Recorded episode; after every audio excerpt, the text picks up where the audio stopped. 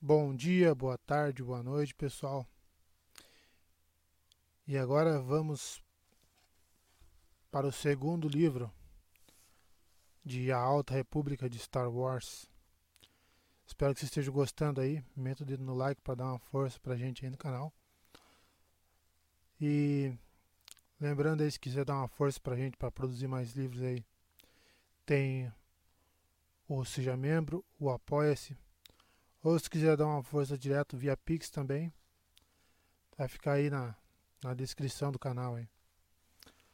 O, pro pessoal aí que contribui acima de 30 reais no Pix e que no caso participa do Seja Membro ou do Apoia-se, tem o sorteio dos livros aí que eu tô fazendo. Agora a gente vai ter ali o sorteio do novo livro da saga do Percy Jackson. E aí assim que chegar a gente vai fazer o sorteio. Bom, sem mais delongas, vamos lá. Star Wars Alta República, High Republic. Ascensão da Tempestade. Autor Kevin Scott. Tradução de Leonardo Alvarez. São Paulo. Editora Universo dos Livros 2021. Prólogo Ashla Lua de Titan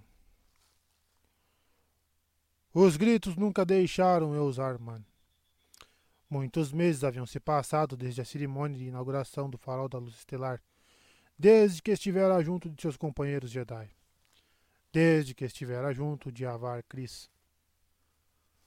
Os olhos da galáxia estiveram voltados para os Jedi, trajados com as elegantes vestes do templo, com aquela droga de colarinho causando coceira enquanto ele discutava discursos de chavões. Primeiro da chanceler Lina So, líder da República Galáctica, depois de Avar, sua Avar, a heroína de Hetzal. O farol era a promessa deles para a galáxia, dissera Avar. Era um compromisso. Ele ainda conseguia ouvir as palavras dela. Sempre que se sentirem sozinhos, sempre que a escuridão se aproximar, saibam que a força está com vocês. Saibam que nós estamos com vocês, pela luz e pela vida. Pela luz e pela vida. Mas aquilo não evitara que a escuridão se aproximasse mais tarde naquele dia. Uma onda de dor e sofrimento, uma visão do futuro, terrível demais para ser compreendida. Ele ficara chocado, agarrado a um corrimão, com sangue escorrendo de seu nariz, enquanto a pressão em sua cabeça ameaçava partir seu crânio ao meio. O que ele vira o assombrara desde então, o consumira. Os Jedi morrendo um a um, apanhados por uma nuvem retorcida e incompreensível. Stellan, Avar, todos que ele conhecia no passado e todos que encontraria nos dias que viriam tanto os rostos familiares quanto rostos estranhos, dilacerados. E os gritos. Os gritos eram a pior coisa. Eu usar passar o restante da noite acordado, totalmente alheio, não presente de fato. O eco daquilo que vira, daquilo que ouvira, queimando em sua mente. Alguns erros foram cometidos, um certo excesso de taças de catadã rosé na recepção, o convite de Avar para a dança que ela mencionara. Eusar aceitando um pouco ansioso demais, publicamente demais. Ele ainda conseguira sentir a, ele ainda conseguia sentir a mão dela em seu peito, empurrando-o para trás. El, o que você está fazendo? Eles discutiram, em particular, e sua cabeça ainda estava girando. Não somos mais padawans. Meses se passaram até que ele a visse novamente, e quando aquilo aconteceu, a atmosfera estava fria como uma manhã em Vandor. Avar mudara com ele, estava mais distante, preocupada com seus novos deveres como líder do farol da luz estelar. Ou talvez fosse ele que estivesse preocupado. Eusar meditara sobre a visão dia e noite desde a inauguração. Ele deveria ter procurado Avar pedido desculpas e buscado orientação. Se não a dela, a de Stellan Gios, seu amigo mais antigo. Mas Stellan tinha seus próprios deveres. Ele se tornara um membro do conselho, responsável por guiar a ordem como um todo. Não teria tempo. Além disso, pedir ajuda dificilmente combinaria com o estilo de Eusar. Eusar Man era alguém que resolvia problemas, não alguém que os apresentava. Ele encontrava soluções, respostas, novas formas de fazer o trabalho.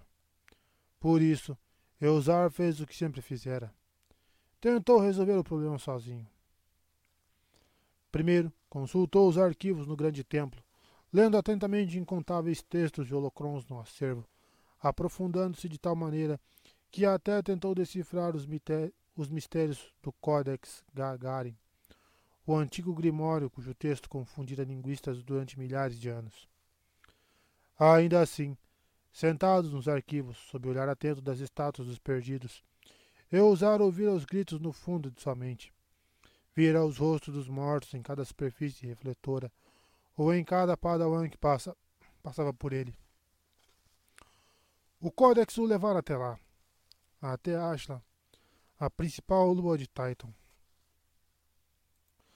Os antigos chamavam aquela faixa de terra da ilha do isolamento que era exatamente o que ele precisava se quisesse compreender completamente o que vira.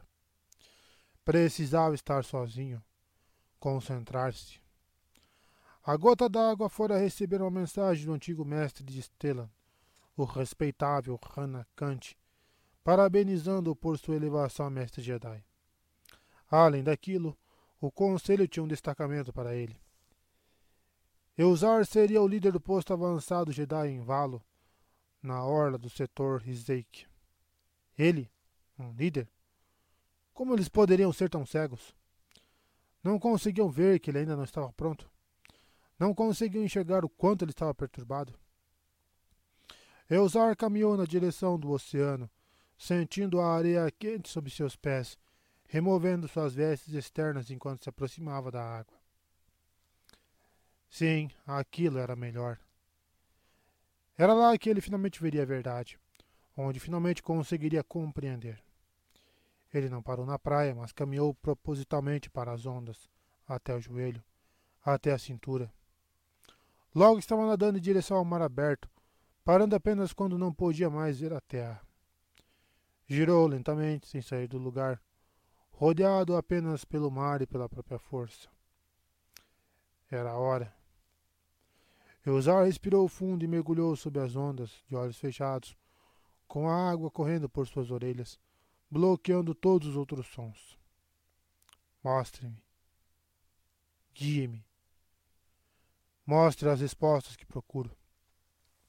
Não havia nada, nenhuma revelação, nenhuma resposta.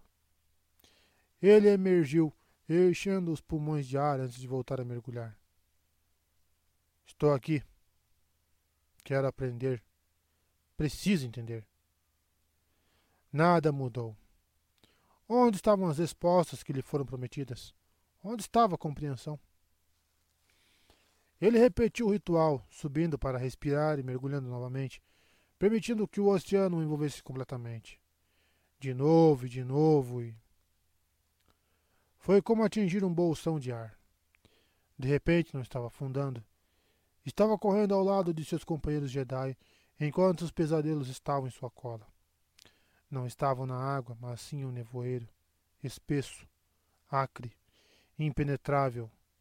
Nada fazia sentido. Nem o caos, nem o pânico, nem o medo. Ele abriu a boca para gritar, a água do mar entrando de muito distante de um mundo diferente, de um tempo diferente. O que é isso? O que é isso? Fale comigo.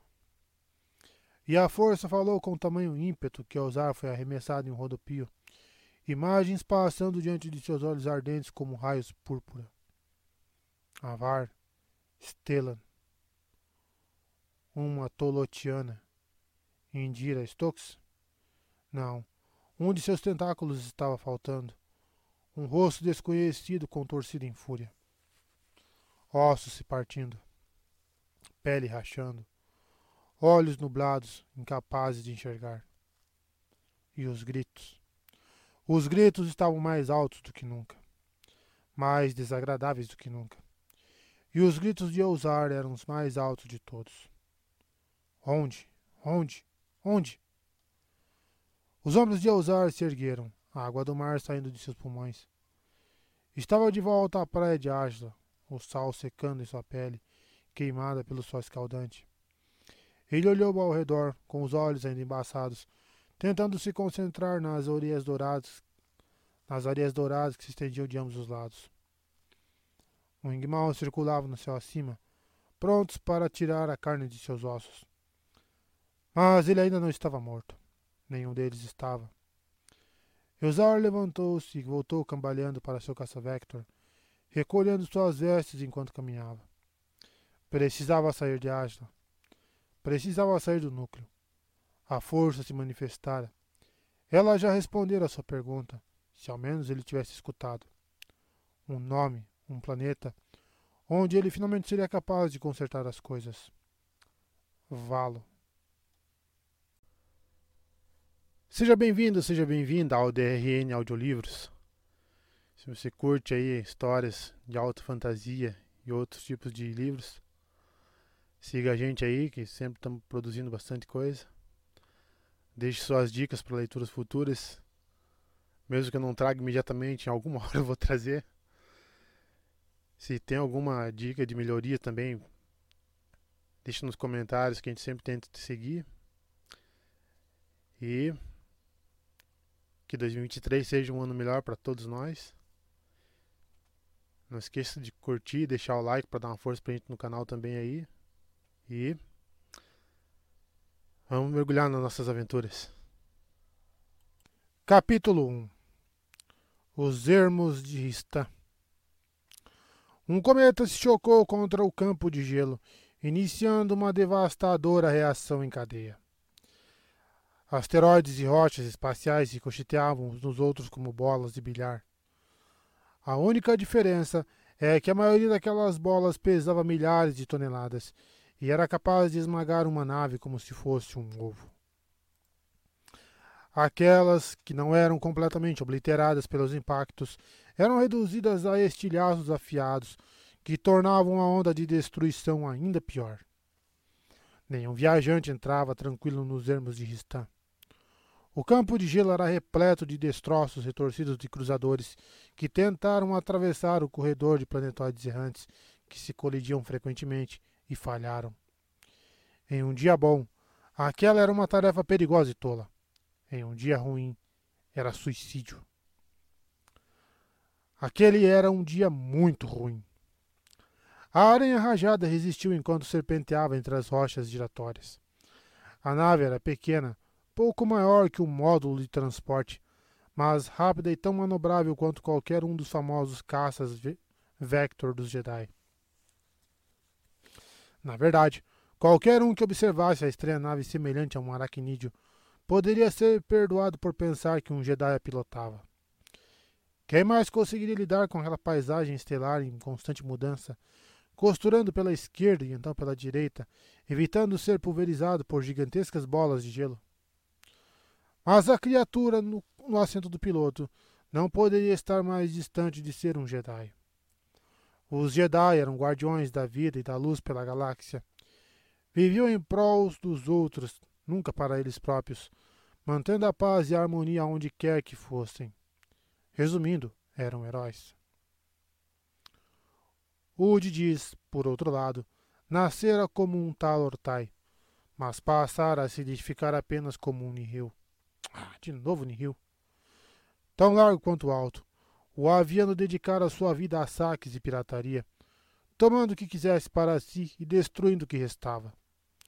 Não era uma vida nobre, mas era a única que ele conhecia e a vida que tinha lhe dado em um lugar, em um universo que cuspia em sua cara repetidas vezes. A única coisa que tinha em comum com os Jedi era a sua conexão com a força. Muitos Talortai eram sensitivos ao campo energético que mantinha o universo unido, mas poucos da sua espécie faziam uso daquilo. Covardes. Diziam que não era direito deles, que fazer algo como aquilo era imoral. Diz nunca entender o porquê. Se alguém fosse sortudo bastante para possuir habilidades, por que não deveria usá-las, empregá-las para obter vantagem sobre aqueles que não as possuíssem? Era por causa daquilo que a maioria dos Tarlortais estava condenada a continuar como estava, vivendo uma existência miserável em Talor, enquanto ele estava ali em meio às estrelas. Claro, ele fora decepcionado várias vezes, algumas por outras pessoas, a maioria delas por ele mesmo, mas a força nunca o traíra, nem uma única vez. A vida teria sido melhor se ele não tivesse viciado em Hidug, mas no momento ele estava sóbrio e nunca se sentira tão vivo. Diz segurou os controles com as garras, seus braços musculosos se contraindo enquanto ele lançava a aranha bruscamente para este bordo, evitando obviamente os destroços que, com um piloto menos habilidoso no comando, teria matado todos a bordo mas Diz conhecia aqueles ermos com a palma de sua mão emplumada, embora nunca tivesse voado por eles antes. Todos os Talortai tinham um senso de direção inato e sentiam as vibrações co do cosmos em seus ossos. Mas as habilidades de navegação de Diz eram um ponto fora da curva. Graças a seus talentos, ele podia sentir a localização de cada um dos asteroides no campo. Não precisava de mapas ou mesmo de um navedroide. Tudo o que precisava era da força. Atrás dele, a porta da cabine da aranha se abriu, permitindo que o ar viciado dos corredores apertados daquela nave saltadora de planetas entrasse. Ele não se virou para ver quem era. Não havia necessidade. Escutou o ruído das botas nas placas do convés, sentiu o farfalhar da capa no ar, e as penas de se arrepiaram em resposta à presença do homem a quem ele prometera servir pelo resto de sua vida. Mark honrou o olho dos Nihil. Dias ficara surpreso quando o abordou com aquela missão? Claro que sim.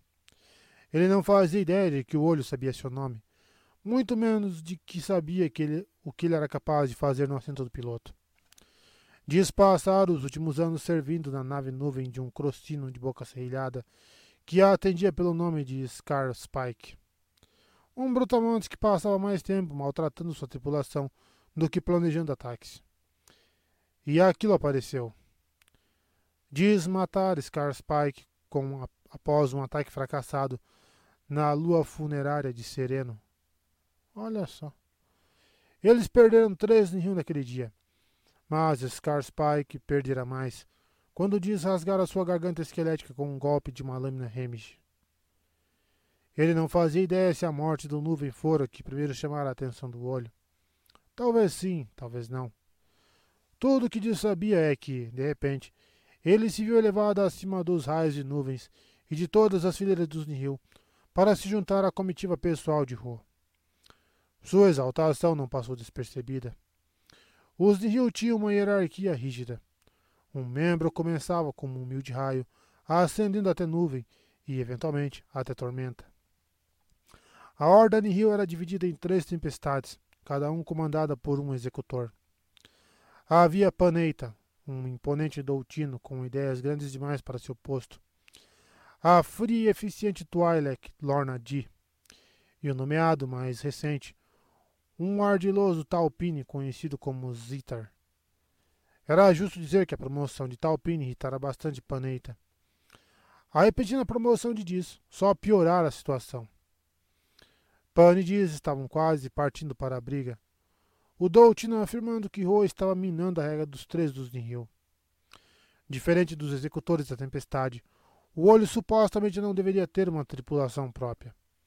Sim, ele tinha um voto decisivo na hora de traçar os planos, e sim, ele fornecia as trilhas que os Nihil usavam para evitar confusões com a República. Bem, ao menos na maior parte das vezes.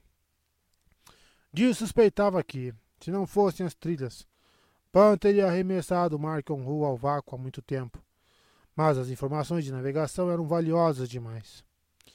Elas proporcionavam vantagem aos Nihil, por isso as preocupações de Eita só encontravam ouvidos moucos. Dias fora recebido a bordo da nau almirante de Ro, a olhar elétrico, que era majoritariamente operada por uma tripulação de droides silenciosos, suas muitas câmaras vazias como um palácio sem ocupantes. Foi ali, no santuário particular de Ro, que o tal Lortar descobrira que ambos partiriam missão secreta em Rista. Não que eles pudessem levar a olhar, é claro. A nave raramente deixava a base dos Nihil em Grisal, e quando fazia, se dividia em uma nave secundária menor, que deixava a maior parte da olhar elétrico para trás. Mesmo assim, ela seria pesada demais para atravessar todo aquele campo de gelo e continuar inteira. Eles precisavam de algo menor. Precisavam da aranha rajada. Quanto tempo até atravessarmos os ermos? perguntou Ro, repousando uma mão enluvada no encosto do assento de Diz. Só mais alguns minutos, meu. Diz girou em sua cadeira para encarar seu líder. Ainda não sei como deveria chamá-lo. Meu olho, senhor? Os lábios finos de Ro se curvaram com um óbvio desagrado na voz de Diz, seus olhos escuros brilhando na luz vermelha que entrava pela janela de observação. Pode me chamar de Markion. Diz estufou o peito. Ele nunca integrara a cadeia de comando, o que provavelmente era a razão de ter sido um raio por tanto tempo além do fato de que passara a maior parte da última década num torpor de Redug. Mas olhem só para ele, tratando Ro pelo primeiro nome. Ninguém chamava o olho de Markham, nem mesmo Pan. Ainda acho que teria sido melhor usar uma trilha, disse Diz, finalmente tirando a aranha rajada do campo de gelo para catapultar-se com ela ao redor da fraca estrela de Ristan. Ro caminhou até o posto vago da artilharia para recuperar sua máscara, que ficara sobre o painel desde que deixaram o grande salão. Mas aí eu não teria visto um mestre trabalhando, respondeu o olho, limpando o visor embaçado da máscara com a manga. Você é tão impressionante quanto sua linhagem poderia sugerir, principalmente agora que está livre de sua aflição. Sim, ele estava completamente livre. Ro fizera. Ro fizera diz jogar o pouco que restava de sua reserva no compactador de lixo a bordo da olhar elétrico. Sua mente estava límpida pela primeira vez em anos e sua conexão com a força estava mais intensa do que nunca. Não havia a menor possibilidade de ele ter atravessado o campo de gelo se estivesse doidão de Hidog. Ele devia muito a Markion Ro. E pensar que tínhamos um usuário da força em nossas fileiras durante todos esses anos, continuou Ro, verificando os filtros de sua máscara. Scarspike era um idiota. Fico feliz que ele esteja morto. Você não é o único, pensou Diz, mas guardou para si enquanto a aranha descia na atmosfera rarefeita de Rista. Já esteve um planeta de rotação sincronizada? perguntou Ro. Diz balançou a cabeça. São fascinantes, disse o olho. Uma face está sempre voltada para o sol, sua superfície sendo pouco além de um deserto chamuscado. Enquanto a outra é uma vastidão congelada, concluiu Diz, não muito inspirado pelo maldito terreno. Então, onde devemos pousar? Ro apontou para uma faixa de terra, de terra pouco habitável localizada entre os dois extremos. Ali, tem algum espaço-porto? Não exatamente. Rose direcionou um pedaço de, de solo estéril, onde tufos de vegetação ressecada rolavam sobre o deserto. Tem certeza de que é o lugar certo? perguntou Diz, enquanto o trem de pouso baixava. Não tem nada aqui. Ro apenas sorriu enquanto colocava a máscara sobre sua cabeça. Ah, você ficará surpreso. Seja bem-vindo, seja bem-vinda ao DRN Audiolivros. Se você curte aí histórias de alta fantasia e outros tipos de livros, siga a gente aí, que sempre estamos produzindo bastante coisa. Deixe suas dicas para leituras futuras. Mesmo que eu não traga imediatamente, em alguma hora eu vou trazer. Se tem alguma dica de melhoria também, deixe nos comentários que a gente sempre tenta te seguir. E que 2023 seja um ano melhor para todos nós. Não esqueça de curtir, deixar o like para dar uma força pra gente no canal também aí. E vamos mergulhar nas nossas aventuras. Capítulo 2 Os Estaleiros de Ciclor Não muito tempo antes, o padawan Belzetfar ficaria empolgado com a visão que se estendia abaixo dele. Ele estava em uma plataforma de observação no maior hangar que já visitara, apenas parte dos vastos estaleiros que orbitavam Ciclor, um planeta verde marrom relativamente pequeno na orla média.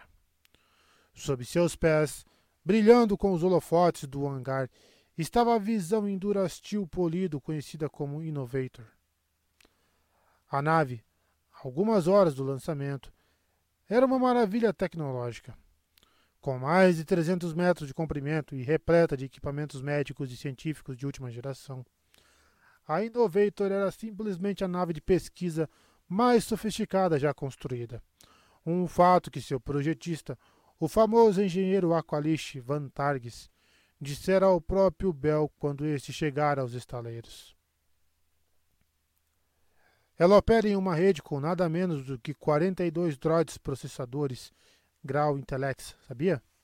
Contara Targis, enquanto eles caminhavam pelo grande centro de operações em uma excursão turbulenta.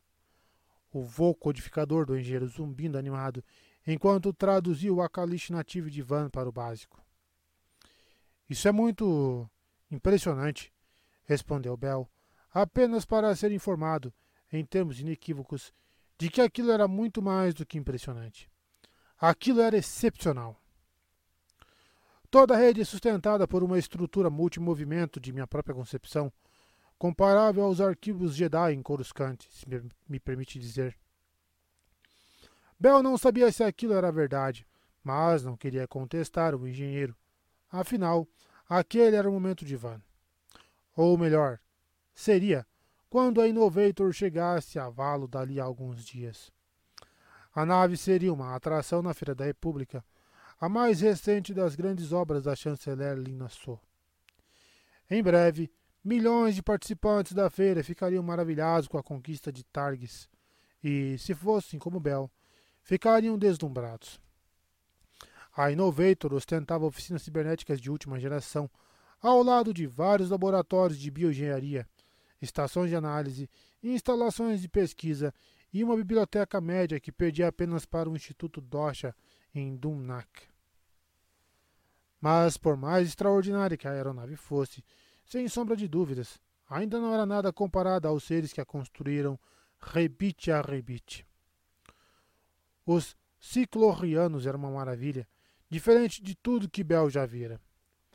De natureza insetoide, tinham cerca de um metro de altura, com grandes cabeças bulbosas tomadas por um par de enormes olhos compostos muito parecido com as moscas do calor que zumbiam pelo posto avançado Jedi em Eufrona, onde Bel recebera grande parte de seu treinamento. Ele observava enquanto eles enxameavam pelo casco reluzente, realizando as últimas revisões. Cada cicloriano trabalhando em uníssono com seus companheiros de equipe, sem parecer proferir uma única palavra. Sério, nem um corno, né? Era incrível. Cada um parecia saber exatamente o que precisava ser feito instintivamente, nenhum deles pegando um no pé do outro, cada qual complementando perfeitamente o próximo. Hum. E o entusiasmo deles pelo serviço era contagiante. Nas 24 horas desde sua chegada, Bell não vira nenhum deles reclamar, apesar da reputação de supervisor severo de Targis. Os insetoides simplesmente continuavam operando, hora após hora, com as antenas se mexendo alegremente enquanto zumbiam de uma tarefa para outra. Era impossível não sorrir na presença deles. Exatamente o que Bel precisava, principalmente naquele momento. Atrás dele, Brasa se mexeu. A Sharnhold estivera sentada paciente a seus pés, fazendo companhia constante a Bel desde que deixaram Eufrona. Ela começará a vida como um ser abandonado que foi adotado pelos Jedi de Eufrona tornando-se a princípio uma, uma mascote e uma amiga leal desde então. Quando Bel partira de Eufrona, Brasa simplesmente saltou para dentro de seu caça-vector, deixando claras suas intenções de continuar ao lado do jovem. E lá estava ela, a seus pés. olhando com expectativa para, para a porta da plataforma de observação, que se abrira para permitir a entrada de Indira Stokes. A Jedi mais velha deu risada quando Brasa saltou na direção dela, pulando nas pernas da Tolotiana, esperando ser recompensada com um afago no queixo mosqueado de laranja. Sim, sim, disse Indira. Também estou feliz em ver você. Agora desça. Isso mesmo. Boa menina, boa menina. Braz obedeceu, correndo de volta para Bel, que permanecera na beira da plataforma. Bel olhou para ela e sorriu, a cauda da Charnhalde empolgada batendo em suas botas. Tenho certeza de que ela gosta mais de você do que de mim, comentou Bel, enquanto Indira se aproximava. Acho que nós dois sabemos que isso é mentira, disse ela, juntando-se a ele para observar a magnífica nave abaixo. Ela se inclinou contra o corrimão, balançando a cabeça para ver o espetáculo propiciado pelo trabalho duro dos triclorianos. Pelas estrelas, é de tirar o fôlego, não? Realmente, mestre. A Innovator é tão impressionante quanto aqueles que a construíram. Como sempre, Bel sentia uma pontada de dor ao se dirigir a Indira pelo título. Era verdade. A Tolotiana passara a ser sua professora, tendo concordado em assumir seu treinamento depois que seu antigo mestre Loden Greatstorm fora perdido defendendo alguns colonos dos Nihil cerca de um ano antes. Nossa, já passou um ano. A última conversa entre eles sempre passava por sua mente. Loden nos controles de seu caça-vector. Não sou mais seu mestre, Bel. Você é um cavaleiro Jedi. Não até que o conselho declare, e quero você lá quando isso acontecer. Aquilo nunca mais poderia acontecer. Loden dissera que viria Bel em breve, e nunca retornara do ataque. Ninguém sabia o que tinha acontecido quando Loden abandonara seu Vector, o Vector deles, para proteger a família Blight dos Nihil. O caça-Vector fora reduzido a átomos por um canhão Nihil. E Loden, bem, simplesmente se fora. Indira sempre lembrava a Bel que o último desejo de Loden era ter seu padawan elevado a cavaleiro, mas Bel sabia que não estava pronto. Como poderia estar quando se sentia tão vazio, como se algo estivesse faltando? Bel, ele engoliu em seco, com a súbita certeza de que Indira o estava analisando. Ela era sua professora, apesar de quão estranho aquilo parecia. E não deveria ser assim. Ele a conhecia há anos, até lutar ao lado dela, e a respeitava mais do que a qualquer outro Jedi vivo, o que, é claro, era o problema. Lord Greatstorm não iria voltar. Aquilo já se manifest... já estava manifestamente claro mas não importava o quanto Bel admirasse Indira, ela jamais poderia substituir o nobre Twi'lek. Bel lançou um sorriso desanimado. Estava apenas pensando sobre como as pessoas ficaram empolgadas na Feira da República ao ver a Innovator pela primeira vez. Elas vão mesmo. E quanto a você? O que tem eu? Está ansioso por vá-lo? Ele mudou de posição no lugar, desconfortável, com cuidado para não chutar brasa, que estava aconchegado entre suas pernas, com sua pele transmitindo calor através das botas de couro sintético de Bel. Vai ser bom encontrar Miquel e Nib. E Burri também, é claro. Aquilo era verdade. Ele passara a pensar naqueles três como amigos, principalmente no Wookie Burriaga, a quem ele conhecera melhor depois de servirem juntos em Hetzal. É claro, repetiu Indira, ainda olhando para ele com os seus olhos calorosos. Haverá muito para vivenciarmos juntos. Ela olhou de volta para a nave. Loden teria amado. Ele teria amado isso. Um caroço se formou na garganta de Bel enquanto Indira continuava. Posso imaginá-lo aqui conosco, observando o trabalho dos ciclorianos, apreciando a habilidade deles. E o que você acha que ele diria se estivesse aqui? A voz de Bel falhou enquanto ele tentava controlar suas emoções. A Tolotiana apertou os lábios. Acho que ele iria cumprimentá-lo pelo brilho da fivela de sua bainha e ressaltar que, se um dia você quiser dominar o giro lateral, terá que se dedicar ao seu caça-vector ao menos mais duas horas por dia.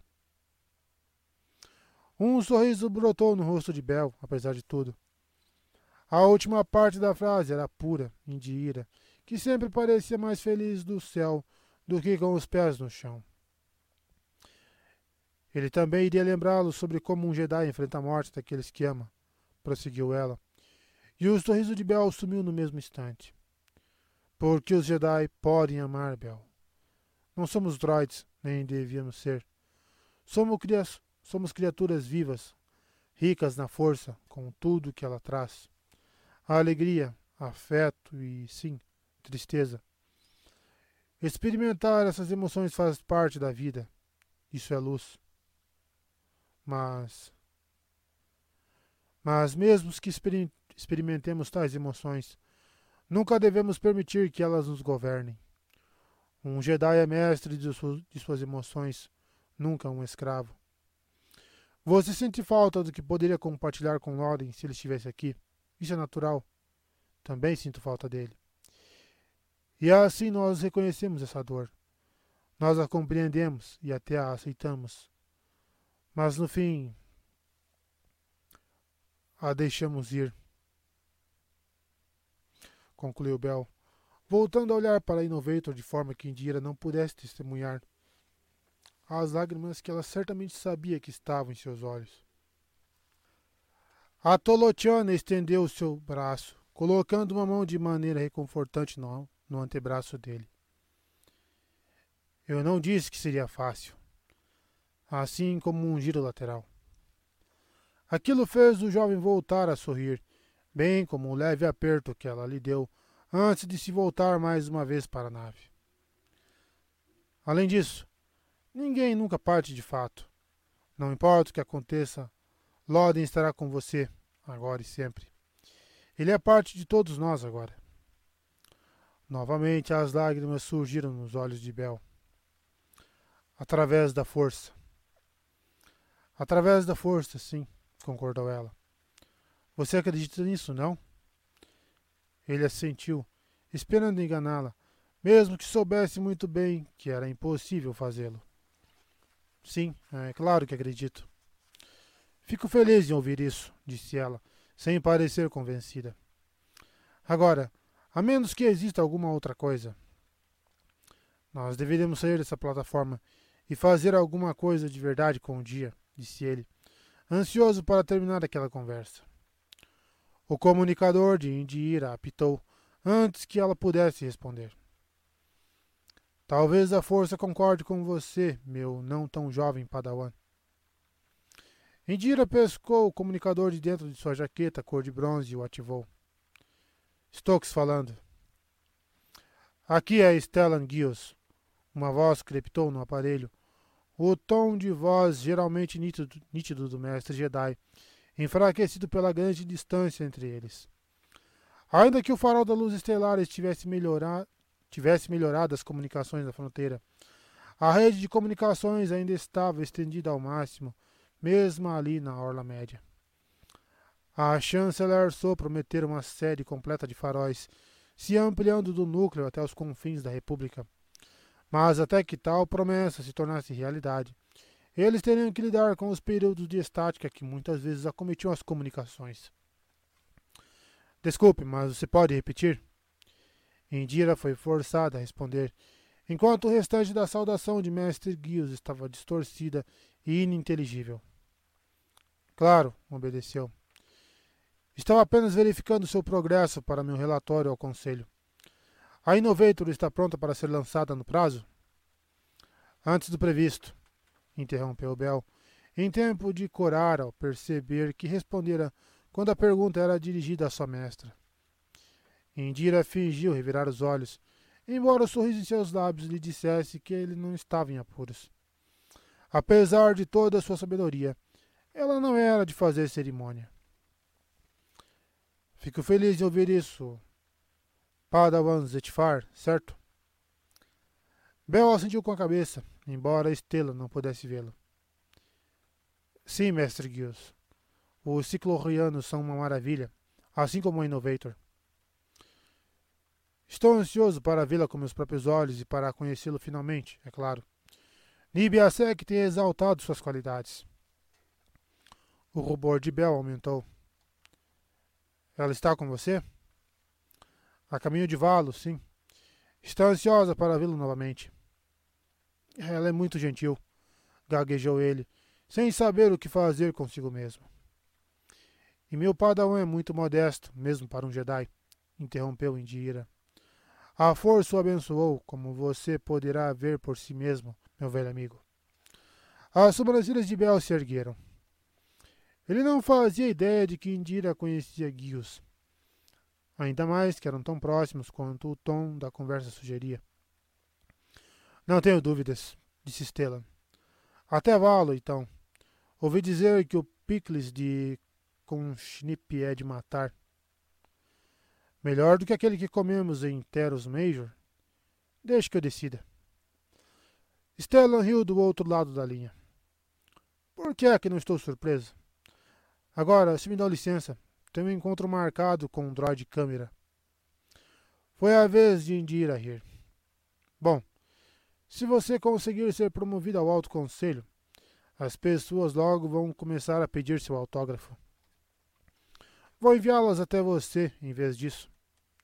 Guia-os desligando. Como ele é? perguntou Bell, enquanto Stokes guardava o comunicador de volta em sua jaqueta de couro macio.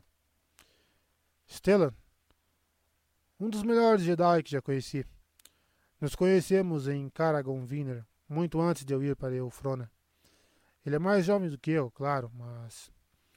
Indira fez uma pausa, seus tentáculos brancos se mexendo ligeiramente em seus ombros. Bel não precisou perguntar por quê.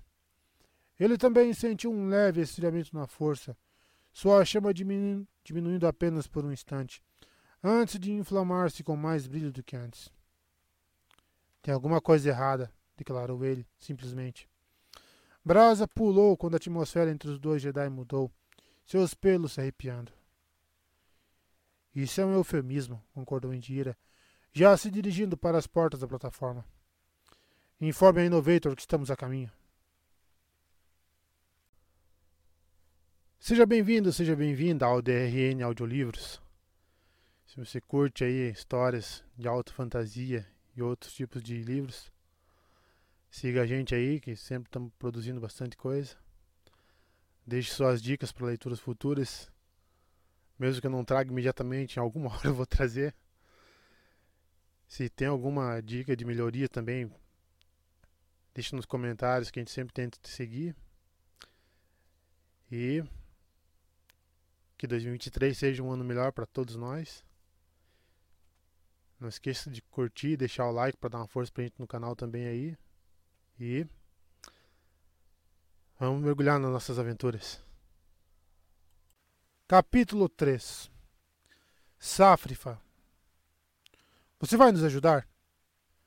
Tio Rick já tinha perdido a conta de quantas vezes ouvir aquelas palavras, geralmente acompanhadas de olhares suplicantes e, em grande parte das vezes, membros ausentes. Era preciso estar desesperado para se aproximar de alguém como Ti. Os camponeses do pântano de Safrifa estavam desesperados. Eles a encontraram consertando sua nave na hora dos campos pantanosos, preparando-se para partir depois de uma operação de extração bem sucedida, onde libertara o filho de um senhor do pântano local de um clã rival. Houvera sangue e gritos. Sempre sangue e gritos. Parte desse sangue ainda cobria sua armadura, enquanto os gritos persistiriam quando ela finalmente caísse na cama naquela noite, mesmo depois de ter tomado raiz de Kikon para ajudá-la a dormir. Falando honestamente, ela não se importava com os gritos. Eles foram seus companheiros durante a maior parte de uma década, a única constante em sua vida de frequente mudança. O minério noviano que recebera como pagamento por resgatar a criança viria a calhar. Sua nave precisava de peças, e peças significavam dinheiro. É. Ela conhecia um armeiro em Kelduine que aceitaria o minério noviano e o fundiria em lâminas serrilhadas. Talvez ela mesma comprasse alguma. Menos dinheiro para a nave, mas seu arsenal se esgotara depois daquele trabalho mal feito em Alzok III. Griffin roupá-lo, roubando metade do seu estoque. Qualquer outro mercenário teria rastreado o aviano traidor e arrancado aquele bico bajulador de seu rosto. Mas Ti não era uma mercenária qualquer. Coisas ruins aconteciam e deveriam ser encaradas. Não fazia sentido empregar tempo ou esforço em batalhas desnecessárias, principalmente se ninguém pagaria por elas. Ela percebeu a presença dos camponeses do pântano muito antes de ouvi-los atravessando o terreno de maneira ruidosa. Percebeu e avaliou. Eles não eram uma ameaça alguma para mercenários ou feras. Não eram ameaças para ninguém. A maioria dos safrifanos eram criaturinhas magricelas com pele da cor da água estagnada e cabelos que pendiam como algas na frente de grandes olhos ovais. No entanto, eram dirigentes e engenhosos. Tá parecendo aquela criatura do The Witcher, né? Fugiu o nome dele agora. Ti caminhara sobre um dos canteiros flutuantes deles. Uma faixa longa e estreita de solo espesso erguido da água do pântano pela lama e vegetação em decomposição, para evitar que as raízes das plantações de cru-cru ficassem encharcadas. A fazenda se estendia por quilômetros, cada lote moldurado por cavaletes de salgueiro e cercado por uma rede de canais estreitos. À primeira vista, era possível imaginar que nada poderia ser cultivado ali. Mas os safrifanos provavam o contrário.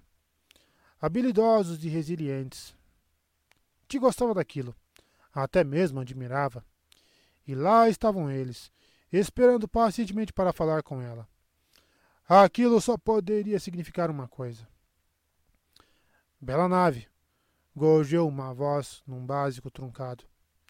Qual é o nome dela? Não tem nome, respondeu Ti, na língua nativa dos safrifanos, sem se afastar de seu trabalho. O maldito estabilizador estava aguentando por um fio.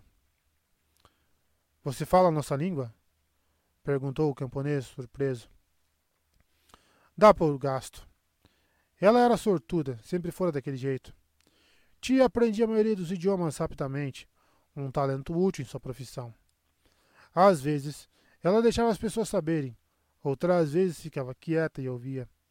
Não tinha nada a temer daqueles dois, mesmo enquanto hesitavam atrás dela, sem saber o que dizer depois que sua conversa fiada falhara. Ela não estava mentindo, no entanto. Sua nave, um cargueiro IT-750 danificado, não tinha um nome, apenas um número de registro salvo nos arquivos da República. Vários números, na verdade, dependendo do trabalho do empregador. Ela não via sentido em dar nomes para as coisas, nave, arma, e nem mesmo aos dois droids que a ajudavam nas missões. Uma unidade administrativa sarcástica e um astromecânico realmente útil. Assim como a nave, eles eram ferramentas e nada mais. Por que criaria vínculos com coisas que nunca se, poderia se vincular a ela? Talvez fosse um retorno ao seu treinamento. Talvez não. Ti pensava naquilo apenas como bom senso. O que vocês querem? Ela precisava que aquela conversa terminasse. Tinha lugares para ir, componentes para comprar. Nós temos minério noviano. Não muito, mas o suficiente. Suficiente para o quê? Em vez de responder, os camponeses fizeram uma simples declaração. Está matando nossos filhos. Tia parou de trabalhar, seu kit completo de ferramentas caindo do núcleo exposto do estabilizador. O quê? perguntou ela, a voz com um ar de resignação.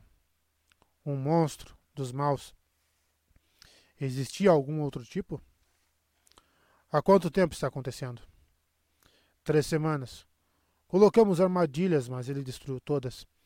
Arranhou nossos lotes, arruinou as plantações. Quantas? Plantações? Quantas crianças? Isso importa? Resposta correta. Ela finalmente se virou, avaliando as criaturas patéticas diante de si. Eram pouco mais do que esqueletos que andavam, com a pele esticada sobre os ossos proeminentes. O mais alto dos dois, relativamente falando, ergueu uma, uma algibeira de couro. Temos minério no Viano, repetiu ele, e seu companheiro se curvou recuado, apoiando-se pesadamente em um cajado. Não era muito minério, a julgar pelo tamanho da algibeira. Dificilmente valeria o tempo dela. Está matando nossos filhos. Onde? No pântano Sorcan, há três dias de caminhada daqui. Um dia, se você tiver um skimmer. Vocês têm um skimmer? Não. Ele olhou para ela e ela olhou para ele. Seu companheiro olhou para o charco, exausto, sem esperança nem expectativa. Antigamente, ela teria usado um conjunto de pedras verazim para tomar a decisão, dizendo a si mesma que quem decidiria ser o acaso, que seria a vontade do universo. Um lado das pedras era gravado com os símbolos da lua, o outro lado com os símbolos do sol. O processo era bem simples. Ela jogava as pedras no chão, decidindo se apostava em mais sóis ou mais luas, e deixava que o destino guiasse o caminho. Ela estava assumindo um papel mais ativo recentemente, escolhendo seu próprio caminho em vez de depender das pedras, e sabia que aquele trabalho não valeria a pena. Ela deveria voltar para a nave e decolar para Kelduine. Era a coisa sensata a se fazer. Mais lógica até. Ele precisava dizer as palavras. Você vai nos ajudar? E lá estavam elas. Seja bem-vindo, seja bem-vinda ao DRN Audiolivros. Se você curte aí histórias de alta fantasia e outros tipos de livros, siga a gente aí, que sempre estamos produzindo bastante coisa. Deixe suas dicas para leituras futuras mesmo que eu não traga imediatamente, em alguma hora eu vou trazer. Se tem alguma dica de melhoria também, deixe nos comentários que a gente sempre tenta te seguir. E que 2023 seja um ano melhor para todos nós. Não esqueça de curtir, deixar o like para dar uma força pra gente no canal também aí. E vamos mergulhar nas nossas aventuras. Capítulo 4 Rista O frio nunca preocupara o Didis. Ele nunca o experimentara enquanto crescia, mas aquilo fora muito tempo, e os trópicos de Taylor eram pouco mais do que lembranças distantes. Houve tantos mundos desde então, tantas rotas traçadas e vendidas. Seu pai teria vergonha da vida que o filho levara, mas qual era a novidade? Nada daquilo impediu que Dias prendesse a respiração quando a rampa da aranha baixou do chão empoeirado. O frio era intenso mesmo ali na faixa habitável de Ristan, mas Dias não poderia deixar transparecer. Não iria. Desceu a rampa vestindo a capa forrada de peles e uma máscara para proteger os olhos do vento. O metal rangendo sob as garras de seus pés ignorando o calafrio que, que atravessava suas penas como uma vibrolâmina. Aí está ele, resmungou uma voz enquanto o próprio rosto saía da embarcação.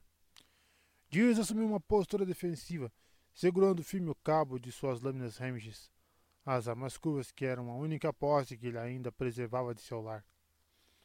Um amontoado de peles corria na direção deles, liderando um trio de criaturas grandes que pareciam saídas do pesadelo de um engenheiro genético. Horríveis cruzamentos que eram parte Blurg, parte Banta.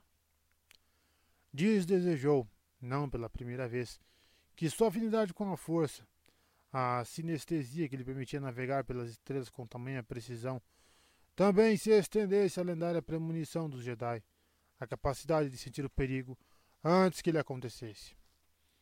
Pelo que sabia, Aquelas peles grossas escondiam um desintegrador ou uma arma laser. Ele recuou quando sentiu a mão de roupa pousar em seu ombro. Descansar, soldado. É o nosso contato. Soldado. Havia muito tempo que Diz fora um soldado. Um longo tempo desde que Diz fora qualquer coisa. Muito antes de ele encontrar os Ninhil. Rô passou por ele, descendo a rampa enquanto a recém-chegada abria os braços. Markel, Markel, Markel, disse ela, ofegante, com uma alegria que sugeria intimidade familiar. Você voltou para nós. Finalmente, você retornou para a trilha.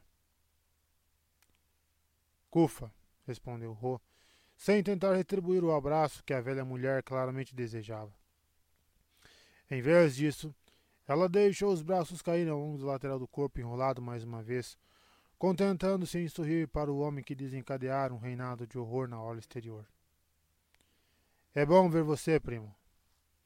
Outra surpresa. Aquela velha bruxa, com sua pele coriácea e seu sorriso banguela, era parente do olho? Dias conhecia pouco sobre o passado de Ro, exceto pelo fato de que ele herdara o título de olho de seu pai, Asgar. Além daquilo, ninguém sabia muito sobre a linhagem de Ro, ou mesmo sobre sua espécie de pele cinza e olhos pretos como breu. E ainda havia algo no rosto daquela mulher, com estranhas tatuagens tão parecidas com os raios dos Nihil, que era familiar. Ainda que Ro parecesse capaz de parti-la ao meio como um filamento de bário. Sentimos sua falta, disse a mulher, encarando o olho. Quando recebemos a sua mensagem, o ancião mal pôde acreditar. Ela foi parando de falar e ergueu um dedo trêmulo na direção da máscara do olho. Ro permitiu que ela a tocasse. Outra novidade até onde diz sabia. Embora eu prefira ver seu rosto. Faz tanto tempo. Ro guiou a mão dela para baixo, segurando-a calorosamente entre as dele.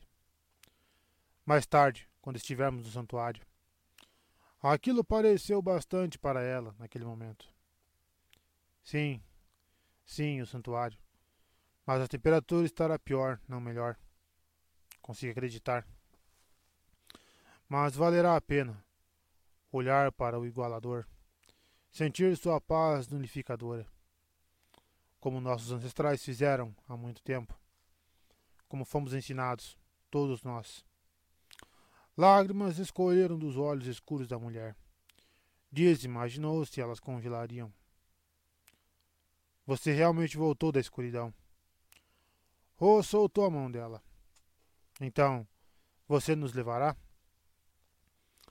O olhar de Kufa se voltou para disso, como se ela o estivesse vendo pela primeira vez. E quem você levaria para os campos de Golamarã? Quem você levaria para o santuário? Este é o de Diz, disse Rô para a velha, apontando em direção a Diz. Um. um amigo. Diz gostou daquilo. Não um guarda-costas, nem mesmo um piloto. Um amigo.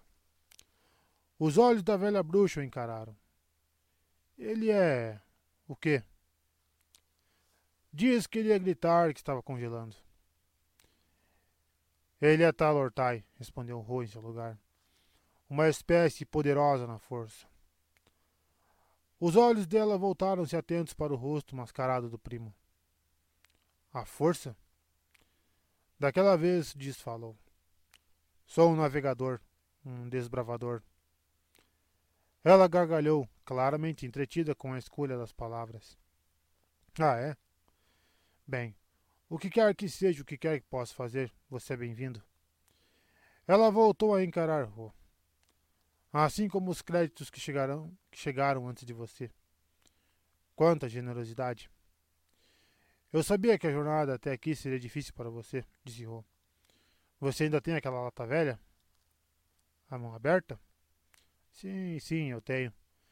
Meio devorada por gorgulhos de ferrugem, mas ainda voa, embora não para o santuário. Ela deu um tapinha no couro de uma das criaturas desgrenhadas que aguardavam pacientemente a seu lado. Os Slarga vão nos levar onde nenhum transporte voará. Eles são fortes. Ela olhou para a rua. Precisamos ser onde estamos indo. O caminho até a entrada da caverna foi longo e árduo. Felizmente, a primeira parte da jornada fora feita em um trenó flutuante, os eslarga bufando na traseira do deslizador, que engasgava e cuspia enquanto cruzava as planícies congeladas de Golamarã. A paisagem era estéril, um deserto gélido que se estendia na, na escuridão em todas as direções. ali na, na. Dias estava grato pelas peles grossas que Kufa fornecera. O fedor rançoso de suor estava impregnado nas fibras emaranhadas, mas elas impediam que o vento congelasse seus ossos, enquanto o rosto empoleirava na frente com sua prima. Em pouco tempo, Kufa anunciou que deveriam fazer o restante do caminho montados nos Slarga. Cambalearam na escuridão, a luz do deslizador diminuindo enquanto seu piloto droid se afastava o mais rápido que seu repulsor permitia. A escuridão era quase absoluta, e ainda assim, a pesada caravana continuava em silêncio, qualquer som sendo engolido pela ventania uivante, que ameaçava arrancar a todos de suas montarias. Os Slarga, de alguma forma, Sabiam para onde estavam indo. Suas grandes cabeças abaixadas contra o vento, seus pés largos esmagando a neve. Dias estendeu seus sentidos, satisfeito que Rua ainda estivesse à sua frente e confiando que a velha mulher conhecia o caminho. Ele precisava ficar alerta. Não havia como saber que terrores caçavam nas planícies de gelo, se é que alguma forma de vida poderia sobreviver a tais temperaturas para começo de conversa. Mas se pudesse, estaria com fome e os Slarga dariam uma boa refeição, assim como eles. Mesmo a velha Cufa que diz imaginava mal passar de pele e osso por baixo de todas aquelas peles. Depois de uma hora que mais parecia um dia, a montaria de Dias parou de forma abrupta e por um segundo ele imaginou que ela sucumbira ao frio e estava prestes a desabar sobre sua grande cara achatada. Ele ouviu botas rangendo na neve à frente. Rô desmontara e estava ajudando a velha mulher a descer dos larga.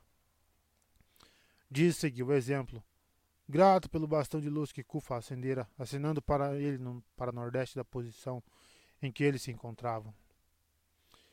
Eles lutaram contra o vento, a luz do bastão de Kufa oscilando, enquanto a neve caía sobre o trio. Em pouco tempo, Diz não conseguia mais sentir os eslargos que lhe deixaram amontoados, e nem conseguia enxergá-los. Não havia nada além de neve, gelo, vento e barulho. Seu corpo doía. As lâminas remiges pesavam em suas costas, onde ele as havia prendido, e cada passo era uma provação. O tempo perdeu o significado, e Dias temeu mais de uma ocasião que seus sentidos o tivessem abandonado. Para onde ficava o norte e o sul? Ro ainda estava à sua frente. Ele chamou, mas não conseguia ouvir nem sua própria voz muito menos saber se o olho respondera. Então ele parou de súbito e seus sentidos retornaram a ele. Kufa e Rô estavam fazendo uma pausa. Dias forçou sua visão normalmente aguçada para conseguir distinguir através da fuligem grudada em seus óculos de proteção. A velha os conduzira até um afloramento rochoso no gelo, seu bastão iluminando uma fenda na rocha larga apenas o bastante para que um lagarto macaco passasse. E ainda assim era exatamente aquilo o que ela fazia, suas peles agarrando-se às pedras. Dispensou que ela ficaria presa, mas Kufa se espremeu pela passagem como um rato escri, deslizando através de uma abertura com metade de seu tamanho. Ela desapareceu em um segundo, e Dias sentiu uma repentina pontada de pânico por ela ter levado o bastão de luz, até que percebeu que o iluminador estava nas mãos de Ro. Ro lhe ofereceu o bastão com a intenção de seguir a prima, mas desbalançou a cabeça. A velha parecia saber para onde ia, mas não havia como saber o que os aguardava do outro lado daquela fenda. Diz não deixaria que Ro se jogasse nas patas de uma aranha gélida. Sacando suas lâminas remiges, o tal Ortai seguiu a velha rumo ao desconhecido. Seja bem-vindo, seja bem-vinda ao DRN Audiolivros.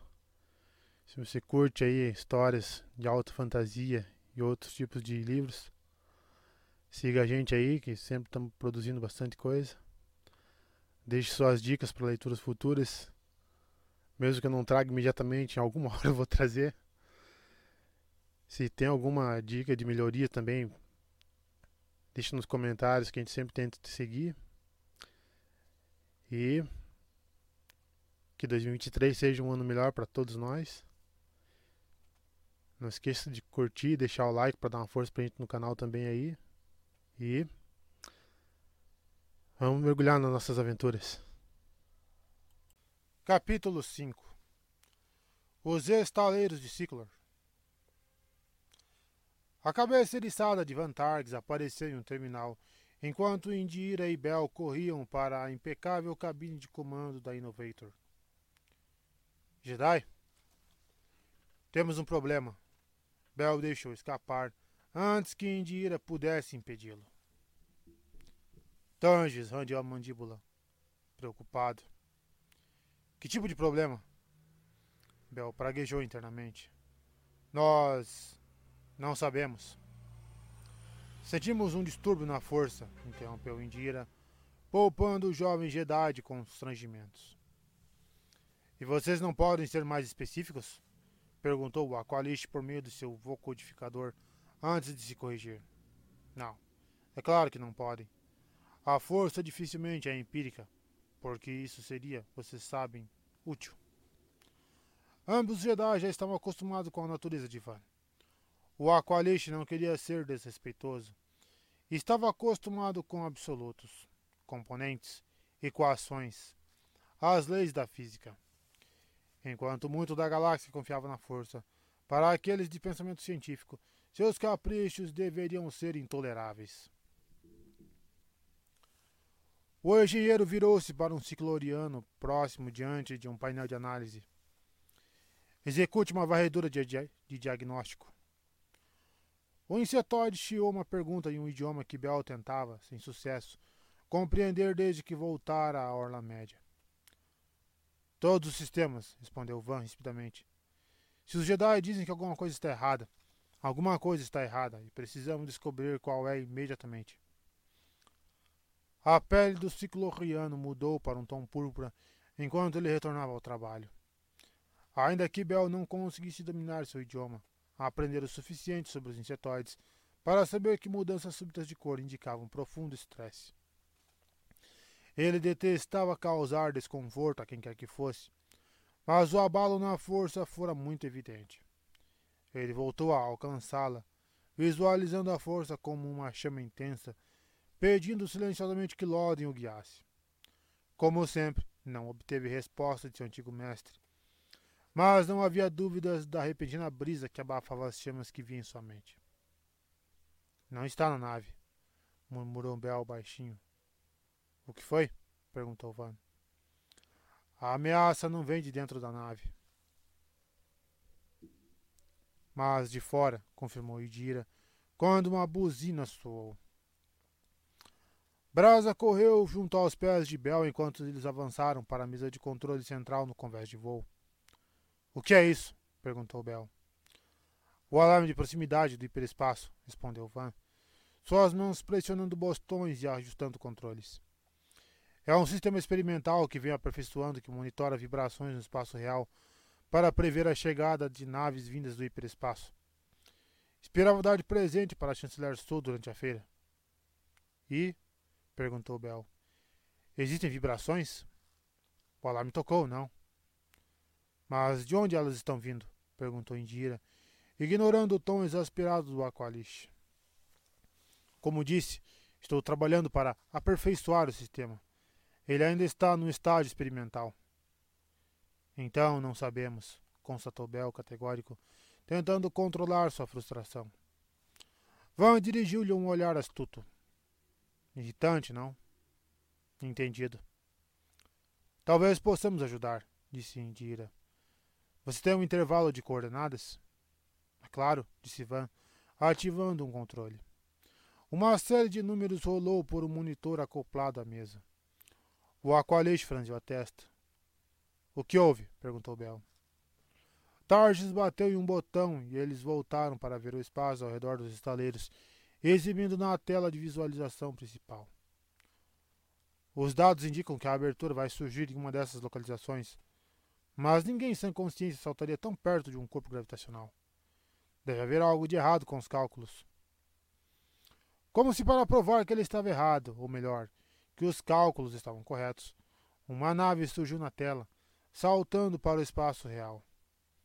Era uma banheira velha, feita com partes de várias embarcações diferentes Embora Bel chutasse que tinha começado a vida como um cruzador de espaço profundo coreliano, mas nenhuma nave civil teria tantos armamentos. Turbo laser, canhões de blaster, torpedos, e mesmo tal demonstração de força bruta se tornava insignificante perto dos três raios gravados próximos ao bico cônico achatado da nave. Aquilo significava apenas uma coisa: Usni Hill. Indira já estava correndo, Bel e Brasa acompanhando. Lance todos os Skywings, ordenou ela. Me diga que esse laboratório voador tem armas. É uma embarcação científica, gritou Van em resposta. Além do mais, é apenas uma nave. Os Nihil nunca vêm sozinhos, respondeu Bel, gritando enquanto saltava para dentro do turbo elevador à espera. Eles sabem que estamos aqui? Na nave nuvem Nihil, o poço de ódio fervente Gluvan, conhecido como Sarn Rompe-Estrela, olhava com avidez para os estaleiros. E então, sabem? exigiu ele, quando ninguém respondeu sua pergunta. Uma flugriana no terminal de comunicações inclinou sua cabeça bulbosa, executando, escutando o dispositivo enfiado em suas orelhas minúsculas. Estou captando uma conversa frenética em todas as frequências. Eles sabem, com certeza. Ótimo, pensou Rompe-Estrela. Aquilo significava que estavam apavorados. Ele gostava quando estavam apavorados. Era naquele estado que cometiam erros. Algum pedido de socorro? Nenhum que consiga atravessar nossos bloqueadores de sinal. Perfeito. Mirem no estaleiro e atirem. Rompe-Estrela sorria seu rosto limoso brilhando de expectativa. A tripulação não precisou nem questionar quais armas. Conheciam seu nuvem muito bem. Quando o Sarn Rompe-Estrela mandava atirar, falava de todas as armas, cada uma delas. Feixes escarlates foram disparados dos canhões da nave nuvem, seguidos de uma torrente de torpedos de plasma. Explosões brotavam de, em todas as defesas do hangar, cada uma causando um gargarejo excitado do nuvem. Os estaleiros, estaleiros de Ciclor estavam repletos de itens lucrativos, mas para a estrela só tinha seus pequenos olhos para um único prêmio. O tesouro que aguardava dentro do hangar 22. O orgulho das unidades científicas da República, a Innovator. Ele se divertira torturando o oficial de segurança que finalmente entregara o número do hangar mas se divertiria ainda mais rompendo o casco da Innovator. Não tinha ideia de que tesouros poderiam ser encontrados quando seu grupo de incursão invadisse os corredores daquela nave. Na verdade, ele mal se importava. Sabia apenas que seriam valiosos, não para ele, mas para sua tempestade. Aquele seria o sucesso que finalmente faria a Paneita promovê-lo à tormenta, com toda a glória e riquezas que acompanhavam o posto. Sarne lambeu os lábios, saboreando o gosto forte e amargo de seu próprio buco. Sim, aquilo seria glorioso. Temos uma brecha, avisou a flugrariana. A estrela não sabia seu nome, mas ela atendia por você, o que bastava para um nuvem. Então liberem os caças, rugiu ele, ativando um controle em sua poltrona de comando, que fazia sua voz ressoar por toda sua nave nuvem. Alimentem a tempestade, meus amigos. Nós nos banquetearemos esta noite. A doca de pouso da Innovator chacoalhou enquanto outra saraivada atingiu o hangar. Os de Rio não estavam perdendo tempo. Bell correu em direção a seu caça Vector, abrindo a cabine com o empurrão da força, assim como Indira lhe ensinara. Brasa disparou sobre uma das asas finas como as lâminas do caça pulando para o assento de trás enquanto Bell saltava para pousar perfeitamente diante dos controles de voo. Ele olhou de relance para ver que Stokes já estava a bordo de seu próprio caça, executando a sequência de pré-lançamento. Não que aquelas naves minúsculas precisassem de muita coisa em se tratando de checagens de voo. Cada Vector era uma ode à simplicidade, com pouca necessidade de equipamentos computadorizados sensores. Não quando um Jedi estava atrás do manche. A voz de tarde scriptou pelo comunicador enquanto a redoma do cabine se fechava sobre Bell. Eles romperam o hangar. Caças a caminho. Bell estava impressionado. O Aqualist estava se mantendo calmo de maneira notável, considerando a situação. Alguma mensagem do núcleo? Não conseguimos contato. Todos os sinais de comunicação estão embaralhados. Entendido. Não aguardo. Bel não precisou olhar para ver se Indira já estava pronta. Ele podia sentir. Acionou os propulsores, o caça avançando como um borrão em direção às portas da doca. Quando assumiu seu treinamento, Stokes insistira que Bell pilotasse um caça próprio, em vez de apenas como copiloto. Uma decisão que foi bastante apropriada. Diferente de como foi com a nova, no entanto, ele resistirá a dar a um pequeno caça um nome. Não parecia correto. Não depois de Loden. Os ensinamentos Jedi estavam corretos. Nada de vínculos. Eles só atrapalhavam. Atrás dele, Brasa latiu tão logo eles atravessaram as portas e se atiraram no espaço. Tudo certo aí atrás, garota? gritou Bel por cima do ombro. Pronto para subir os canhões? Brasa latiu novamente, colocando um sorriso no rosto do Jedi. Bom saber que posso contar com você. Ele girou, ajustando o caça para a esquerda, evitando os destroços arrancados dos estaleiros. Rajadas de laser varriam o hangar, lançando uma nova onda de estilhaços em todas as direções. O casco não duraria muito tempo, e não haveria nada para impedir que os Rio alcançassem a Innovator. Não, não era verdade. Ele estava lá. Caças menores enxamearam para fora da nave Nihil principal, avançando na direção do estaleiro. Bell escolheu uma das pequenas naves saltadoras de aparência irregular, pouco maior que uma Vector, de asas atarracadas e cheias de canhões laser. Ele não precisava de um sistema de, mi de mira ou de visão holográfica. Precisava apenas da força. Seu dedão pressionou o gatilho nos controles de voo e os emissores dispararam. Feixes mortíferos encontraram seu alvo e penetraram fundo no casco da nave Nihil, rompendo a tubulação de combustível. A assaltadora irrompeu em chamas, como uma estrela. Braz latiu atrás dele e Bel sorriu, satisfeito com o ataque. O próximo é seu, garota. A voz de Indira estoxou pelo comunicador, o caça-vector mudando automaticamente para o canal exclusivo dos Jedi.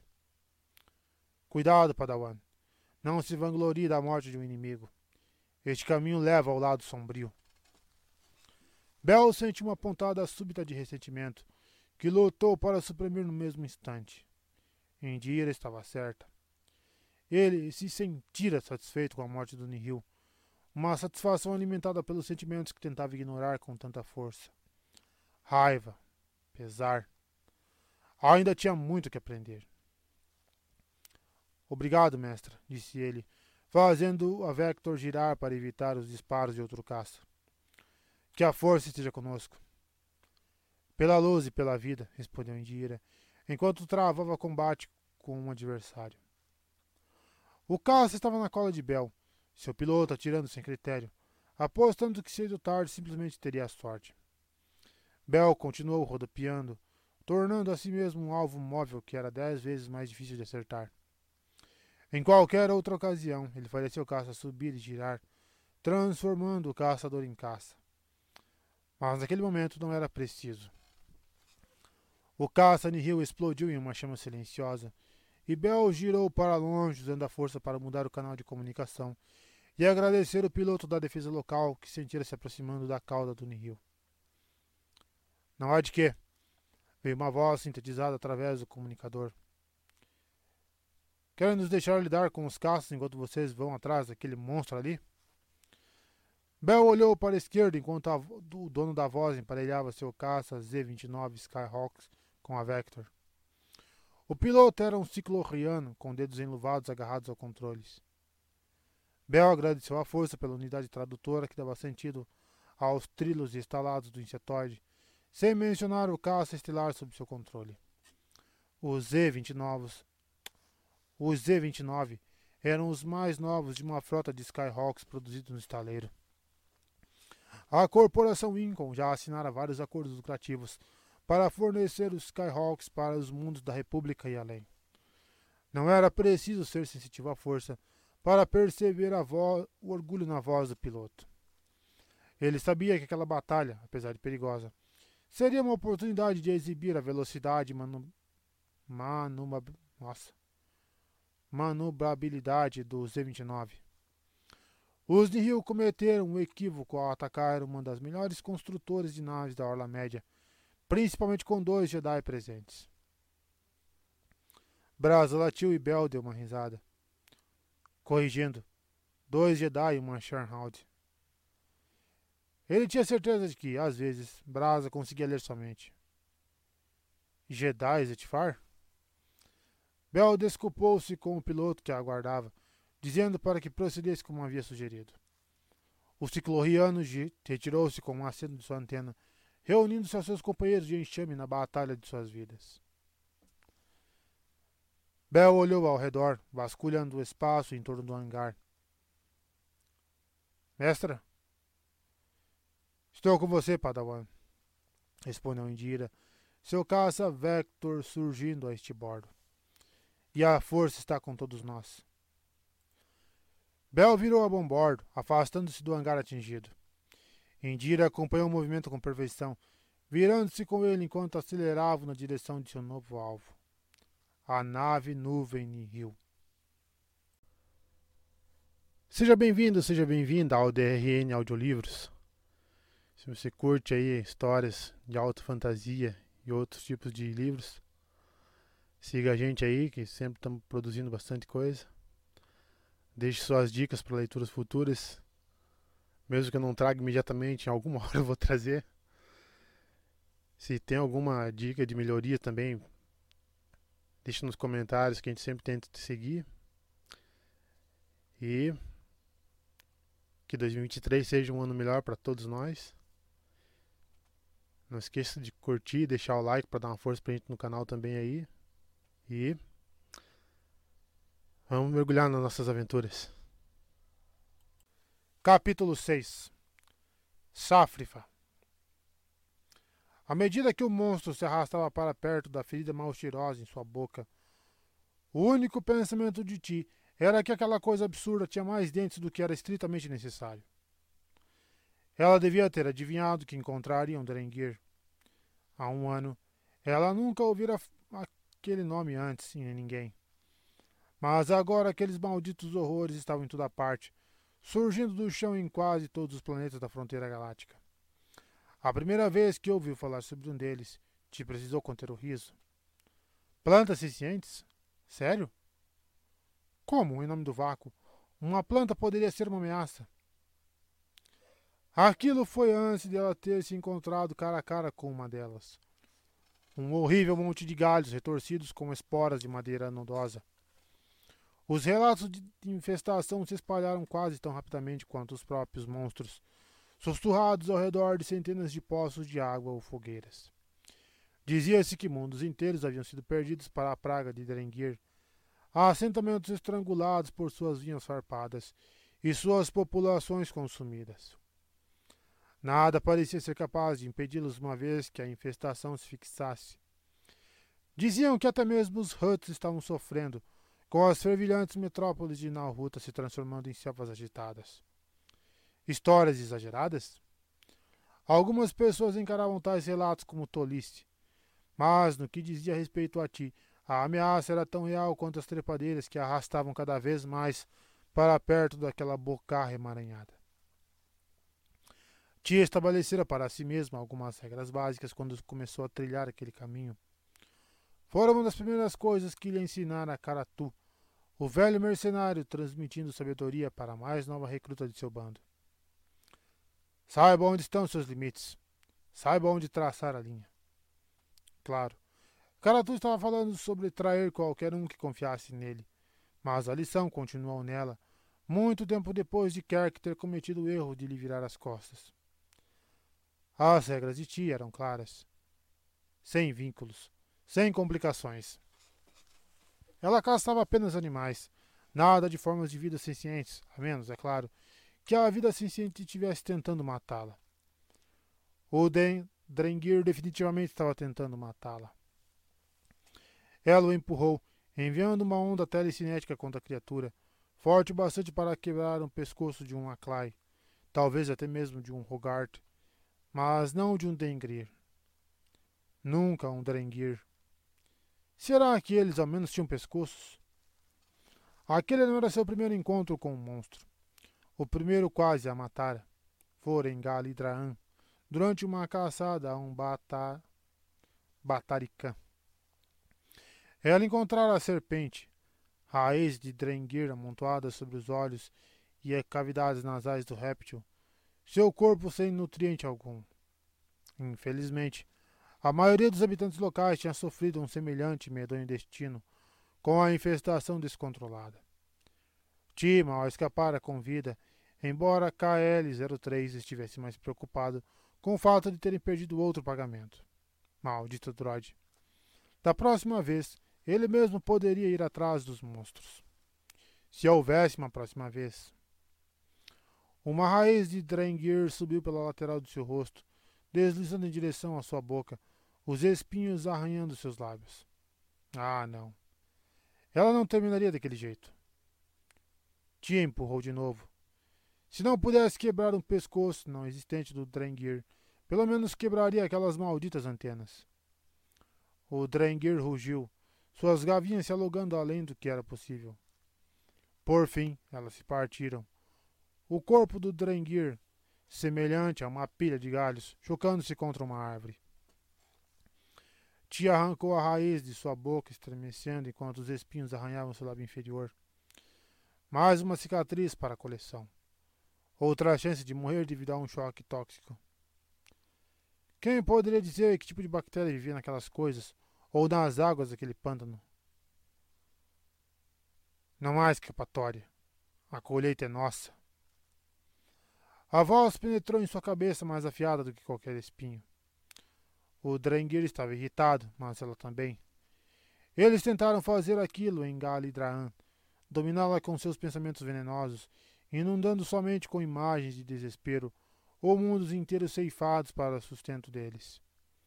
Aquilo era tudo o que ela representava para eles, tudo que qualquer um representava: alimento, carne, sustento, sobrevivência.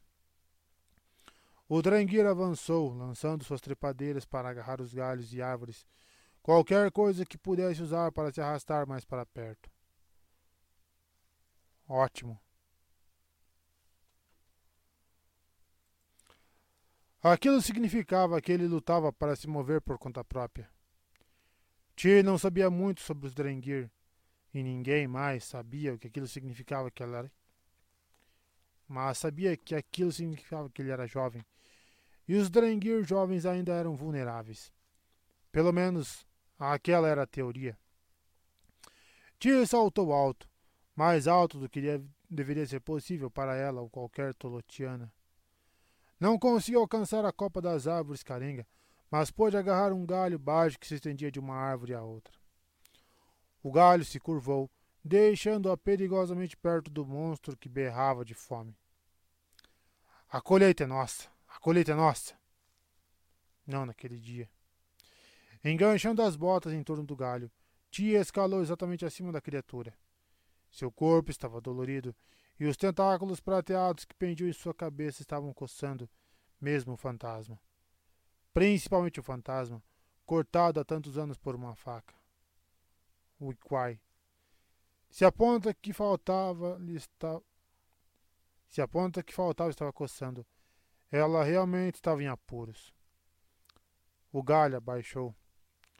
Ti virou a cabeça para ver que o Drengir conseguira agarrar a ponta do galho e o puxava com força para baixo.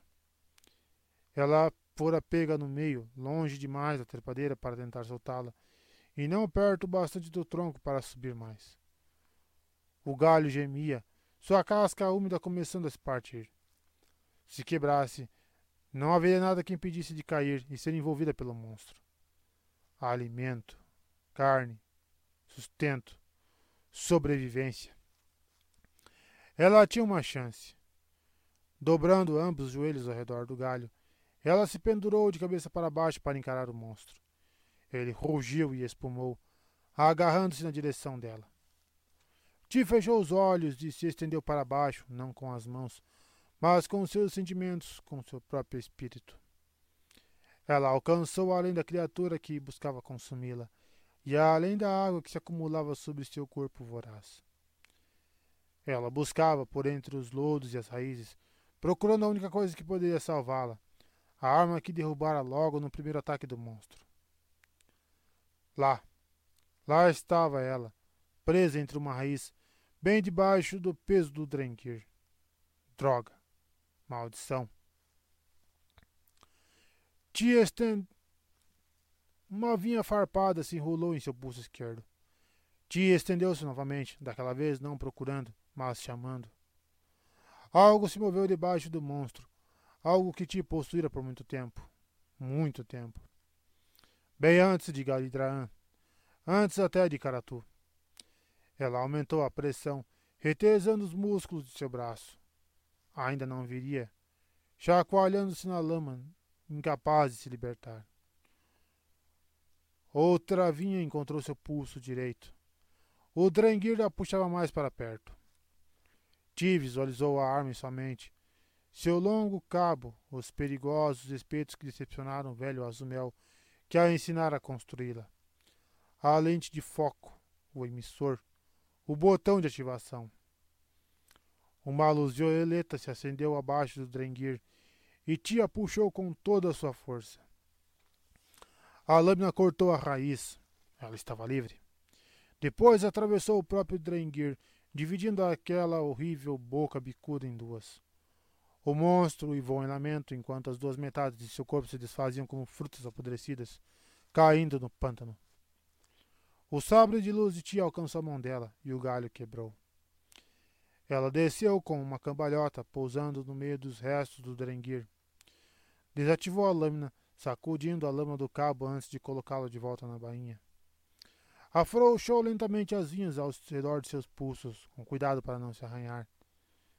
Não havia terminado, e disso ela sabia por causa dos relatos que interceptara indo e vindo do farol da luz estelar. Corte um Drenguir e ele irá se regenerar. Tudo o que precisava era de um pedacinho de seu antigo corpo. Mas se prometera aos safrifanos que os livraria da coisa e cumpria sua palavra. Outra lição que aprendera com Karatu, mesmo que ele mesmo não acreditasse muito naquilo. Agora havia o trabalho duro. Cortar o Drenguir dormente em pedaços, pendurá-los nos galhos da árvore mais próxima e esperar que secasse bastante para que pudesse se acender. Ela provavelmente teria combustível bastante no microacendedor em seu cinto para iniciar uma pequena fogueira. Aquilo bastaria até que cada pedaço estivesse queimado. A colheita era dela. A caminhada de volta para a fazenda do, do pântano demorou mais do que te gostaria, principalmente com ela fedendo a drenguer queimado. Ela registrara a combustão em um holovídeo como evidência de que o corpo se fora. Os camponeses aguardavam por ela, com alívio em seus rostos e a oferta escassa ainda em sua bolsa de Maligator. Mas aquilo não era tudo que a esperava. A mão de Ti foi direto para seu sabre de lustre quando ela avistou a espaçonave parada ao lado da sua. Uma figura desceu a rampa, tão alta quanto os safrifanos eram baixos. Te reconheceu a espécie, uma curana de pele roxo clara e grandes olhos e pupila. A recém-chegada vestiu um imaculado traje de voo, com um pequeno droide esférico pairando na altura de seu cotovelo. A unidade tinha apenas um propósito: entregar uma solução antibac na, na palma da mão da Curano, sempre que necessário. A espécie tinha um medo quase patológico de germes, o que explicava a a expressão de repulsa que ela tentava conter ao ver a roupa de ti, incrustada de, pelo lodo do pântano. Você é Tito, Rick, declarou ela, por fim. A chamada sabre de aluguel. Seu tom era franco e direto, tão funcional quanto o sorriso tenso que deu em saudação. Depende de quem está perguntando. Meu nome é Mantesa Checate. Tai olhou para a pequena nave. Parece que você percorreu um longo caminho.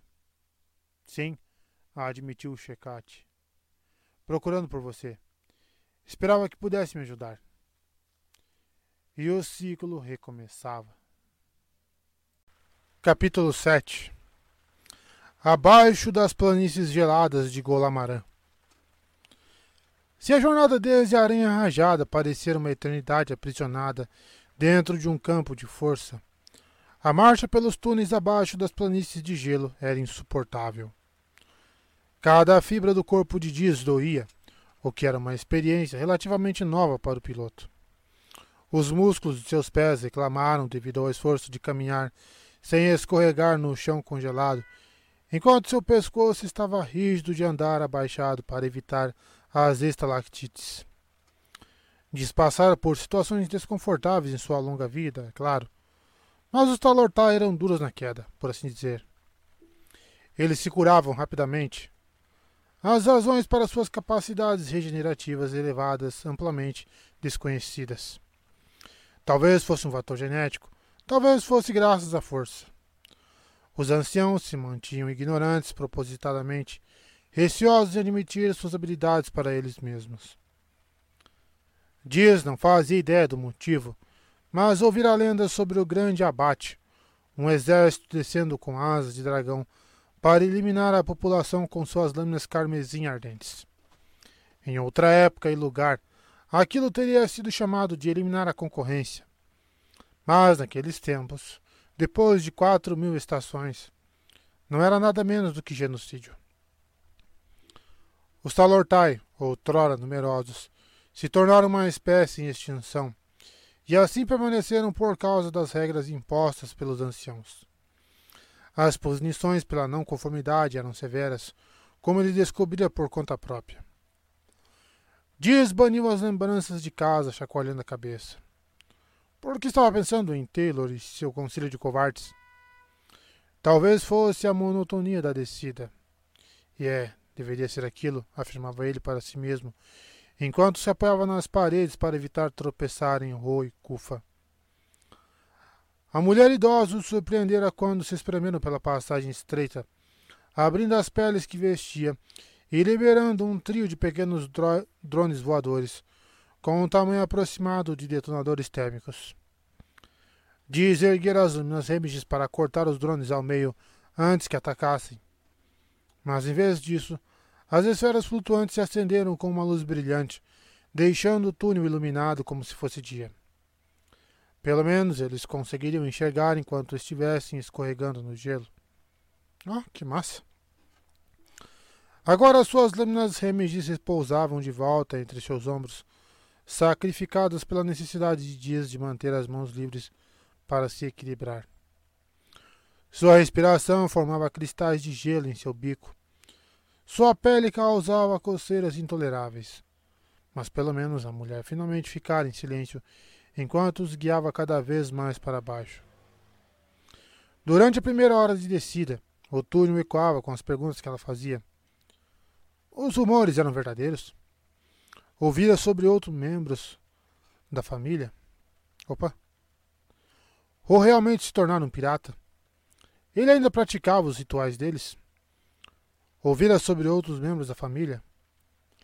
O olho não oferecia nada em resposta, respondendo com a menor quantidade possível de palavras, mesmo quando a, a velha bruxa.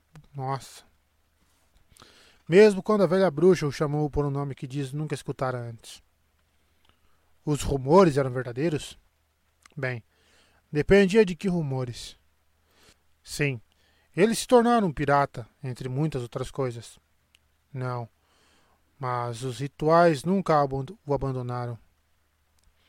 Quanto à família, ele duvidava que o recebessem de braços abertos, talvez com uma vibrolâmina entre suas costelas. Aquilo Dias entendia. Ro também tinha suas próprias perguntas. Quantos deles estavam? Dos fiéis? Kufa deu uma risada amarga. Não o bastante. Você viu lá fora. Você os viu com suas vestes douradas e suas lâminas brilhantes, tão resplandecentes, tão gloriosos. A luz guia da galáxia. Ela bufou mais uma vez. Estão nos guiando para a destruição. Os fiéis sabem disso, assim como sabíamos em Jeddah, como sabíamos em Dauna. Mas os desertores estão em ascensão e a maré não pode mais ser virada. Aquilo parecia perturbar Ro que agarrava as peles firmemente ao seu redor. Mas você realmente acredita que a guerra está perdida? Por que viemos para cá? Por que retornamos ao santuário? Ela cuspiu, a bola espessa de catarro escorrendo por uma estalagmite pontiaguda, como uma lesma de gosma. Não retornamos. As cavernas de gelo estão vazias. O igualador esquecido. Duvido que os servos ainda funcionem. Vamos ver. Mas você. Eu não piso nesses túneis há mais de uma década. A vergonha na voz dela era evidente, e sem nenhum aviso a mulher girou, tão certeira e com os pés tão firmes quanto o Diz estava desequilibrado. É por isso que você está aqui, primo? Você nos traz esperança. Vai reabrir a mão? Vai entregar a mensagem? Rô balançou a cabeça. Este não é o meu lugar. Eu não sou um profeta. Kufo observou a máscara dele, estreitando os olhos como se fosse capaz de enxergar através do vidro fosco. Talvez sim, talvez não. Todos os melhores profetas se perderam em um ponto ou outro. É assim que encontram a trilha. E eles continuaram, a descida tornando-se mais traiçoeira. A discussão cessou, mas o desconforto continuou. Não, cresceu. Ficou mais intenso. Algo que Diz nunca vivenciara, nem mesmo quando fora expulso de seu ninho. Ele estendeu seus sentidos com a força, suas penas se eriçando sob a pele que vestia. Ro parou, voltando-se para ele enquanto Talortai sacava as lâminas remiges dos ombros, segurando-as de prontidão nas laterais de seu corpo. Ud, precisamos continuar, insistiu Kufa. Os droids luminosos a acompanhando enquanto se afastava, deixando Ro e Diz na escuridão crescente. O olho se aproximou. O que foi? Dias ficou parado, pronto para agir, pronto para proteger. Não sei, respondeu ele por fim. Tem alguma coisa faltando. Rose se inclinou. Diga-me o que está sentindo. Não sinto nada, reconheceu Dias com franqueza. Nossos dons não são como os dos Jedi. Vocês não recebem avisos? Dias balançou a cabeça. Não, mas sentimos vibrações. É assim que você consegue pilotar entre tempestades de meteoros e campos de cometas. Nós conseguimos dizer o movimento das coisas, em voo, em batalha. Mas aqui embaixo, nos túneis. Ele voltou a estender seus sentidos. Não tem nada. Aquilo era verdade. Aquilo não era verdade.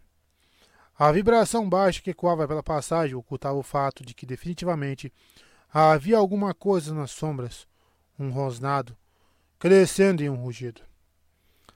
A luz das esferas cresceu enquanto Kufa voltava, apressada. Precisamos correr.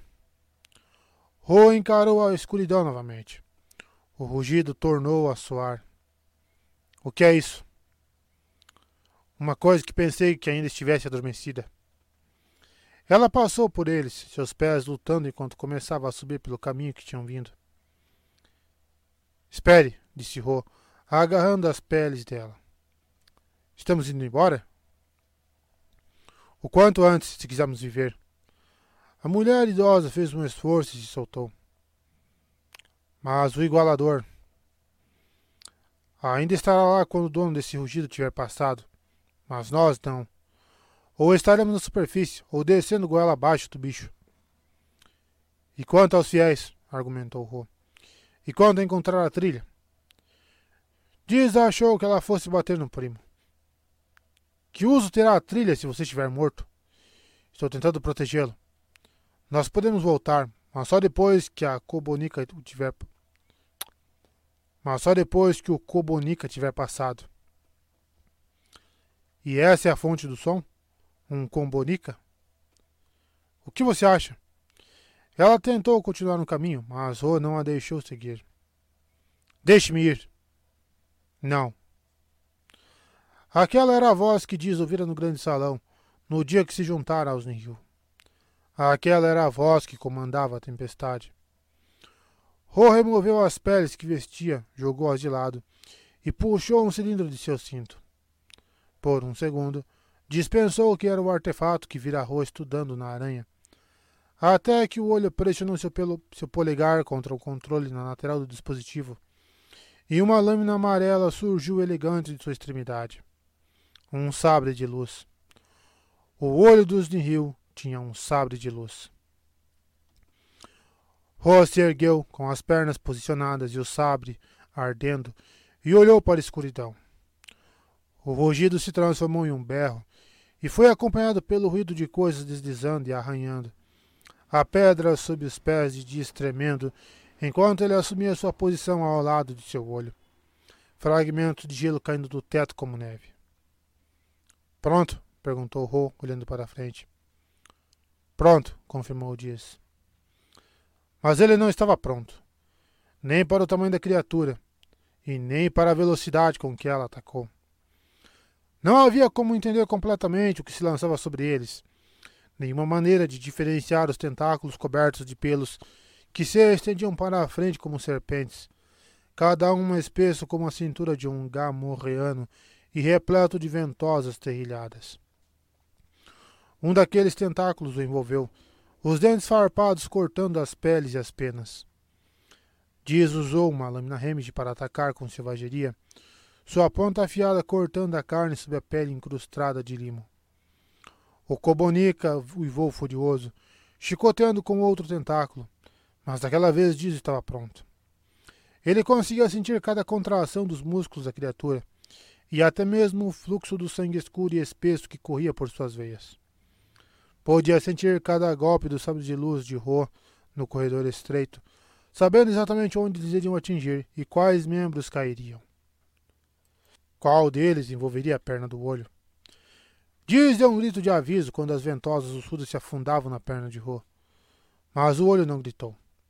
Em vez disso, ele se virou, cravando a ponta de sua espada laser em um dos olhos brancos leitosos da besta. A lente estourou e um licor fedorento fluiu, acompanhado por um murro de dor e um frenesi de membros se debatendo que ameaçava derrubar o teto.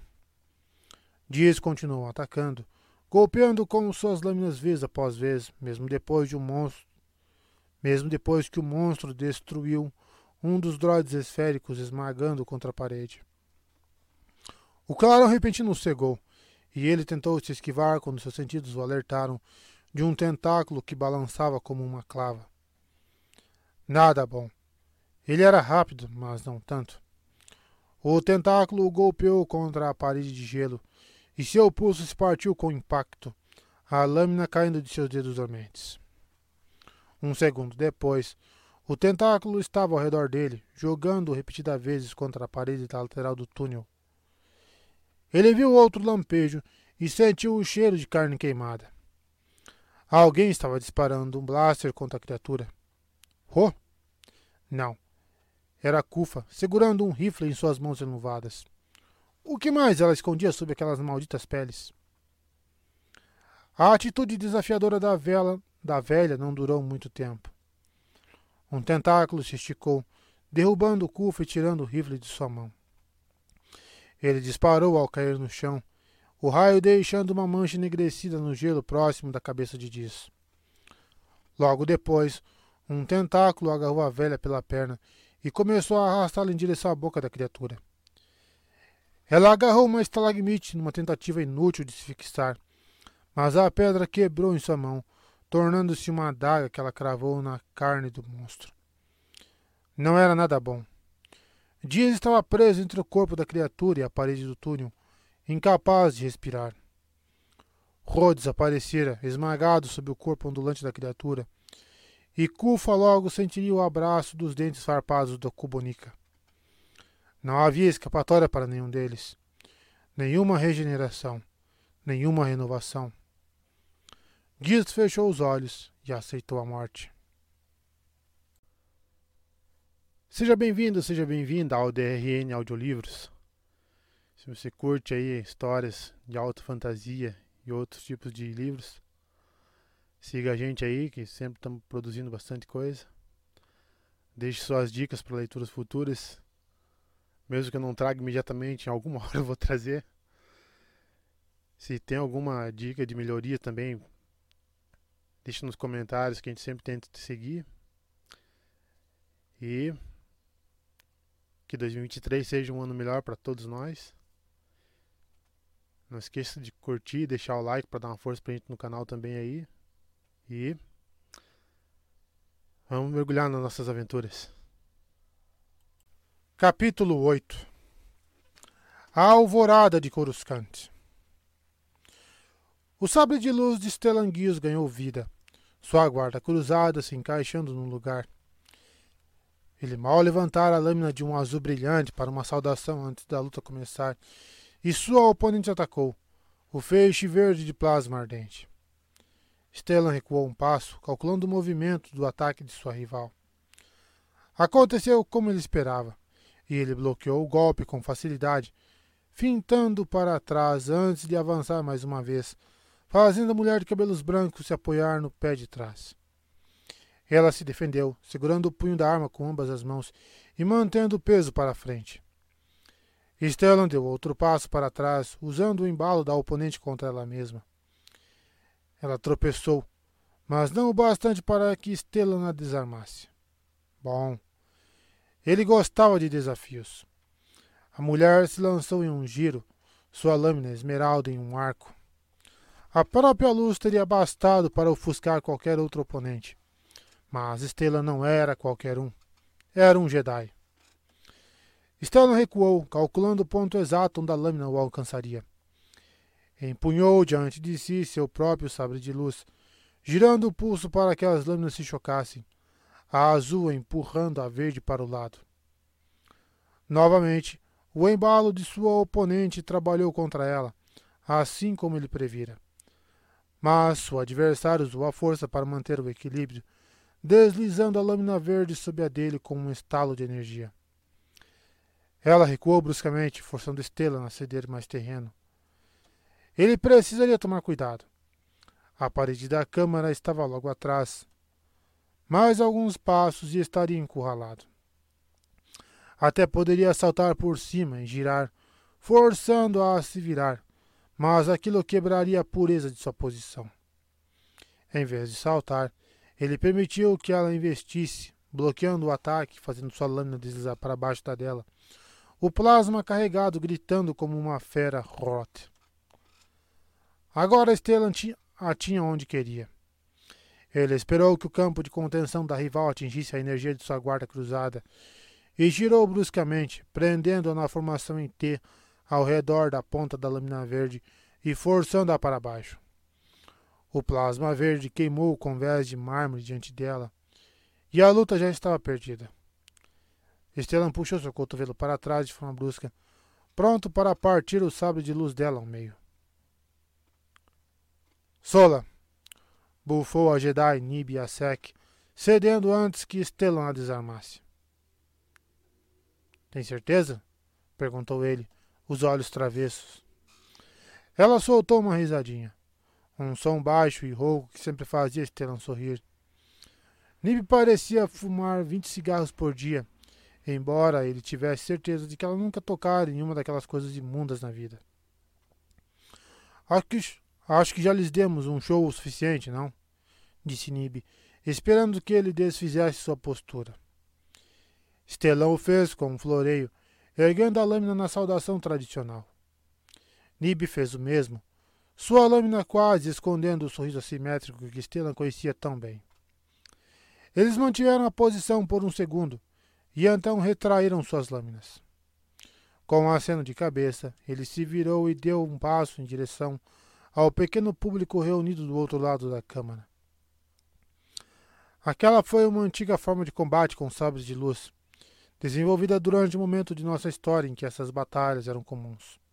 Claro, hoje em dia, esses duelos são puramente cerimoniais ou usados no treinamento de padawans. Isso é ótimo, Obrigado, mestre Guios. Podemos encerrar aqui. O droid câmera que flutuava nas proximidades apitou e retraiu suas lentes. Uma jovem deu um passo à frente, guardando um elegante datapad na jaqueta que usava sobre uma camisa lisa de cor de creme. Tem certeza, senhorita Dairo? As diferenças entre as formas são fascinantes. E provavelmente mais informações do que a Holonet precisa, Stellan, lembrou Nib, gentilmente depositando o sabre de luz de volta na bainha. Você terá que perdoar o mestre Gios, disse ela à repórter. Ele está acostumado aos bandos de jovens alunos fascinados que aguardam cada uma de suas palavras. Stellan aceitou a brincadeira com o humor que lhe era característico, sorrindo para a jovem que pedira para gravar o duelo. Que me dera isso fosse verdade. Sei de pelo menos dois antigos alunos que escolhiam meditar sempre que eu discorria sobre complexidades da história dos sabres de luz. Uma paixão particular minha. Rio Dairo ergueu uma sobrancelha. Isso sim é interessante. Eu pensava que o código Jedi declarasse que não há paixão. Stellan sentiu uma onda de desconforto percorrer o Wookiee de pelagem dourada que estava de pé a uma distância respeitosa atrás da repórter e de seu droide câmera. O mesmo desconforto que sentiu no Padawan durante o duelo com sua mestra. Borriaga era um dos Jedi mais empáticos que Stellan já conhecera um dom que salvara centenas de vidas durante o grande desastre. Porém, naquela ocasião, a preocupação do jovem era equivocada. Estela não estava constrangido com a pergunta de Rio. Ela estava apenas fazendo o trabalho dela, afinal de contas. De fato, declara, respondeu Stellan. Paixões fortes são algo que tentamos controlar dentro de nós mesmos, pois as emoções podem atrapalhar nosso julgamento, principalmente em situações estressantes podem nos cegar para a verdade e para a liderança da força. Dito isso, seria tolice sugerir que um Jedi não tem desejos ou interesses. Na verdade, eu chegaria a ponto de dizer que isso seria perigoso, levando apenas à complacência. Sim, tenho paixão por aprender e ensinar. Faz parte de quem sou. Mas também estou preparado para deixar essas coisas de lado a qualquer momento. Minhas paixões nunca devem ser maiores do que minha missão. Faz sentido? Agora eu queria ter mantido o T9 gravando, disse Rio, olhando para o droid câmera flutuando. Isso foi lindo. Não incentive, advertiu Nib brincando. Duvido que seu droid tenha capacidade de armazenamento suficiente. Rio deu risada, sacudindo a franja para fora do implante, do implante cibernético preso sobre seu olho direito, com a lente da mesma cor que seu droid. Bem, temos o suficiente por enquanto. Obrigada. Por nada, disse Stellan, percebendo que estivera usando o cabo de seu sabre de luz desligado para pontuar seu discurso improvisado. Ele o guardou de volta na bainha, verificando se o sabre de luz de Mestra Kant ainda estava no lugar habitual em seu cinto. Estava, não se soltara na apresentação. Ele lhe deu um tapinha, notando que Rio perceberá uma pendurada sob seu manto. Pelas estrelas, ela era boa. Talvez explicasse por que o carregava em outra ocasião. Por enquanto, já tinha se deixado levar por tempo suficiente. Devíamos nos encontrar com a chanceler, disse ele, virando-se para Nib. Excelente, concordou Rio, indicando para que, que T9 começasse a gravar imediatamente. A luz do droid flutuante voltou a se acender. Talvez você não devesse vir conosco, disse Nib, olhando para o droid com suspeita. A chanceler pode estar em sessão com o Senado. Nesse caso, pararemos de gravar na mesma hora, garantiu Hill. Ou pelo menos eliminaremos o som, escolhendo um ângulo onde o que está sendo dito não possa ser captado. A GoNet recebeu acesso total enquanto estamos na borda da alvorada de Coruscant. A própria chanceler. A chanceler disse que deseja a cobertura da Feira da República seja o mais transparente possível, concordou Stellan. Ela estava certa, é claro. A presença de Dairo na alvorada de Coruscant fora a ideia de Linassou. Stellan aplaudiu tal decisão, embora tivesse sugerido que a repórter ficasse com o contingente Jedi enquanto estivesse a bordo da nave da chanceler com boas intenções ou não, só ainda precisava trabalhar.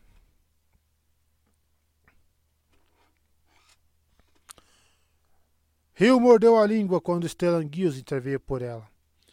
Ela não gostava que outras pessoas a defendessem, mas às vezes não valia a pena discutir. Em vez disso, deixou o Jedi guiá-la para fora da câmara de treinamento, T9 seguindo atrás deles. Ela ainda precisava se beliscar para acreditar que estava ali. Rio Dairo. Caminhando pelos corredores da nau almirante pessoal da chanceler. Certamente percorreram o caminho desde a reportagem sobre a tecelagem de cestos e microgravidade como repórter novata em Córdota, ou qualquer outra história que seu produtor escolhera para ela naquele dia. Naquele momento, estava andando lado a lado com um Jedi. E não um Jedi qualquer. Nada menos do que um membro do Alto Conselho. Rio gostava de Stellan. Ele estava um tanto formal, com certeza, um pouco sério. E, nos dias em que Rio não se sentia muito generosa, um pouco entusiasmado demais com o som da própria voz. Mas ela seria capaz de afirmar que definitivamente era uma boa pessoa. Claro, o fato de ser um filho da mãe bonitão não fazia mal algum. Não, não, de forma alguma. Aquele maxilar esculpido sob a barba vistosa, aqueles olhos azuis. E o sorriso. Aquele sorriso. Aquele sorriso era matador. Não era de se admirar que o conselho tivesse decidido torná-lo seu garoto propaganda. Nibia Sec não poderia ser mais diferente. Enquanto Stellan era todo charmoso e cheio de bons modos, a cavaleiro Jedi de cabelos prateados mantinha-se distante. Stellan explicou tudo, por mais que Rio tentasse. Não conseguia fazer a Sec se abrir. Não que não gostasse da mulher mais velha. Quando falava, a Sek demonstrava um senso de humor ácido que se dirigia principalmente a Estela. Eu tinha a impressão de que os dois Jedi não se conheciam há muito tempo, mas que já haviam formado uma relação natural de trabalho. Até o duelo de sabres de luz foi interessante. Rio não conseguia se livrar da sensação de que Nib estivera se contendo, não exatamente cometendo erros de propósito, mas obedecendo ao membro do conselho. Provavelmente por causa da câmera, mas com certeza era interessante. E havia Burriaga, o padawan de Nib, e provavelmente a alma mais doce e gentil que já conhecera. O Wookie radiava sensibilidade como a luz de uma lâmpada incandescente. Mesmo naquele momento, quando entravam no escritório da chanceler, no coração da alvorada de Coruscante, Burriaga deu um passo para o lado para dar Rio e T9 passarem. Um ato de gentileza que não passou despercebido por sua mestra. Burre, disse Nib suavemente, mantendo sua voz baixa para não perturbar a chanceler que, como ela presumira, estava em sessão. A senhorita Dairo está aqui nos observando, o que inclui você. Devemos agir como se ela não estivesse aqui.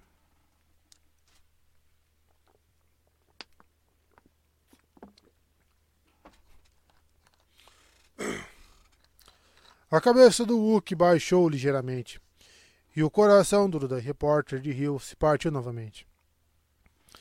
Está tudo bem, garotão, disse ela, resistindo ao impulso de estender a mão e dar um tapinha no braço comprido e peludo dele.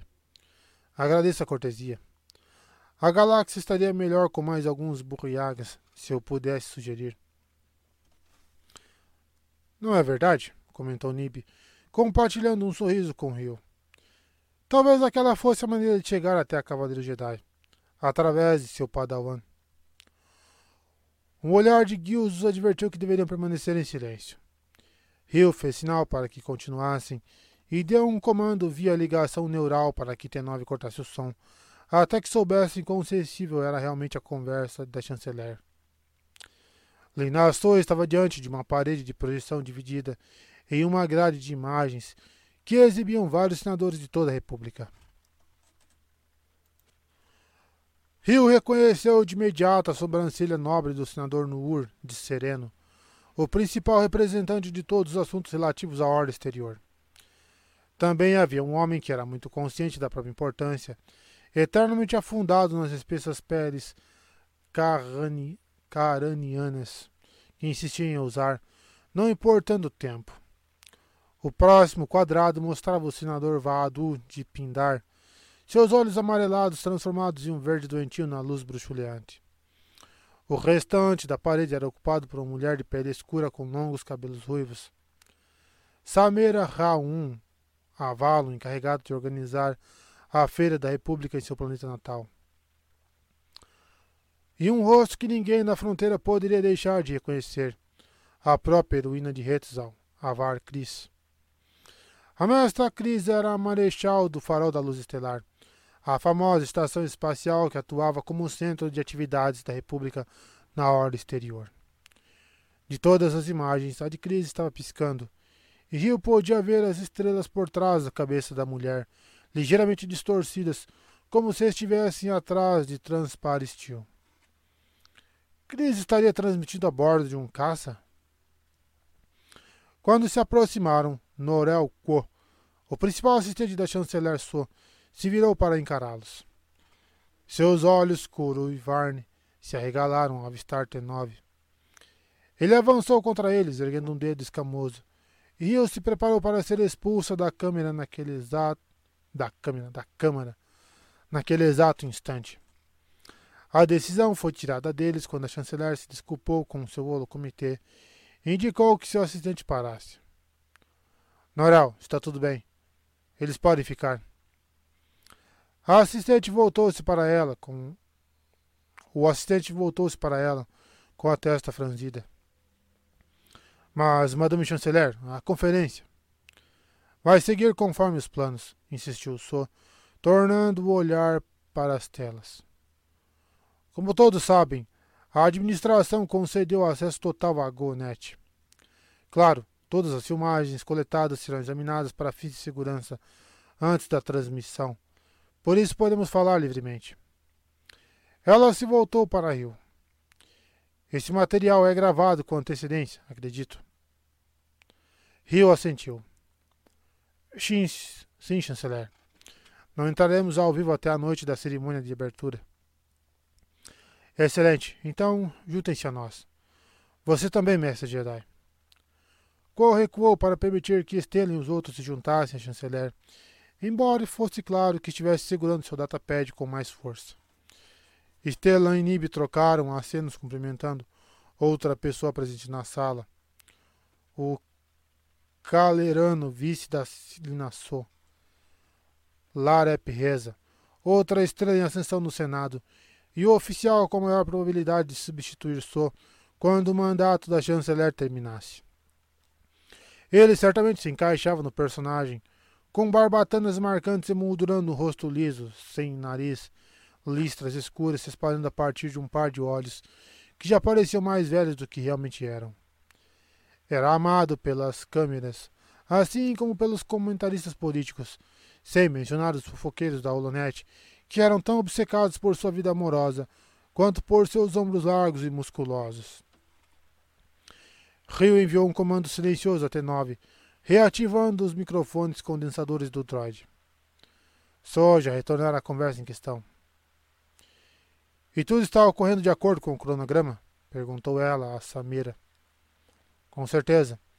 Houve um pequeno problema com os holoprojetores na exibição de Unidos na canção, mas. Não tenho certeza se o chanceler precisa se preocupar com todos os detalhes, administradora. Interrompeu Ko. Pelo contrário, disse So. Quero saber tudo. Ela voltou sua atenção para Samira. Via as artes conceituais para a atração unidos na canção. Pareciam muito encantadoras. Espere até ouvir a melodia, assegurou Samira com o mais tênue dos sorrisos. Está inesquecível, para dizer o mínimo. E quanto a Innovator? Perguntou o senador claramente ansioso para manter a reunião nos trilhos. Quase pronta para o lançamento, informou Stellan. A Jedi Indira Stokes e seu padawan viajarão com ela, prontos para sua chegada durante a cerimônia de abertura. Sou mostrou-se radiante com a notícia. Excelente! Será um espetáculo de se ver. Assim como o vestido da chanceler, pensou Rio. Ali, na ponte de sua nave estatal, só vestia um terno elegante, mas modesto. O único sinal para sua famosa extravagância, um broche feito de lucrite cintilante. No entanto, os mesmos fofoqueiros que passavam tanto tempo juntando Larep e Reza com cada socialite possível nos mil sistemas estavam trabalhando freneticamente para descobrir qual roupa Lina Sou usaria durante a abertura da feira. So não apenas presidia a República no período que facilmente poderia ser descrito como a Idade de Ouro da Galáxia, como também fora um presente da força para a indústria da moda. Seus vestidos elaborados acabavam sendo copiados por todas as redes de compra e lojas famosas. Em qualquer outra pessoa, tamanho glamour pareceria apenas extravagância. Mas So tinha o coração da galáxia. Era amada desde o núcleo profundo até os confins mais selvagens da fronteira. Nenhuma outra pessoa desde a chanceler de Grenera fizera mais pela República. Rio tinha que admitir que estava um pouco impressionado na presença dela, de maneira pouco profissional, mas esperava que aquilo fosse compreensível. Por Cliff, a mulher tinha um par de Targons, Matari e Voro, nomeados em homenagem aos deuses da antiga Coruscante. O que poderia ser aquilo, senão uma declaração de suas intenções? Haverá um destacamento de segurança? perguntou o senador Vadu. Stellan franziu a testa. Como eu disse, os Jedi Stokes e Zetifar. Sim, sim, interrompeu o Vadu. Mas as prós longas e os interceptores Skyhawks? Isso não será necessário. Só tentou tranquilizar o senador. Não funcionou. Não será necessário? No clima atual? Você se refere aos Rio, disse Só, sua voz perdendo uma pequena fração de sua intensidade normal. É claro que me refiro aos Nihil. Todos vimos os relatórios. Os ataques não cessaram, chanceler. Mas estão diminuindo, apontou Stellan. Vimos uma queda na atividade Nihil nos últimos meses, principalmente nos sistemas ao redor de Valo. Acreditamos que aqueles grupos de ataque ainda operantes sejam meros remanescentes da frota principal que enfrentamos na nebulosa Kur quase um ano atrás. Mas e quanto aos ataques em Quantz e Salícia? pressionou Vadu.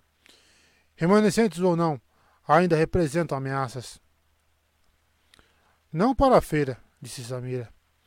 Teremos um contingente de segurança completo, incluindo proas longas de prontidão nas principais zonas de acesso do sistema, se não ficarem parados.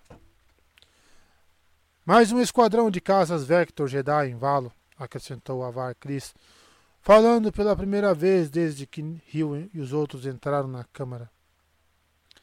E você estará lá, Marechal? perguntou Nur. Houve uma pausa, apenas leve, mas ao mesmo tempo perceptível, antes de Stellan se apressar para salvar a situação. O sempre galante Cavaleiro Jedi. Aquilo foi um lampejo de aborrecimento nas feições normalmente plácidas de Chris. Estamos revendo a situação diariamente. Nur pigarreou. Mas os Rio pensariam duas vezes se a heroína de Hetzal estivesse em valo. Stellan abriu a boca, mas daquela vez Chris falou primeiro.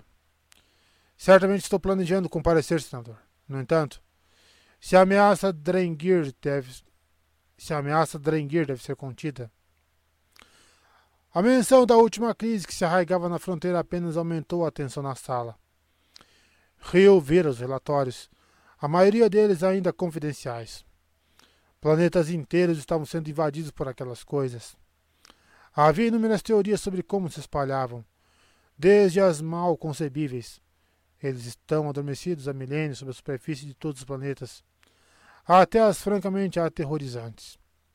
Seus esporos crescem dentro dos corpos de vítimas de forma imperceptível. De qualquer forma, parecia não haver um fim à vista, embora relatos recentes sugerissem que os Jedi haviam encontrado uma maneira de conter a onda. Relatos de que o senador fim de ano obviamente começava a duvidar. Você assegurou ao Senado que os Drengir estavam sendo combatidos, chanceler? Disse Vado, com a voz cheia de preocupação. E estão, garantiu ele na sua, pela Marechal Cris e pelos bravos Jedi da Luz Estelar.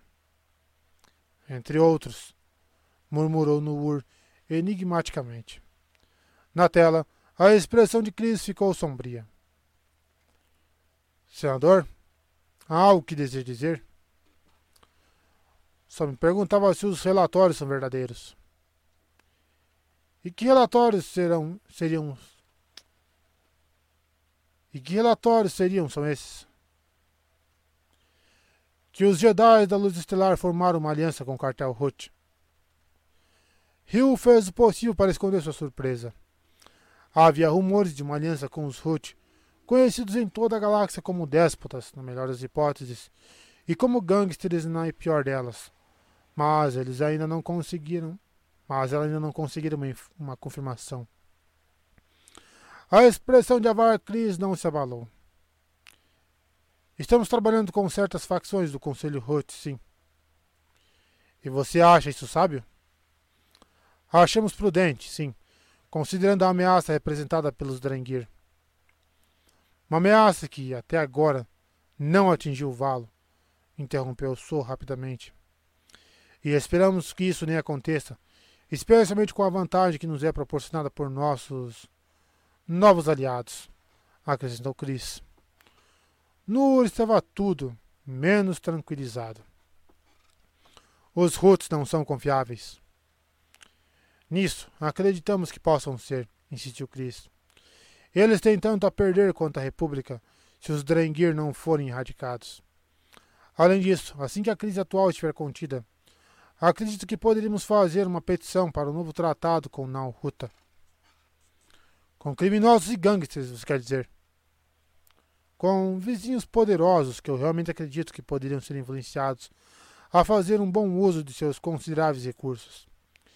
Este pode ser um novo começo para os territórios ao redor do espaço Ruth, uma nova era de paz entre nossos povos. Este é o objetivo de todos os nossos esforços, lembrou Su a todos, reassumindo o controle da conversa. Mas sinto que estamos nos permitindo distrair do assunto em questão. Este encontro diz respeito à Feira da República, um evento que está distante dos outros problemas que discutimos, problemas que estão sendo enfrentados. Eu ainda acredito, começou a dizer o senador Nuur. Embora a chanceler tenha sido rápida em evitar uma, uma reformulação de seus tópicos anteriores. Tudo ficará bem, Nuur. Isso eu posso lhe prometer. Temos trabalhado com os Jedi em cada etapa do processo. Um mestre Jedi foi designado para avá-lo antes da conclusão de seu templo para garantir a segurança do planeta. Aquilo, ao menos, pareceu deixar no Ur à vontade. Sim, conheço o mestre em questão, Eusarman. Um bom Jedi, um amigo de confiança deste governo, disse Só. Mestre Irmão tem estado em contato constante tanto com o farol quanto com o templo de Coruscant, assegurou Chris. Ele também está trabalhando em estreita colaboração com meu escritório, acrescentou Samira. Ele é muito impressionante. Houve um leve rubor nas bochechas da administradora. Hill fez uma nota mental para verificar aquilo quando chegasse em Valo. Poderia ser um ângulo interessante de se seguir. Eusar saberia imediatamente se houvesse uma perturbação na força, assegurou Stellan a todos. Tá parecendo um idiota, hein? O senador Vaado ergueu a mão na parede de projeção. Minhas desculpas, membros do conselho. Não quis dar a entender que vocês não tomaram as providências necessárias. Estou preocupado apenas por porque qualquer incidente, não importa quão pequeno seja, cairá nas mãos de certos agitadores no Senado. Tia Tum, afirmou Reza categórico. Vocês sabem que ele está apenas procurando uma oportunidade de impulsionar seu precioso programa da Força de Defesa. Um programa que o Senado rejeitou a cada oportunidade, disse Noor. Só as implicações financeiras. A chanceler ergueu a mão, silenciando o senador. Sim, sim. Conhecemos os argumentos e você conhece minha posição. O programa não se encaixa com a filosofia deste governo e da República como um todo. Mas também entendo as preocupações do senador Varrado. O senador Tum está na feira junto com representantes da corporação Soro Sub, acrescentou o Vaado incisivo. Como é certo e apropriado, continuou a chanceler. mas não permitiremos que ele use para seu próprio ganho político ou financeiro. Todos nós trabalhamos muito para isso. A postura de Som mudou, sua cabeça se erguendo ligeiramente. E ainda há muito trabalho a ser feito. A feira segue em frente, meus amigos. É preciso fazê-la. Não pelo espetáculo nem pela glória, mas pela mensagem que, há, que envia para a galáxia como um todo. Os Nihil querem que voltemos para o núcleo e fiquemos encolhidos em nossas camas. Querem que desistamos de nossos sonhos e ambições. Isso não vai durar. Eles cometeram crimes terríveis, mas não passam de ralé. Fiquem tranquilos. Estudei relatórios de inteligência e avaliações de risco. Assisti a vários briefings e inúmeras simulações. Cada decisão que tomei é baseada em fatos, não em conjecturas ou instigação de medo. Quanto aos Nihil, vimos esse tipinho repetidas vezes. Piratas e agitadores, e sim, veremos mais de seus semelhantes nos anos vindouros. A diferença entre nós e eles é que estamos unidos e eles são díspares. Somos muitos e eles, por sua, própria, por sua própria natureza, são poucos. E conforme discutido, aumentamos as medidas de segurança ao redor de Valo e continuaremos a fazê-lo se os ataques, por mais esporádicos que sejam, persistirem. Mas saibam disso.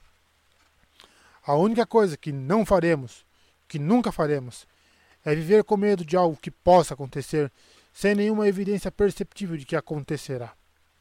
Se o fizermos, e se interrompermos nossos planos, mesmo que por um segundo, então os Nihil, os Drengir, ou qualquer outra pessoa que conspire para perturbar nosso modo de vida, venceria sem nem ao menos disparar um único tiro. Só fez uma pausa, não para aplausos, mas como um sinal de que a conversa chegará ao fim. Aquilo não impediu Reza de adicionar um bem falado, sincero, ou de Nuura a sentir estavelmente em sua holotela. Não temos dúvidas de que tudo ocorrerá exatamente como planejado, disse o senador, tentando manter a dignidade depois do discurso improvisado de So. No entanto, estaríamos negligenciando nossas responsabilidades. Se ao menos não questionassem nossas ações, concedeu Sou com seu sorriso mais diplomático. Eu entendo, Nur. Realmente entendo. Mas ainda há muito a fazer. Se isso for tudo, agradeço o seu tempo e estou ansiosa para ver todos vocês em valo. Um a um, os oficiais se despediram, seus quadrados se apagando na parede de projeção. Bom, tudo correu bem, imagino, disse Só, caminhando de volta para sua mesa que estava diante de um brilhante mapa do espaço da República. Exceto pela menção de Tum em seus esquemas, acrescentou Reza, caminhando com ela. Aquele maldito sulustano é uma pedra em nossos sapatos. Ele é apenas um senador, argumentou So com seu vice, sentando-se graciosamente atrás de sua mesa antes de se abaixar. O ronronar profundo disse a Rio que ao menos um dos grandes felinos da chanceler estava ali atrás, certamente enrolado aos pés de Sô. Um senador com pouco apoio. Mas por quanto tempo? Com o clima político como está? O clima está ótimo, disparou Sô, transparecendo cansaço pela primeira vez. Existem preocupações, é claro que existem. A ordem exterior pode ser perigosa. Todos nós sabemos disso. É por isso que temos o farol da luz estelar. E é por isso que estamos realizando a feira. Sim, levará pessoas para a fronteira e levar, levará investimentos. Será uma vitrine de tudo que a orla exterior tem a oferecer, mas também uma chance de construir novas pontes com nossos vizinhos galácticos. Os Duinoguin, os Togrutas. E os Nihil? perguntou Reza. O que quer que Nur diga? Ele ainda está preocupado o que é natural. Mas não precisamos do PFD. Nur sabe disso e, bem no fundo, Tia Nun também sabe. Ela se permitiu uma risada curta. Você consegue imaginar Nur deixando uma força de segurança unificada ser estabelecida em Sereno? O Conde Cresto romperia uma artéria. Hill fez uma anotação para examinar Instinto 1 e sua proposta de iniciativa, fosse que ela fosse. Ela nunca ouvira falar dele ou daquele programa, embora estivesse claro que todos na sala tinham experiência com as controvérsias ao redor dele. Ela poderia perguntar, mas aquele não era seu lugar, especialmente quando Norel Cole estava se movimentando pela câmara com um olhar de preocupação gravado em suas feições pálidas. Sorgueu os olhos, notando a preocupação de seu assistente. O que foi, Quo? Recebemos notícias de Ciclor, madame, disse ele. Da Innovator? perguntou Stellan, ficando tenso no mesmo instante. Receio que sim, respondeu o Corivar. Houve um ataque. Soa se levantou, seus Targon saltando ao lado dela. O quê? Gil já tinha um comunicador na mão. Jedi Stokes, Padawan Zetfar, por favor, respondam. Não houve resposta. Seja bem-vindo, seja bem-vinda ao DRN Audiolivros. Se você curte aí histórias de alta fantasia e outros tipos de livros, siga a gente aí, que sempre estamos produzindo bastante coisa. Deixe suas dicas para leituras futuras. Mesmo que eu não traga imediatamente, em alguma hora eu vou trazer. Se tem alguma dica de melhoria também, deixe nos comentários que a gente sempre tenta te seguir. E que 2023 seja um ano melhor para todos nós. Não esqueça de curtir, deixar o like para dar uma força pra gente no canal também aí. E vamos mergulhar nas nossas aventuras. Capítulo 9 Estaleiros de Sicolor Caças Vector Jedi em rota de interceptação, gaguejou a Flugriana, enquanto o computador tático na nave nuvem rastreava os sinais que se aproximavam. Rompe-estrela ficou satisfeito ao notar que não havia medo na voz estridente do raio, apenas empolgação. Ele também sentia aquilo. Esfregou a mão na cicatriz de sua bochecha. Um Jedi a causar em Mandrine, seu maldito sabre de luz queimando através da espessa camada de muco que geralmente protegia os glovanos do calor extremo. Fora apenas um arranhão, mas bastou para deixá-lo marcado pelo resto da vida. Planeta dissera que ele teve sorte de Jedi não ter arrancado sua cabeça, mas para estrela não se sentia sortudo. Aquela cicatriz era um lembrete constante de como sua invasão ao posto comercial em que a Penny fora mal sucedida. Perdera muitos raios naquele dia e mal escapou com sua nave nuvem inteira. Aquela era uma chance de empatar o placar. Manuseando um controle de câmera no braço de sua poltrona, ampliou a imagem dos caças Vector no visor. Ao menos duas mortes em potencial. Rompe-estrela perdera oito raios em Mandrine, mas mesmo ele precisava admitir que a maioria deles era uma ralé incompetente. Na verdade, os Jedi lhe fizeram um favor. Ele passara a tomar mais cuidado ao escolher seus novos recrutas, e dois crânios Jedi valeriam mais do que os vermes que perdera. Aqueles três raios eram tão bons quanto ele. Quantos droids sucateiros nós temos? Rosdão Rompe Estrela. Um conjunto completo, respondeu a Flugriana. Cinco dúzias. Excelente. O suficiente para limpar a Innovator assim que os grupos de incursão estivessem a bordo. E mais do que o bastante para destruir os dois caças Jedi. Lance-os, vociferou. Quantos? Todos, até o último deles. Há muito tempo, Lord Greatstorm conduzira seu recém-nomeado Padawan em direção à principal galeria de treinamento do posto avançado de Eufrona. Hoje vamos praticar com droids remotos de treinamento, disse ele, e o ânimo de Bel murchou. Ele era aprendiz de Lorden apenas há dois dias, e passara a maior parte do tempo meditando a pedido de seu mestre, preparando somente para aprender. Ele finalmente estava pronto e para quê? Encarar um droid remoto de treinamento? Ele vinha treinando com aqueles droids desde que construíra seu sabre de luz pela primeira vez a bordo da Crucible, com o professor Hu Yang observando por cima de seu ombro. Bell imaginara que se tornar um padawan traria novos desafios, não que seria apenas uma repetição das mesmas velhas lições. Sua frustração só aumentou quando sentiu que Lorne se divertia com a óbvia decepção de seu padawan. Loden estaria rindo dele. Bem, ele mostraria ao Twi'lek exatamente o, o que era feito. Cortaria aquele maldito droide remoto de treinamento ao meio. Não, faria melhor. Ele o esmagaria com a força como se fosse um ovo. O pensamento fez sorrir, imaginando o rosto de seu novo mestre enquanto ele liberasse a força e soltasse os componentes do droide tilintando no chão. Depois eles dobraram a esquina, passando pelo arco de pedra cinzenta ornamentada que levava à galeria. O queixo de Bel caiu e a expressão de divertimento do mestre se intensificou. O droide remoto de treinamento estava esperando por ele, pronto para o duelo, assim como mais uma centena de droides idênticos pairando diante do garoto de 15 anos. Você precisa escutar, dissera Loden, não apenas ouvir. Você disse droides remotos, lembrou Bell, resistindo ao impulso de sacar o sabre de luz. No plural. Isso mesmo. Bell conseguia sentir outra bomba a caminho. Vai me fazer usar uma venda, não vai? Em resposta, Loden puxou uma longa faixa vermelha de suas vestes, que usou para envolver e cobrir não apenas os olhos de Bell, mas também suas orelhas, privando-o tanto da vista quanto dos sons.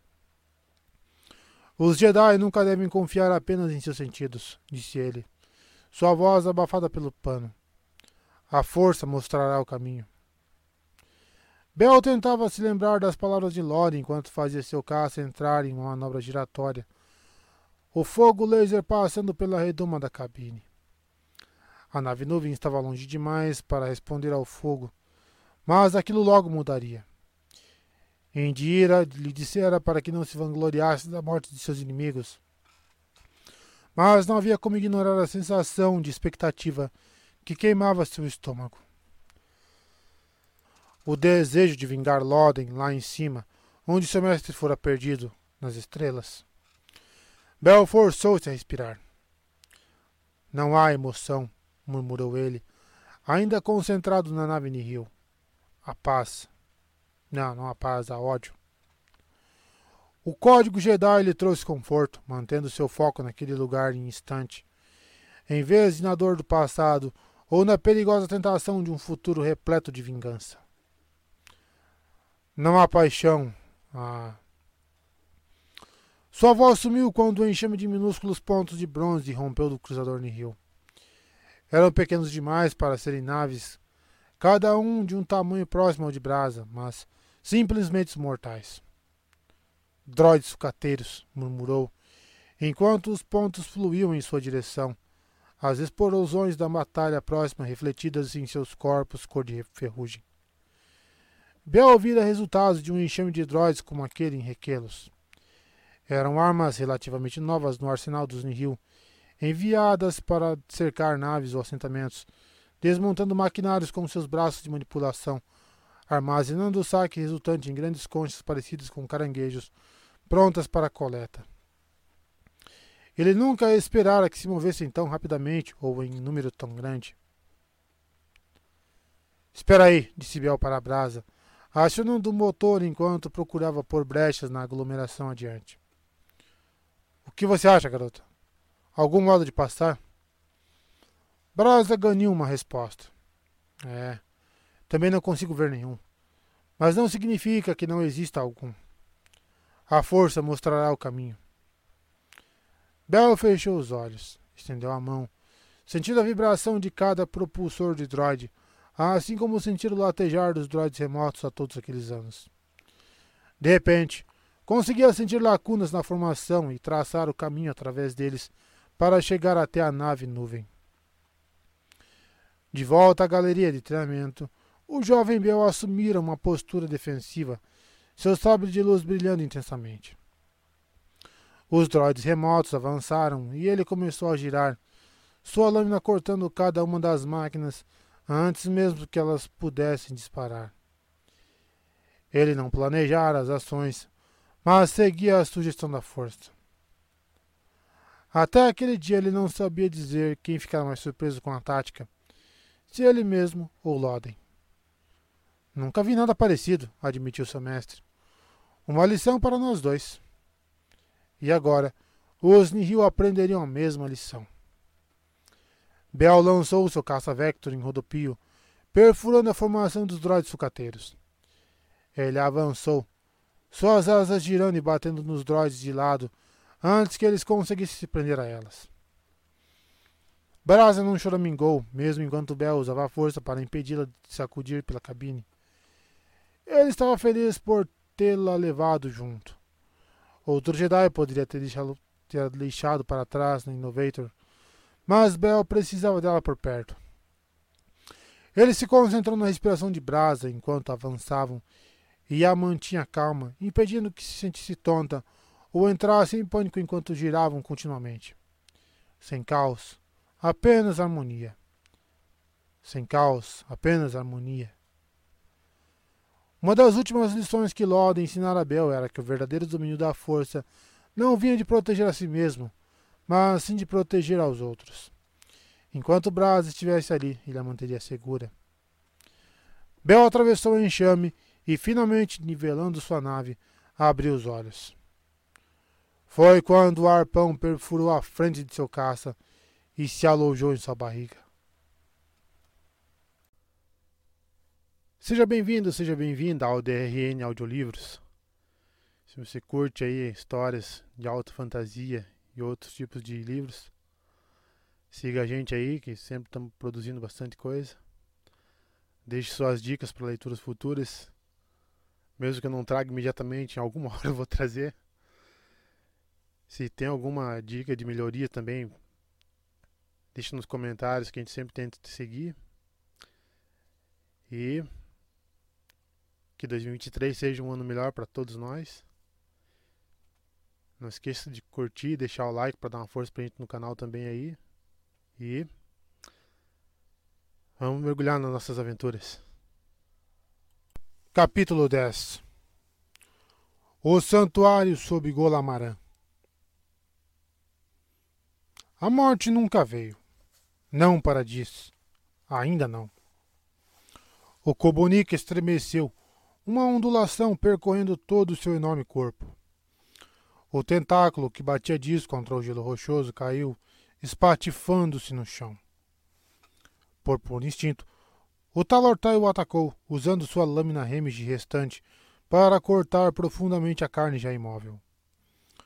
Todos os outros tentáculos estavam caídos. Ele podia contar sete, oito, nove deles empilhados em um emaranhado. O ar fedia a adrenalina, suor e a um sangue escuro e espesso, os membros retorcidos do monstro iluminados pelas duas esferas luminosas restantes, bem como a visão de Kufa ainda o apunhalando sem misericórdia, com sua adaga de cálcio. Stuk, stuk, stuk. Diz cambaleou até ela, dizendo-lhe para parar, mesmo com o sangue preto espirrando em seu rosto. Chamou o nome dela num tom brusco e os olhos da velha se ergueram para focarem nele, a estalagmite girando para se enterrar em sua carne. Ele deu um braço abrupto para trás, aponterrando o alvo por um fio. Ei! Os olhos dela se arregalaram quando percebeu o que quase fizera. Ela olhou para ele, depois de volta para o horror entumecido e peludo caído imóvel diante deles. Kufa perdera suas luvas durante a luta, revelando dedos finos e ossudos, com articulações marcadas com inscrições ritualísticas que há muito estavam gastas. Onde está ele? Perguntou ela. Dias olhou para trás, para a criatura, seu corpo no centro de uma rede emaranhada de tentáculos, curvado como um bolsão vazio. Seus olhos jaziam sem vida por baixo de uma juba grossa de pelos espessos e retorcidos. Dias viu-se procurando pelo olho que fora perfurado por Ro, e sentiu uma onda absurda de respeito quando encontrou o ferimento, que mesmo na morte ainda vazava fluido. Mas do próprio Ro não havia sinal algum. A criatura o devorara, ou o olho estava esmagado sob o corpo dela. Se sim, o que matar o monstro? Certamente não teria sido a pobre arma improvisada de Kufa. O Kobonica se ergueu, seu corpo estremecendo. Kufa recuou, subindo nas rochas. Diz assumiu uma posição defensiva instintivamente, enquanto se preparava para a segunda rodada. O monstro não estava morto. Estava? Uma longa lâmina de luz dourada explodiu do corpo da criatura como um foguete, rasgando o monstro por dentro.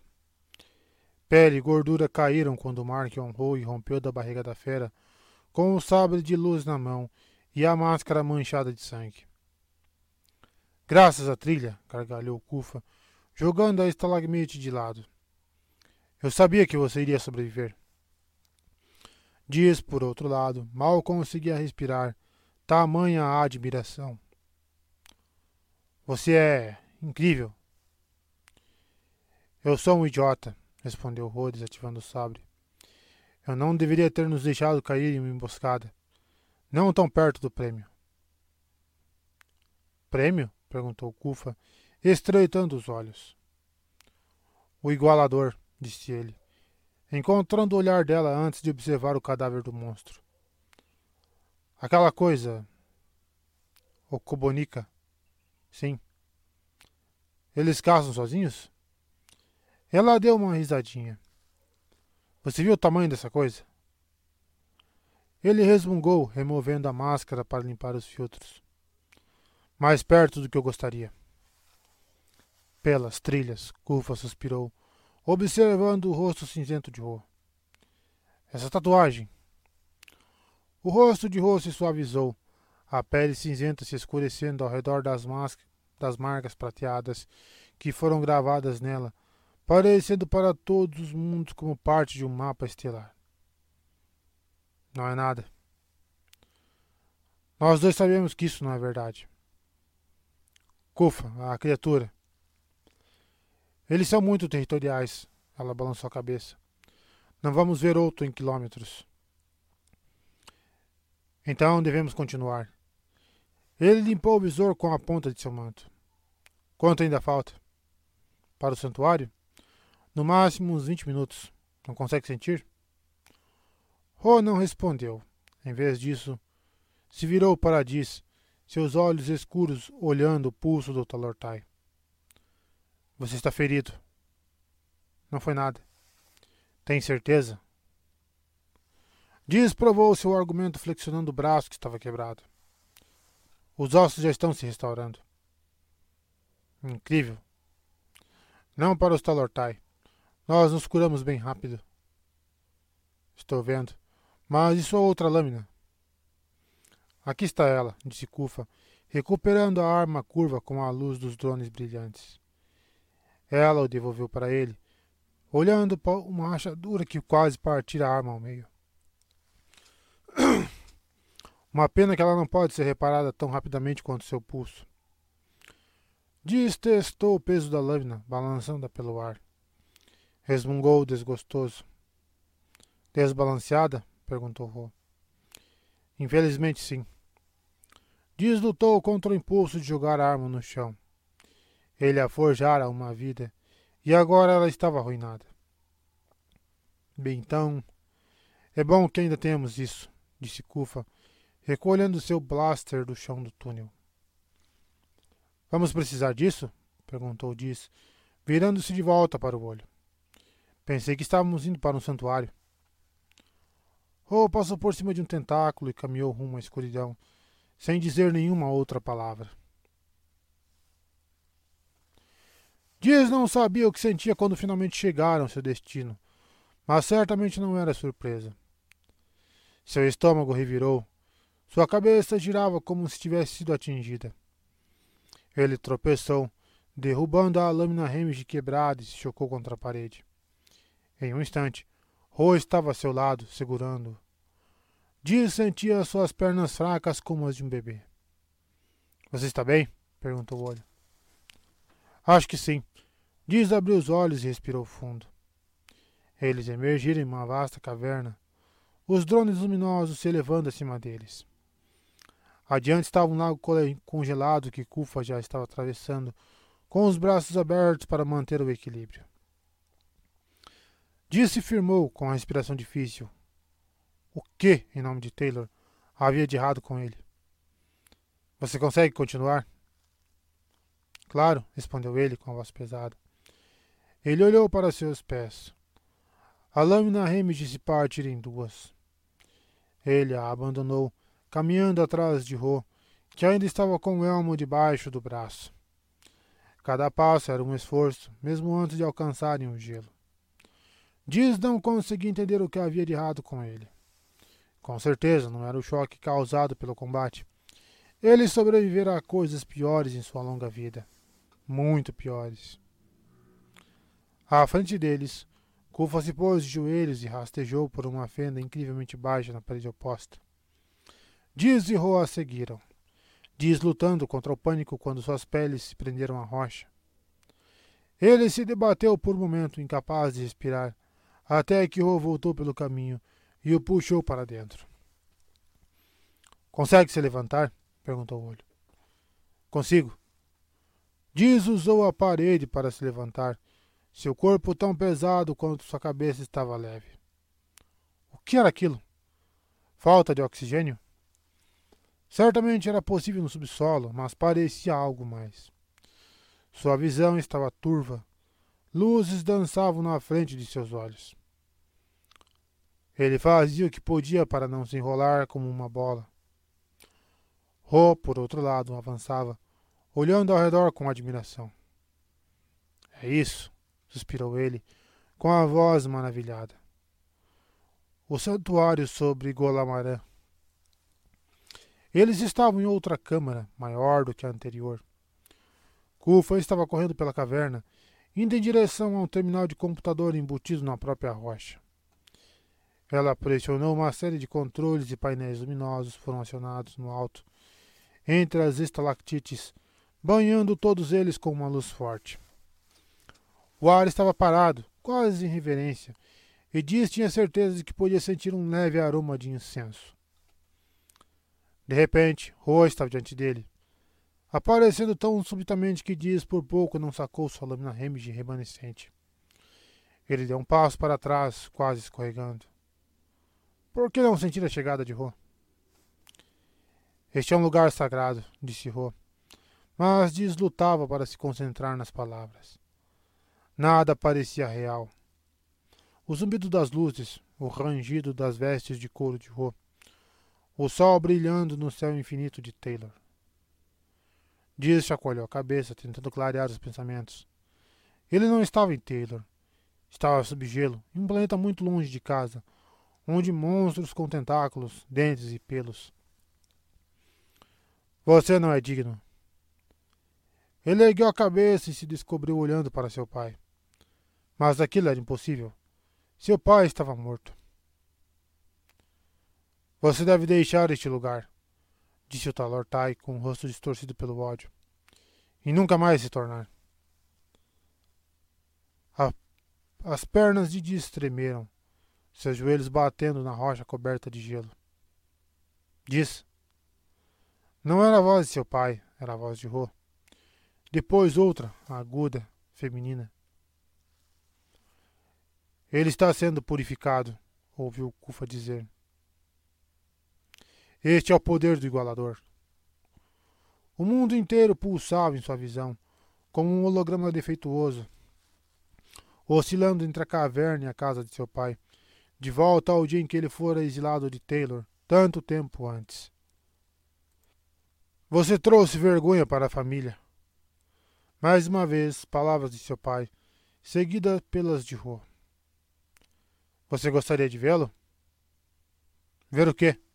resmungou Diz. Ro deu uma risadinha. O motivo de termos vindo até aqui, é claro. Dias não queria ver nada.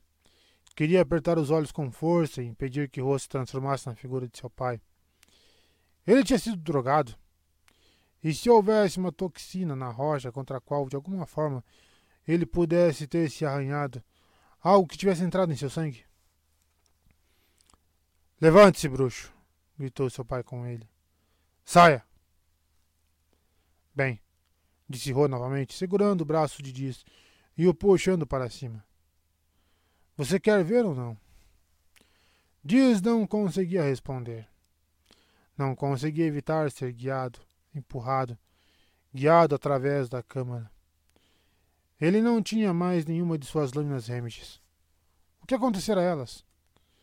Ele imaginou uma delas quebrada e caída na entrada da outra caverna, e a outra cortando a garganta de seu pai. Não. Aquilo não acontecera, não é? Ele cortara a garganta de Scar Spike, a garganta do Kobunika, a garganta de alguém. Havia outro arco, outra passagem. Caverna após caverna, ossos no chão, ossos humanoides, seus ossos. Não, aquilo era estupidez. Ele não estava morto, estava? Bruxo! A voz do pai ecoava em seu crânio. Crânios no chão, esqueletos, braceletes ao redor de ossos expostos, costelas envoltas em trapos congelados. Dias sentia frio. Ele sentia o calor do sol de Taylor, sentia a ira de seu pai, o sangue de seu pai, jorrando do ferimento em sua garganta, o ferimento que desabrira. Ele ouviu os anciãos o expulsando do ninho, o chamando de bruxo de novo e de novo. Os gritos que ele tentara abafar em uma centena de covis de Hidog, em uma centena de planetas. Aquele era o passado, mas também o presente. Ele estava em Taylor e estava na caverna, mantido em pé por Roa e Kufa. Sua barriga se contorcia de medo e ele não sabia por quê. Um Talortai deveria ser corajoso, mas ele não era um Talortai. Não mais. Era um Nihil. Os Nihil não temiam ninguém. Os Nihil eram temidos. Não consigo continuar, ofegou ele, querendo vomitar, querendo afundar no chão. Você precisa, insistiu Kufa. Precisa ver. Tudo vai ficar claro. Olhe. Ele fez como lhe disseram. Foi levado a uma câmara menor, suas paredes enegrecidas por séculos de fuligem de velas. Quatro figuras estavam diante deles, de costas para a entrada, imóveis e silenciosas. Cada uma estava coberta por uma espessa camada de gelo, com longas lâminas curvas nas mãos. Não, estava errado. As lâminas eram as mãos deles. Eram droides desativados há muito tempo, com as juntas congeladas e as cabeças inclinadas em respeito, como suplicantes. Olhe mais de perto, insistiu Ro. Dias deu um passo à frente, libertando-se de seus companheiros. Havia alguma coisa na frente dos droids, uma sombra na parede. Ele escorregou, deslizando em um trecho de gelo preto, gritando alarmado enquanto tentava se equilibrar. As cabeças dos droids se levantaram, as quatro ao mesmo tempo, o gelo caindo de seus servo-mecanismos como neve. Eles se viraram em conjunto e falaram em uníssono. Vocês profanam o santuário. Ro aproximou-se de Diz, pegando seu braço novamente, apoiando. Não. Viemos aqui prestar nossos respeitos. Saia daí. Ele se encolheu ao ouvir mais uma vez a voz de seu pai, mas daquela vez não havia reprovação, apenas medo. Vocês não são bem-vindos, responderam os droids. Vocês vão morrer. Direto ao ponto, comentou Ro, enquanto os droids davam um passo à frente com as lâminas erguidas. O olho flexionou o braço e ativou seu sabre de luz, como se tivesse nascido para manejá-lo. Eu agradeço por isso. Você está pronto? A última pergunta fora dirigida a Diz. Eu achei que vocês tinham vindo aqui para cultuar, resmungou ele. O igualador não é um deus. Então, o que é? Equilíbrio, respondeu Kufa, com um rifle blaster nas mãos. Você disse que seus ancestrais o trouxeram aqui. Os droids deram outro passo. Seu pai implorou para que ele fosse embora, com o sangue escorrendo no corte da garganta. Eles não deveriam saber quem você é? perguntou Diz. Estão prestes a descobrir. Os droids atacaram com as armas erguidas. Ho bloqueou o primeiro ataque com seu sabre de luz, dividindo ao meio a lâmina do droid. Ele cambaleou para a frente com o próprio impulso, apenas para ser reduzido a sucata com um disparo da arma de fogo de Kufa. O restante dos droids não eram tão fáceis. Eles se moviam com uma fluidez que raramente eram vistos em autômatos, defendendo-se com a habilidade de um Jedi. Dias não tinha mais suas próprias lâminas. Em vez disso, agarrou o braço do droid mais próximo, arrancando-o da articulação do ombro. O outro braço fez a volta e disse abaixou, quase tendo a cabeça dissipada pela lâmina que restava ao oponente. Ele retribuiu o favor, enfiando a lâmina roubada no queixo do droide e atravessando seu processador. O inimigo caiu para trás. Bom, aquilo era bom. Parecia melhor. Ele estava lutando na caverna, não em Taylor. Estava no controle. A força o guiaria. Ele seria forte. A dor irrompeu de seu peito, junto com a ponta de uma lâmina. Disse, engasgou, a arma roubada escorregando de seus dedos. Seus joelhos dobraram, apenas a lâmina o manteve de pé. O ataque viera por trás. Ele não percebera. Por que não percebera? O droid se dissolveu em outra explosão no rifle de Kufa. Ele desabou no chão, ainda preso como um animal. Algo caiu ao seu lado. O último droide derrubado por Ro, com o pescoço decepado. Diz tossiu, respingando sangue no gelo abaixo de sua cabeça. Um rosto apareceu diante dele. Seu pai? Ro. Ele não sabia dizer. Ode, perguntou Ro. Ainda está com a gente? Diz assentiu, embora soubesse que não duraria muito. Ro agarrou a lâmina do droid, pronto para puxá-la. Diz que quis, quis gritar para que ele não fizesse, mas era tarde demais. A lâmina se soltou e o sangue correu. Daquela vez não haveria cura. Naquela vez, o ferimento não fecharia.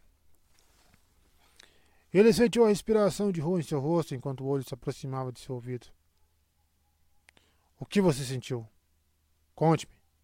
O que aconteceu com você? A garganta de Dias estava cheia de sangue.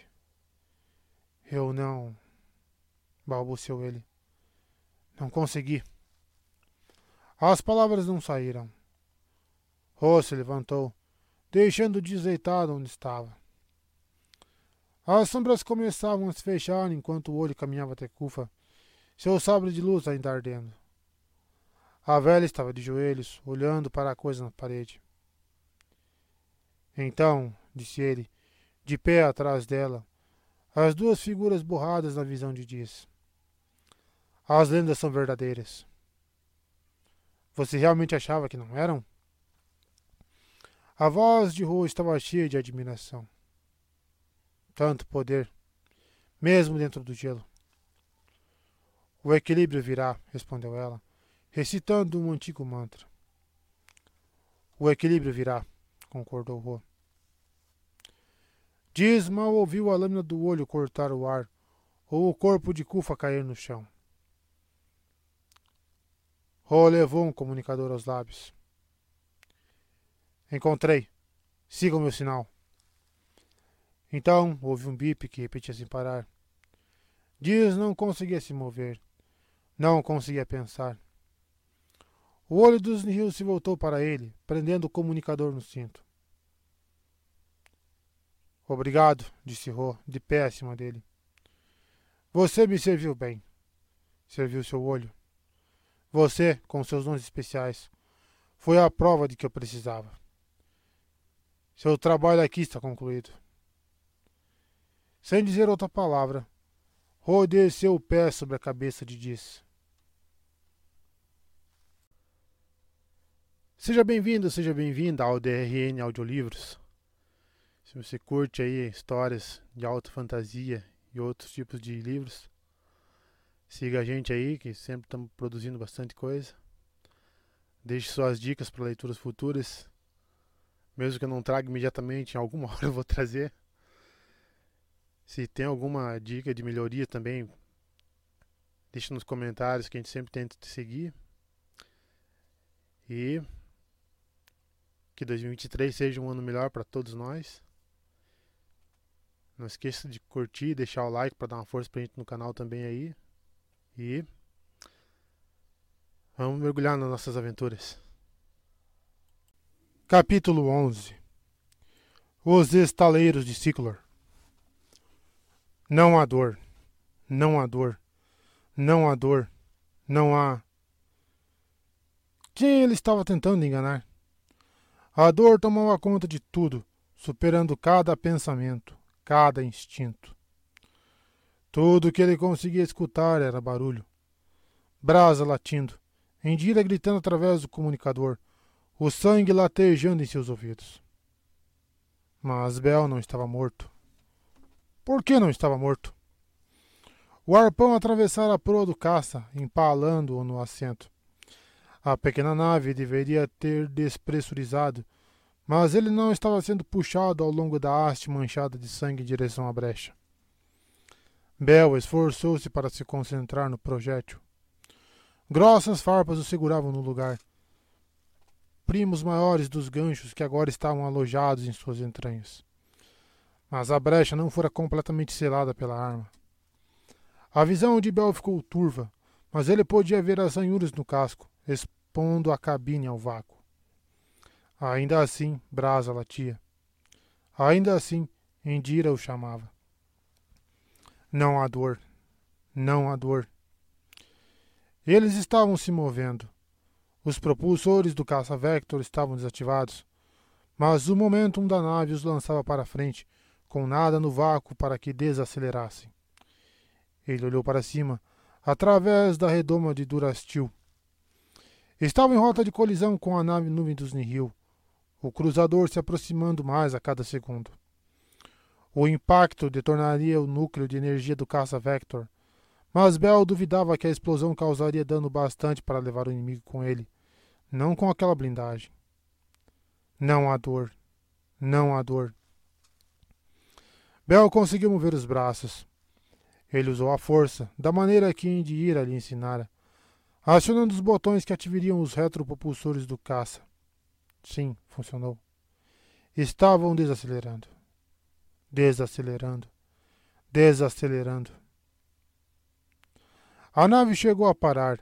A respiração de Bell estava pesada. Ele tentou se concentrar nos controles. Acionar os retropropulsores era uma coisa, mas pilotar a nave usando a força. Aquilo era impossível. Indira conseguira uma vez, lutando contra os Rio em Ofrona, mas ficar exausta. Bel sentia muita dor para sequer tentar algo como aquilo.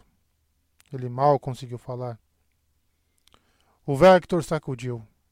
Bel gritou, a dor mais uma vez atravessando sua barriga. Eles estavam se movendo de novo. Por que estavam se movendo? Bel, a voz de Indira soou novamente. Ela parecia cansada, como se estivesse tentando se concentrar. Algo difícil no meio de uma batalha. Estou aqui.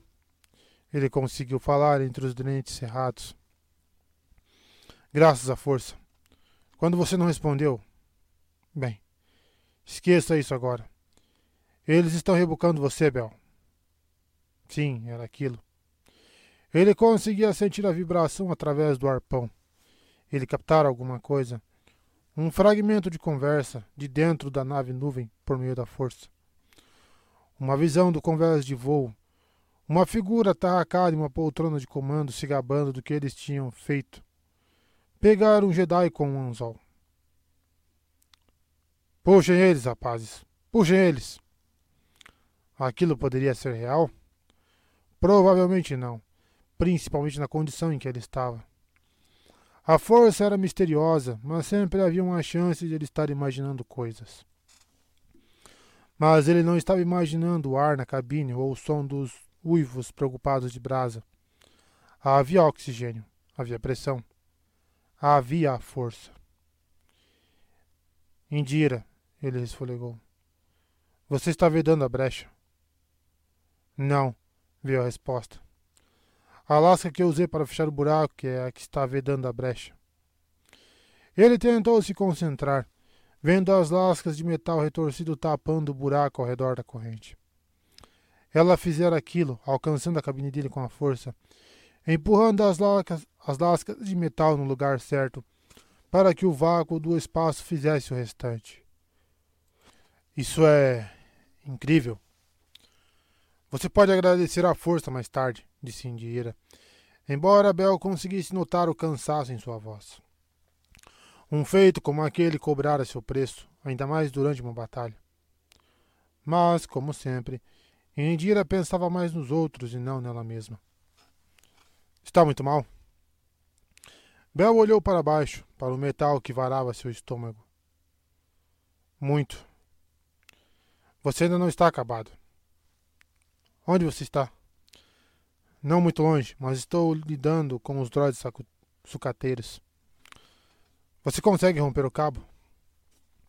Ele tentou se concentrar no longo cabo que prendia a nave nuvem, o cabo que o puxava. Vou tentar. Sem chance. Cada movimento levava a uma nova agonia. Os controles poderiam muito bem estar em outra nave, considerando o tanto que ele conseguia se mexer para alcançá-los. Bel. Ele se afundou na cadeira, a voz de, de ir assumindo.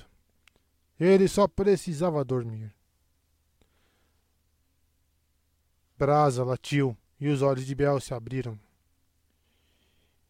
Isso, garota, disse ele sem olhar para o animal apavorado. Continue latindo. Mantenha-me acordado. Padawan, estou aqui. Ele atraiu a força, tentando amortecer a dor, tentando se mover. Suas mãos encontraram os controles de voo. Seus dedos dormentes encontraram o gatilho. Ele apertou o botão. Uma rajada laser foi disparada pelos canhões do caça, errando o cabo na primeira tentativa, mas acertando o alvo na segunda. Mas eles ainda estavam se movendo. O cabo continuava intacto. Um metal resistente a laser. Os Nihil não eram tão primitivos quanto suas naves levariam alguém a imaginar. Mas Bell duvidava que o cabo pudesse resistir aos disparos de dois caças Vector no mesmo ponto. Indira, resmungou ele, sua voz mais fraca do que nunca. Não houve resposta, ou pelo menos ele não acreditava ter obtido alguma. Seus ouvidos estavam zumbindo, o barulho bloqueando todo o restante.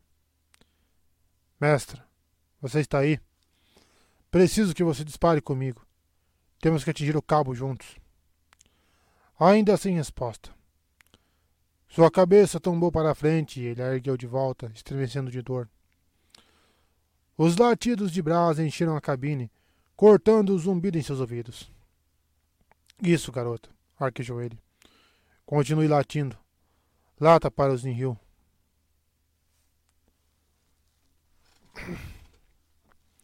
Brasa fazia como ele pedia, saltando sobre o encosto da cadeira de Bel, encostando uma pata em seus ombros, o calor atravessando suas vestes. Ótimo. Ele precisava do calor. Nunca sentira tanto frio. Indira.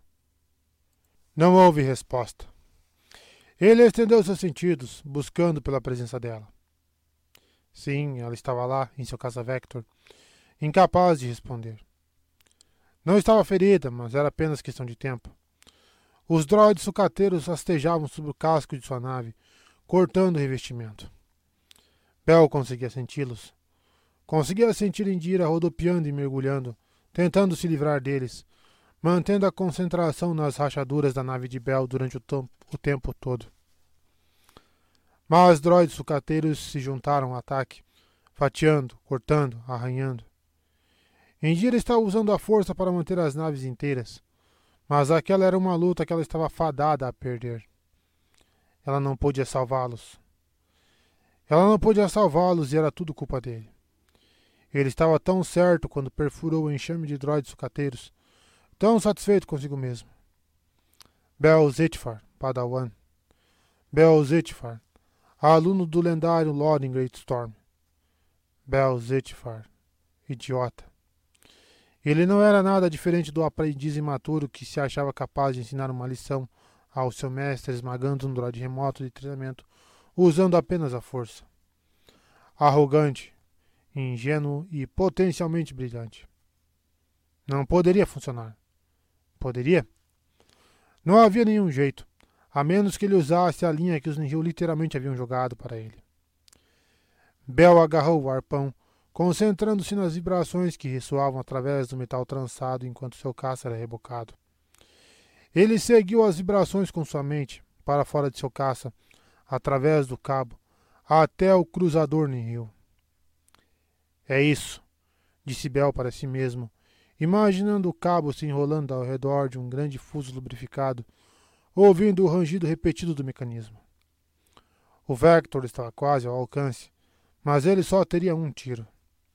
Precisava saber onde atingir, quando atingir. Ele invocou uma imagem das, das paredes do cruzador, dos tetos, dos cabos, dos, re, dos retransmissores de energia, capacitores. Tudo vindo da mesma fonte, na polpa daquela nave bruta e feia. O núcleo de energia, pulsando, vibrando, transformando combustível em energia bruta, energizando cada arma roubada, cada canhão laser, cada emissor de íons uma bomba esperando para ser detonada. Um Jedi não matava a não ser que não houvesse outra opção. Um Jedi protegia. Um Jedi defendia. Mas não importava quão bem os ciclorrianos estivessem enfrentando os invasores.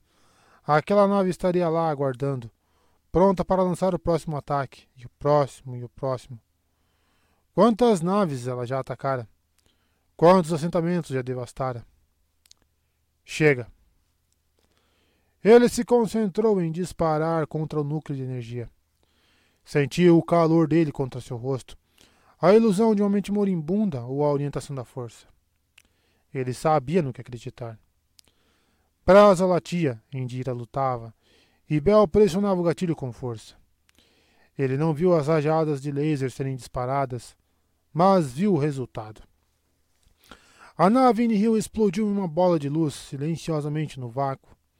Mas Bell sentia como se pudesse escutar os gritos de cada um a bordo. As vidas que ele tirara para salvar outras. Como um jovem aluno, Bell ouvira que aquele era o fardo de cada Jedi que tomasse uma vida, não importa o quanto o ato fosse justificado. Que cada voz silenciada estaria com ele até o fim de seus dias. Ele nunca acreditara naquilo, até aquele momento, mas recebeu bem a verdade. As vozes seriam um lembrete para que sempre buscasse outra maneira. É claro, sempre era um termo relativo, principalmente com um arpão em suas entranhas. Destroços superaquecidos se chocaram contra o caça Vector, que rodopiou para longe. Daquela vez ele não poderia proteger Brasa. Ele mal poderia proteger a si mesmo. Ele viu a nave de Indira, tomada por droides sucateiros. Havia mais alguma coisa brilhando diante dele. Era o cabo do arpão rompido na explosão. Bel sorriu, com os dentes manchados de sangue. Indira o salvara. Aquela era a hora de retribuir o favor. Uma última tarefa antes de ser levado pela força. Bel estendeu seus sentidos, empurrando o cabo enquanto ele rompia o espaço. Ele atravessou os droides sucateiros, lançando-os para longe do casco de Indira. Eles seriam substituídos por outros, mas ele dera tempo para que Indira se concentrasse. Ela finalmente podia se preocupar consigo mesma. Seus olhos se fecharam enquanto seu caça rodopiava na direção do hangar da Innovator. Isso, garota. Arquejou ele para a brasa, que ainda lutava atrás dele. Continue latindo. Continue e Bel Zetfar ficou em silêncio. Seja bem-vindo, seja bem-vinda ao DRN Audiolivros. Se você curte aí histórias de alta fantasia e outros tipos de livros, siga a gente aí, que sempre estamos produzindo bastante coisa. Deixe suas dicas para leituras futuras. Mesmo que eu não traga imediatamente, em alguma hora eu vou trazer. Se tem alguma dica de melhoria também, deixe nos comentários que a gente sempre tenta te seguir. E que 2023 seja um ano melhor para todos nós. Não esqueça de curtir, deixar o like para dar uma força pra gente no canal também aí. E vamos mergulhar nas nossas aventuras. Capítulo 12 A Alvorada de Coruscante O painel de comunicações da Alvorada de Coruscante se acendeu como uma árvore de solstício no instante que as notícias do ataque ao estaleiro alcançaram o núcleo. Noreuco se empenhar em atender pedidos e organizar reuniões para Lina So, que estava tão calma quanto uma mestra Jedi enquanto a tempestade se alastrava ao seu redor. Se Stellan já ficara impressionado com a mulher antes, sua admiração aumentava a cada segundo em meio a tal crise.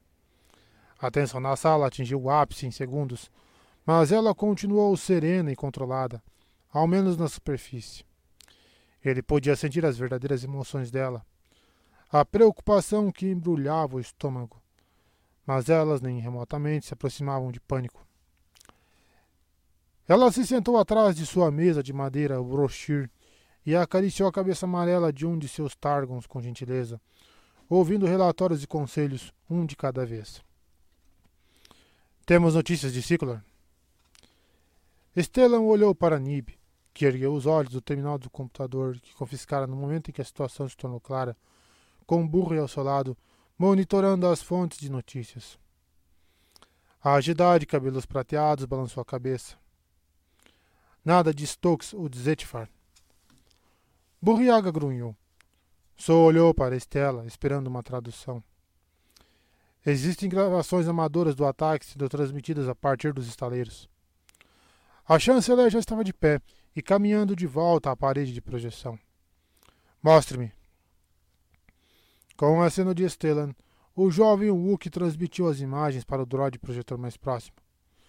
Imagens tomadas por estática do ataque se estendiam pela parede, aparentando serem gravadas pela própria Innovator. Atrás dele, Ryu se engasgou quando os droids sucateiros passaram por uma fissura no teto do hangar, apenas para serem recebidos por bravos ciclorianos armados com blaster e disparando de cima do casco da Innovator.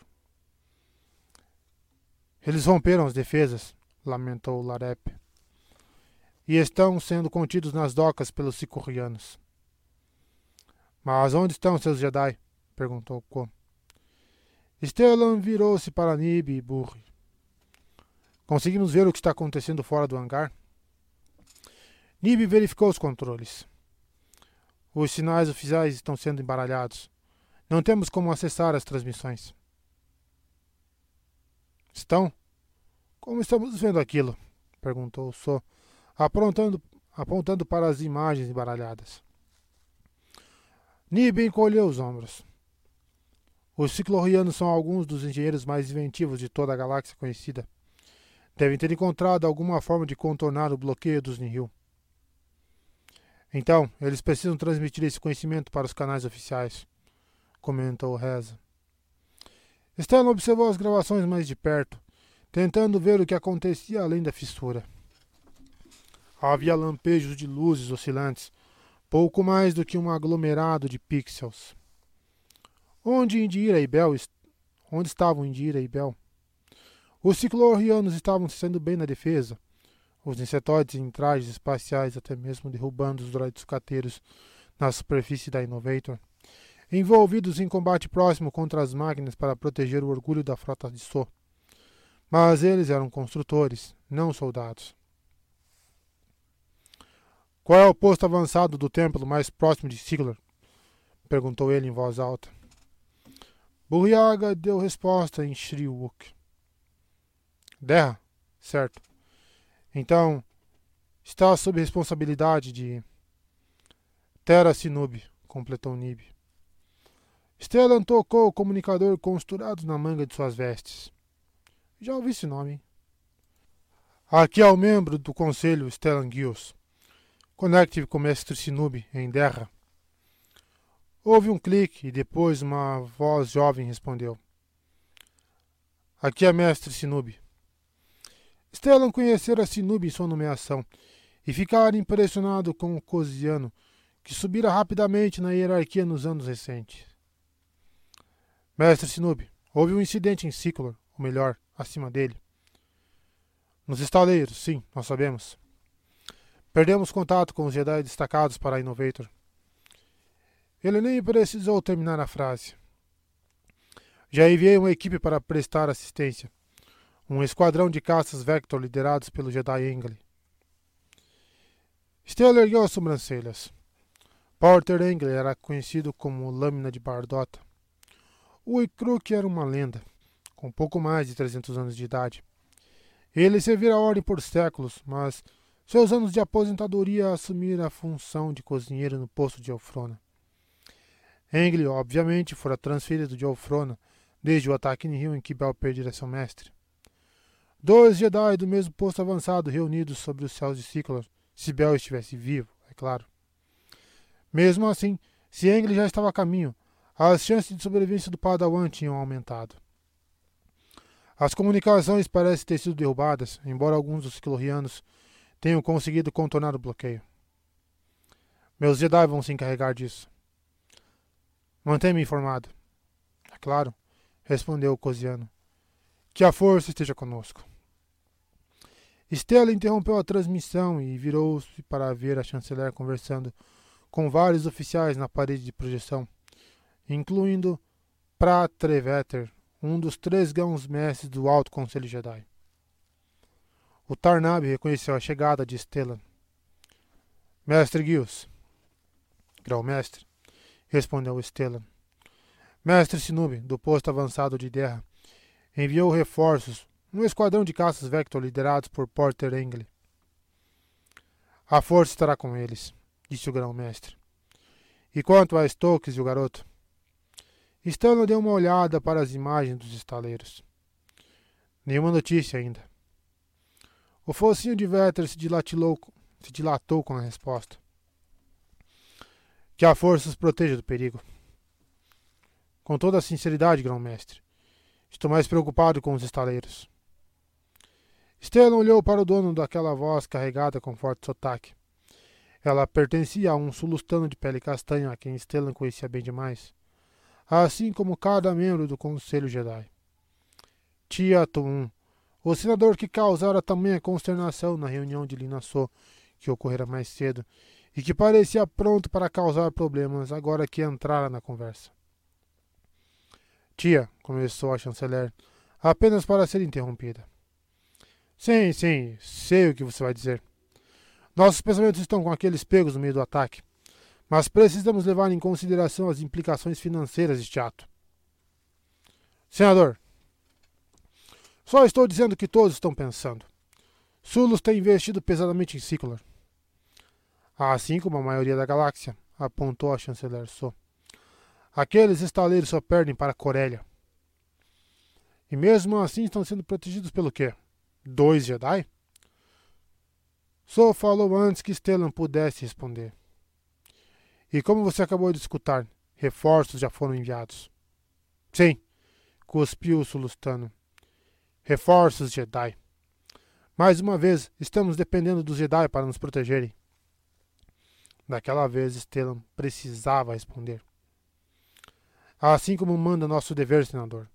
Os Jedi juraram. Conhecemos o comprometimento, o comprometimento dos Jedi, membro do Conselho. Respondeu o Sulustano, ríspido, só as papadas balançando furiosamente. A promessa da Marechal Cris tem sido repetida há meses em cada canal da Holonet, de Moonlist a Taraba. Mas por mais poderosos que os Jedi sejam, é tolice colocar todas as nossas vidas nas mãos deles. Até injusto, eu diria. A PFD propõe que. Aquela foi a vez de sua interromper. Sente, senador Tum. Estou bem informado sobre sua proposta. Mas não é nem a hora nem o lugar de discutirmos o programa da Força de Defesa. Os olhos de Tum se arregalaram. Não é a hora? Chanceler So, eu preciso lembrá-la que Ciclor não é um mundo de fronteira. Os Nihil atacaram o coração da Orla Média. Qual vai ser o próximo alvo? O Brikia? Gizer? Coruscant? Os Jedi são muitos, mas também são finitos. Esta crise nos mostra. Esta crise vai passar. A voz de Linassou estava dura como Durastil, assim como Retzal passou. Aquilo foi um erro. Passou? Diga isso para as vítimas das emergências, ou para os bilhões que se descobriram à mercê desses piratas. Bilhões que nós ajudamos, bilhões que foram realocados. Mesmo Retzal está mais forte do que antes. A lua enraizada, cultivada com sementes especialmente criadas para crescerem no dobro da velocidade do cavan tradicional, interrompeu Tu, completando a frase. Sim, sim, eu vi os holovídeos. O legado dos Jedi é protegido acima de tudo. Nossa produção de Bacta protegida. Seja como for, o grande desastre deveria ter nos acordado. E o que aconteceu? Créditos valiosos que poderiam ter sido usados para estabelecer uma defesa adequada contra os Nihil, aplicados em uma bobagem como a Feira da República. Só levantou a voz. A Feira da República será um sinal de solidariedade, de força. Tum bufou. O espírito da união. Sim, eu vi os pôsteres, chanceler. Mas nem toda a propaganda da galáxia pode desviar o fato de que esta feira é uma extravagância perigosa que deveria ter sido cancelada no momento em que a Legacy Run foi destruída. Todo esse tempo, todo esse dinheiro, jogados fora em enfeites e ostentação, a Feira da República é um projeto vaidoso e perigoso que coloca as vidas de nossos cidadãos em risco. O Senado sabe disso, e você também, Madame Chanceler. Já cega! Gritou Lara Pirreza, interrompendo a argumentação do sulustano, que ficou chocado em silêncio. A chanceler está certa. Como ousa politizar esse ataque para seu ganho pessoal? Só levantou uma mão, mas o estrago já estava feito. Meu ganho pessoal? balbuciou Tom. Eu penso apenas nas pessoas por toda a República que vivem com medo de uma nuvem no horizonte a cada dia que passa. E quanto àqueles que acreditam na política da chanceler, que acreditam na retórica, nas promessas, pessoas que pensam que estão seguras quando este ataque prova totalmente o contrário, assim como os ataques que destruíram a fronteira nos últimos meses. É com essas pessoas que sua administração está falhando, Madame Chanceler. E são essas pessoas que verão por si mesmas. Guarde minhas palavras. Com aquilo, o sulustano olhou incisivo para trás de So, bufando com um escarno óbvio. Afinal, você já tem as câmeras com você. Stellan se virou, sabendo muito bem a quem o senador se referia. Hildairo estava a uma distância respeitosa, com o seu droid câmera sempre presente, observando tudo. O Senado aprovou a presença da GoNet, argumentou So, provocando outro bufo de escárnio do sulustano. Eu sei. Eu fui um dos que votaram a favor, na vã esperança de que a galáxia visse a verdade. Mas eu duvido que essa, que essa filmagem vá para a edição final. Ela dificilmente se encaixa na sua narrativa mas quero deixar bem claro que estou mais do que satisfeito em falar com a senhorita Daira oficialmente. Mestre Gills, a urgência na voz de Nib interrompeu a discussão. Recebemos notícias de Ciclor. Finalmente, pensou Stellan, voltando-se para o terminal de Nib. Stokes ou Zetfar. Nib balançou a cabeça, duramente. Não, repórter Engle e seu esquadrão de Dera. Coloque-o no comunicador, ordenou So, olhando para a tia Nuon. Assim todos poderemos ouvir. O pressionar de um botão fez com que a voz rouca do Ikruk ecoasse pelo escritório da chanceler. As comunicações foram restauradas, disse ele, suas palavras com interferência de estática. Os Nihil enviaram droids embaralhadores para as extremidades do sistema. E a batalha? perguntou o grão-mestre. Se o Jedi veterano reconhecer a voz do grão-mestre, ele não pareceu perturbá-lo. Os locais lutaram bravamente. A maioria dos invasores de Rio foi derrubada, junto com os droids sucateiros. O som de disparos laser soaram pelo alto-falantes, seguidos por um grunhido de Engle. Porter, perguntou Stellan. Perdão, mestre Guios. Os retardatários são teimosos. E a nave líder? Houve outra pausa, seguida por um chiado de estática. Jedi Engle. Estou aqui. A voz do Ikruk estava mais distorcida do que nunca. Embora não haja sinal da nave nuvem, os ciclorianos disseram que ela foi destruída. E quanto a Stokes, Soa fez uma pausa, buscando o nome de Bel. Zetfar. Stellan completou para ela. Bel? Bel está aqui? O Ikruk pareceu surpreso com a revelação. Eu não vi. Sua voz rouca ficou distante. Porter, disse Stellan.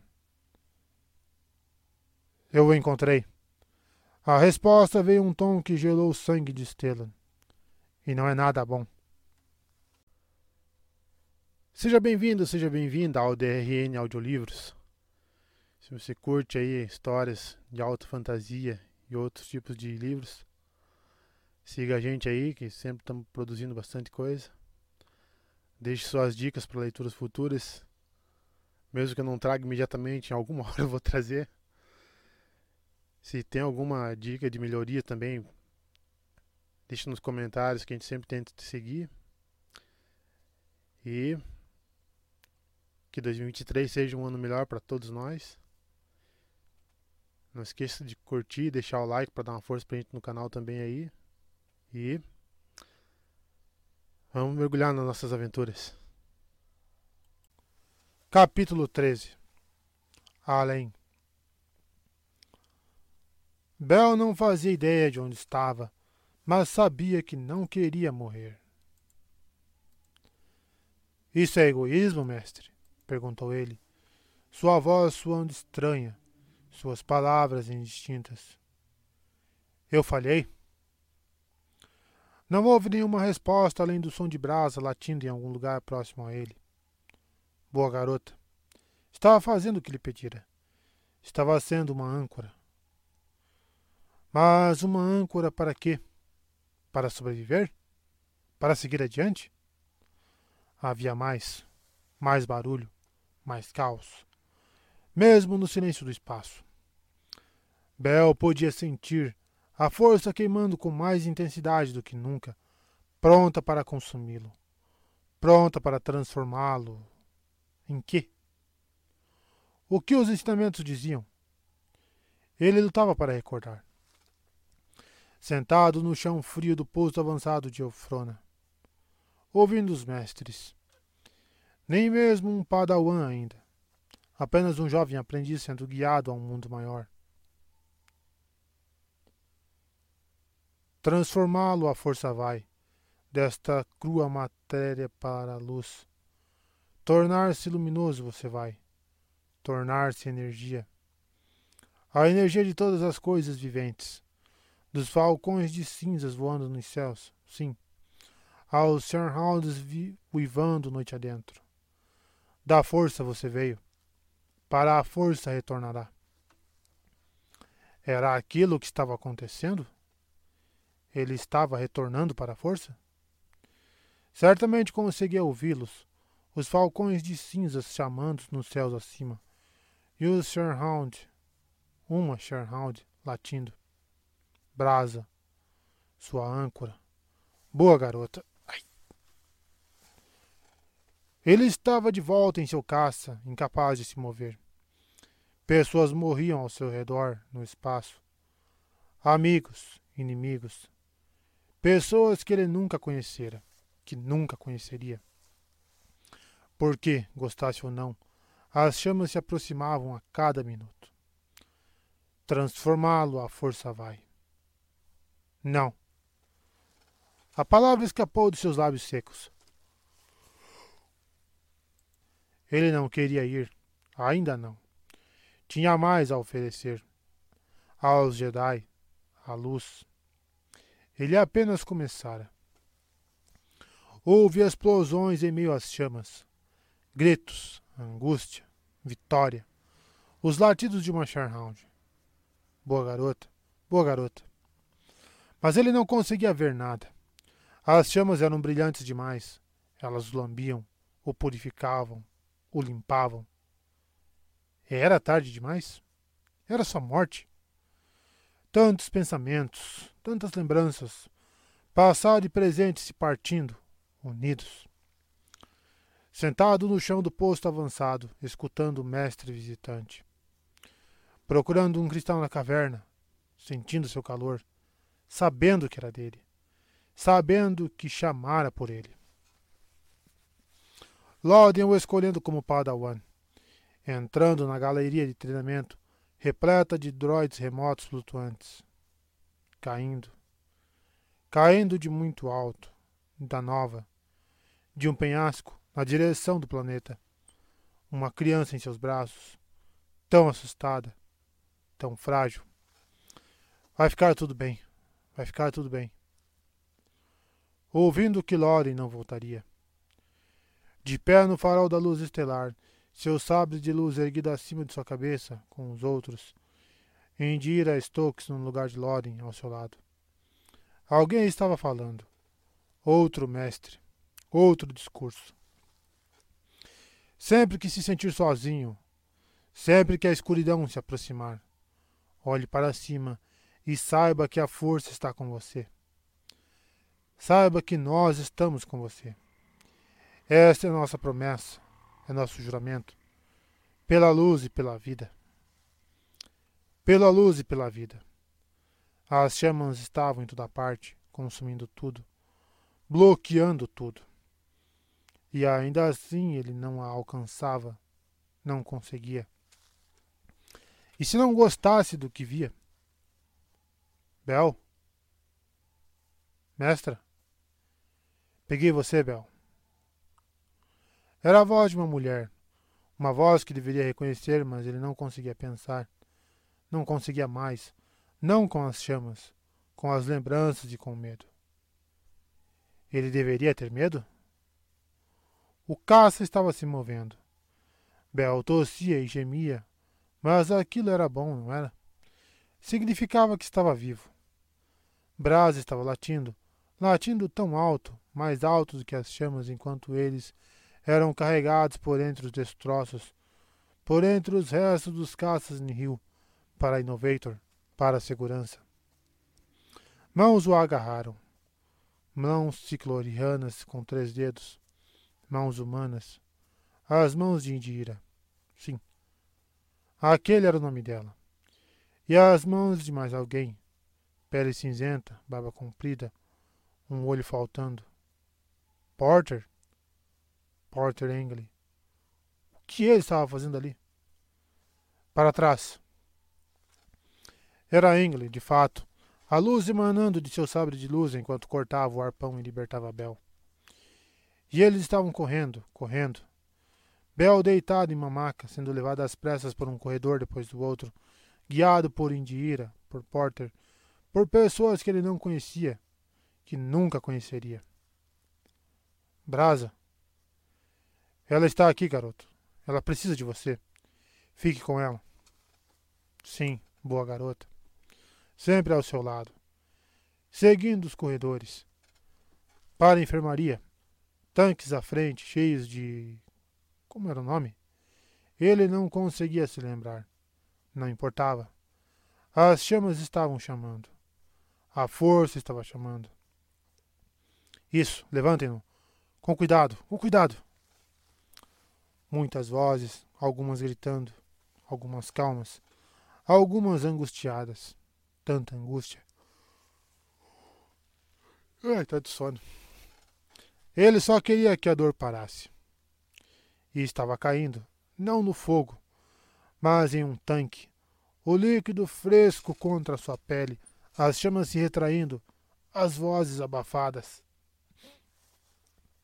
Brasa abafada, mas ainda estava lá, do outro lado do vidro, esperando por ele, abanando a cauda, a língua esticada para fora da boca. Sua âncora. Bel precisava de uma âncora mais do que nunca. Ele não conseguia falar.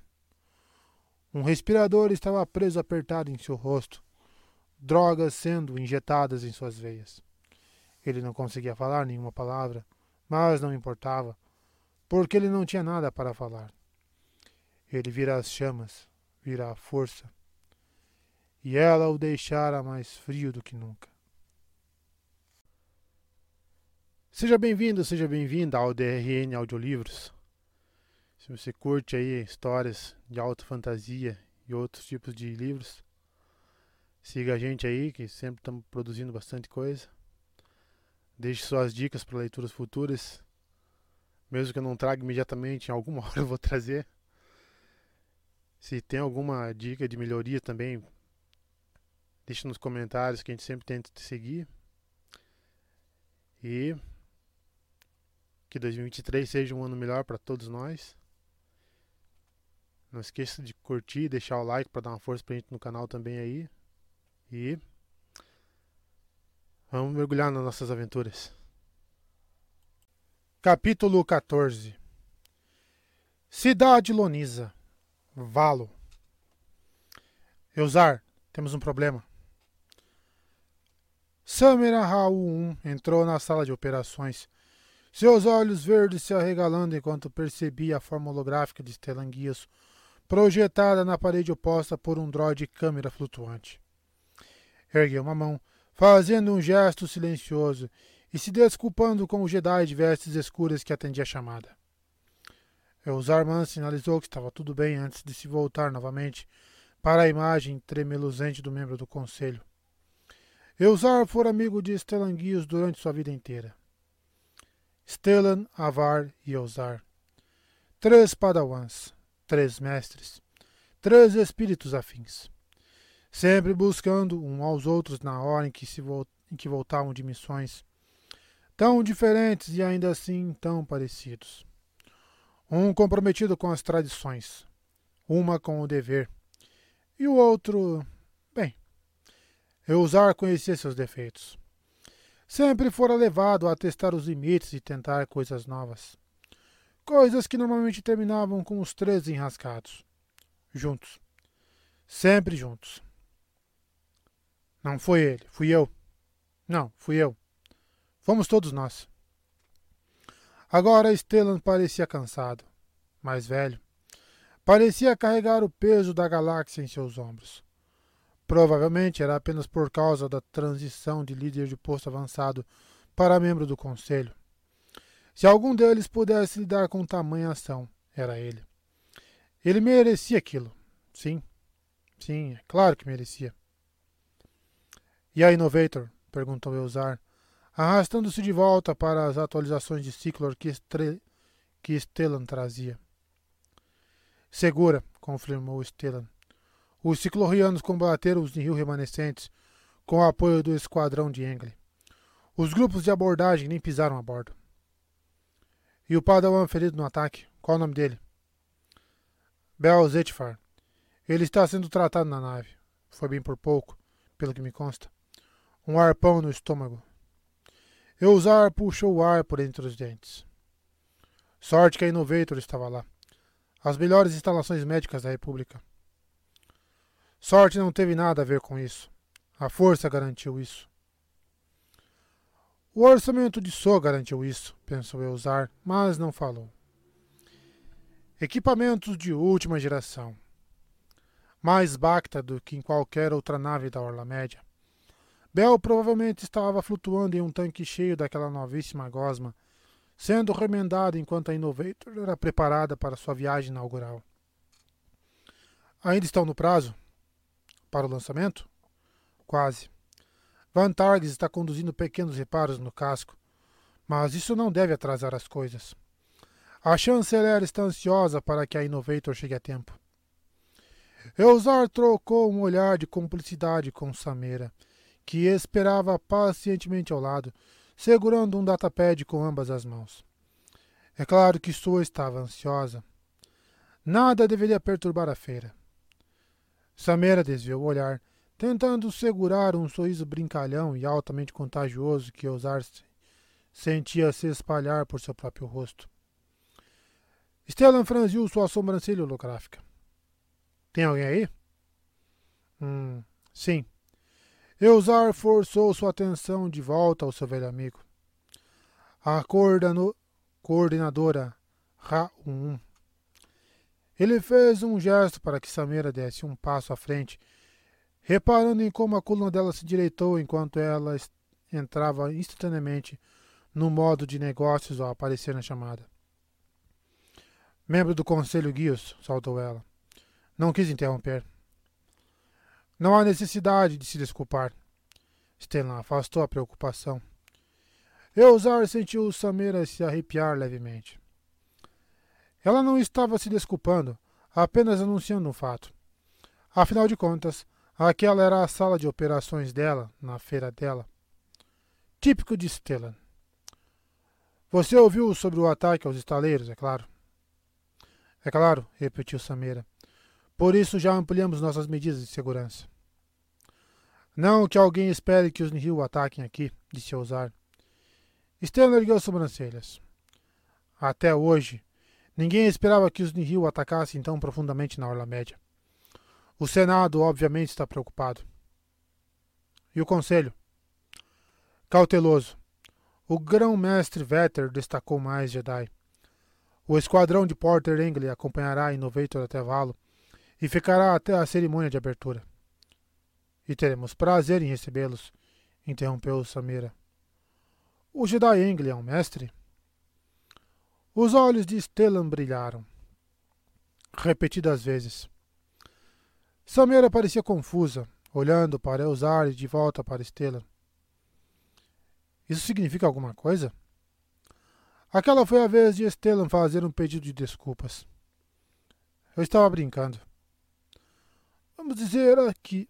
Vamos apenas dizer que Engel está por aí há bastante tempo, disse Alzar.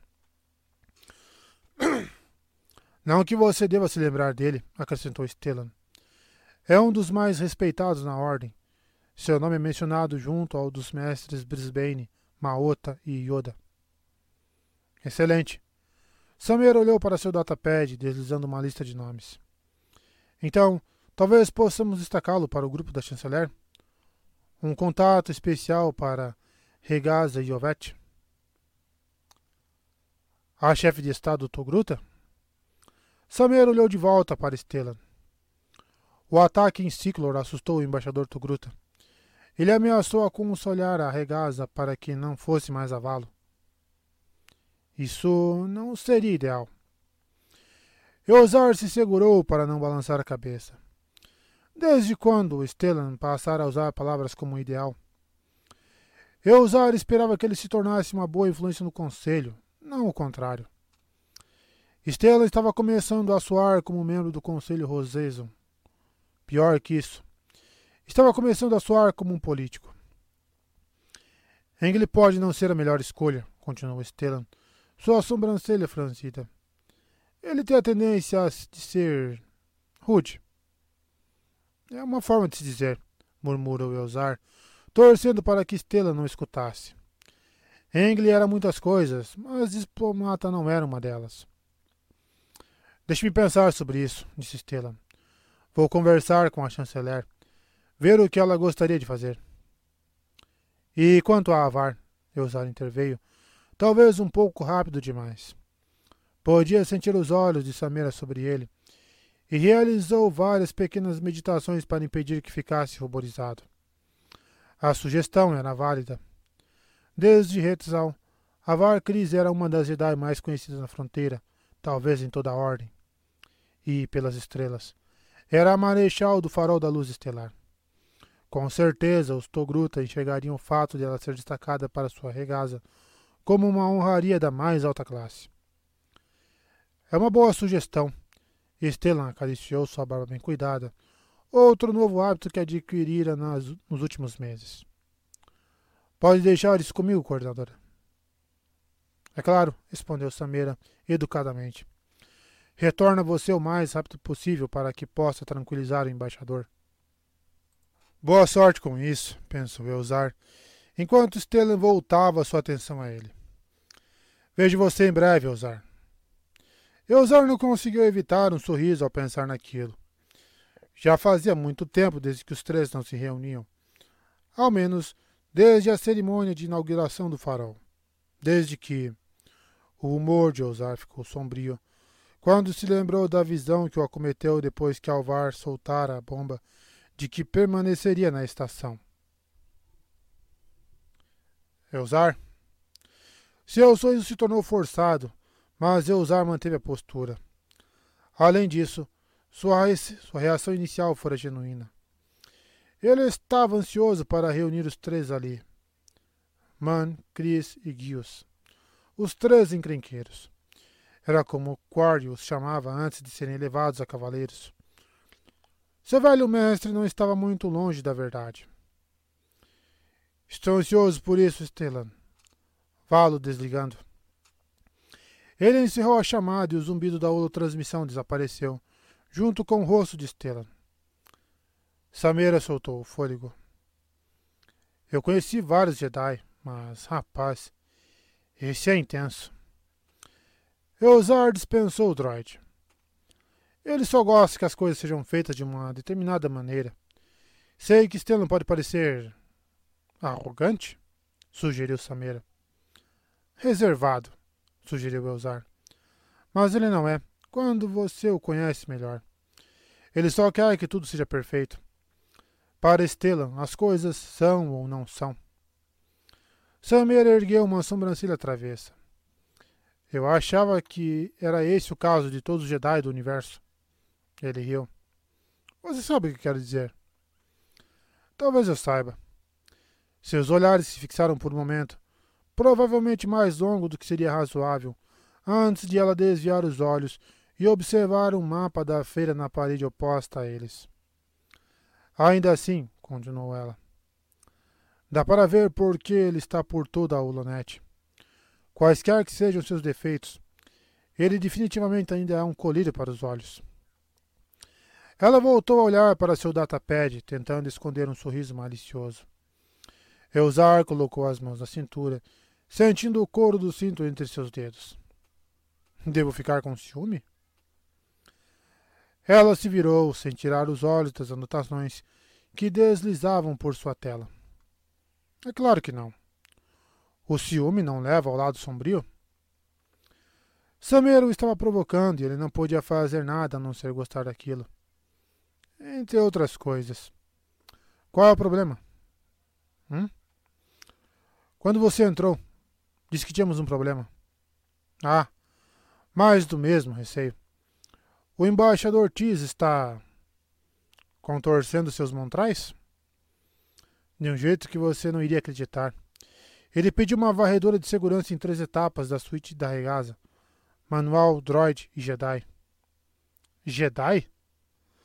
A presença da Ordem é a única razão pela qual eles concordaram em permitir que a Rainha Yovete visitasse a feira. Mais uma vez, ela dirigiu-lhe um sorriso travesso. Não deixe que isso lhe suba a cabeça. Eusar fez sua melhor voz de Stellan. Isso, minha querida coordenadora, não seria o caminho Jedi. O sorriso dela ampliou-se ainda mais, revelando uma fileira perfeita de dentes brancos. Fico feliz em ouvir isso, mestre Jedi. Qualquer coisa diferente não seria apropriada. O sol brilhava forte quando eles saíram para a praça administrativa. Eusar olhou para cima, apreciando o calor em seu rosto, e observou as nuvens ralas que cruzavam ligeiras o céu tão azul quanto uma safira de Ancarze. Ancarres. O que diziam era verdade. Valo era um paraíso. Sua capital, Lonisa, localizada próxima de um lago interno tão grande que poderia ser um oceano. Água cristalina de um lado, montanhas margeadas por florestas do outro, e o ar tão puro quanto Elzar jamais sentira. Mesmo em Nabu, onde se vira pela primeira vez como cavaleiro Jedi, assumindo uma posição bastante valiosa no Templo Galo. Não era de se admirar o motivo de o Senado ter escolhido Lonisa para a primeira feira da República em gerações. Um pedaço do paraíso na orla exterior. Agora o ponto central das, das festividades, celebrando a República em toda a sua infinita glória. Ciência, inovação, as artes, a culinária. As ruas estavam fervilhando enquanto se dirigiam para o suntuoso hotel onde a delegação Togruta estava hospedada. Eles poderiam ter ido em um deslizador, mas Samira gostava de caminhar sempre que possível, apenas uma das qualidades que Ousar passara a apreciar. Ela era excepcionalmente boa no que fazia, sempre conseguindo se manter tranquila quando todos os demais estavam correndo de um lado para o outro, como lemocs desmiolados. Ele sentira a conexão desde o momento em que chegara a Valo. Os sorrisos brincalhões, as piadinhas gentis. Aquilo fazia se sentir bem. Era o que Ousar precisava desde a cerimônia. Desde a visão. Na verdade, sua nova amizade apenas confirmou que ele estava certo em seguir a orientação da força na lua de Ashla. Tudo aquilo parecia correto. Ele passara as últimas semanas caminhando pelas ruas e visitando o parque da feira, estendendo-se para a força, procurando por qualquer sinal de perigo.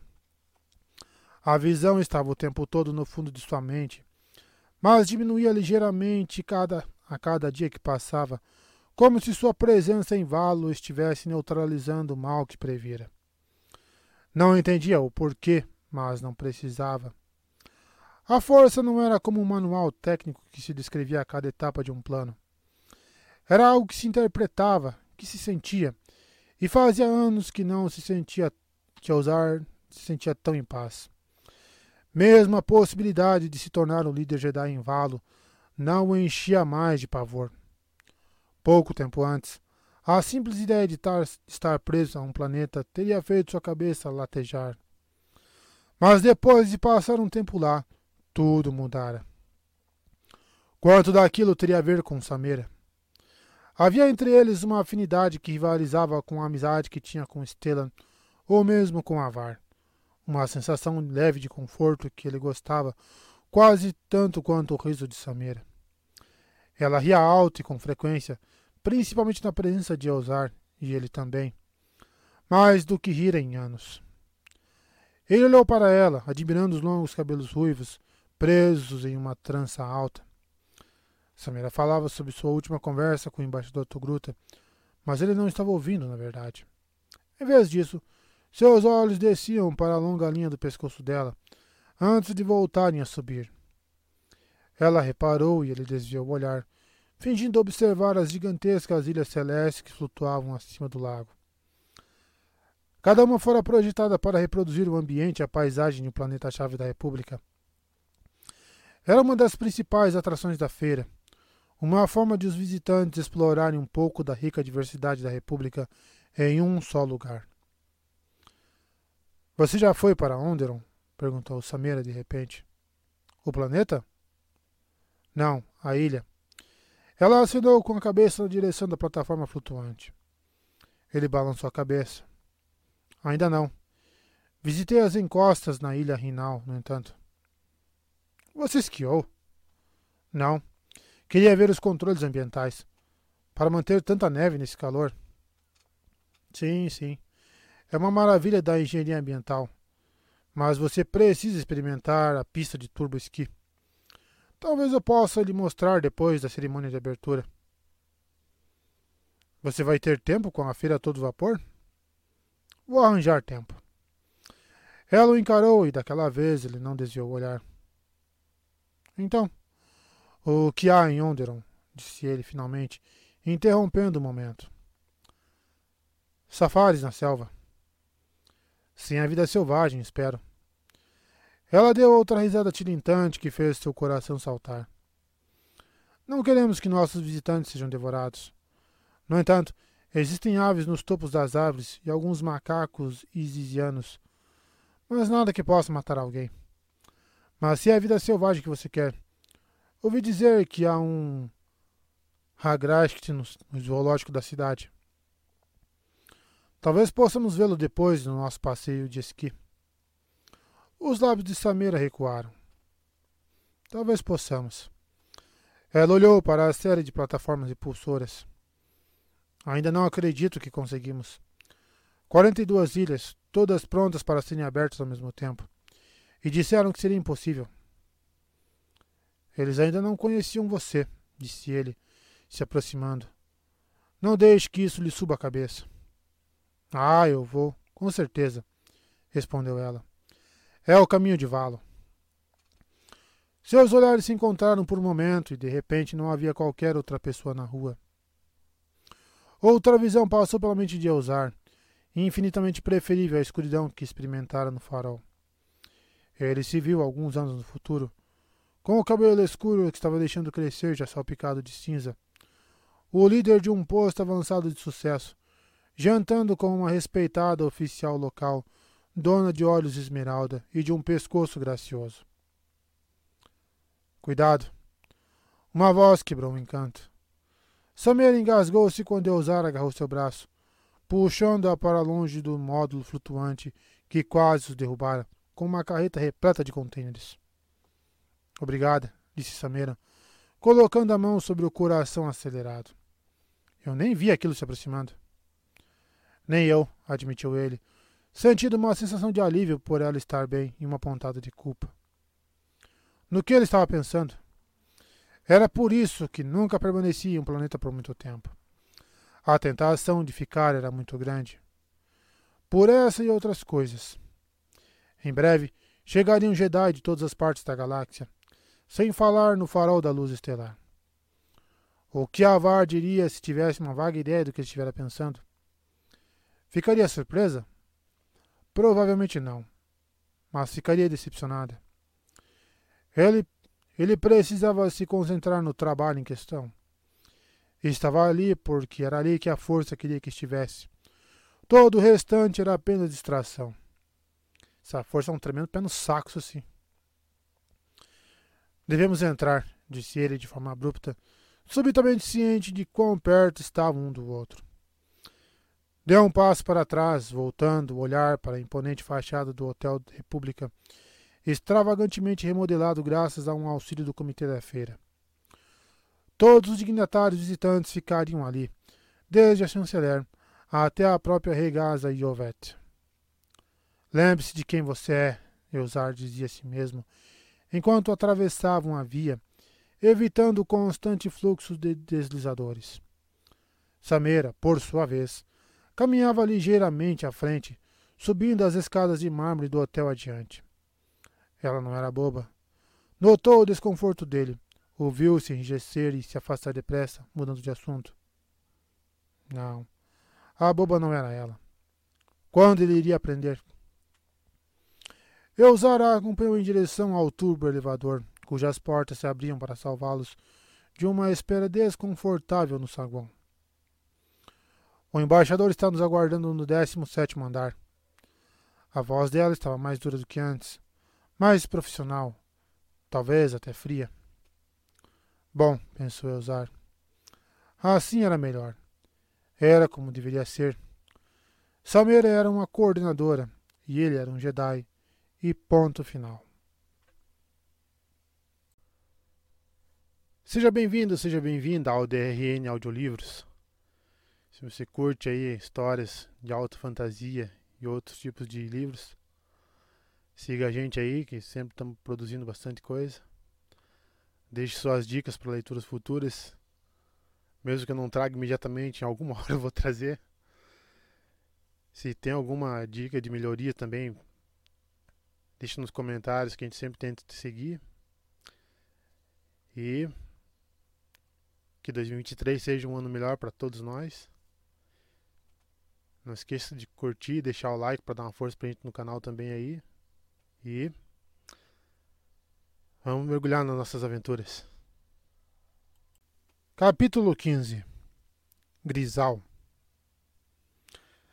Grisal não era o que Lorna Dia esperara quando se juntou aos Nihil. Ela não esperava luxo. Afinal de contas, fugia daquilo. Mas um complexo prisional esquecido na parte mais extrema do mapa estelar que alguém poderia ir sem se aventurar nas regiões desconhecidas? Aquilo era outra coisa. Cercada por uma densa floresta, a instalação era segura e estruturalmente sólida embora a pintura já estivesse descascada das paredes de blocos de pedra e quase todas as janelas gradeadas do local estivessem rachadas. A maioria das alas da instalação ainda estava fechada, e nas poucas que estavam ocupadas, os membros das tempestades tinham enchido ou deixado as vidraças presas para impedir a entrada de correntes de ar. A maioria dos Nihil estabelecera casas nos dois blocos principais, quartos minúsculos que se revestiam três níveis do átrio, onde pórticos enferrujados levavam a escadas robustas. Para alguns, aquela acomodação apenas trazia de volta lembranças de períodos de encarceramento que tentavam esquecer tão arduamente. Mesmo que as grossas portas de Durastil pudessem ser abertas a qualquer momento. Acampamentos surgiram nos locais que Lorna presumia terem sido pátios de exercícios, enquanto outros permaneciam em suas naves, principalmente aqueles que vinham de outras células da galáxia. Ro fora insistente. Os Nihil precisavam fazer duas coisas. Primeiro, e mais importante, precisavam ficar quietos. O caos após o grande desastre chamara atenção demais para eles o que em grande parte fora o principal objetivo. Fora como traçar um limite, um alerta para a República. Mas a resposta dos Jedi, bem, fora completamente diferente. Ro apostava que os guardiões da lei e da ordem na galáxia seriam pegos de surpresa pelas táticas dos Nihil, que não estariam prontos para o combate, com habilidades enfraquecidas por passarem anos no topo da cadeia alimentar a realidade se revelou um tanto distinta. Os Jedi provaram ser mais do que pares para os Nihil. E o povo, as pessoas que deveriam temer os Nihil, em vez disso, voltaram seus olhos para os Jedi mais do que nunca, ainda escutando aquele maldito sinal transmitido pelo novo farol da República. Ainda tinham esperança. Por isso, Ro sugeriu um período de inatividade para envolver a galáxia em uma falsa sensação de segurança. Alguns poderiam dizer até que ele ordenara aquilo. A influência dele definitivamente crescera desde a Batalha de Kur. Portanto, os Nihil não exatamente recuaram, mas ficaram à espreita.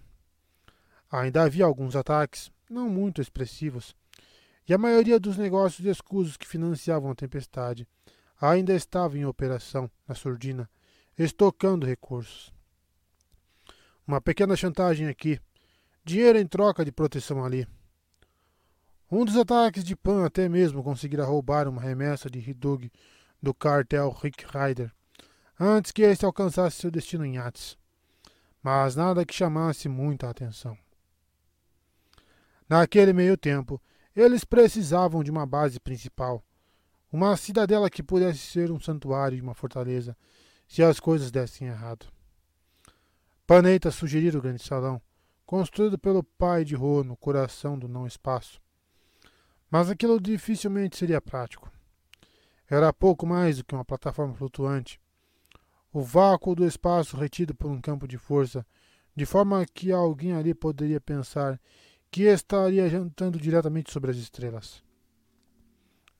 Era impressionante, mas dificilmente defensável, um lugar para inspirar admiração não para resistir ao ataque Jedi, que certamente era apenas questão de tempo.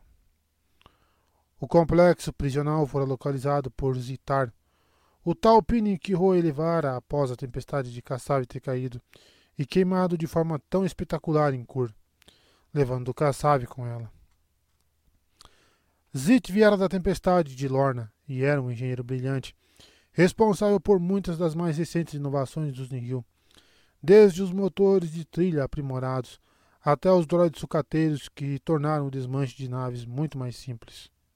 Sim, o lugar era uma pilha de lixo, mas era seguro, e aquilo era tudo com que Lorna se importava. Como o grande salão, ninguém seria capaz de encontrar o planetoide sem as trilhas. Claro, havia desvantagens. Lorna nunca vira tanta chuva antes, açoitando as paredes castigadas pelo tempo do complexo dia e noite. Paneita odiava e passava o mínimo de tempo possível ali. Ela achava apropriado. Embora quisesse ser capaz de manter o controle sobre seu comparsa, especialmente depois que se juntara a Azitar para realocar sua tempestade para o acampamento. Lorna não confiava em Zitar, mas já não confiava mesmo em ninguém, então aquilo não era nada incomum. No entanto, ela gostou de ver o rosto de Pan quando, em uma rara visita a Grisal, o Doutino entrou pesadamente no escritório que ela convertera em seus aposentos. Lorna deu uma olhada em Zitar e contraiu os lábios em um grunhido. Isso é uma piada? Você está vendo algo engraçado? Zitar respondeu, ríspido. Lorna via, embora nunca fosse deixar nenhum dos dois saber, continuando impassível e com o olhar mais severo possível. Pan aproximou-se de Zitar, com a intenção de encarar o Talpini diretamente nos olhos. Normalmente, ele estaria pairando ameaçadoramente sobre Zitar, mas as coisas haviam mudado. Vejo um nanico tentando provar alguma coisa, rosnou Pan. Um tampinha com ideias maiores do que lhe cabem. Lorna sorrira quando viu que Zitar fizera antes da chegada de Pan. O minúsculo Talpini construíra uma enorme armadura completa com pernas pneumáticas que o colocavam acima da linha dos olhos de qualquer outro indivíduo em grisal. O próprio Zit estava suspenso pela gaiola de proteção que formava o largo peito do Mecha. Um imponente conjunto completado por rifles de fogo acoplados nos braços de droide de carga da armadura e lançadores de granadas sobre sua cabeça. Pela primeira vez, Zitar olhava para a paneita de cima. Estranho, zombou Zit, como a voz tão fina e fraca quanto a armadura era imponente. Pensava que, era, que éramos todos iguais. Três executores da tempestade juntos, iguais em todos os termos. Ah, é? respondeu Pan, mantendo a posição enquanto Zitar avançava em uma tentativa de fazer com que o Doutino desse um passo para trás. Por que não desce dessa plataforma para vermos o quanto somos iguais? Zitar franziu os lábios, inclinando sua grande cabeça. Oh, você está se sentindo ameaçado? Pobre Dodô. Pan golpeou com força pelo lado direito, apenas para que seu homem punho fosse facilmente agarrado pela mão de aço do braço da armadura. Zitar apertou sua própria mão, seu traje refletindo a ação graças a sensores que serpenteavam das luvas de controle que usava sob suas mãos atarracadas. Houve um estalo nauseante de osso e um grunhido de pan. O Doutino levou sua mão livre em direção ao blaster que carregava pendurado ao cinto. Chega! Nenhum dos executores da tempestade olhou para Lorna, mas o efeito de sua voz foi instantâneo. A dupla congelou, encarando-se. Zitar, solte-o. Pan, afaste-se. Pan virou a cabeça para olhá-la nos olhos. Quem morreu e fez de você o olho? Quem fez de você um estúpido? Ela voltou o olhar para Zitar. Vocês dois, brigando com novos recrutas. Devemos comandar a tempestade, principalmente na ausência de Ro. Zitar foi o primeiro a recuar, soltando o punho de pano. Você está certo, é claro. Foi tolice de minha parte. Peço desculpas. Com certeza foi tolice, respondeu Pan, esfregando os nós dos dedos machucados. E não pense que não podemos ver através do seu estúpido pedido de desculpas. Zitar abriu os braços de seu meca, com um sorriso malicioso estampado em seu rosto redondo. Só estou tentando ser o maior homem. Pan rosnou, dando um passo à frente, mas Lorne entrou em seu caminho antes que a luta recomeçasse. Eu mesma tenho que impedi-lo?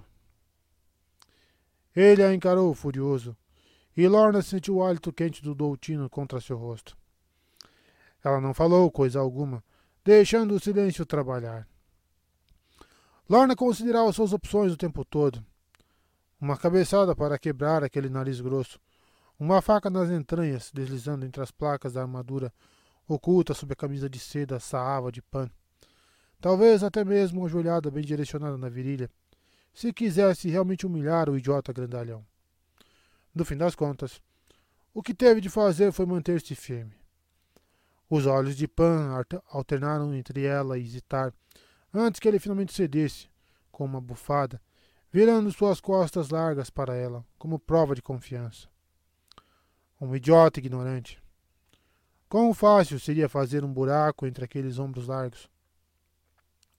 O que está rolando? grunhiu ele, tentando assumir o controle de uma situação que logo acelerou de volta para fora de seu controle. Por que me chamaram de volta para esse muquifo fedorento? O que é que você acha? perguntou Zitar. Você estragou tudo, Pan. Você estragou tudo. Pan se voltou, furioso. O que você disse? Ele está falando sobre Ciclor, Pan, acrescentou Lorna. E o rosto do Doutino ficou sombrio ao ouvir o nome do planeta. O que é que tem? Zitar brincou de coçar o pescoço, o traje mecânico copiando o movimento como uma marionete ensandecida. Oh, deixe-me ver. Uma nuvem inteira perdida. O setor colocado em alerta. Mensagem entre os Jedi e o Senado. Diga-me, Pan. Devemos chamar o responsável pelo ataque? Qual era o nome dele? Sarne Fraude Estrela? Rompe Estrela. Zitar estalou os dedos. Claro, é isso. Ah, mas não podemos, né? Porque agora ele é poeira de estrela. Foi por isso que chamamos você aqui. Por que esse idiota em questão está morto? Por que não ir direto até o idiota no topo? Pan fez menção de avançar, mas Lorna colocou uma mão firme entre, em seu peito. Ele parou, com as narinas dilatadas. Não foi culpa de Rompe Estrela. Havia Jedi nos estaleiros. Sempre há Jedi, rebateu Zitar. No que eu estava pensando, Pan? Ro disse especificamente. Pan jogou as mãos grossas para o alto. Ro disse, Ro disse. Você se escutou? Cinco minutos como executor da tempestade e já acha que sabe o que é o melhor. Daquela vez, Lorna não o impediu quando ele deu um passo à frente, cutucando o rosto de Titar com um dedo grosso. Lorna e eu estamos aqui desde o começo, mais ou menos. Você? Você não é nada mais do que um mecânico espertinho. Talvez eu deva pegar leve contigo, porque, obviamente, você não sabe como as coisas funcionam por aqui. Mas, para ser sincero, eu estou farto dessas porcarias que saem dessa sua boca. Não somos a República Zitar. E certamente não somos os Jedi. Fazemos o que queremos, quando queremos. Não importa o que digam. Ro incluso. Ele pilota a tempestade que nós criamos. Nossas tempestades. Nossos raios. Sim, devemos as trilhas a Ro. Mas isso agora é maior do que ele. E se ele não gosta, deveria se afastar, independentemente do que seus lacaios covardes digam. Lacaios covardes como você. Ah, é mesmo? As palavras de Lorna interromperam a briga, mas não acalmaram a situação. Aquelas três palavras, ditas do outro lado da câmara, encerraram tudo. Todos os três executores da tempestade se viraram para ver a figura parada na porta, assimilando a longa, longa capa, a pesada máscara, a fúria dormente. Ro, grunhiu Pan, uma breve saudação, mas não houve qualquer tentativa de disfarçar o que estava dizendo. Nada de tentar retirar o que dissera. Pã, devolveu Ro, entrando friamente na sala, a porta se fechando atrás de si. Bom ver você, Grisal. O olho ergueu a máscara enquanto caminhava, as travas sibilando ao serem liberadas. Ele a puxou de sua cabeça com um movimento fácil, revelando sua pele lisa e cinzenta e aqueles olhos enervantes que pareciam capazes de perfurar a alma. Lorna reparou que ele deixara uma barba rala crescer em suas bochechas. Aquilo era novo, embora a expressão em seus olhos fosse antiga. Desapontamento, raiva. Ro parou na frente de Pan e estendeu seu elmo, não em desafio, mas com expectativa. Pan tentou manter a cabeça erguida enquanto pegava, reduzido a pouco mais do que um servo em um piscar de olhos. O Doutino recuou, intimidado, deixando o passar. O olho observou Lorna hesitar pronunciando seus nomes em saudação, antes de parar para avaliar a armadura do Talpini. Fez melhorias. Muito impressionante, não acha, Pan? Ele não se virou para encarar o Doutino enquanto falava. É, resmungou Pan. Incrível. E a sua missão? perguntou Lorna. Não para mudar de assunto, mas para prolongar a humilhação de Pan. Foi bem sucedida? Além de tudo o que eu poderia desejar. Yudi diz: Ele lhe serviu bem? Ro não respondeu, analisando o rosto dela por um momento antes de se afastar dos três executores, sua capa de couro ondulando. Como as coisas têm andado por aqui? O trabalho nos cabos de trilha? Seguindo conforme planejado, respondeu Zitar, ansioso.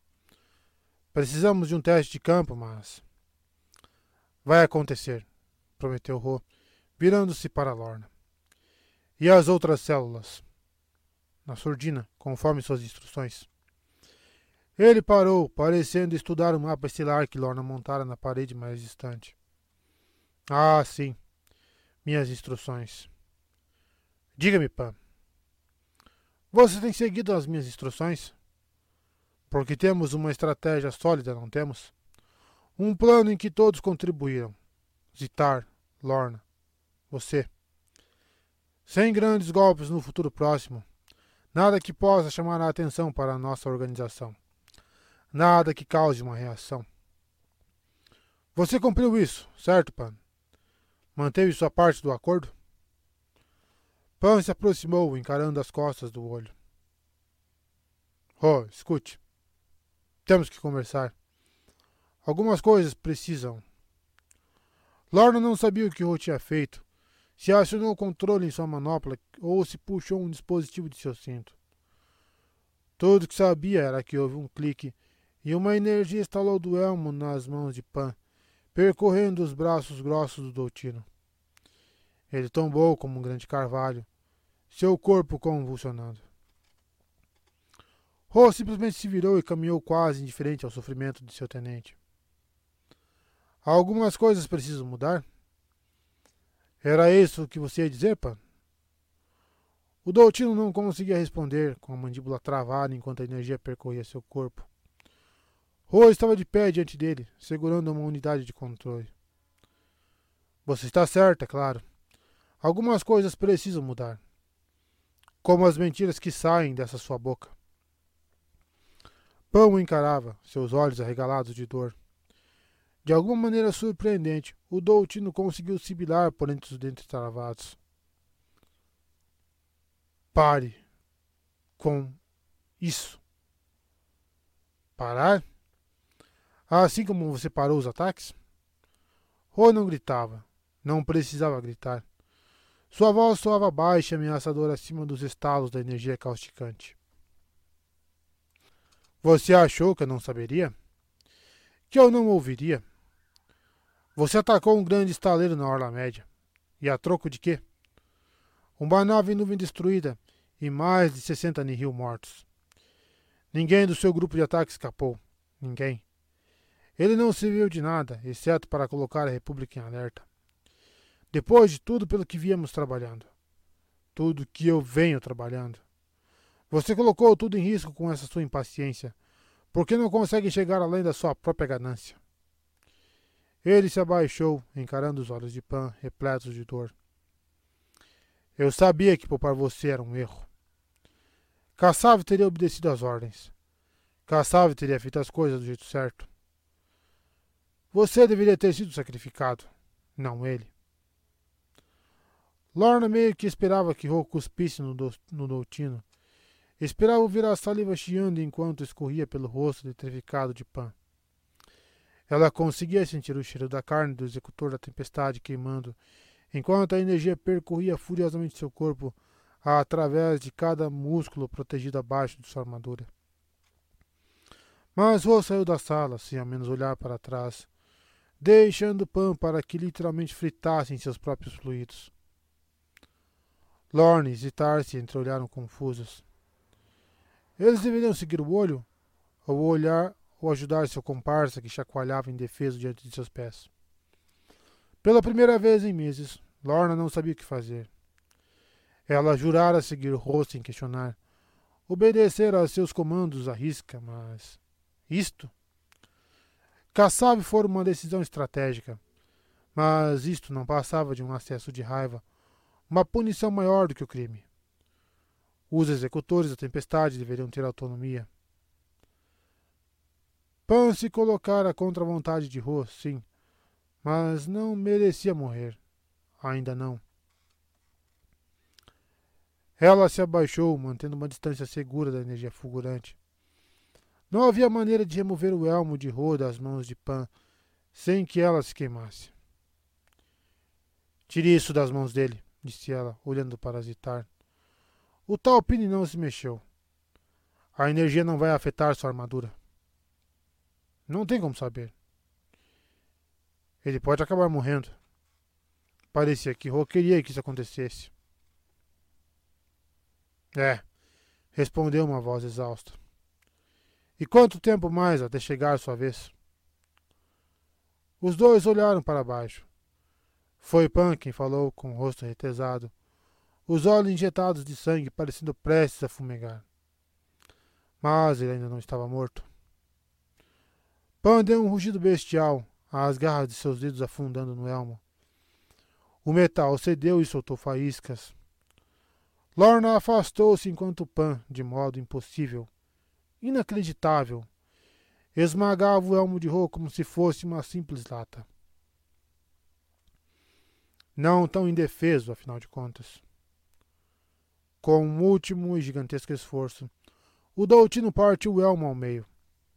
A eletricidade cessou, liberando Pan de seu tormento. O executor da tempestade suspirou, seus músculos convulsionando uma última vez. Lorna aproximou-se para ajudá-lo a se levantar, mas o maciço brutamontes virou sua cabeça tão rápido que ela pensou que ele iria cravar os dentes em sua mão. Não me toque. Eu queria ajudar você. Duvido que fosse para o meu próprio bem. Ela recuou, permitindo que ele se levantasse dolorosamente, ainda segurando as duas metades do elmo. Vapor exalava de sua pele ressecada, queimaduras em carne viva em sua testa e nas suas bochechas. Ele cambaleou e, para surpresa de Lorna, daquela vez foi Zitar quem se adiantou, esticando um de seus braços mecânicos para segurar o ombro de Pan e evitando que ele tombasse no chão. Pan não o afastou, mas tampouco agradeceu. Apenas ficou ali parado, respirando com dificuldade, com os ombros caídos e as costas arqueadas. Foi o tal Pini quem quebrou o silêncio, fazendo uma pergunta simples que Lorna deveria ter adivinhado que estava vindo. O que ele quis dizer com sacrifício? O que você acha? retrucou Pan, lambendo os lábios rachados. Zitar olhou para Lorna. Ela suspirou. A morte de Kassave foi uma escolha estratégica. Da parte de Ro? O silêncio respondeu. Zitar olhou para ambos. Mas a tempestade de Kassave inteira. Todo mundo morreu, Lorna. Para proteger os Rio. Para proteger Ro. E você sabia? O Doutino deu um passo na direção de Zitar, mas daquela vez não havia desafio, não havia bravata. Pela primeira vez desde que Zitar fora elevado, Pan estava olhando o Talpine de igual para igual. Você não pode culpá-la. Ele olhou de volta para Lorna. Eu não a culpo. Porque isso tudo não nos diz respeito. Diz respeito a ele. Nós fazemos o trabalho. Arriscamos nossas vidas e as vidas de nossas tempestades, e ele recebe as recompensas. A tempestade inteira recebe as recompensas, respondeu Zitar, embora suas palavras não tivessem tanta convicção. É mesmo? Você sabe como as coisas funcionam. Sim, os espólios são divididos, mas a maioria deles vai para o topo. Para a gente, lembrou Lorna. E para a Ro. E pelo quê? O que ele faz de verdade? Ele fornece as trilhas. Ah, é? Largando os restos do elmo de Ro, Pan colocou a mão no interior de sua jaqueta reforçada, puxando um molo projetor. Espero que isso ainda funcione, grunhiu ele, operando os controles com dificuldade, seus dedos ainda rígidos por causa de seu suplício. Deixe que eu faça, disse Lorna, estendendo a mão. Pan entregou-lhe o dispositivo, encarando-a nos olhos. Tem certeza de que quer ver? Lorna respondeu, pegando o objeto e ativando o holoprojetor. Um holograma de Udidiz apareceu. O rosto do Talortai congelado no meio de uma conversa. Seus olhos estavam regalados, desvairados, as pupilas reduzidas a pontos minúsculos. Ele parece, disse Lorna, olhando para seu comparsa. Doidão como um gavião, disse Pan. Eu achei que ele estava limpo. Estava, admitiu Pan. Mas uma vez viciado, para sempre um viciado. Principalmente quando uma amostra grátis vai parar em suas mãos. Deixe-me adivinhar. Os olhos de Zitar se estreitaram. Um dos seus raios roubou um carregamento de Hidug. Lorna balançou a cabeça enquanto tudo se encaixava. Os Rick Riders. Apenas assista, resmungou Pan. Ele pressionou um botão e a imagem ganhou vida, o projetor emitindo um som metalizado, mas claro. Você só está com inveja, gralhou Woody disse, com a voz aguda, um conhecido efeito colateral da mercadoria que lhe fora ludibriado a experimentar. Você odeia o fato de Rô ter escolhido a mim. E por que eu teria inveja disso? soou a voz de Pan, Lorne olhou mais de perto e pôde ver os sinais do reflexo do Doutino nos olhos vidrados de Diz. Por que eu fui onde você não pode ir? Diz gesticulou freneticamente, seu braço emplumado apontando para algum lugar fora da câmera. A olhar elétrico. Eu vi coisas que você jamais verá. Conheço os segredos de Ro. Sei tudo sobre ele. Pan deu uma risada debochada na gravação. Besteira. Por que Ro compartilharia qualquer coisa com um lixo como você? Porque ele confia em mim. Ele tem a pena de você. É mesmo? Então, como eu sei de onde vêm as trilhas e você não? Eu a vi. A viu? A pergunta que Lorna se fazia ecoava a própria resposta de Pan na gravação. Diz lambeu o bico, satisfeito consigo mesmo. Sim, a vi. Uma mulher. Ela é velha, mais velha do que eu. Talvez até mais velha do que você. E está tudo aqui. Dias deu várias leves batidas em sua têmpora, na cabeça dela. Ela apenas pensa nelas. Vê o universo como ele é. Ela é brilhante e pertence a ele. Pan esticou o braço e tomou o projetor da mão de Lorna, interrompendo a imagem. Lorna permitiu, encarando o espaço onde a holografia de Dias estivera. Uma mulher? perguntou Zitar, tirando as palavras da boca de Lorna. Que tipo de mulher? Pan guardou o dispositivo de volta em sua jaqueta. Uma mulher velha. Você mesmo ouviu. Podemos confiar nele? perguntou Lorna. Ele estava completamente chapado.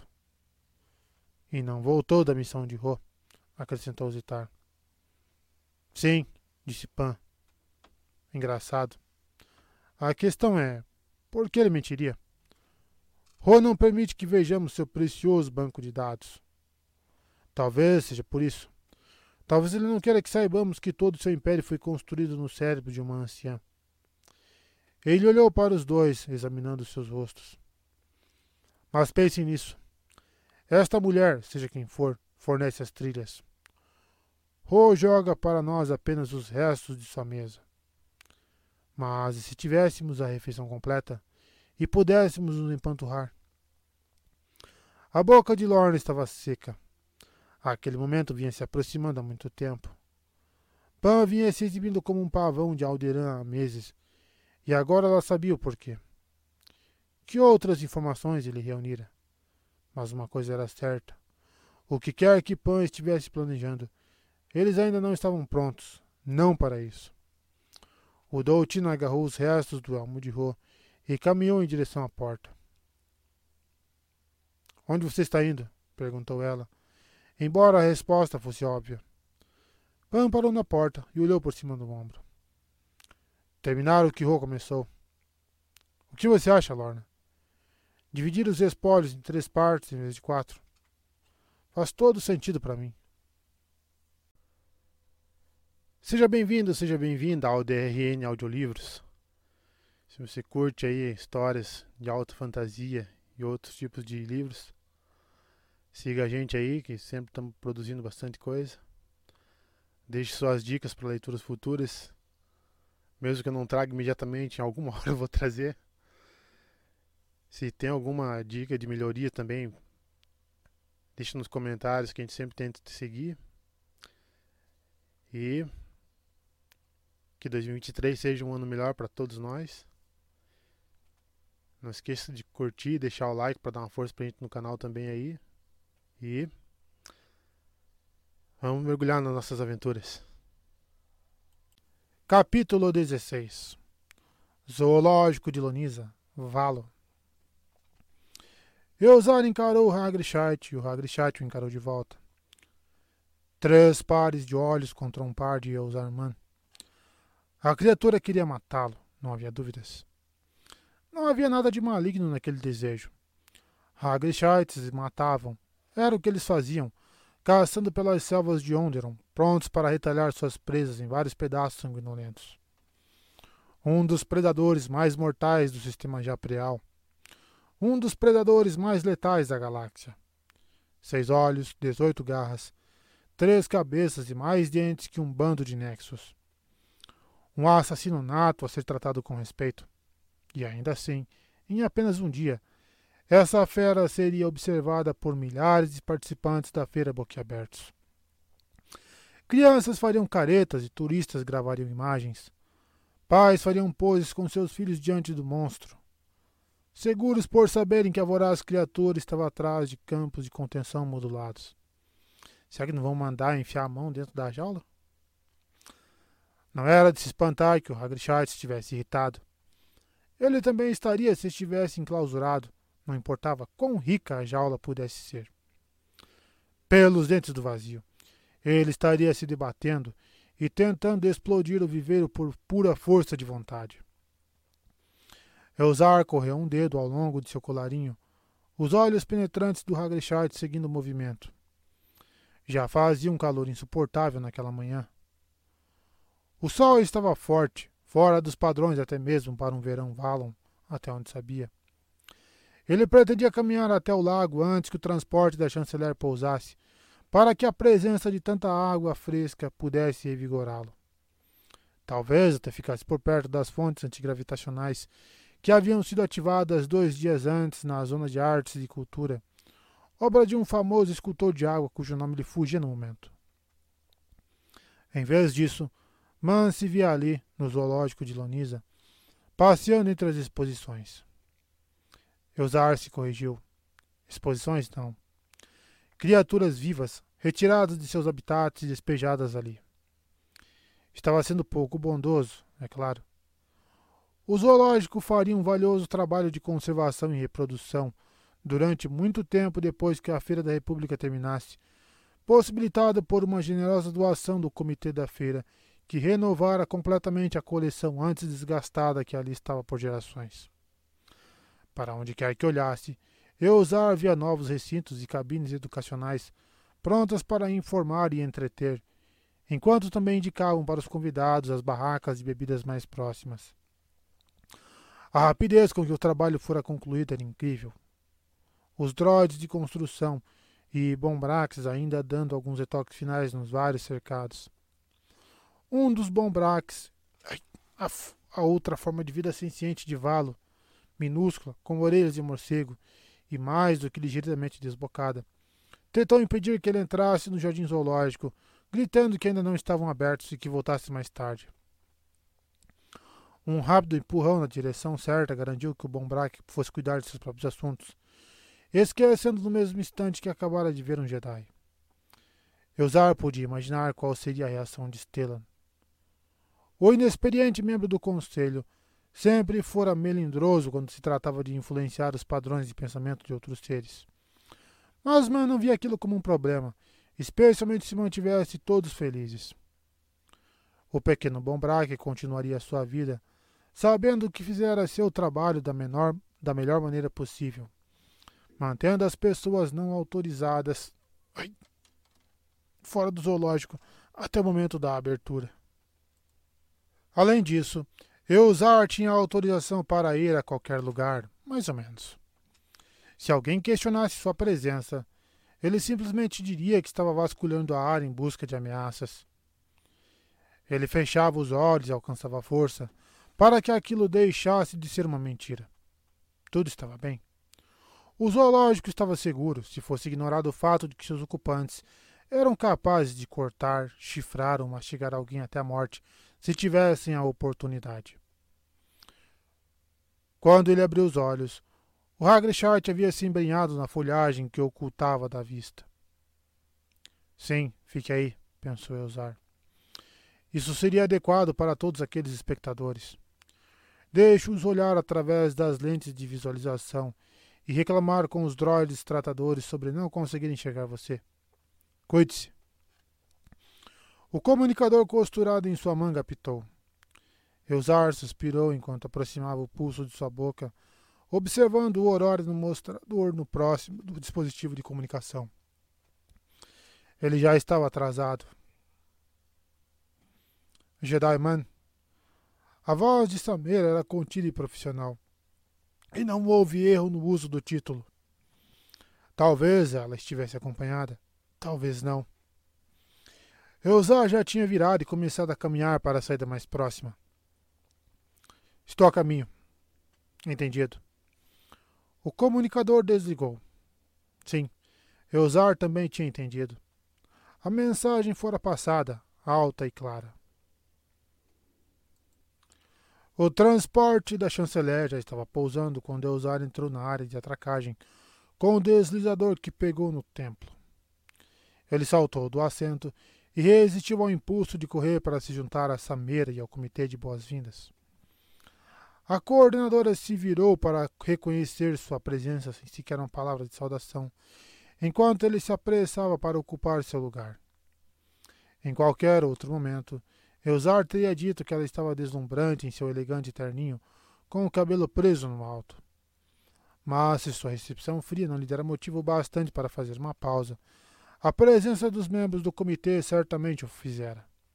Principalmente o irritante capitão Hydrax Snat.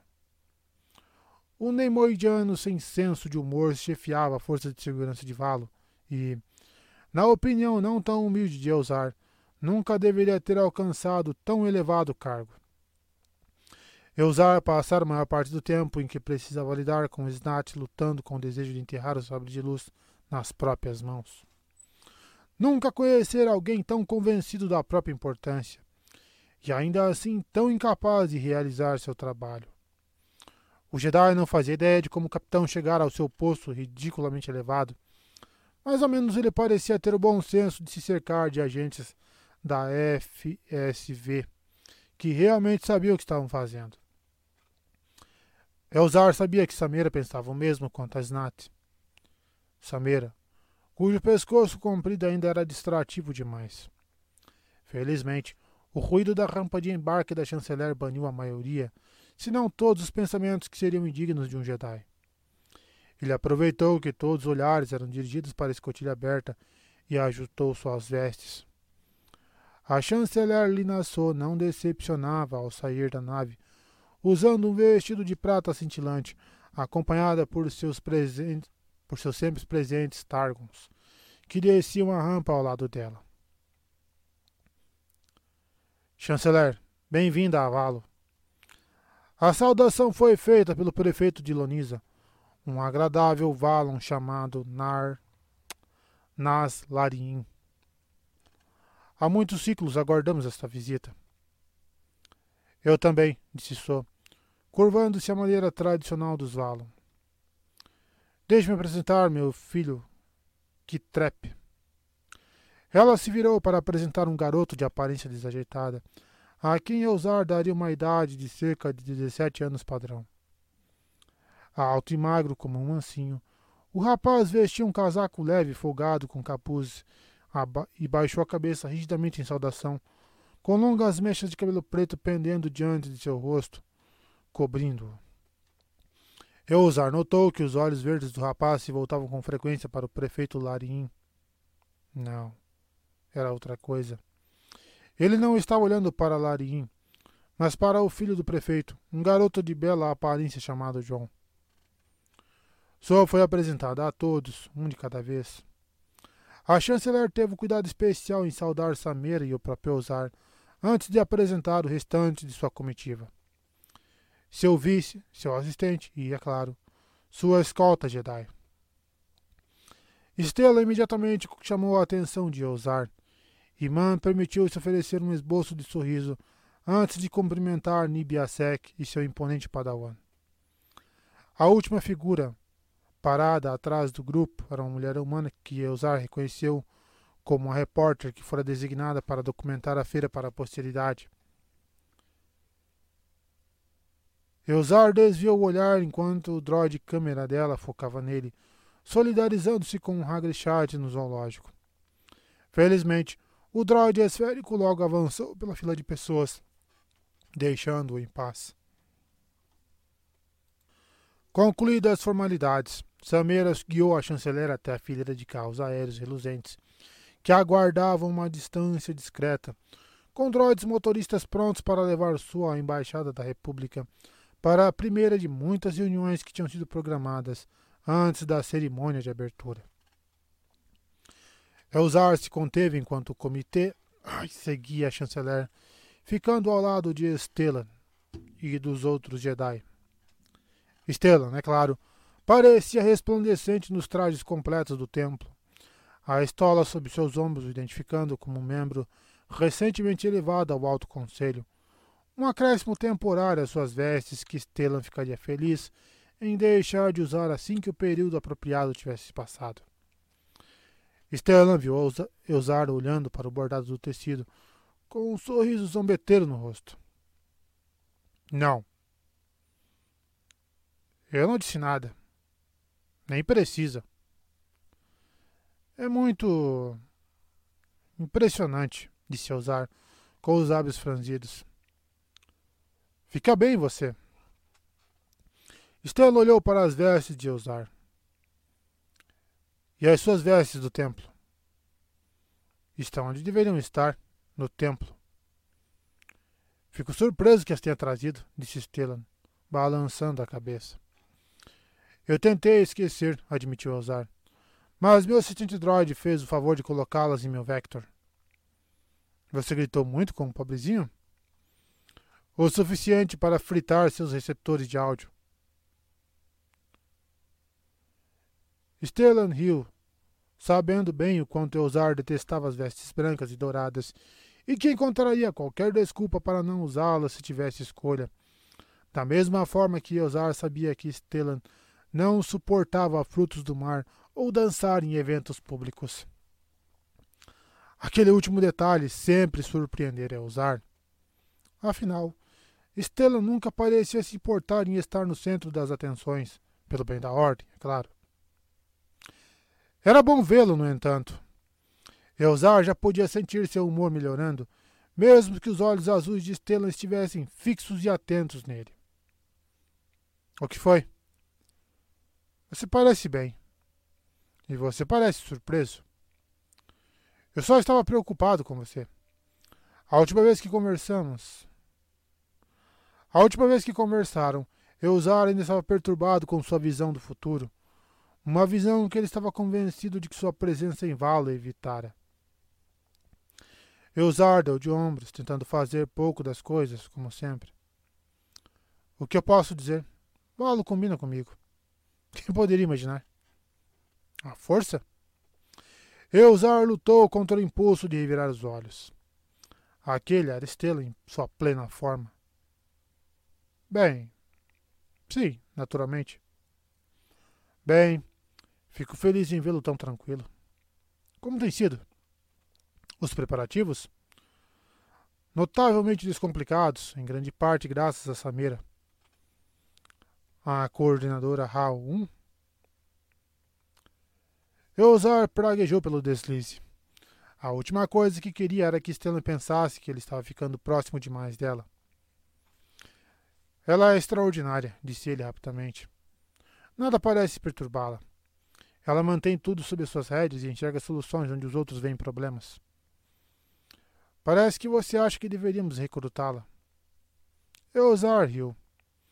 Acho que ela é um pouco velha demais para começar o treinamento. Além disso, não acho que seja particularmente sensitiva à força apenas talentosa. Não tem nada de apenas nisso. Mais do que ouvir, Eusar sentiu a tristeza nas palavras do amigo. Stel. Stellan sorriu um pouco envergonhado. Você me lembrou de algo que Hannah costumava dizer. Você sente falta dela, não? Ela está comigo o tempo todo. Na força. Stellan assentiu. Para não falar no seu cinto. A mão de Stellan se moveu direto para o longo sabre de luz que ele obviamente pensava que ia usar não notaria, escondido abaixo de suas vestes. Isso não deveria estar no, no repositório? perguntou Eusar. Estará, disse Stellan, inconscientemente puxando seu manto ao redor do objeto para que a luz não reluzisse no sabre de luz de sua última mestra. Quando eu tiver aprendido tudo o que ela tinha para me ensinar. As sobrancelhas de Elzar se ergueram em uma falsa surpresa. Quer dizer que o grande Stellan Gills ainda não sabe tudo? Ele sentiu um pequeno empurrão da força, equivalente a um cutucão nas costelas. Um lembrete leve de que deveria se comportar, que Stellan aplicava desde que eram jovens alunos. Eusar ergueu as mãos em rendição. Só estava falando. Você sempre está só falando alguma coisa. Stellan ficou quieto e eles caminharam em silêncio por um momento, antes de ousar perguntar. Você sentiu? Quando ela se foi? Stellan parou por um momento antes de terminar de responder. Eu sabia muito antes da chamada de Coruscant chegar seguida logo depois pela sua convocação à Câmara do Conselho. Queria ter estado lá, sabe, na sua elevação. Você tinha seus afazeres. Aquilo era verdadeiro bastante, pensou Eusar, lembrando-se das ondas de Asla. Além disso, continuou Stellan, a Vara estava lá. Ela transmitiu meus parabéns? Sim. Ela estava lá quando encontrei o sabre de luz de Hannah esperando por mim nos meus aposentos, no templo. Uma última lição de minha mestra. Os Jedi vêm e vão, mas a ordem permanece. Somos todos apenas parte de sua história. Eu, Hannah, Verne. Stellan sorriu ante a menção de sua antiga padawan. Vernes Trahô, cavaleiro Jedi, vai realizar grandes feitos vai puxar seu velho mestre. Tirando a parte do velho. Bem, se você se recusa a atingir essa sua barba. Eles alcançaram os transportes e o grupo parou. Eusar se mexeu, desconfortável no lugar, quando percebeu que os olhos de Stellan estavam em Sameira. Talvez ele não tivesse guardado seus sentimentos por ela tão bem quanto pensava. Não, não sentimentos. Aquilo era exagerar as coisas amizade, carinho. De qualquer modo, precisaria ter cuidado agora que Stellan estava ali. Então, o que Hannah costumava lhe dizer? perguntou ele, tentando distrair seu velho amigo. O quê? Sobre talento. Aquilo funcionou. Stella estava de volta a seu modo professor, fazendo o que gostava. Ah, Apenas que os talentos de outras pessoas são um lembrete de nosso lugar no universo. Cá estamos nós com nossos dons e habilidades, e existem pessoas como a sua coordenadora ali. Ela não é nada minha, interrompeu eu usar um pouco ríspido demais. Você sabe o que eu quis dizer. Ele teve a horrível. Eusar teve a horrível sensação de que sabia. Samer um, sem nenhuma ligação particular com a força, e ainda assim tão capaz quanto qualquer Jedi, tudo se é uma mãozinha da galáxia para ajudar. Isso nos torna mais humildes. Sem mencionar um tanto condescendentes, pensou Elzar, deixando passar. Além do mais, a comitiva estava subindo nos transportes aéreos. Vamos? perguntou Estelan, dando um passo para o lado para que Nib e Buriaga pudessem tomar seus lugares em um dos veículos antes de se sentar. Eusar? A atenção de Eusar fora atraída por uma segunda nave que descia do céu, daquela vez pintada em branco e vermelho reluzentes, as cores de uma nave Jedi. Aquela nave veio do farol, disse ele, sem se preocupar em disfarçar a emoção em sua voz, enquanto voltava para a plataforma de pouso. Eusar, espere. Eu alcanço vocês, disse Eusar por cima do ombro, enquanto os transportes aéreos começavam a deslizar para longe. Stanley lhe daria um baita sermão mais tarde, mas ele não poderia deixar o momento passar. O farol da luz estelar significava Avar, e Eusar precisaria garantir que ela seria recebida com estilo. Era um pouco estranho que a comitiva da chanceler já tivesse partido sem a heroína de Hetzal. Mas o tempo e a programação de Samira não esperavam por ninguém, nem mesmo a marechal do farol. Ainda assim, quando o veículo pousou, não foi a Var Cris quem saiu graciosamente pela escotilha, mas uma figura baixa usando um capacete bulboso acima de suas vestes de missão.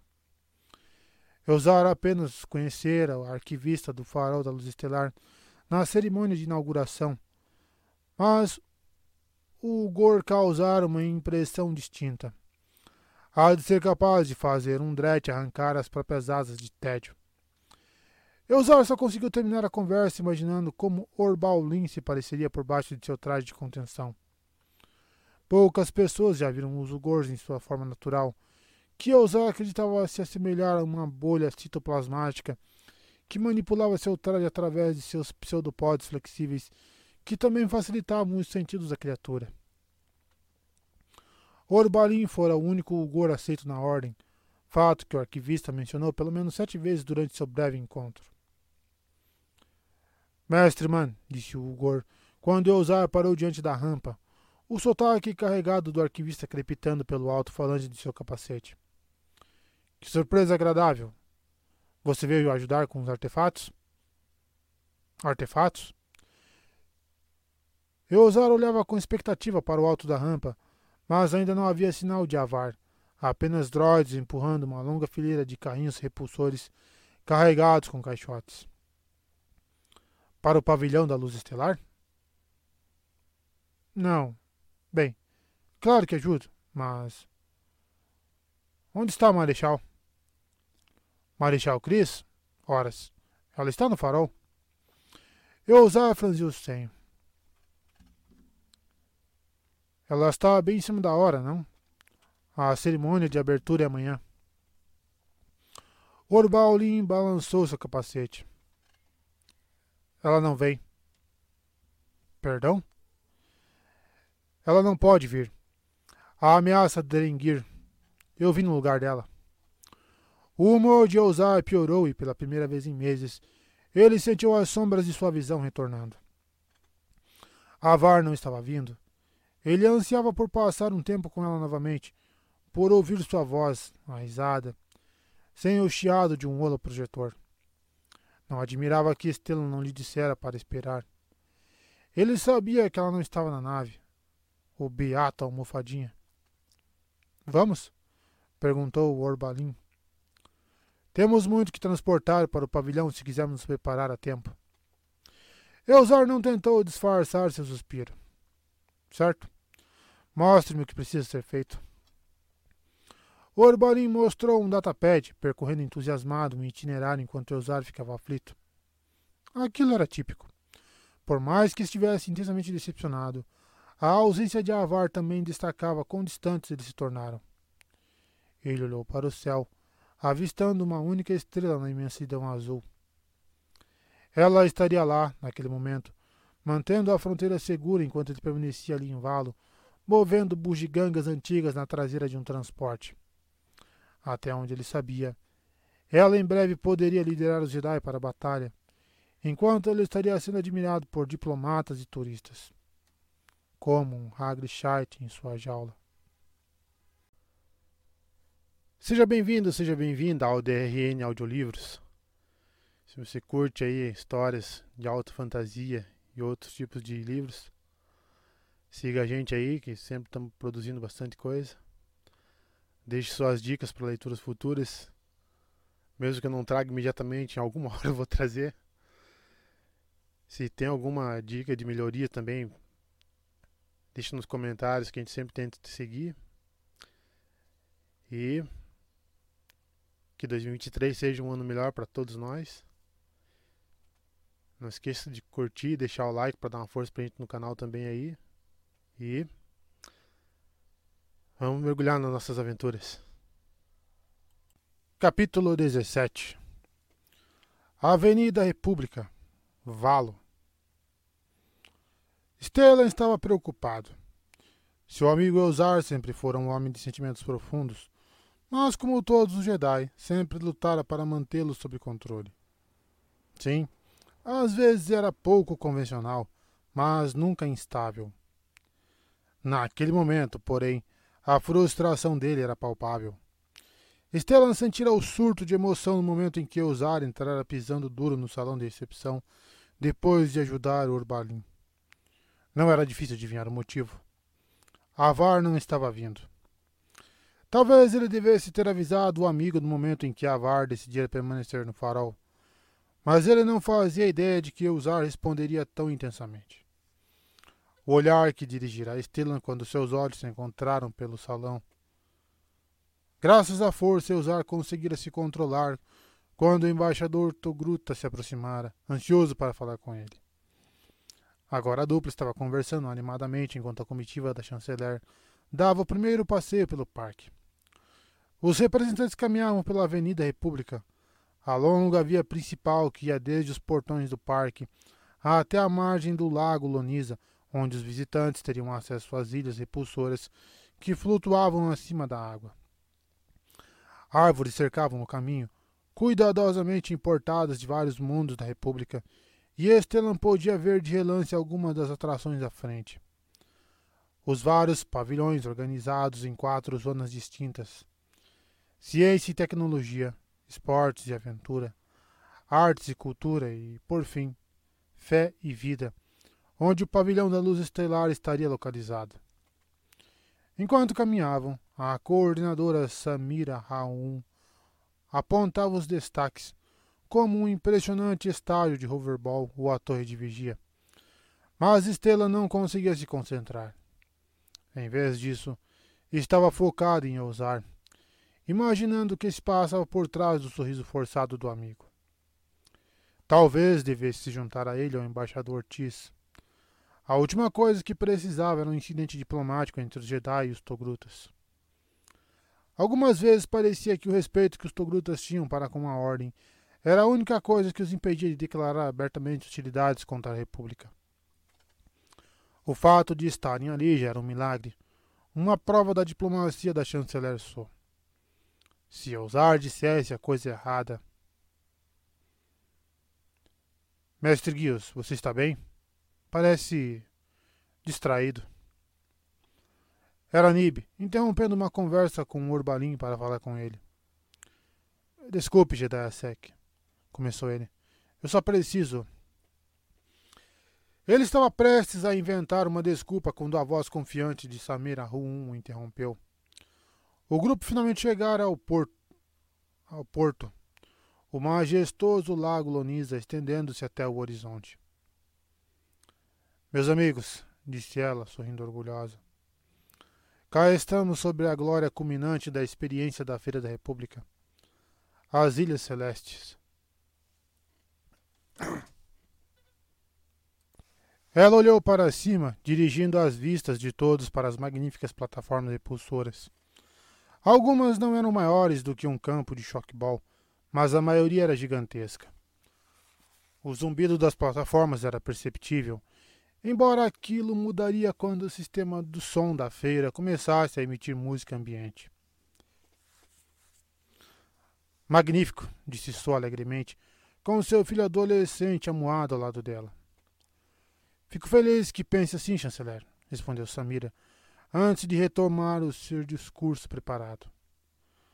42 ilhas individuais, cada uma representando um membro-chave da República. Aqui os visitantes serão capazes de experimentar tudo o que a República tem a oferecer, desde as praias douradas de Espira e pináculos das ilhas de Bestine, até os mercados movimentados de Jaresh e empórios de moda de Alderan. Como os visitantes viajarão entre elas? Perguntou Lara Reza. Uma excelente pergunta. Os convidados serão transportados em módulos flutuantes com designs únicos, apropriados ao estilo nativo de cada um dos próprios planetas representados. Módulos que, a propósito, terão réplicas de miniaturas sendo vendidas em cada barraca de presentes e loja de brinquedos dentro do parque. Stellan sorriu educado enquanto a comitiva dava risadas, aproveitando a oportunidade para dar uma espiada em Ousar. Seu amigo estava compartilhando alguma piada interna com o Tis, e o embaixador claramente estava curtindo o momento. Eusar parecia ter relaxado. Talvez Stellan devesse fazer o mesmo. Você se preocupa demais. Uma voz pareceu dizer no fundo de sua mente. A voz de Avar, um eco dos anos passados, quando ele tivera que lidar pela primeira vez com o mau humor de Eusar. Eusar sabe o que está fazendo. Ele é um bom Jedi, Stellan. Além disso, mesmo que ele não seja, sempre terá você para olhar por ele. Avar estava certa. Avar sempre estava certa. Ninguém nunca estaria livre de frustrações, nem mesmo lendas como o grão-mestre Vetter Stellan percebera aquilo logo em suas primeiras sessões do conselho, mas, assim como Vetter, Eusar poderia controlar suas reclamações. Tudo ficaria bem. Esperamos poder dar uma olhadinha em alguns dos pavilhões, começando com o almoço na plataforma de Hetzal. O fruto vando grelhado é particularmente soberbo, principalmente depois de uma longa viagem. Excelente ideia disse uma voz com um sotaque carregado. Cheguei tarde demais para almoçar com vocês? Todos se viraram para ver um sulustano com papadas no rosto avançando apressado na direção deles, com um enorme orzerelanzo em um terno que pouco fazia para disfarçar seu físico caminhando atrás dele. Norel, Quo e Larrep Reza reagiram juntos, dando um passo à frente de soco como se recém-chegado estivesse prestes a sacar um blaster contra a chanceler. Senador Tum, disse Reza em um tom que poderia congelar lava. Como é maravilhoso vê-lo novamente. Digo mesmo, meus amigos, respondeu Tum, cumprimentando o restante do grupo, inclinando a cabeça particularmente em direção a Estela. Membro do conselho? Estela retribuiu o gesto, exibindo seu sorriso mais diplomático, enquanto o sulustano se voltava para a chanceler, fazendo uma reverência extravagante. Madame Chanceler. Qual e Reza foram forçados a se afastar enquanto se aproximava do recém-chegado, seus Targons acompanhando-a. Ela estendeu a mão, que o senador aceitou com boa vontade. Senador, não o esperávamos tão cedo. Cheguei hoje mais cedo. Tenho uma série de reuniões para participar antes do início das festividades. Um dos benefícios da feira. Muitos dignatários visitantes. Perfeito para negócios. Negócios do Senado ou da corporação Soro Sub? perguntou Reza, mal disfarçando o veneno. Tum não pareceu se irritar com o tom do vice-chanceler. Ambos, admitiu ele, agradável. Estou aqui para representar meu povo e a República. E este é? perguntou Ko, lançando ao Orserlanzo um dos mais contundentes olhares de esguelha. Meu secretário pessoal, Rático. Seu secretário? Ele não é um pouco grande? Qual não tentou esconder sua incredulidade? O sulustano pareceu chocado. Grande? O que você está insinuando, Norel? Aquilo estava óbvio para todos. Rático praticamente tinha a palavra segurança estampada em sua testa. Felizmente, Samira se intrometeu, dando o melhor de si para evitar as faíscas, ao mesmo tempo que conduzia os eventos de volta à sua programação. Ficaríamos felizes caso você se juntasse a nós, senador. Você e seu. Hum, assistente. Na verdade, temos módulos flutuantes nos aguardando. A coordenadora se virou, indicando vários carrinhos flutuantes, parecidos com os módulos usados pelos representantes na Câmara do Senado em Coruscant. Embora cada um deles fosse controlado por um droide piloto acoplado discretamente no chassi. Aqueles enroladinhos de Vando não vão se comer sozinhos. Reza fez o possível para afastar Linassou de Tia Tuum, mas o sulustano não captou a insinuação colando-se a chanceler como um minoque em uma tubulação de combustível. Rez olhou de canto de olho para Stellan. A mensagem era clara. Fique por perto. Reza certamente não considerava Tum uma ameaça, nem física, nem de qualquer outro tipo. Mas havia o Orzrelanzo. Por que não fala logo o nome do cara? É claro, com seus longos lobos prienses em sua testa rígida. Mas Stellan não sentia más intenções no gigante, por mais intimidador que fosse. Ainda assim, Stellan ajeitou-se para que pudesse se juntar à chanceler no módulo flutuante. Atrás dele, Eusar já estava conduzindo o embaixador Togruta para o segundo carrinho, junto com Nib e os outros Jedi, todos perfeitamente conscientes da situação. Reu Dairo juntou-se aos dignatários e oficiais restantes no terceiro e último módulo embora seu droid câmera ainda flutuasse acima de todos, capturando imagens de todos os ângulos. Stellan vasculhou o ambiente com a força, percebendo que Ousar fazia o mesmo, certificando-se de que não havia nenhuma ameaça real. Seus olhares se encontraram e Ousar a sentiu de forma sutil, obviamente tendo chegado à mesma conclusão. Tum era irritante, nada mais. E a ansiedade elevada do grupo se devia à preocupação de que o de de que o que deveria ser um almoço agradável pudesse se transformar em outra oportunidade de ele empurrar seus planos para o programa da Força de Defesa. Os temores apenas cresceram quando Lina So se virou e convidou o embaixador Tis para se juntar a ela na dianteira. Eusar foi forçado a permanecer no segundo módulo quando Togruta aceitou o convite. O senador Tom sorrindo de uma papada à outra. Excelente, disse Samira dando o seu melhor para ignorar os olhares preocupados dos seus colegas. Estão todos prontos? Certamente, coordenadora, disse a chanceler, dirigindo-se ao droide câmera de Rio. Vamos experimentar as delícias da República. O módulo decolou com o ronronar gentil de um Phalanx, o falatório dos representantes mudando de cordialidades para palavras de admiração enquanto a beleza completa do parque se tornava visível do ar. Assim como fizera no chão, Samir apontava edifícios importantes enquanto eles se elevavam, desde o inspirador pavilhão da luz estelar, que abrigava os tesouros dos arquivos de Coruscant, Devaron e do próprio farol, até os espetaculares portões principais da feira. Assim como as Ilhas Celestes, o que fora apelidado de Arco da Unidade, era uma maravilha tecnológica dos repulsores. 22 esferas flutuantes, uma para cada um dos fundadores da República, formando um majestoso arco. Mas os olhos de Estelan foram atraídos para a cidade além dos portões. Lonisa já fervilhava com os milhares de visitantes que chegaram cedo para a cerimônia de abertura do dia seguinte. Ele nunca estivera ali antes, mas conhecia o trabalho feito para a cidade, desde a construção do novo espaço-porto a leste até o próprio templo Jedi de Valo atualmente em fase final de, de reconstrução, a partir de seu predecessor mais modesto, assim como muitos outros postos avançados na fronteira. Toda a vida estava ali, no limite do espaço da República, testemunho da rápida expansão dos últimos séculos.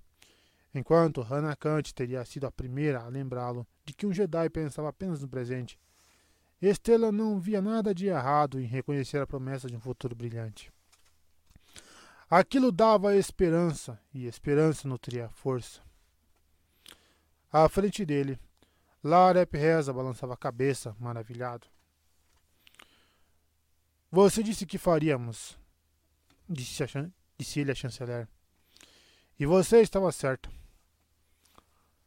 A República pode fazer qualquer coisa, disse So com orgulho, despenteando distraída a cabeça carmesim de Matari. Juntos somos fortes, como espero que os Togrutas venham acreditar, embaixador Tis. Tis reconheceu o comentário com uma ligeira reverência.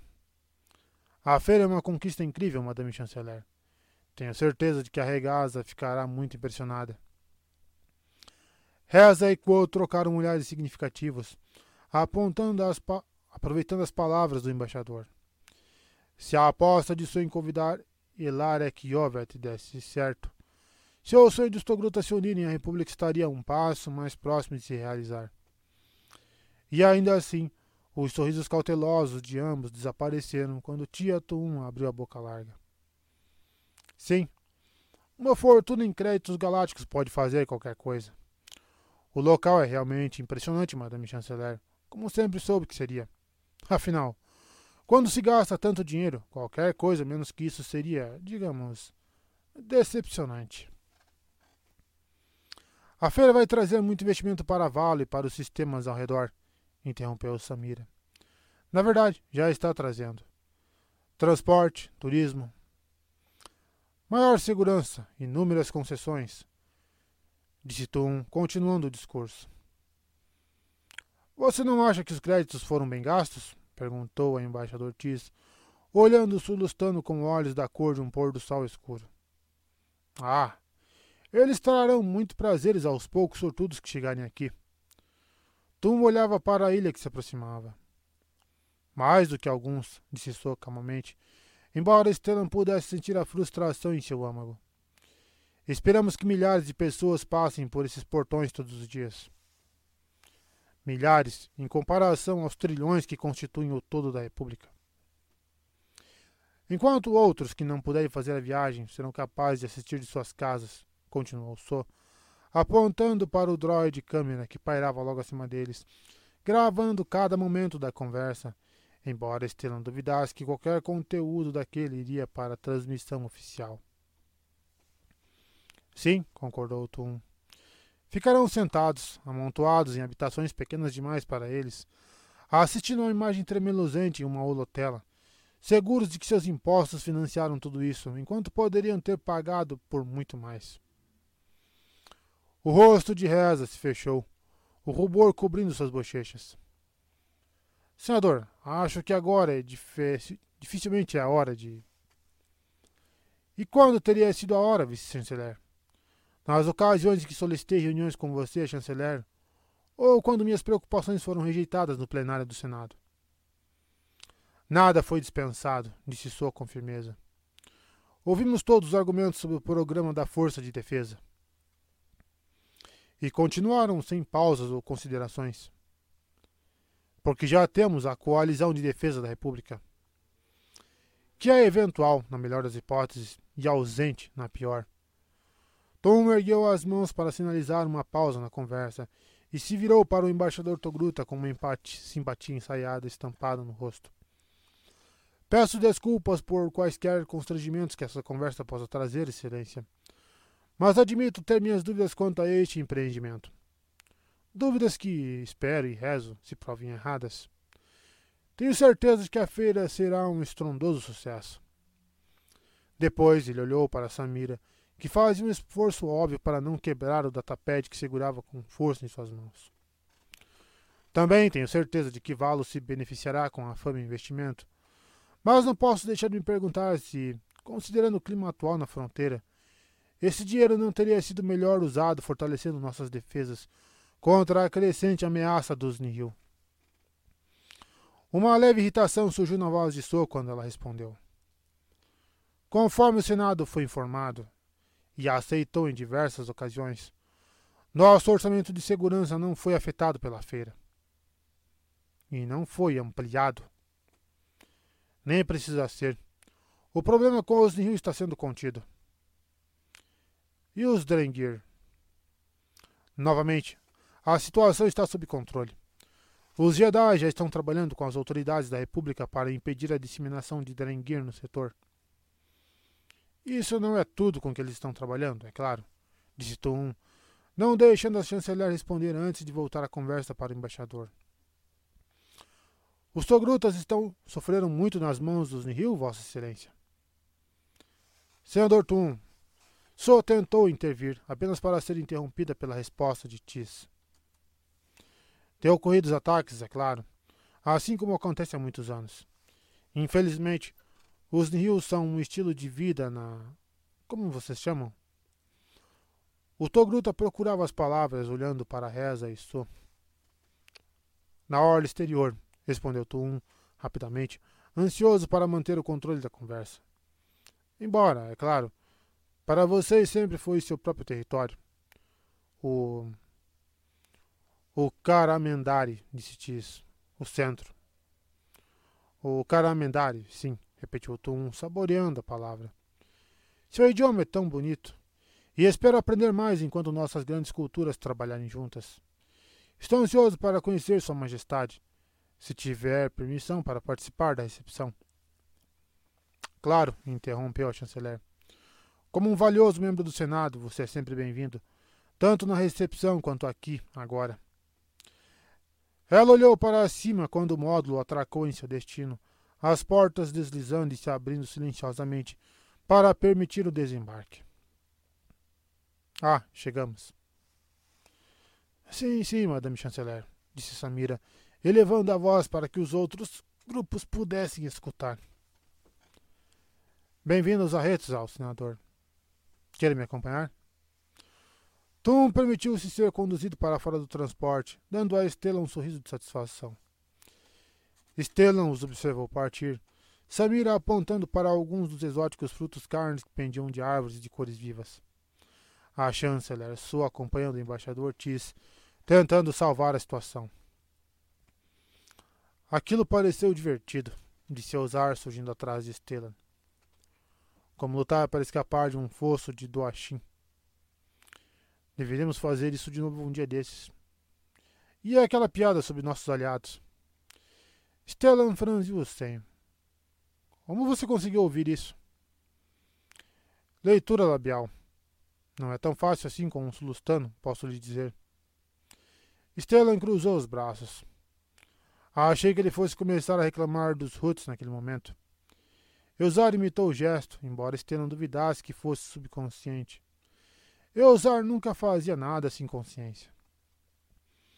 Não é nenhum segredo que Avar está trabalhando com as lesmas. Estela ergueu uma sobrancelha de censura. Desculpe, desculpe. Toda vida é sagrada, eu sei. Mas você não pode culpar Tuum. Quem sabe que os Huts estão planejando?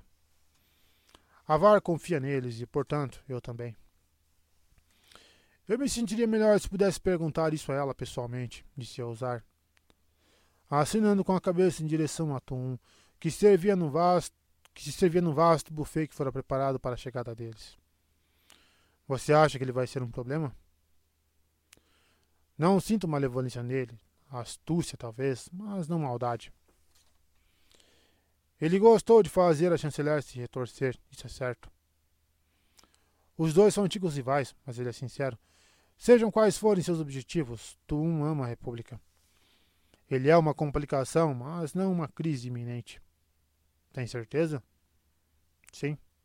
O que quer que aconteça, creio que podemos deixar o senador Tum para a chanceler. Ela sabe o que está fazendo. Eusar deu um tapinha no braço de Stellan. Falou como um verdadeiro diplomata. Devemos nos juntar a eles? Parece que Buriag está de olho nos melões de chifre. Não quero ficar sem. Stellan permitiu-se ser guiado até o buffet. Feliz que a tensão entre ele e Elzar parecia ter evaporado, pelo menos por enquanto. Seja bem-vindo, seja bem-vinda ao DRN Audiolivros. Se você curte aí histórias de alta fantasia e outros tipos de livros, siga a gente aí, que sempre estamos produzindo bastante coisa. Deixe suas dicas para leituras futuras mesmo que eu não traga imediatamente, em alguma hora eu vou trazer. Se tem alguma dica de melhoria também, deixe nos comentários que a gente sempre tenta te seguir. E que 2023 seja um ano melhor para todos nós. Não esqueça de curtir, deixar o like para dar uma força pra gente no canal também aí. E vamos mergulhar nas nossas aventuras. Capítulo 18 Grisal Ro caminhou de volta para a aranha rajada, seus pensamentos tão sombrios quanto as nuvens acima dele. Panete estava se tornando um problema. Aquilo era esperado, é claro, mas Ro não pensou que aconteceria tão rápido, e manobras como aquela que acabara de realizar com o elmo funcionariam poucas vezes. Doutinos valorizavam a força acima de todas as coisas. Expulsos dos ninhos de suas famílias em tenra idade, os brutos eram obrigados a se defender ou morrer tentando. Para aquela espécie, maior sempre significava melhor, e Pan era um dos maiores doutinos que Ro já conhecera, com quase 200 quilos de músculos sólidos, um para cada ano de vida. Não havia como Ro derrotar o executor da tempestade em uma luta.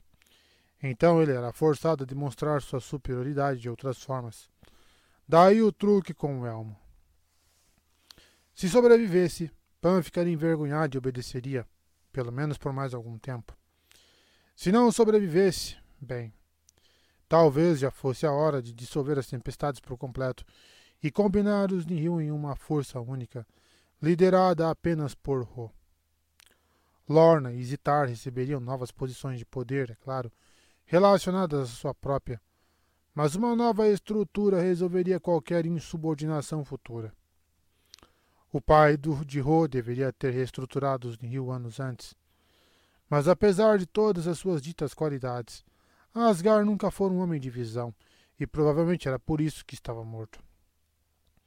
Até onde Ro sabia, Pan fora quem girara a faca nas costas de seu pai, e não Kassave, como ele acreditava originalmente.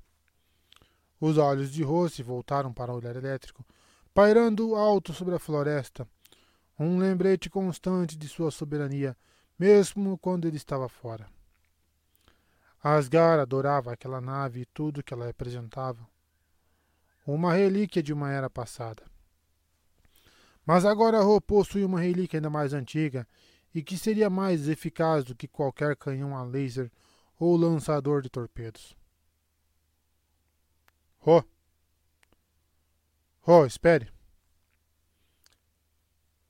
Romeu que esperava que a voz de Pan ecoasse no pátio encharcado pela chuva. E ainda assim foi um guincho mais agudo que o fez parar. Ele se virou para ver Kisma Utterson mancando em sua direção mais rápido que a perna mecânica do rotundo médico era capaz de carregá-lo. Mesmo que tivessem trabalhado juntos por meses, o Chadrafan ainda era um mistério para ele. Ele vira Utterson de conduzir os experimentos mais brilhantes, construindo dispositivos de tortura tão requintados que fariam um galderiano salivar. E mesmo assim o diminuto cirurgião cambaleava sobre uma velha prótese enferrujada criada por um droide médico 11A. Era de se imaginar que o doutor com cara de morcego teria construído para si algo um pouco mais eficiente. Mas Utterson de pouco se importava com a elegância, como seu jaleco imundo e sua pele cebosa demonstravam habilmente. Apenas o trabalho importava.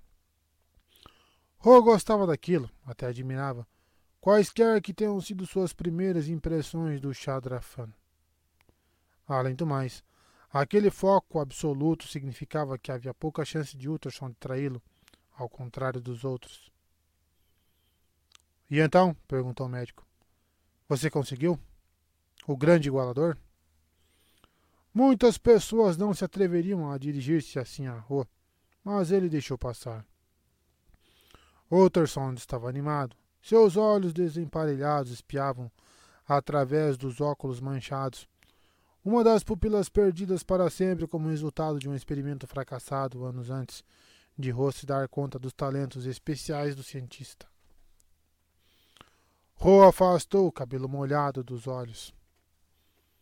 Ainda envolto no gelo, pronto para ser transportado até seu laboratório na olhar. A unidade de refrigeração funcionou? Sim. Aquilo pareceu agradar ao Chadrafan, que gorjou alegremente. E o Talortai? ficou completamente perplexo com a experiência. Utterson lambeu os lábios já úmidos. Excelente. Ele sobreviveu? Infelizmente não. O cientista sentiu como se aquilo fosse a coisa mais natural do mundo. Uma pena. Mas a cobaia está pronta para ser testada. Ro colocou a mão no ombro do Chadrafan. Paciência, meu amigo. Precisamos ir com calma. Não há como dizer quais danos o processo de descongelamento pode causar. O Torsond removeu os óculos, limpando os dentes, os, as lentes de forma distraída com um polegar calejado. Claro, é claro. Assim que tiver as dimensões do bloco de gelo, posso fabricar uma plataforma de aquecimento. Uma plataforma de aquecimento para quê? Oh recalhou a mão ao som da voz. Ele se virou para ver Pan marchando pelo pátio de exercícios, flanqueado em ambos os lados por seus companheiros executores da tempestade, o sistema hidráulico de Zitar fumegando na chuva fria. O Talpini carregava um martelo de batalha carvejado de espinhos. Interessante. Talvez Ro tenha julgado mal o antagonismo entre os dois executores. Uma pena. Pelo menos nenhum Nihil de Zitar parecia estar por perto. Pelo menos ainda não.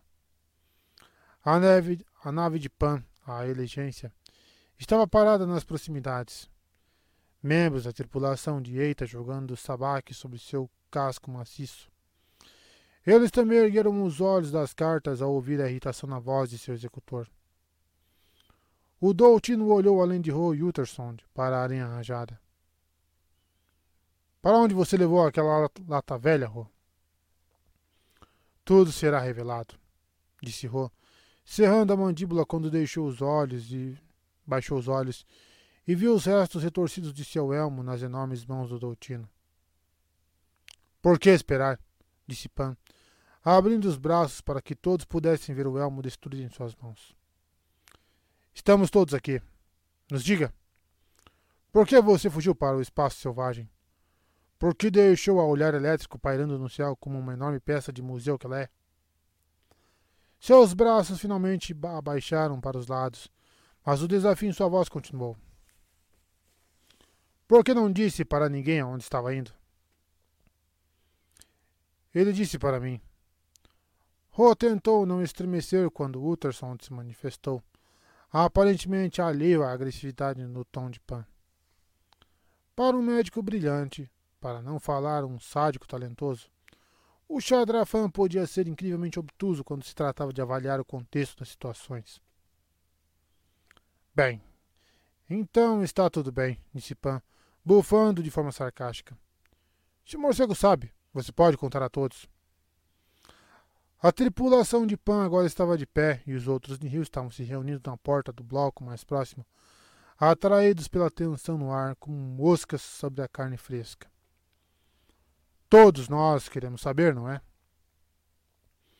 Olhou para os outros executores da tempestade, observando suas expressões, um de cada vez.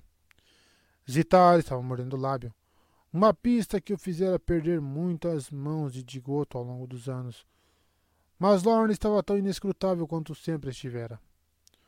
Ro não tinha ideia do que se passava por trás daquele rosto impassível, com ou sem a máscara. Ou a Twi'lek estava com Pan, ou estava com Ro, porque aquela era a linha que estava sendo traçada ali, na chuva. Todos sabiam daquilo.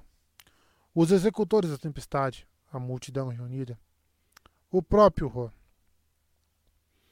Você sabe como funciona, Pan, disse Ro, antes de erguer o queixo ligeiramente para se dirigir a todos no pátio. Todos nós sabemos como funciona. Quando chegar a hora, eu informarei e você informará sua tempestade.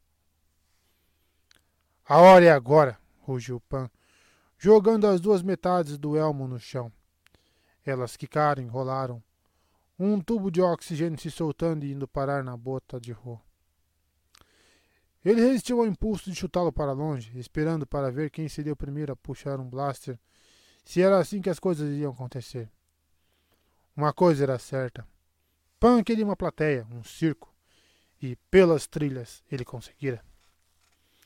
A mão de Ro fez menção de puxar seu sabre de luz roubado. Pan ficou tenso, preparando-se para atacar primeiro. Não faça isso, soou a voz de Lorna.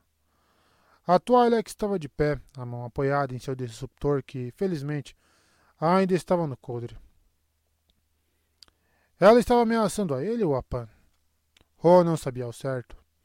Mas não havia como Lorna errar, não àquela distância, não com sua mira. Se ela estivesse do lado de Pan, Ro estaria morto muito antes de poder sacar a arma do Jedi.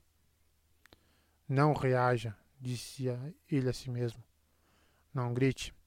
Apenas encare. Encare o cano da arma. Não deixe que ninguém perceba seu medo. O que você está fazendo? perguntou Ro, focando novamente no Doutino, mantendo a voz firme. O que deveríamos ter feito há muito tempo, respondeu Pan. Interessante. Ro virou-se para Zitar. E você está com ele? As Tempestades Unidas? Eu estou com a tempestade, respondeu Talpine, com um martelo de batalha firme nas mãos de seu traje. Eu sou a tempestade, Ro lembrou. Você costumava ser, zombou Pan. As coisas vão mudar, Ro. As coisas precisam mudar. Ele avançou, chutando o amo partido de Ro para o lado. Você tem feito muito por nós, isso eu garanto. Você nos reuniu, nos deu as trilhas. Minhas trilhas, lembrou Ro. Pão encarou. Tem certeza disso? Ro sentiu o sangue esfriar em suas veias. Ele não perguntou a Pão o que ele queria dizer. Nem precisava, porque o doutino não havia terminado nem de longe. Nós sabemos, Ro. Sabemos sobre a velha escondida em sua nave. Sabemos que ela lhe fornece as trilhas. E vai nos fornecer com a mesma facilidade. Não sem a minha autoridade. Aquilo foi um erro. Ro percebeu pelo sorriso triunfante de Pan assim que terminou de pronunciar as palavras. Ele acabara de confirmar a existência de Mari Santeca diante de todos. Pan aguardou sem dizer uma palavra. Ro devia ter acabado com ele quando teve a chance. E o que você vai fazer? Vai me matar? Invadir a olhar? O Doltino fingiu estar considerando aquilo. É uma ideia. Ou você pode se afastar. Agora sabemos o seu segredo e o segredo de seu pai. Ouvi dizer que a mulher não está muito presa a esse mundo. O que vai ser então? O que você ofereceria? Seus olhos se direcionaram para a caixa. O que tem em sua pequena caixa? Você não faz ideia do que eu posso oferecer. Então nos conte, rugiu Pan, abrindo os braços. Explique por que a tempestade precisa de um olho. Por que não deveríamos tomar tudo de você? Daquela vez, Pan não lhe deu tempo de responder virando-se para a horda de Nihil que parecia cada vez mais interessada. Porque nós podemos, não podemos, meus amigos? Podemos tomar a olhar elétrico. Podemos tomar a velha com as trilhas na cabeça e depois. O que teremos? Com certeza não alguém nos dizendo que precisamos nos esconder atrás do além. Deveríamos estar lá fora, escrevendo nossos nomes nas estrelas. Vocês estão comigo? Alguns membros da multidão gritaram de volta, principalmente da tempestade de pães e tar, mas o suficiente do bando de guerreiros de Lorna para que fosse preocupante. Vocês estão comigo? Ro precisava agir. E depois, o que acontece? Pan ficou tenso com a voz de Ro, elevada apenas o suficiente para ecoar no antigo pátio de exercícios. Que lugar exatamente vocês vão atacar primeiro? Pan voltou-se para ele, um sorriso de escárnio estampado naquele rosto feio e presunçoso. O lugar que quisermos, olho. O título era um insulto, não uma homenagem. Que você vai fazer agora? Sibilou uma voz lá no fundo da mente de Rua. Uma voz que precisava ser silenciada junto com as outras. Agora eu venço, pensou Ro de volta. Talvez você tenha esquecido como se faz isso. Markion Ro deu um passo à frente, dirigindo-se não ao executor da tempestade, mas a todos os Nihil. Pão está certo. Claro que está. Vocês poderiam empreender ataques assim como ele ordenou a Ciclor, onde rompe estrelas de todos os membros de sua nuvem morreram nas mãos dos Jedi. O sorriso de escárnio do Doutino transformou-se em uma carranca, mas Ro não deu a ele uma chance de responder. Vocês também podem me matar agora. Ele abriu os braços, exibindo o peito, oferecendo-lhes um alvo. Seria muito fácil. E poderiam tomar a olhar elétrico, extraindo até a última trilha da oráculo, a mulher que foi leal à minha família durante séculos. Não havia como voltar atrás agora. Os Nihil sabiam da existência de Mari Santeca, mas ele estaria condenado se soubesse seu nome verdadeiro ou o que ela era capaz de fazer. Por que então você não teria nada? disse a voz. Mas Ro sabia que era mentira. Ele tinha tudo o que precisava. O oráculo me serviu bem, prosseguiu ele. Ela serviu aos Nihil, através de mim e da minha visão. Visão? zombou Pan. Que visão é essa? Mas ninguém olhava para o Doutino. Todos os olhares dos Nihil estavam direcionados para a rua. Pan ainda não percebera seu erro ao tentar usurpar Ro com uma audiência, ou ao menos em esperar antes de dar um disparo. A única maneira pela qual ele poderia ter vencido era atirando nas costas de Ro antes que sua presença fosse percebida. Mas, como sempre, o Doutino estava mais preocupado com o espetáculo do que com realmente tomar o controle. Aquela seria a sua ruína. Talvez não naquele momento, mas em breve. Uma coisa era certa. Ro estava com os Nihil e não estava disposto a deixá-los ir. Não com Pan, nem com ninguém. Você me pergunta onde eu estive? Eu estive lá, continuou Ro, apontando para as nuvens que se acumulavam acima de suas cabeças. Nas próprias estrelas que Pan quer queimar. As estrelas que todos nós queremos queimar. E sabe o que eu vi? A República. Os Jedi. Ela. Pan bufou, pronto para calar Roma, mas em vez disso, Lorna se pronunciou fazendo a pergunta que ele plantara na cabeça de todos. Quem, Ro? Quem está lá? A Twi'lek não havia sacado seu blaster. Sua mão ainda repousava sobre ele, mas Ro sabia onde residia sua lealdade. Com quem era mais forte e Ro estava prestes a provar que era o mais forte de todos. Com a cabeça erguida, o olho do Nihil proferiu três palavras poderosas. Chanceler Linassou. Tudo o que essa mulher faz é uma afronta ao nosso estilo de vida. Ela entra em nossos sistemas, disse ele, batendo no peito para pontuar as palavras. Em nossos territórios, no nosso espaço, nos diz como viver e como pensar. E então nós contra-atacamos. Atacamos repetidamente.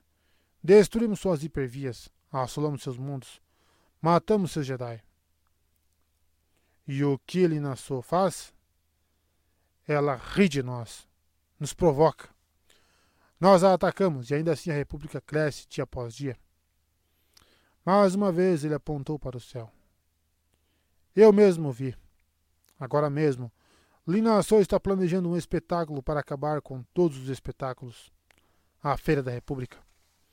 Milhões de seus defensores, seus seguidores, seu rebanho, chegando de todos os sistemas para marchar sob sua bandeira. E não apenas a República. Seus aliados, até mesmo seus inimigos são convidados. Os Mon Calamari, os Togrutas. E por quê? Para que suas fileiras continuem engrossando, para que sua influência cresça. Mas eu digo não. Chega! Ro fez uma pausa, deixando que seu grito ecoasse pelo pátio antes de fazer uma promessa solene.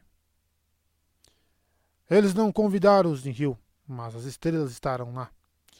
E nós esmagaremos o verdadeiro inimigo, o símbolo de sua esperança e resiliência. Morte chanceler, bradou ele em conclusão, erguendo um punho no ar. Morte a sua. O canto se espalhou. O bando de guerreiros, aproveitando suas palavras em um instante, Zitar liderando o couro como bom soldadinho que era. Morte a chanceler. Morte a So. Lorna finalmente sacou seu blaster, erguendo-o, não para atirar em Pan ou Ro, mas para disparar rajadas escarlates contra o céu, uma atrás da outra, enquanto também se juntava a multidão. Morte a chanceler! Morte a So! Morte a chanceler! Morte a So! Ao redor, os rios seguiram o exemplo, com armas erguidas e blasters disparando. Apenas um ser não foi tomado pelo fervor, com os punhos cerrados e os ombros tensos. Paneita dirigiu um olhar a Roa assassino. Roa encarou de volta, calmamente desafiando Doutino a cumprir sua ameaça. Mas Roa sabia que ele não o faria. Não podia. Não com os rios seguindo firme seu olho. Em vez disso, tudo que Paneita pôde fazer foi se juntar ao restante do grupo. Seus lábios exângues mal se movendo enquanto o acampamento reverberava pela causa de Ro. Morte, chanceler! Morte a! Morte, chanceler! Morte a! Morte, chanceler! Morte a! Seja bem-vindo, seja bem-vinda ao DRN Audiolivros. Se você curte aí histórias de alta fantasia e outros tipos de livros, siga a gente aí, que sempre estamos produzindo bastante coisa. Deixe suas dicas para leituras futuras. Mesmo que eu não traga imediatamente, em alguma hora eu vou trazer. Se tem alguma dica de melhoria também, deixe nos comentários que a gente sempre tenta te seguir. E que 2023 seja um ano melhor para todos nós. Não esqueça de curtir, deixar o like para dar uma força pra gente no canal também aí. E vamos mergulhar nas nossas aventuras. Capítulo 19 Espaço Porto da cidade de Lonisa, Valo. Depois de anos de planejamento, o dia finalmente chegou. A abertura da Feira da República. Stellan permanecia imóvel, com os olhos fechados, pensando em usar a força para, literalmente, tirar o peso de seus pés. Ele não tinha parado desde a meditação matinal, acompanhando a chanceler aqui e ali, em todos os lugares, enquanto os preparativos finais eram realizados. Está sentindo também? Stellan abriu os olhos ao som da voz. Eusarman parou diante dele. O que eu não faria por um mergulho naquele lago? Ou por um momento de paz e sossego, concordou Estela. Eles estavam de volta ao espaço porto junto com todos os outros oficiais do planeta. Estela em suas vestes do templo, e usar ainda, notavelmente, em suas roupas do dia a dia. Mas o rosto de mãe estava radiante, uma melhoria nítida em relação ao dia anterior. Você tem passado muito tempo em templos, disse Elzar, respirando como se saboreasse o cheiro do combustível no ar. Fiquei preocupado quando me destacaram para cá. Isso é um eufemismo. Preocupado que eu ficasse entediado, prosseguiu Elzar, ignorando a interrupção. Mas agora. Consegue sentir, Estela? A empolgação no ar, a expectativa. Tanta vida tanta energia. A força é poderosa aqui. Ele estava certo, é claro. Mesmo ali, longe da cidade, a atmosfera estava elétrica e Osar, mais do que qualquer outro Jedi que Stellan já conhecera, era afetado por seus arredores. Outros poderiam ver aquilo como um defeito, mas Stellan sabia que aquela era a maneira como Man se conectava à força como ele interpretava da maneira que fazia. Eles não eram tão diferentes assim, Embora Eusar parecesse ter menos problemas com os droids câmera que enxameavam ao redor deles, como balões de gás. Stellan lidara com a câmera de Rio Dairo na alvorada de Coruscant, até se acostumara com ele. Mas um exército daquelas coisas era outra questão. Stellan olhou para o grupo de repórteres que se amontoavam atrás de barreiras ao lado da comitiva da chanceler. Rio estava entre, ele, entre eles. Ela tinha autorização para estar com o comitê oficial de boas-vindas, mas optou por se juntar aos outros colegas. Uma manobra diplomática? Talvez, embora Stellan suspeitasse que a jovem estivesse sempre atenta ao ambiente, em busca de novas pistas. Ela era uma pessoa perspicaz e combinava com aquele lugar, enquanto Stellan se sentia surpreendentemente perdido. Todos acreditavam que ele encarava aquilo com tranquilidade. Ele sabia o que os outros pensavam dele. A maioria de seus amigos próximos o provocava com bastante frequência. Stellan Guios gostava do som de sua própria voz. Stellan não se cansa de ser o centro das atenções. Tudo aquilo não poderia estar mais longe da verdade. Eusar estava certo. Stellan passara a maior parte de sua carreira em templos, ensinando, aconselhando, persuadindo. Eusar e Avar eram, eles eram desbravadores, os exploradores. Ele era um mentor, não estava acostumado com o olhar público. Não importava o quanto a ordem o colocasse como um jovem brilhante do conselho, um exemplo para todos. Ele particularmente não gostava daquilo, mas se aquela era a vontade da força, quem era ele para reclamar? Os Jedi deveriam ser um exemplo, uma luz guia. Ele deveria aproveitar aquilo como uma oportunidade que era, uma bênção. Como se para testar sua determinação renovada, um droide câmera parou diante de seu rosto, focando suas lentes para um close. O droide T9 de Rio Stellan forçou um sorriso, esperando que parecesse natural, e soltou o ar com alívio quando o droide voou para longe, atraído para o súbito ruído de um transporte se aproximando. Não se preocupe, sussurrou Elzar, enquanto o grupo se desmanchava às filas que Samer havia predeterminado. Logo você estará fora do foco. Man cobriu os olhos enquanto observava a nave que pousava. Todos os olhares estarão voltados para ela. A nave era realmente bela, com casco longo e afunilado, longas asas que dobravam para cima enquanto o trem-pouso era discretamente posicionado. O casco brilhava como bronze um polido, os motores silenciosos enquanto pousava com suavidade. Estava tudo bem no hotel? perguntou Stellan, ajustando a capa. Tudo conferido, de novo. Eusar nem tentou disfarçar a irritação no tom de voz. Sabe quantas vezes Tis me pediu para vasculhar a suíte real? E isso depois que a força de segurança de Valo deu sinal positivo para o local. Ele só está sendo minucioso. É uma forma de dizer. As outras não são adequadas para um Jedi. Stellan tentou suprimir o sorriso que se formou em seus lábios. Fico feliz que perceba. O importante é que a regaza se sinta segura. Sim, mestre. Obrigado, mestre. Ah, calha a boca. Ambos ficaram quietos enquanto a rampa começava a descer. A chanceler Sou deu um passo à frente, seus Targons permanecendo obedientes onde estavam ao lado de seu filho. Que Trepsou parecia tão desconfortável quanto Stellan sob as lentes dos droids câmera. Mas, como Eusar previra, todos eles se voltaram imediatamente para as, para as figuras que saíam do transporte. Primeiro desceram os guardas carregando armas chilianas tradicionais, as longas lanças farpadas conhecidas como Chiaveni. Os soldados vestiam túnicas compridas, seus rostos escondidos sob máscaras quase inexpressivas e molduradas por seus montrais. Os característicos chifres cobertos com placas de prata. Movendo-se em harmonia, marcharam para a frente, apenas para virar bruscamente para trás, ficando alinhados com as laterais da rampa. Depois de terem capturado as atenções, uma figura em mantos esvoaçantes começou sua descida.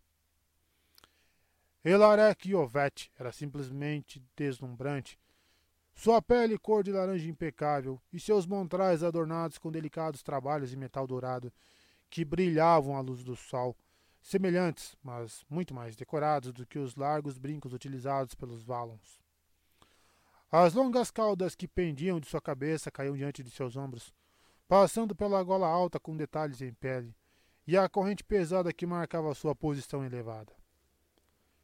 Regaza de Chile, suprema caçadora das tribos unidas, governante dos Togrutas em toda parte. O tempo parecia ter parado enquanto ela se aproximava da chanceler, com a guarda ao seu lado. As duas mulheres trocaram elogios, como era a tradição dos Togrutas, antes que Sou finalmente falasse. Altíssima Regaza, Dou-lhe as boas-vindas a Valo, um orgulhoso membro da República Galáctica. Tara Makani, Vara, Numara Narak. Stellan ficou impressionado. O domínio de Sou do Togrut era perfeito, sem dúvida resultado de muitas horas de prática com vários droids de protocolo. E não havia como confundir o olhar de respeito no rosto de Elarek enquanto ela respondia a saudação tradicional. Tara, Sotan, Koora, Maneira, Narak. Que a força guie seu caminho. Que a força a guie para seu lar. O lar, especificamente o mundo natal dos Togruta, Chile, fora o maior obstáculo quando a República se aventurou pela primeira vez no espaço dos Togrutas, quase 150 anos antes. Os membros da espécie protegiam ferozmente seu mundo e as luas ao redor, considerando sagrado o solo sob seus pés descalços. Stellan olhou para baixo. A certamente não usava sapatos. A maioria dos togrutas usava botas quando estava fora de seu planeta, mas a alta caçadora sempre andava descalça onde quer que estivesse. Ele nunca a conhecera, é claro. Poucos na República a conheciam. Aqueles primeiros encontros não acabaram muito bem. Os togrutas sabiam sobre a República há séculos, assim como o contrário também era verdadeiro. Havia um respeito mútuo e muitos, como Jorah Malha, até mesmo deixavam seu planeta natal para se tornarem Jedi. Mas ter a República às portas de Chile era uma questão diferente. Houve confrontos. Alguns exploradores inescrupulosos interpretando o mal o aparente pacifismo dos Togruta. Os limites que foram traçados ainda permaneciam, quase dois séculos depois. Mas ali a regaza, com os pés sobre um planeta da República, convidada oficial da chanceler. Stellan sabia como aquele encontro era importante para os planos de Só. A adesão dos Togrutas à República era o ápice de, do que a mídia se deleitava em chamar de grandes obras. A ambição de uma vida que ela faria de tudo para concretizar antes que seu mandato chegasse ao fim em quatro anos. E lá vamos nós, murmurou Eusar, baixinho, enquanto a monarca era conduzida ao longo da longa fileira de dignatários, curvando-se a cada um conforme eram apresentados. Stellan sentiu uma pontada de irritação. Eusar não conseguia levar nada a sério. Estava tudo bem quando eram padawans, até mesmo jovens cavaleiros jedis. Mas naquele momento os olhos da galáxia estavam sobre eles. Quase literalmente. Stellan sentiu uma gota de suor escorrer por suas costas e, por um breve momento, pensou que Ousar estava certo em não usar suas pesadas vestes do templo. Não muito depois, Elarek estava diante dele, sendo apresentada pela chanceler. Lord Jedi, disse a regaza, usando um título que os próprios Jedi não empregavam havia milênios, mas que os Togrutas se recusavam a deixar que caísse em esquecimento. Vejo por suas vestes que você é um membro do Conselho em Coruscante. Eu sou, Sua Majestade. Então conheceu minha grande amiga, Jora Mali. Sinto muito a falta dela. Ela era uma Jedi sábia e honrada, que agora reside na força. Arregar Zilarek assentiu com a cabeça, sabiamente. Claro. Eu esperava visitar a estação dela. O farol da luz estelar. Outro movimento de cabeça, as joias nos adornos de Iovete refletindo a luz do sol. Talvez você devesse, interrompeu Elzar, sem esperar ser apresentado. Tenho certeza de que a Marechal Cris ficaria feliz em recebê-la e a sua comitiva. Isso seria muito gratificante, disse a regaza, voltando-se para a sua. Com a permissão da chanceler, é claro. Seria um prazer absoluto, respondeu Linassou, aparentemente impassível perante o desrespeito de ousar pelo protocolo. Stellan esperou que a chanceler conduzisse Larek para mais longe na fileira, antes de se virar e erguer as sobrancelhas para usar, que sussurrou um que foi característico. Algumas coisas nunca mudavam. Seja bem-vindo, seja bem-vinda ao DRN Audiolivros. Se você curte aí histórias de alta fantasia e outros tipos de livros, siga a gente aí, que sempre estamos produzindo bastante coisa. Deixe suas dicas para leituras futuras. Mesmo que eu não traga imediatamente, em alguma hora eu vou trazer. Se tem alguma dica de melhoria também, deixe nos comentários que a gente sempre tenta te seguir. E que 2023 seja um ano melhor para todos nós. Não esqueça de curtir, deixar o like para dar uma força pra gente no canal também aí. E vamos mergulhar nas nossas aventuras. Capítulo 20 A Dínamo A nave de Mantesa Checate era impecável. Tito Rick pôde apreciar aquilo. Sua própria nave, agora atracada em segurança no porto Railiap, era velha, mas nunca bagunçada. Tia acreditava firmemente que todas as coisas deveriam estar em seus lugares.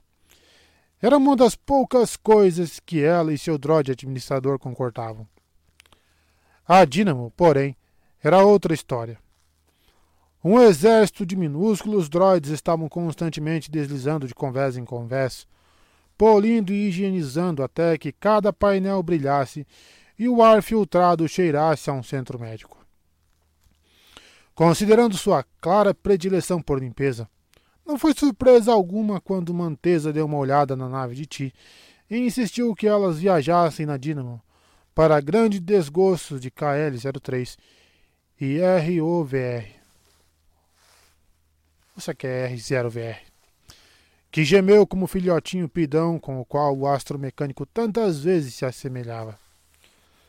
Para ser honesta, Tia apreciava o tempo longe de ambos os droids, embora estivesse começando a ficar preocupada com a possibilidade de ser descontaminada caso ficasse parada muito tempo no mesmo lugar.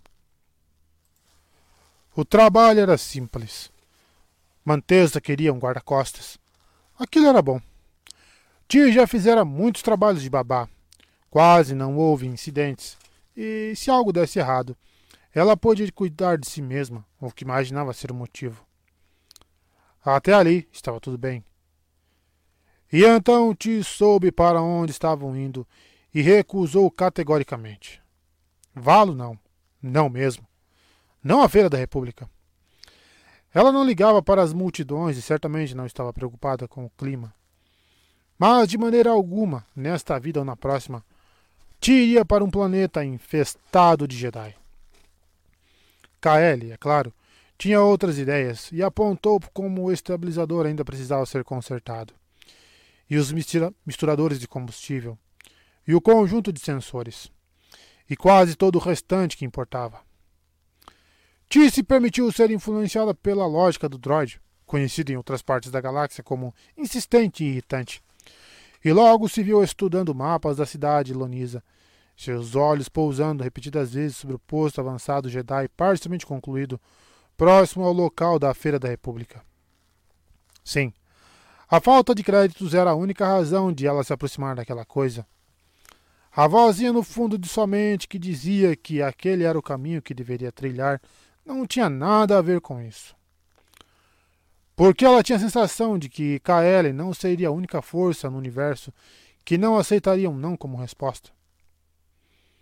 Gostaria de algo para beber? Disse os dentes. Já havia respondido a mesma pergunta pelo menos quatro vezes desde que a nave decolara. Tentando não suspirar, ela olhou para a garota que estava do outro lado da holomesa. A filha de Mantesa, Clerim, parecia ter cerca de vinte anos e era tão amável quanto sua mãe era mandona.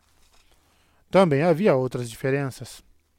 Ao contrário de Mantessa, Clarin tinha uma faixa de cabelo cortado rente que ia da testa até um pescoço notavelmente elegante. Disse perguntou o que a mãe pensava daquilo, ou como Clarin evitava que um dos droids de limpeza raspasse seu cabelo enquanto dormia. Como um ato de desafio, aquele não era o mais rebelde possível, mas exibia ao menos um vislumbre de individualidade no que, de outra forma, era uma criatura bastante tímida. Calerin passava a maior parte do tempo brincando com o enorme bracelete que usava no pulso. Claro, havia também os olhares que ela lançava sobre ti entre as perguntas sobre as bebidas quentes. Ti conseguia reconhecer a paixão quando via uma e, com toda franqueza, não se oporia a explorar uma opção como aquela em outro lugar ou ocasião. Mas aquele não era o momento, principalmente com a filha de uma cliente que ainda era imprevisível. Apesar que. Ti desligou o mapa e se sentou sobre a mesa. Um droid de limpeza próximo soltou um bip de preocupação, mas ela o ignorou. Trocara de calça antes de subir a bordo, por insistência de Mantessa. Então, disse ela, usando um charme raramente necessário. Vocês fazem isso com frequência? Clarin rubesceu, girando o bracelete no pulso. Isso o quê? Contratar guarda-costas. Clarin suspirou, obviamente um pouco aliviada. De vez em quando, disse ela. Principalmente quando vamos a algum lugar perigoso? Aquela era nova um lugar perigoso? Como a Feira da República? Clarin parecia aflita. Eu só acompanho a minha mãe. E sua mãe é uma mulher de negócios? Uma inventora. Uma inventora, repetiu Ti, como se Clarin fosse a garota mais fascinante do mundo. E é por isso que vamos para Valo? Para demonstrar as invenções dela em um pavilhão? Clarin deu um passo hesitante à frente, animando-se com a conversa. Não. Nós temos uma reunião importante, com um investidor em potencial. Um investidor em que, exatamente? Tia ergueu a mão. Você não precisa contar, mas sua mãe foi, digamos, um tanto vaga nos detalhes. Acho que só tenho que ficar parada parecendo impressionante. Não deve ser muito difícil, Clarin deixou escapar, arregalando os olhos ao perceber o que acabara de falar. Desculpe, eu. Te deixou a garota corar. Não há com que se desculpar. Clary mordeu o lábio e olhou na direção da cabine de comando antes de olhar para trás, para ti. Você quer ver? Peguei você, pensou Ti. Kyle ficaria orgulhoso. Ti e Yorick se conectando a outro ser vivo, mesmo que fosse com segundas intenções. Mas ei, uma guarda precisava saber o que estava aguardando. Não que ela tenha descoberto muita coisa quando Clerin a levou para o compartimento de carga da Dínamo. É isso? perguntou Ti, francamente um tanto desapontada.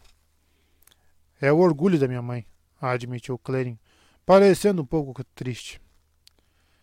Ti não conseguia entender o porquê. A grande caixa azul era bem desinteressante, claramente polida até brilhar, mas ainda assim sem grandes atrativos, com inúmeras outras ca... como inúmeras outras caixas e incontáveis outros compartimentos de carga. Era alta, chegando até o peito, mas não tinha nenhuma marca que indicasse o que continha seu interior. Posso dar uma espiada? perguntou Ti, abusando da sorte. Provavelmente não deveríamos, disse Clerin. Na verdade, a gente devia voltar. Tim inclinou a cabeça. Você não vai me oferecer outra bebida, vai? O bracelete girou mais uma vez ao redor do pulso da garota. É que a minha mãe não gosta que ninguém chegue perto disso. Algo no modo como ela falou fez o tentáculo fantasma de Ti formigar. Por quê? O calor sumiu de sua voz. Não é perigoso, é? Definitivamente não. Claren girou ao som da voz de Mantessa. A inventora estava parada no, na porta do compartimento de carga, sua sempre presente esfera de desinfetante pairando ao seu lado, mesmo no interior da nave. Mãe, eu só estava. Mantessa não deixou a filha terminar, mal dirigindo a ela um olhar enquanto caminhava com a atenção fixa em ti. Acabei de enviar um adiantamento para seu droid administrador, disse ela, seu tom de voz baixo. Metade do valor, conforme combinado, para que ele possa iniciar os reparos em seu veículo. Fico muito grata, disse Tia, ficando de costas para a caixa. Posso, é claro, cancelar a transferência. Não será necessário. Espero que não. Achei que tivesse sido clara quando a contratei. Preciso de um guarda-costas, não de uma confidente. Quero alguém que faça seu trabalho sem fazer perguntas. Só perguntei se nossa carga era perigosa. Esta é uma pergunta. Uma que certamente é aceitável, considerando a situação. E que situação é essa? A situação em que estamos indo para um local onde haverá uma enorme quantidade de pessoas. E isso a preocupa? Prefiro saber no que estou me metendo. Mantessa ponderou sobre aquilo e, por um segundo, Tis perguntou se estaria prestes a ser largada no espaço porto mais próximo. Em vez disso, Mantessa riu sem humor. Eu gosto de você, Ti. Ti não sabia ao certo se podia retribuir o sentimento. Você terá de me perdoar, prosseguiu Mantessa, apontando uma unha perfeitamente aparada para a caixa. Coloquei tudo que tenho nessa caixa. Fiquei um tanto, um tanto cautelosa com relação a ela. Te ergueu as sobrancelhas. Bom, agora eu estou aqui para protegê-la. Sim, sim. E apesar disso, eu espero que você me perdoe se eu mantiver alguns segredos guardados. Você provavelmente deve saber o que lhe será exigido quando encontrarmos nosso potencial investidor. Ela fez uma pausa, seus olhos parando sobre a cintura de ti, especialmente sobre sua bainha. O tentáculo perdido de ti estava começando a coçar de verdade. Gostaria de algo para beber? perguntou Mantesta, indicando a porta. Tenho uma série de perguntas sobre esse seu sabre de luz. Seja bem-vindo, seja bem-vinda ao DRN Audiolivros. Se você curte aí histórias de alta fantasia e outros tipos de livros, siga a gente aí, que sempre estamos produzindo bastante coisa. Deixe suas dicas para leituras futuras. Mesmo que eu não traga imediatamente, em alguma hora eu vou trazer. Se tem alguma dica de melhoria também, deixe nos comentários que a gente sempre tenta te seguir. E que 2023 seja um ano melhor para todos nós. Não esqueça de curtir, deixar o like para dar uma força pra gente no canal também aí. E vamos mergulhar nas nossas aventuras. Capítulo 21 O Arco da Unidade A multidão arquejou quando uma flutuação de caças Vector cruzou o céu, voando em formação perfeita. Stellan teve que admitir que era o final perfeito para uma tarde perfeita.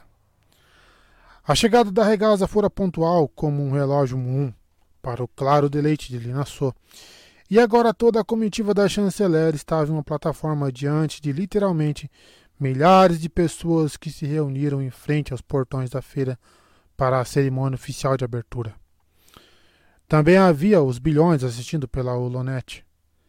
Era realmente uma maravilha de se testemunhar, embora isso não tenha impedido Stellan de desejar estar lá com seus companheiros Jedi, juntos na flutuação enquanto caíam em uma perfeita cascata Sumbures, uma, das, uma das manobras favoritas de Nibiasek. Nib estava liderando os caças Vector, Buriaga pilotando sua própria nave, um avanço recente depois de anos voando com sua mestre. O Itoriano Jedi Mikel Sutmani juntou-se a eles no ar, ao lado do mestre com par do templo local. A Regaz e Larek explodiu em aplausos quando os caças fizeram uma última curva e a aceleraram para o horizonte, a multidão seguindo o exemplo da rainha. Stanley examinou o público que esperava para passar sob o arco da unidade, identificando uns poucos rostos familiares. Lá estava Sharf, Maota, o antigo mestre de Avar, que agora vasculhava a galáxia como um perscrutador, em busca de jovens adeptos da força para serem treinados pela Ordem. Oh, celularzinho. E Norambakaracana, um Jedi frosiano que Stellan conhecia apenas pela reputação.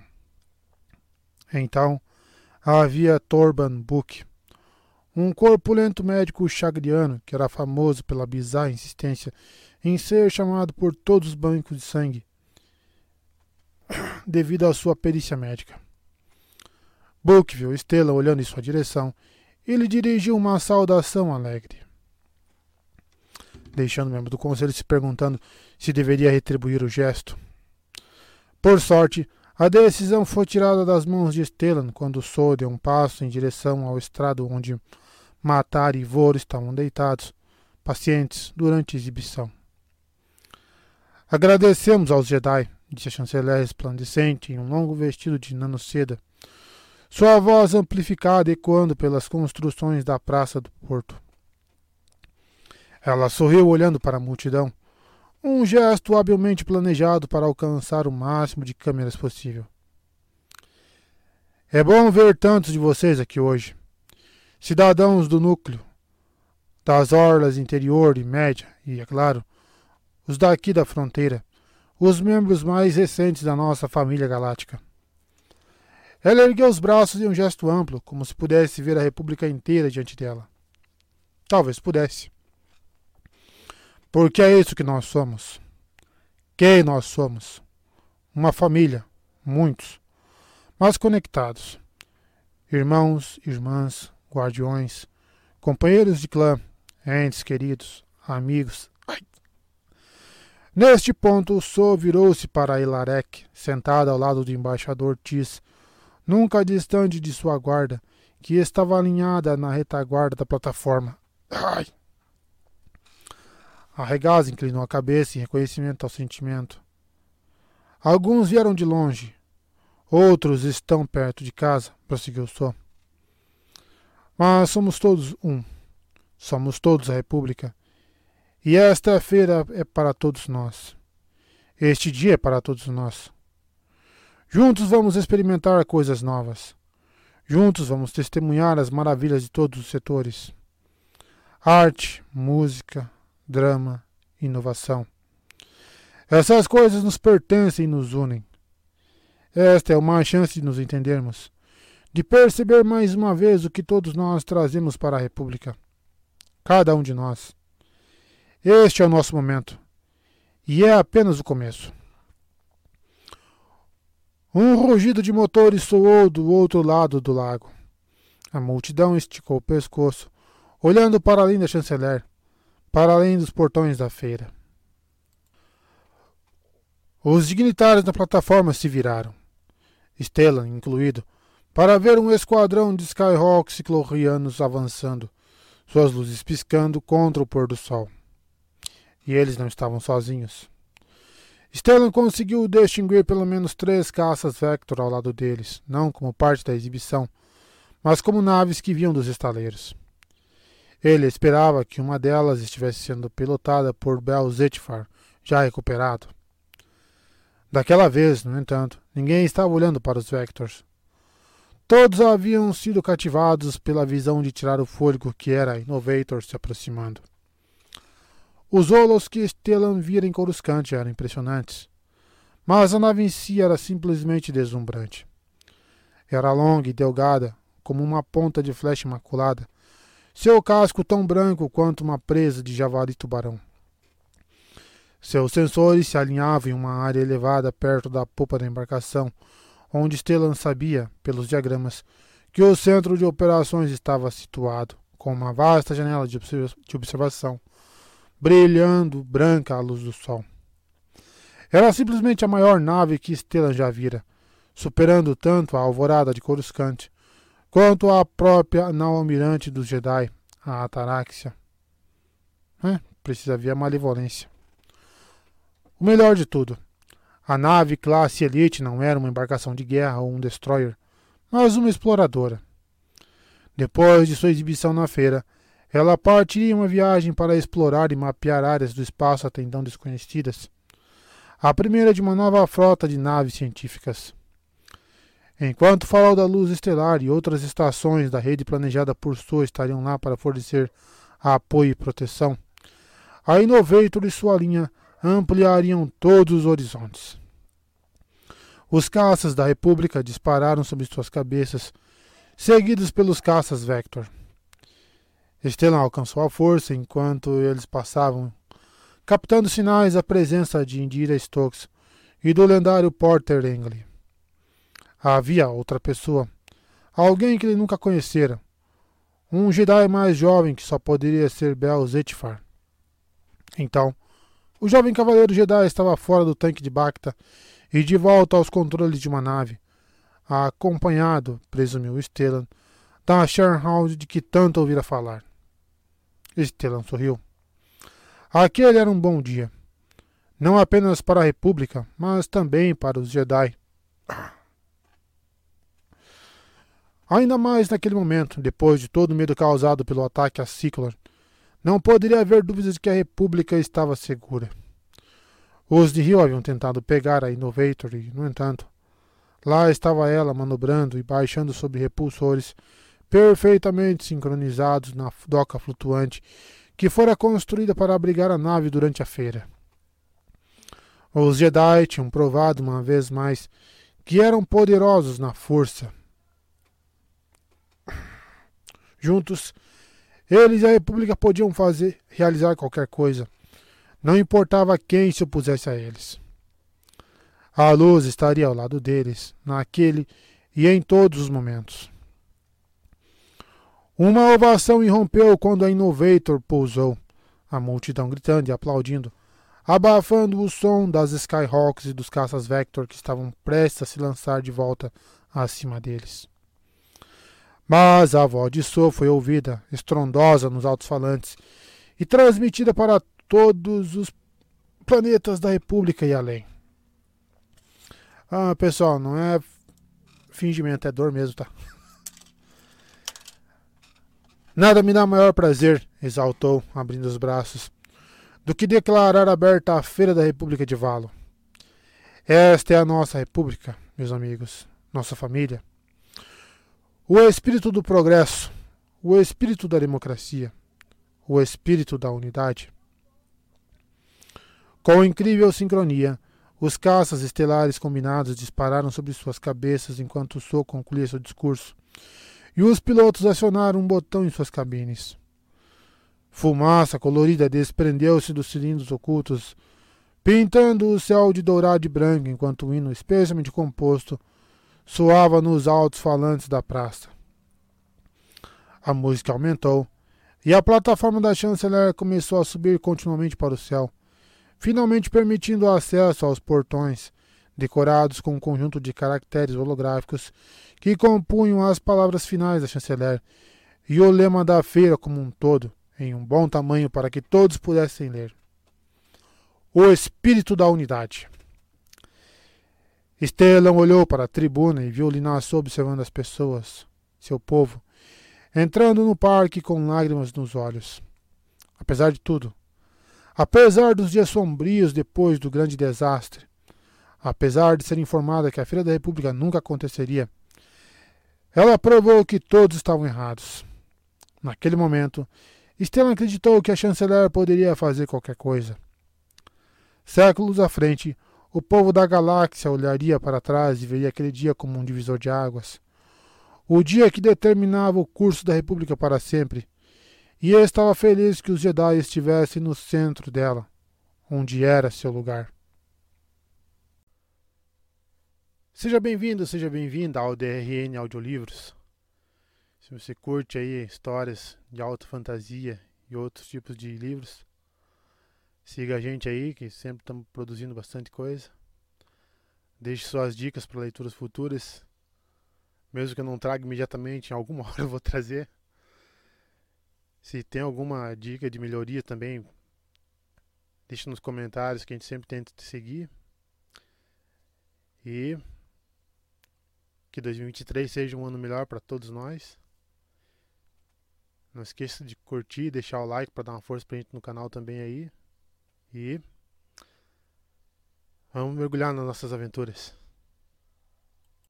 Capítulo 22 O Laboratório Lord Greatstorm sonhou que estava no passado. Por um momento, ele estava em Ofrona, cruzando as planícies de ferrugem montado em um estile. Bel acompanhando sua própria montaria. O jovem padawan estava rindo, suas tranças balançando para cima e para baixo, e Brasa correndo ao lado do estile. Lodin inspirou o ar quente de Eufrona, imaginando o aroma do famoso cozido de nove ovos de Porter Engle já borbulhando na cozinha, e sentiu uma espetada em seu pescoço. Ele despertou para se encontrar em sofrimento. Aquilo, é claro, não era novidade. Na verdade, tinha se tornado habitual a vida que ele enfrentava desde que fora capturado por Mark Honro. Sua perna quebrada estava curada, mas a dor permanecia, tornando impossível para ele se concentrar ou escapar. Impossível entrar em contato com Bel. Eu estou aqui, meu aprendiz. Ainda estou vivo. Aquilo em si era discutível. Será que estava mesmo vivo? De verdade? Havia dias em que duvidava disso. Outras vezes pensava estar louco. Ele tinha todo o direito de estar. O doutor, aquele chadrafã rabugento, manco e sádico, matara os outros prisioneiros um a um, alguns ainda em suas celas, outros diante de Loden para que ele pudesse ver a luz se extinguir em seus olhos, para que pudesse sentir o cheiro do sangue no ar. Loren os assistira morrer e não havia nada que pudesse fazer. Loren Greatstorm era um Jedi e ainda assim estava indefeso como um recém-nascido. A humilhação o consumia noite e dia. Ele passara incontáveis dias desde sua captura em um laboratório, amarrado a uma mesa de metal. Uma estrita dieta de drogas o privara tanto de sua força quanto da capacidade de dormir. Sempre que começava a adormecer, como fizera instantes antes, uma seringa hipodérmica era pressionada contra seu pescoço. O mesmo clique, o mesmo chiado, a mesma descarga em suas veias, mantendo-o desperto. Não que ele pudesse fechar os olhos. Eles haviam sido abertos permanentemente, sua cabeça presa em um torno imóvel. Ele não conseguia mexer o pescoço, não conseguia sequer desviar o olhar enquanto as luzes piscavam à sua frente. Um caleidoscópio de cores, algumas das quais ele reconhecia, enquanto outras pareciam novas, como se ele tivesse se esquecido de suas tonalidades. E o tempo todo uma cacofonia de gritos e estática saía dos altos-falantes flutuantes, sons discordantes, tanto orgânicos quanto, quanto sintetizados. Durante um dos primeiros dias do confinamento, Loren pegara um dos altos-falantes com a força em um momento glorioso e vertiginoso em que ele conseguiu se concentrar. Ele o esmagou, quebrando a unidade, e cacos de plástico afiado cortaram sua bochecha. Ele não se importou com aquela dor. Ela significava que ele mudara seu ambiente, fizera a diferença. Provou que ele ainda possuía um mínimo de controle. A punição veio mais tarde naquela noite. Ele sabia que viria, embora esperasse mais do que a simples serra cirúrgica que vira nas mãos do doutor. Sério? Seria aquilo? Depois de tudo que seus captores lhe fizeram? Depois das luzes, dos sons e da loucura, o que ele tinha a temer de uma serra? Devia ter feito igual a Anakin mesmo. Idiota. A resposta se revelou como nada.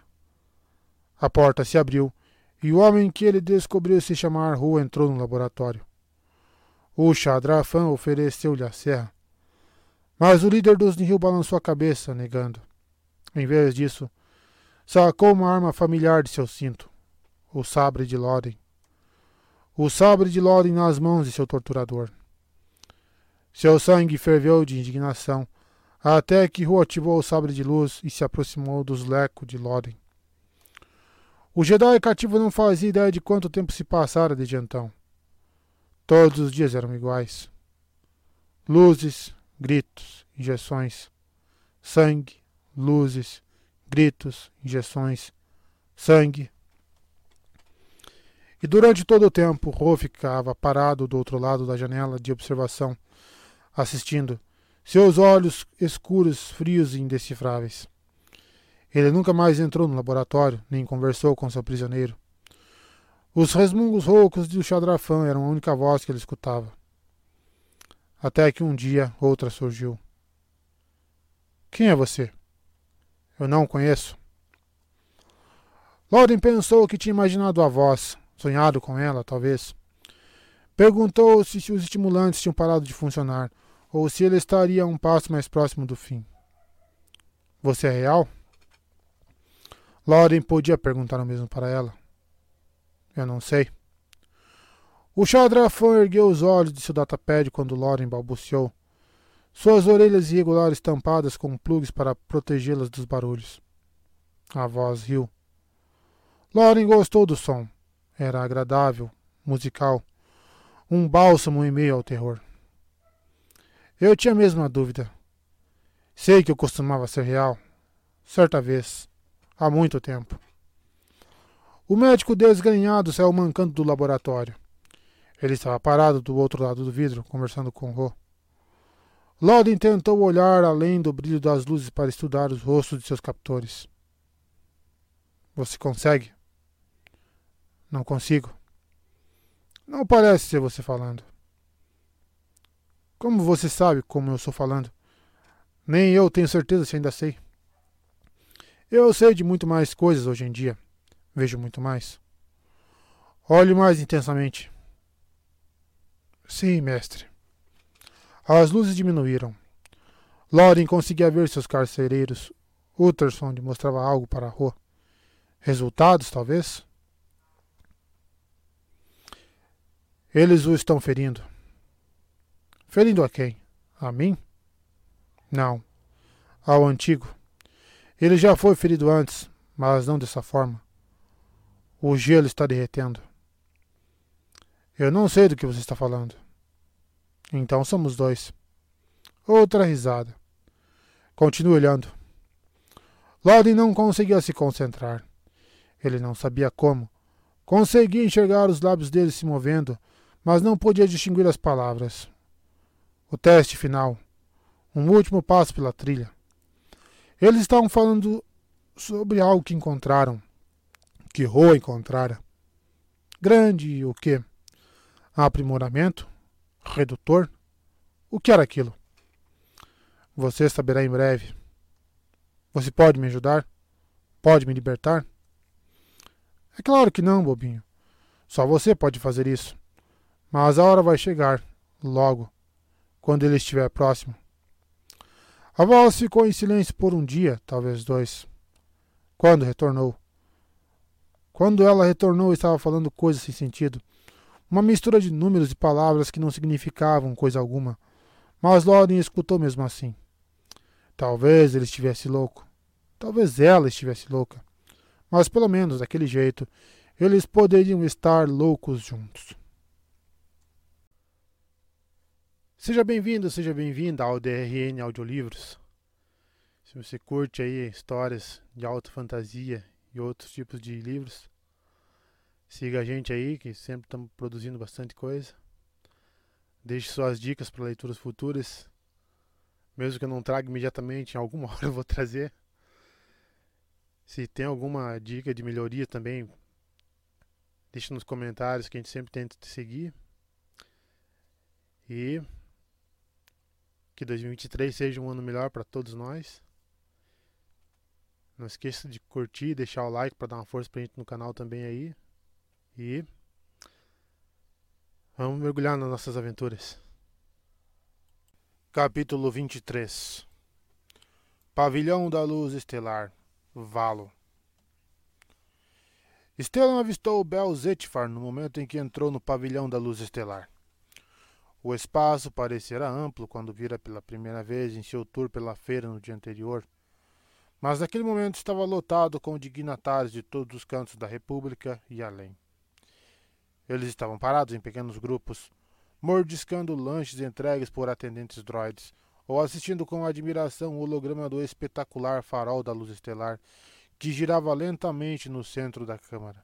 A exibição holográfica tridimensional mais detalhada que a maioria das pessoas já vira, incluindo Stella. Ela projetava uma luz dourada no rosto de seus admiradores, o que parecia apropriado para um farol elaborado para iluminar o canto mais escuro do espaço. Bell entrou ao lado de Indira e Engle e foi imediatamente cercado pelos outros veteranos do desastre de Hetzal, Nib, Buriaga e Miquel, que conversavam animadamente com o jovem. Burri parecia querer acolher Bel com, em um abraço bem intencionado, mas potencialmente esmagador. A Sherhound de Bel ficava sentado obediente aos pés do jovem o tempo todo, observando os recém-chegados e olhando para o seu mestre de vez em quando, como se para checar se ele estava bem. Mas ele estava? O garoto sorria, mas sua expressão parecia cansada, até forçada. Stellan conhecia aquele sentimento. Durante a última meia hora, ele estivera envolvido em uma fascinante conversa sobre os meandros da remoção de marcas de carbono com o um membro da Guilda Ardeniana de Técnicos. Claro, envolvido era um termo relativo. Stellan apenas sorria e fazia ruídos encorajadores nos momentos apropriados da conversa. Aquela era sua chance de escapar e de verificar se o Padawan estava recuperado de sua aprovação acima de Ciclor. Você já visitou a exposição, representante Retar? O Ardeniano balançou a cabeça, ansioso para conduzir a conversa de volta para detalhes de manutenção de naves. Ah, você deveria, disse Stellan, rapidamente, atraindo o olhar, ou pelo menos o capacete pressurizado do arquivista Orbalin. Ela reúne tesouros de todas as principais coleções Jedi. É absolutamente fascinante. Felizmente, Orbalin entendeu a deixa e se aproximou, com movimentos tão fluidos quanto se poderia esperar de uma bolha de muco em constante mudança, operando um traje espacial humanoide. Arquivista, disse Stellan. Gostaria de saber se você pode acompanhar o representante Retar por Entre os Segredos dos Jedi. Creio que ele ficaria particularmente interessado na matriz cassadiana. Claro, mestre Guios, gorgolejou o Orbalin. Os movimentos da gosma no interior do traje sendo traduzidos em palavras por um codificador. Seria um prazer. Livre da conversa, Stellan esperou pacientemente que Orbalin guiasse seu fardo em direção às portas duplas ornamentadas que levavam à exposição. Quando a barra estava limpa, Stellan dirigiu-se até Bel e os outros. Seu progresso interrompido a cada poucos passos por representantes que queriam conhecer um membro do Conselho Jedi. Stellan sempre oferecia uma desculpa, tentando ao máximo não ser ofensivo, mas determinado a alcançar o grupo Jedi antes que ele desaparecesse na multidão. Mestre Giles, exclamou Indira, quando ele finalmente se aproximou. É bom vê-lo. Digo mesmo, Jedi Stokes. Fico satisfeito com o fato de a força tê-la guiado em segurança durante o ataque. Há alguns mais do que outros, resmungou Porter Engle. Achei que o jovem Zetfar seguiria o mesmo caminho que Loden. A franqueza do comentário de Engle extraiu um ruído assustado de Buriaga, além dos olhares atônitos dos outros Jedi. É por isso que você nunca deveria se tornar um conselheiro, Engle, repreendeu Nibiasek. Espero que sua sopa de peixe e garra seja melhor do que seus modos. Engle franziu o senho para a mulher, seu rosto expressando um que foi silencioso. Felizmente, Bel levantou a mão, afastando qualquer preocupação. Mestre Engle tem razão. Um mal conseguir sair vivo, disse Bel. Stellan permitiu-se respirar novamente. Não havia animosidade na falta de tato de Engle, tão lendária quanto seu sabre de luz. Bel, no entanto, Parecia levar tudo na brincadeira, embora a dor que apunhalasse o coração do garoto fosse palpável. Eu não estaria aqui se não fosse por Indira e a chegada do esquadrão de mestre Engle. Gracioso e diplomático, Stellan soube naquele instante que iria gostar do jovem Zetfar. Gostaria de ver a exposição? perguntou Stellan, e as sobrancelhas de Bel se ergueram com o convite repentino. Hum. Sim, sim, é claro. O Padawan voltou-se para seus companheiros Jedi. Gostariam de vir? Engle parecia prestes a dizer que sim quando Indira interveio. Não. Precisamos discutir a apresentação de amanhã. Vá em frente. Estela agradeceu à mestra de Bel e guiou o jovem por entre a multidão. Estará um pouco menos movimentado ali, disse ele. Seria uma mudança bem-vinda. Bel olhou para baixo, conferindo se Brasa ainda estava a seus pés. Nunca vi tantas pessoas, ao menos não tão próximas. Pode ser opressivo, principalmente depois de um período em um tanque de Bacta. Estou intrigado para ouvir sobre a experiência. Quando eu era um padawan, mestre Kant nos fazia meditar em um campo de privação sensorial para que pudéssemos nos unir verdadeiramente à força. Presumo que seja uma sensação semelhante. O rosto de Bel ficou sombrio. Acho que prefiro o campo. Lá estava ela novamente, a tristeza que Stellan sentira na chegada de Bel.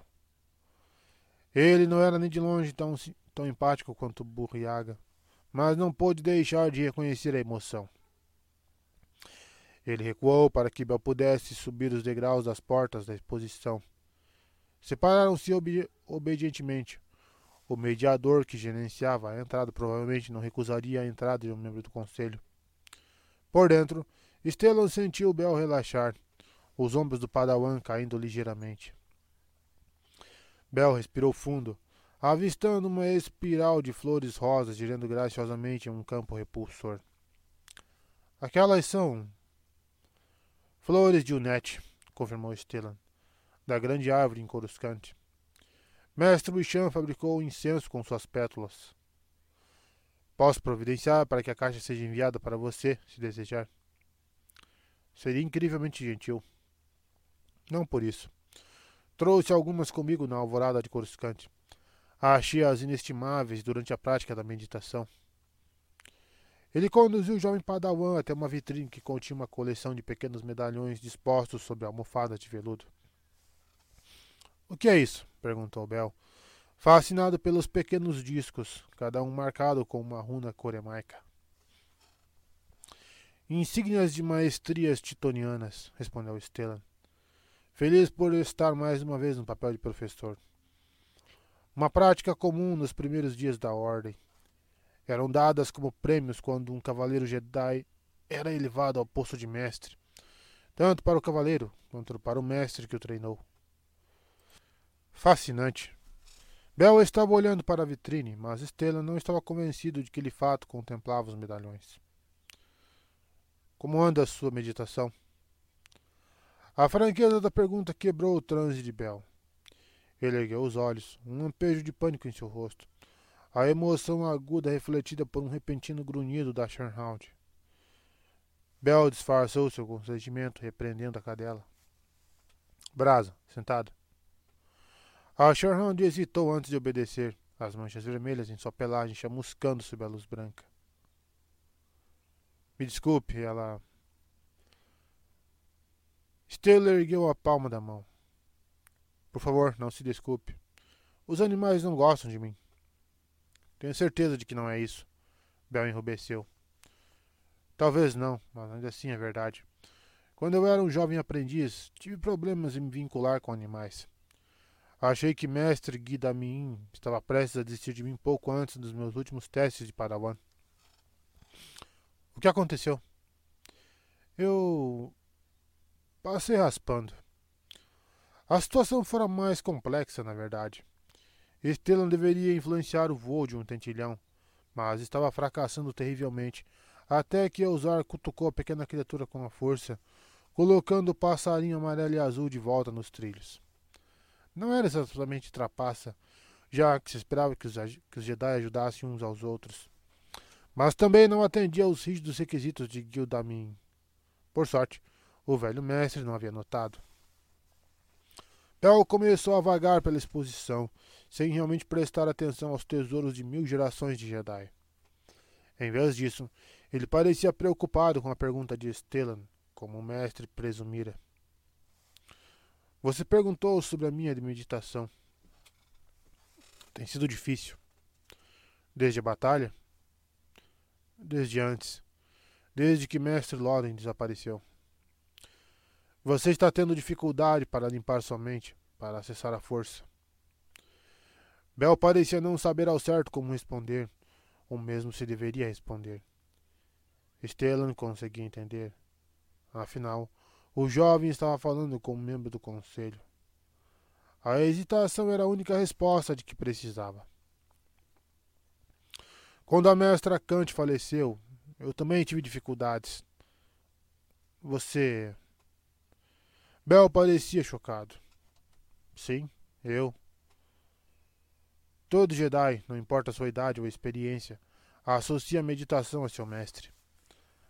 Aprendemos os princípios básicos desde a chegada aos templos, mas somente quando nos tornamos padawans é que nossa compreensão do processo se aprofunda. Passamos horas, dias, semanas em meditação com nossos mestres sentados lado a lado, explorando a força juntos. Existe uma conexão que nunca é totalmente interrompida. Então, de repente, nosso mestre se vai e nunca mais podemos explorá-la da mesma maneira. Passaram-se muitos anos desde que meditei com Hannah Kant, e mesmo assim senti profundamente sua ira. Perder seu mestre ainda como um padawan certamente teria grande impacto, especialmente com mestres como Loren. Ele era o melhor de nós. Bel contraiu os lábios como se tentasse não deixá-los tremer. Sim, disse ele com a voz falhando. Sim, ele era. Estela estendeu o braço, colocando a mão sobre o ombro do garoto. Vai voltar, eu prometo. A serenidade, a paz. Loren agora faz parte da força. Por isso, de certa forma, vocês dois estão próximos, mais próximos do que nunca. Mas enquanto isso, você pode sempre vir até mim. Bel balançou a cabeça abruptamente, enxergando uma lágrima de seus olhos. Não, você. Você tem suas obrigações. Eu não me atreveria a. Minha obrigação, Stellan lembrou, é para com a ordem. Até onde sei, Padawan Zetifar, você faz parte dessa ordem. Bel riu e pigarreou. Sim, sim, eu faço. Então, sem mais desculpas. Qual é o lema dessa feira? O espírito da unidade. Você o verá em cartaz o suficiente nos próximos dias, mas é verdade. Não apenas para a República, mas para os Jedi. Para nós. Nenhum Jedi está sozinho. Estamos unidos na força. A lembrança de Elzar guiando o tentilhão passou por sua mente de novo. Mas daquela vez foi seguida por uma sombra uma sensação de apreensão. Mestre Gilson? Bel procurava por respostas no rosto de Stellan, preocupado com a hesitação repentina do membro do conselho. Até Brasa colocou-se de pé, novamente inquieta. Está tudo bem? perguntou Bel. Stellan balançou a cabeça. Não. Tem alguma coisa muito errada. Seja bem-vindo, seja bem-vinda ao DRN Audiolivros. Se você curte aí histórias de alta fantasia e outros tipos de livros, siga a gente aí, que sempre estamos produzindo bastante coisa. Deixe suas dicas para leituras futuras. Mesmo que eu não traga imediatamente, em alguma hora eu vou trazer. Se tem alguma dica de melhoria também, deixe nos comentários que a gente sempre tenta te seguir. E que 2023 seja um ano melhor para todos nós. Não esqueça de curtir, deixar o like para dar uma força pra gente no canal também aí. E vamos mergulhar nas nossas aventuras. Capítulo 24 O Pavilhão da Luz Estelar O membro do Conselho Guios pediu licença e deixou apressada a exposição. Sem saber o que fazer, Bel parou diante dos expositores, tentando entender o que acabara de acontecer. O último dia fora tão surreal. Saindo do tanque de Bacta e correndo os dedos sobre a carne sintética aplicada sobre o ferimento recém-cicatrizado em sua barriga. Parecia tão estranha ao toque, tão irreal, tão desconectada quanto Bel se sentia do mundo. Desde então, todos zumbiam ao seu redor como moscas soca. Os droids médicos verificando se seus novos implantes intestinais estavam funcionando corretamente. Indira nunca saindo de seu lado. E ainda havia Porter Engley, Bell nem sabia quando Rude Crook havia chegado, e não ficou muito satisfeito quando ele anunciou sua intenção de ficar. Era uma atitude um pouco ingrata, Bell sabia, mas, assim como Indira, Porter o lembrava de Eufrona, e Eufrona o lembrava de Loren, que era a última pessoa em que ele queria pensar naquele momento. Principalmente naquele momento. Bell não teve um único segundo de paz desde o ataque. E foi por isso que agarrou a chance de acompanhar a Innovator no espaço aéreo de Valo a bordo de seu Vector. Qualquer coisa para ficar sozinho, exceto por brasa, é claro. Ela fora seu único conforto quando a nave científica partiu para o sistema Valo, não lhe cobrando nada além de uma coçadinha atrás da orelha. Naquele instante, a Sharnhouse estava disparando para fora da exposição, indo atrás de Stellan Gills. Braz, espere, Bell chamou. Aonde você está indo? A Sherhound atravessou as portas da exposição antes que Bell pudesse impedi-la. Ela correu atrás dele. Ele correu atrás dela, apenas para encontrá-la na câmara de hologramas lotada. Pelo menos não precisava cessar a força para localizá-la. Podia ver Gills abrindo caminho por entre a multidão e sabia que Braz estaria logo atrás dele. E o homem dissera que não tinha jeito com animais. Pelas estrelas. Por que ela o estava seguindo? Ele abriu o caminho por entre os representantes, pedindo desculpas ao pisar em pés e tentáculos. Lá se ia toda a graça e elegância dos Jedi. Conhecer Estelan fora tão estranho quanto todo o restante. Bel não sabia o que fazer quando viu o membro do conselho indo em sua direção. Como se encontrar Nib, Miquel e Burri, depois de todo aquele tempo, não fosse opressivo bastante. Talvez a interrupção de Stellan tivesse sido uma benção. Pelo menos Gios não o conhecia tão bem. E então, houve tudo aquilo sob mestres perdidos. Fora tudo que Bel pôde fazer para não voltar correndo atrás seu caça-vector. Por que, em nome da República, Braz o estava levando de volta ao homem.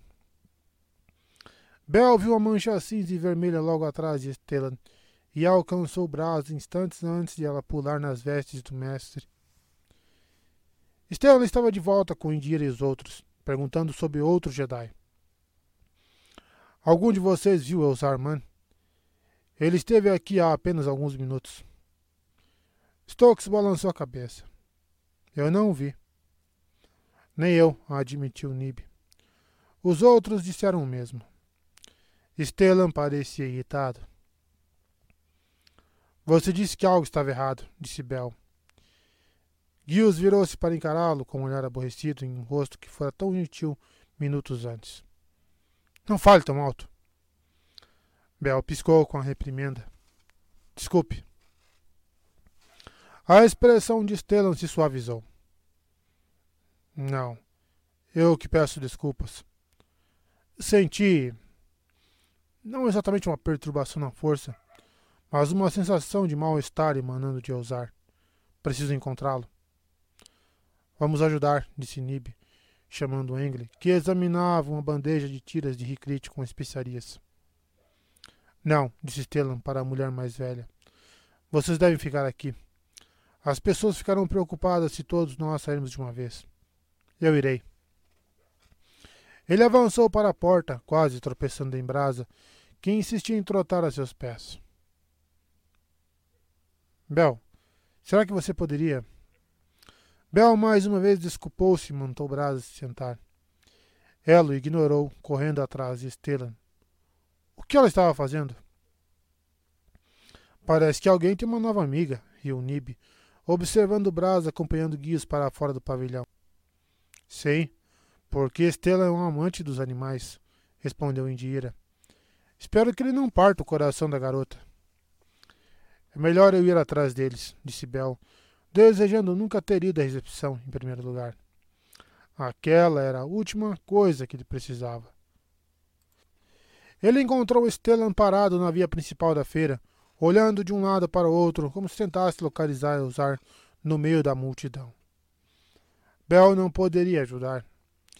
Ele já tinha ouvido falar de Man, mas nunca o tinha visto. Brasa saltitava como um cachorrinho nervoso aos pés de Stellan, seu rabo balançando furiosamente. Ela latia enquanto Bel se apressava, pronto para empurrá-la para longe, se necessário. Sinto muito. Não sei o que deu nela. Vamos sair do seu caminho. Não há necessidade. Segure isso, está bem? disse Stellan, puxando o sabre de luz da bainha e o entregando para Bel. O padawan o encarou confuso enquanto Stellan desabotoava a bainha e a retirava da cintura. Eu lhe contei que Elzar e eu temos uma longa história, disse ele, sorrindo para Abel, visivelmente perplexo.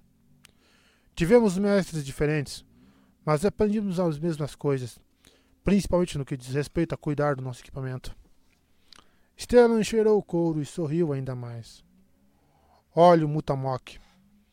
Nós dois o usamos desde que éramos padawans. Stellan agachou-se e ofereceu o couro para, para a brasa. Ela o cheirou uma vez, depois de novo, e em seguida saiu correndo no meio da multidão. Stellan deu um pulo, agarrou a bainha e pegou o sabre de luz de volta antes de partir atrás dela. Talvez eu esteja melhorando com os animais, gritou ele de volta, enquanto Bel seguia atrás dos dois. Prova de que nunca se está velho demais para aprender. Eles teriam passado direto por Man se não fosse por Brasa. Seguiram a Charnhound fora do parque da feira até o coração da própria cidade, apenas para ela perder o rastro no último minuto. Bel sentiu Stellan cessar a força na tentativa de localizar seu velho amigo, mas Brasa deu um latido repentino e correu pela esquina de uma concessionária de droids que estava aproveitando ao máximo a presença de tantos turistas na cidade. Avançaram por uma rua lateral lotada e teriam ido até a outra extremidade se Brasa não tivesse parado bruscamente e começado a latir, olhando para o telhado de um dos edifícios. A rua estava iluminada por lanternas amarradas de prédio em prédio, mas as lâmpadas incandescentes ao redor daquele telhado em particular estavam todas apagadas. Stellan levou um dedo aos lábios e mergulhou em um beco estreito entre a construção em questão e um bar barulhento. O repouso do lago. Antes de Bel ir atrás dele, com Brasa logo ao seu lado, Stellan já havia saltado do chão para o telhado, pulando de uma parede para outra. Você fica aqui, disse Bel para Brasa, antes de seguir o membro do conselho. Usando o parapeito de uma janela do segundo andar para saltar para o telhado. A princípio, Nenhum dos dois Jedi viu Man, mas então seus sentidos se focaram e eles o avistaram agachado, perto da borda do telhado plano. Um olhar de irritação cruzou seu rosto e ele os chamou. O que você está fazendo aqui? sibilou ele entre dentes. Abaixe-se pelas estrelas. Estávamos procurando por você, disse Stellan, enquanto desciam até onde Ousar estava se escondendo, usando a força para mascarar sua presença. Mestre Guias percebeu que havia algo de errado, explicou Bel, engasgando-se levemente com a poeira que haviam levantado. Ah, é mesmo? Man olhou para Bel com a cara fechada. E quem é você? Este é o Padawan Zetfar, explicou Stellan. Man grunhiu. Ah, aprendiz de Great Storm. Apenas fiquem cobertos. Não quero que ninguém veja que estamos aqui. Por quê? perguntou Stellan. O que está esperando? É no que ele está esperando que estou interessado. Mano apontou para uma janela aberta no terceiro andar da cantina. Um sulustano estava em uma conversa profunda com um orzrelanzo de porte pesado, com longos lóbulos das orelhas caídos e ombros que não pareciam deslocados em um gamorreano. Tieto um, sussurrou Stellan. Em pessoa. Qual deles? perguntou Bel, observando o sulustano andar ao redor do brutamonte de terno. O baixinho, respondeu Ozar. O senador de Sulust é um verdadeiro pé no saco. Stellan cruzou os braços falando como um verdadeiro Jedi. Manny colheu os ombros. Olhe, eu fui enviado para Valo para vasculhar o lugar em busca de problemas, não? Ele apontou um dedo enluvado para o sulustano. Esse cara está na minha mira desde que chegou na recepção de Samira. A força me diz que ele está tramando, está tramando algo. E a força nunca está errada.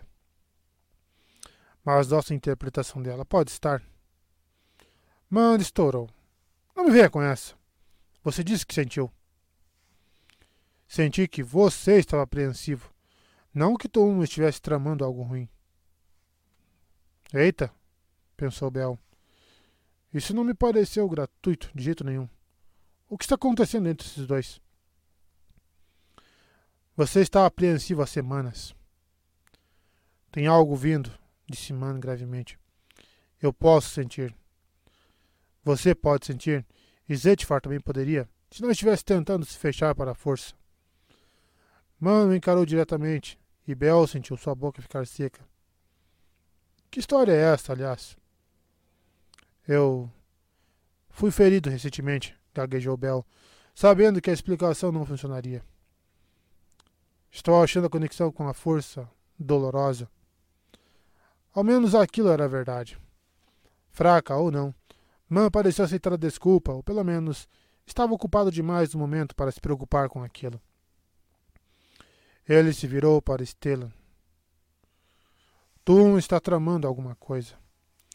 Ele deveria estar no posto avançado dentro de uma hora para o tour da chanceler. Todos nós deveríamos, lembrou Stellan. E ainda assim, lá está ele, continuou o man, ignorando o seu superior naquela espelunca, com seu guarda-costas. Que tipo de senador precisa de um guarda-costas, afinal de contas?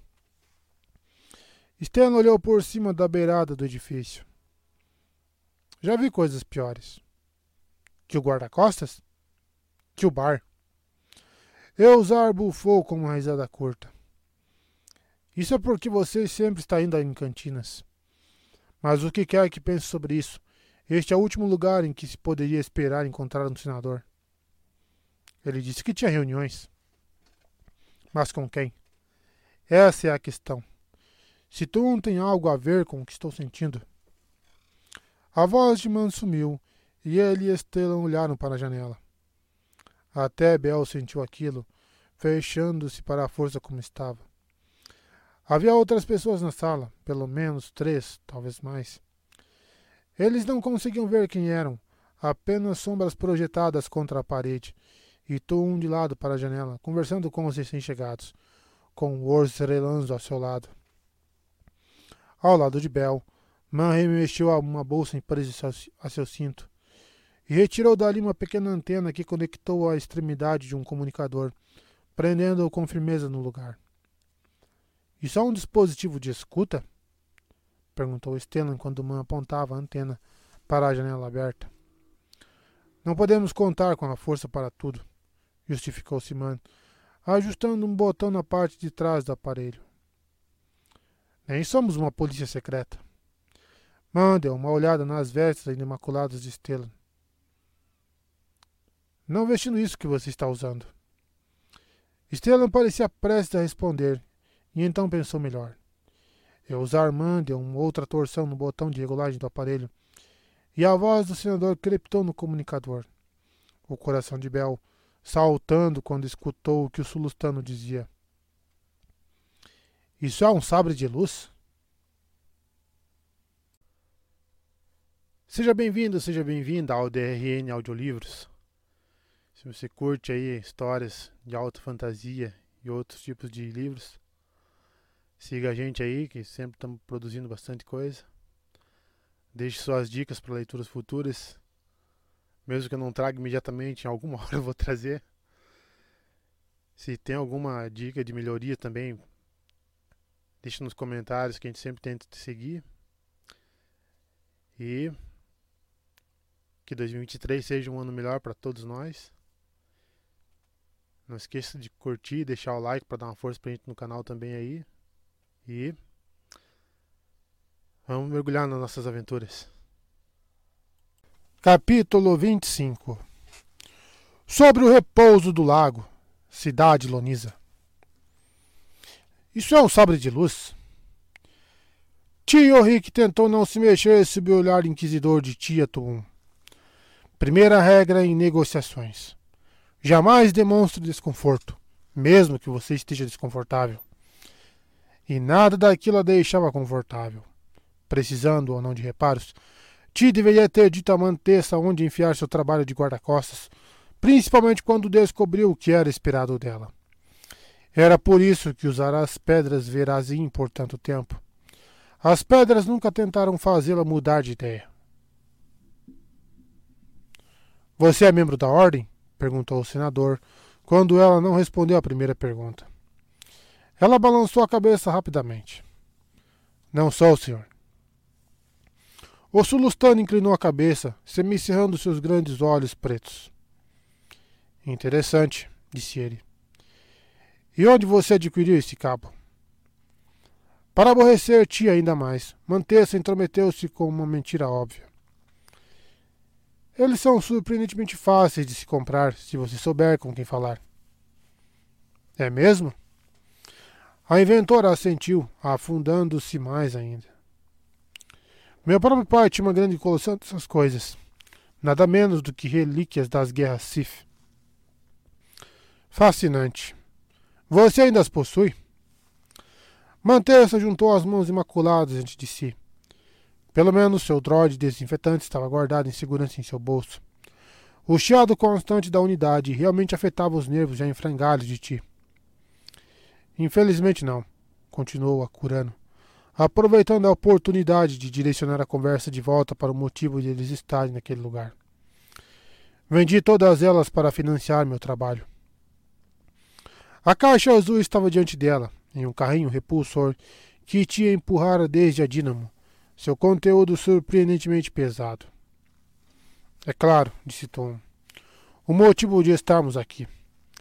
E você desenvolveu isso sozinha? Trabalhando com a minha filha. E ela está em nossa nave. É uma garota hábil, mas fica nervosa em multidões. Ti não, cons não conseguiu não sentir um pouco de inveja.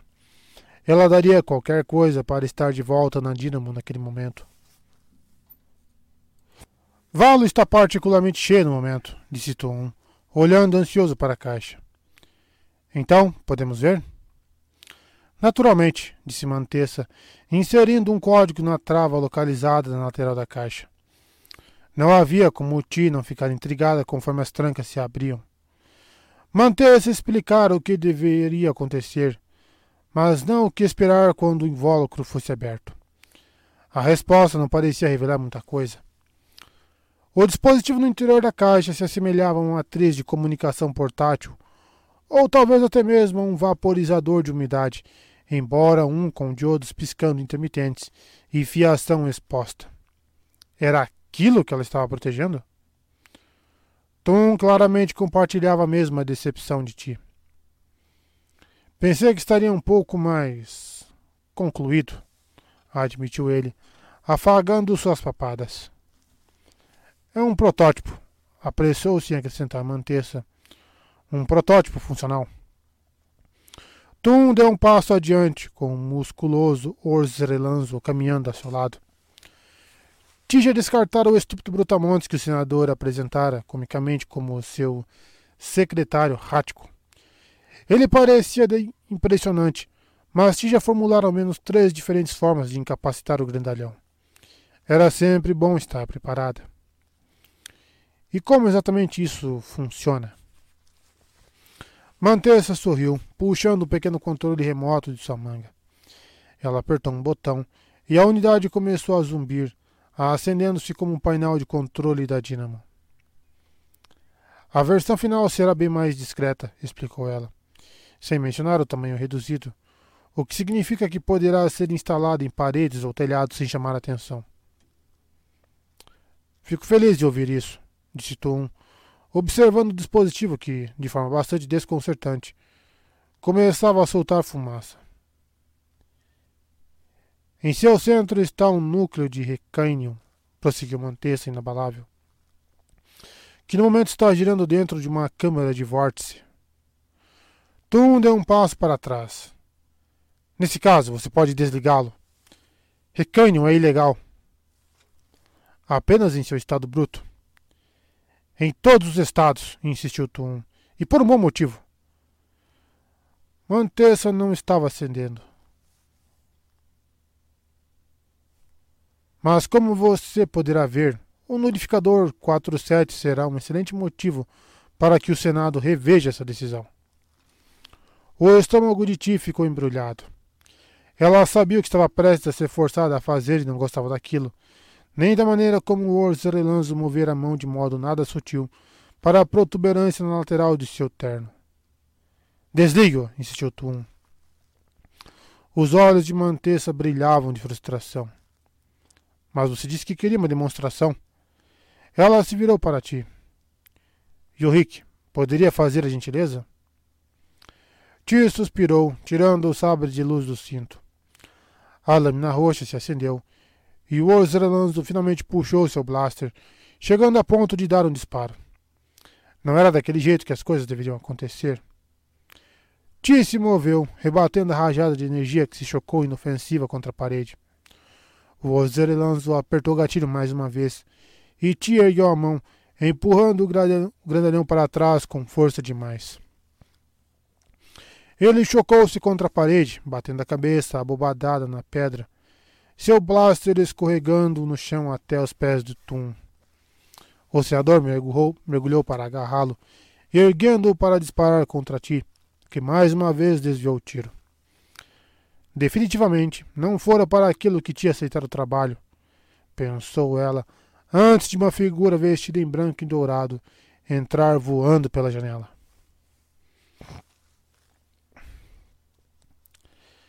Stella estava pronto para assaltar desde que o sabre de luz fora mencionado, mas Eusaro segurou. Espere. Precisamos saber o que eles estão fazendo. Mas não houve como impedir o membro do conselho quando o primeiro tiro foi disparado. Stellan correu pela beirada do telhado, usando a força para saltar mais longe do que seria humanamente possível, girando através da janela para surgir lá dentro, com o sabre de luz já ardendo. O senador estava no chão, com o blaster em punho. Uma tolotiana com um sabre de luz ativado se impunha diante dele. Stellan deu uma olhada nos outros que estavam na sala. O enorme secretário de Tuum estava desmoronado contra uma parede, e uma mulher curando protegia o que ele presumia ser o dispositivo de recânio. Largue a arma, ordenou a Tolotiana. Ela manteve sua posição, a sua lâmina zumbindo de forma ameaçadora. Só se você fizer o mesmo. Ele quase riu. Ela realmente estava exigindo algo dele? Este é o último aviso. Por um segundo, ela parecia prestes a obedecer. Antes de Bel e Eusar saltarem para dentro, com as mãos dirigindo-se a seus próprios sabres. A reação da Tulotiana foi imediata. Ela moveu sua mão livre. O Orzelanzo caído choramingando enquanto era erguido do chão e se chocava contra Eusar e Bel, o sabre do primeiro sendo atirado para longe. Em seguida, ela avançou contra Stellan, sua lâmina púrpura atacando pelo lado. Ele aparou o golpe, pronto para contra-atacar, mas ela estava preparada. As lâminas se chocaram vez após a outra, Stellan ciente de seus arredores relativamente estreitos. Proteja o senador, ordenou ele a Bel. Eusar mergulhou entre as lâminas reluzentes, arriscando a própria cabeça para alcançar sua arma, e se levantar diante da mulher curando que de repente se percebeu encarando uma lâmina de plasma. O que isso faz? Eusar exigiu saber, apontando para a máquina, mas a mulher apenas gargalhou. Você vai ver. O que isso quer dizer? A todo tempo, a Tolotiana se manteve na ofensiva. Todo nela denunciava ser uma Jedi, desde a maneira como que empunhava o sabre de luz, até o talento bruto em sua postura. Embora o rosnado em seus lábios e a frustração que ela sentia no interior dela indicassem uma vida indisciplinada, distante da luz. Será que estava com um lado sombrio? Não. Eles teriam sentido no instante em que a viram, mas ela fora treinada e certamente se desviara do caminho. Nada confirmou mais aquilo do que o momento em que eles se viram no impasse. A lâmina de Estelan cruzada a, contra a dela. Entregue-se, ordenou ele, encarando-a através do plasma sibilante. Como resposta, ela moveu a cabeça para trás e bateu sua bandana de metal contra o nariz dele. Stellan caiu, atordoado, apenas vagamente ciente de que Bel vinha em seu auxílio. Sem a menor pausa, a mulher se virou para Eusar, girando o sabre de luz. Sentindo o ataque, Eusar ergueu seu próprio sabre, usando o impulso da Tulotiana contra ela mesma. As lâminas travadas completaram um arco perfeito, Eusar fazendo com que a ponta do sabre dela tocasse o chão. Ele deslizou sua lâmina ao longo do, da sua oponente, o plasma guinchando enquanto ele o apontava para as mãos dela. A Tulotiana percebeu o que ele estava fazendo e acertou o peito do Jedi com sua bota. Olha só, tá parecendo um Palpatine. Eusar foi arremessado contra a parede, enquanto a máquina de aparência estranha atingia um crescente, o ruído quase insuportável. Stellan gritou um aviso, mas a Tolotiana golpeou, enterrando seu sabre até o cabo no peito de Eusar. Não! gritou Stellan, usando a força para empurrar a mulher para longe do amigo. Ela voou pela sala, chocando-se contra a parede, seu sabre de luz escapando de suas mãos. Bel correu até Eusar, que levara a mão ao peito. Mas quando o Padawan a puxou, não havia nenhum buraco atravessando o coração do Jedi mais velho. Apenas manchas de sangue, onde o cabo espinhoso do sabre da mulher perfurara a pele dele. O que? ofegou Stellan, aliviado, mantendo a Tolotiana pressionada contra a parede. Cheque seu próprio sabre de luz, disse a Curano, ridiculamente animada, tendo em vista a situação. Ative-o. Stellan atraiu o sabre de luz para sua mão e acionou o botão de ativação. O emissor estalou, mas nenhuma lâmina se estendeu do cabo e os quilons da guarda cruzada continuaram travados. Nada daquilo fazia sentido. Padawan, chamou Stellan, e Bel tentou ativar seu próprio sabre apenas para ter o mesmo resultado, ou a falta de algum.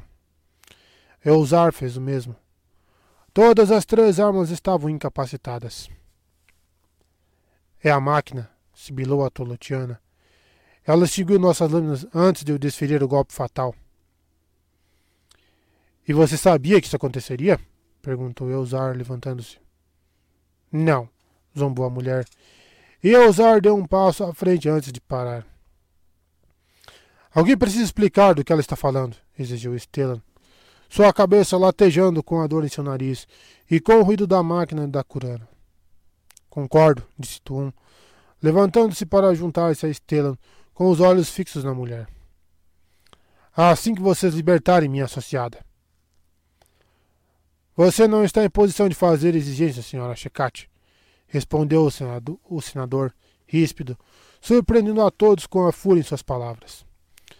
A mulher levantou as mãos como se alguma forma pudesse como se de alguma forma pudesse se proteger. Muito bem. O nulificador produz uma frequência que interrompe o funcionamento de qualquer arma energética, desde um simples blaster até, sim, a arma de um Jedi. E por que exatamente você achou que eu está interessado em tal dispositivo? perguntou Tuum. A mulher o encarou confusa, como se a resposta fosse óbvia. Sua oposição aos Jedi é bastante conhecida, e o nulificador.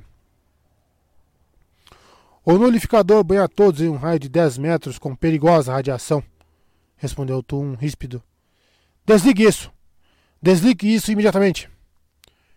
Checat engoliu em seco, abalada com o tom de voz do senador. Mas. Você ouviu o que ele disse, advertiu Stellan. Checat suspirou e apertou o botão em seu controle remoto. O zumbido cessou e a arma de Stellan chiou, voltando à vida, assim como as lâminas de Elzar e Bel. Ainda presa à parede, a Tolotiana ergueu uma mão para puxar seu sabre de volta, mas em vez disso, ele voou na direção oposta, indo parar nas mãos de Elzar. Ei, isso é meu!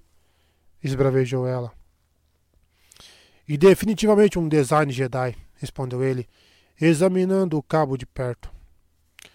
Embora pareça ter sido modificado ao longo do tempo. Quem é você? perguntou Stellan. Tio Rick é minha guarda-costas, adiantou-se Checate. E Stellan sentiu uma pontada de aborrecimento na jovem tolotiana.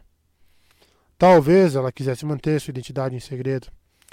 Stellan certamente nunca ouvira falar naquele nome, mas ele checaria os registros quando estivesse de volta em Coruscant.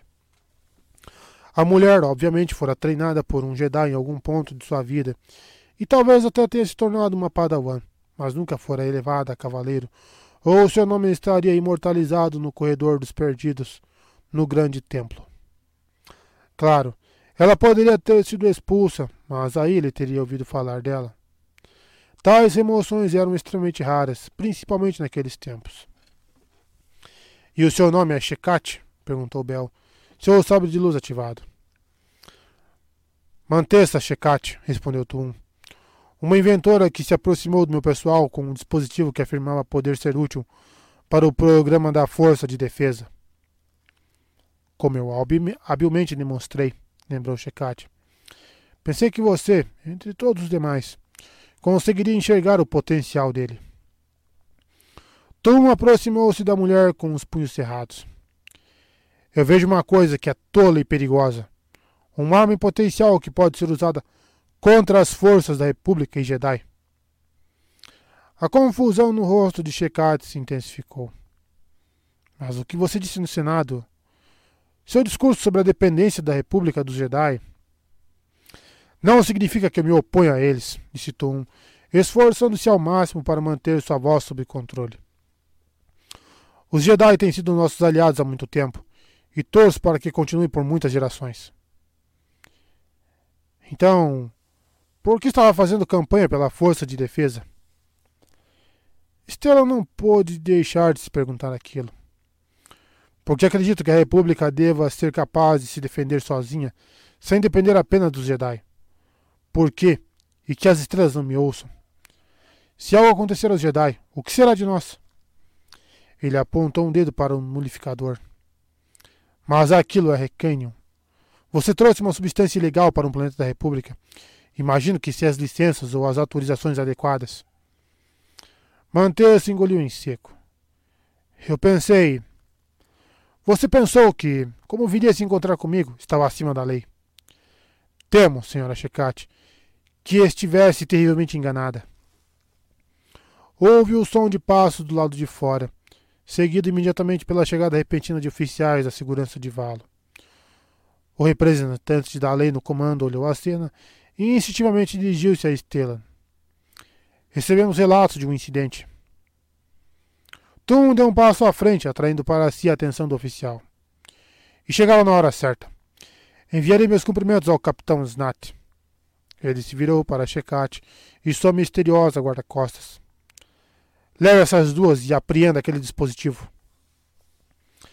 Stellan tentou não transparecer estar aborrecido por ter sua autoridade contornada. Senador Tum, levando tudo em consideração, acredito que os Jedi devam cuidar disso. Não tenho dúvidas que acredita, membro do Conselho, mas este é um assunto da República. Essas criminosas vieram até mim, quebrando as regras da República no processo. São minha responsabilidade. Ergueu a cabeça, desafiando Stellan a contradizê-lo. Concorda? É claro, anuiu Stellan, olhando de relance para Bel, que guardou o sabre de luz de volta na bainha. Apesar disso, Nós gostaríamos de estudar este sabre de luz, acrescentou Eusar, enquanto Stellan deixava Yorick sob a supervisão do oficial de segurança. A Tolotiana tendo o bom senso de não resistir enquanto tinha seus pulsos agemados. Fique à vontade, disse Tum desdenhoso. Talvez você compartilhe quaisquer informações que ele revelar sobre essas criminosas com as autoridades apropriadas. Naturalmente. Obrigado, senador. Stellan curvou-se, magnânimo. Tum deu um passo adiante, baixando a voz. Não. Eu que agradeço, membro do conselho. Você correu para me proteger, apesar da minha reputação no Senado. E aprecio o gesto, não importa o que pensam de mim. Stellan quis protestar, mas Tum gesticulou, afastando a necessidade. Eu falei sério, mestre Gills. Somos aliados. Apenas desejo que a República se mantenha por conta própria de vez em quando, principalmente após os eventos em Hetzal. Você compreende, não? Não havia ambiguidade nas palavras de Tum. Estela assentiu, dizendo: Somos todos a República. Tum sorriu. Certamente que sim, membro do conselho. Certamente que sim. O senador saiu da sala, com seu assistente Orcelanzo mancando atrás dele. Mantessa foi levada logo depois, seguida por Yorick, que falou por cima do ombro. Vou precisar disso de volta. Eusar não respondeu, enquanto os oficiais de segurança restantes pensavam, perplexos, o que fazer com o notificador. Ajude-os, Bel, orientou Stellan. Temos que tirar essa coisa do planeta o mais rápido possível. Imediatamente, mestre, respondeu Bel, embora Stellan pudesse afirmar que o jovem tinha várias perguntas a fazer. Ele não era o único. Devemos ir com eles? perguntou Elzar. Ver o que podemos fazer com Yorick? Stellan balançou a cabeça. Precisamos jogar de acordo com as regras. Tumo está certo. É assunto da República. Somos, mas somos todos a República, lembrou Elzar. Aquilo fez Stellan suspirar. Ezar, estou falando sério. Ela é, obviamente, Jedi. Ou ao menos costumava ser. Não está curioso com isso? É claro que estou, mas ela não vai a lugar algum. Você realmente acha que uma Stella Valon irá detê-la? O centro de detenção local é mais do que capaz de conter usuários da força. Mas. Nada demais. Estou falando sério, Uzar. Ele apontou para as roupas do amigo. Vai, dê um jeito nisso. Disse o homem com o nariz inchado. Stellan arriscou tocar o próprio ferimento, estremecendo de dor. Quebrado. Acho que não. Que pena. É. Você precisa trocar suas vestes, retrucou Elzar, saindo da sala, ainda segurando o sabre de luz de Oric. Vou colocar isso em um lugar seguro.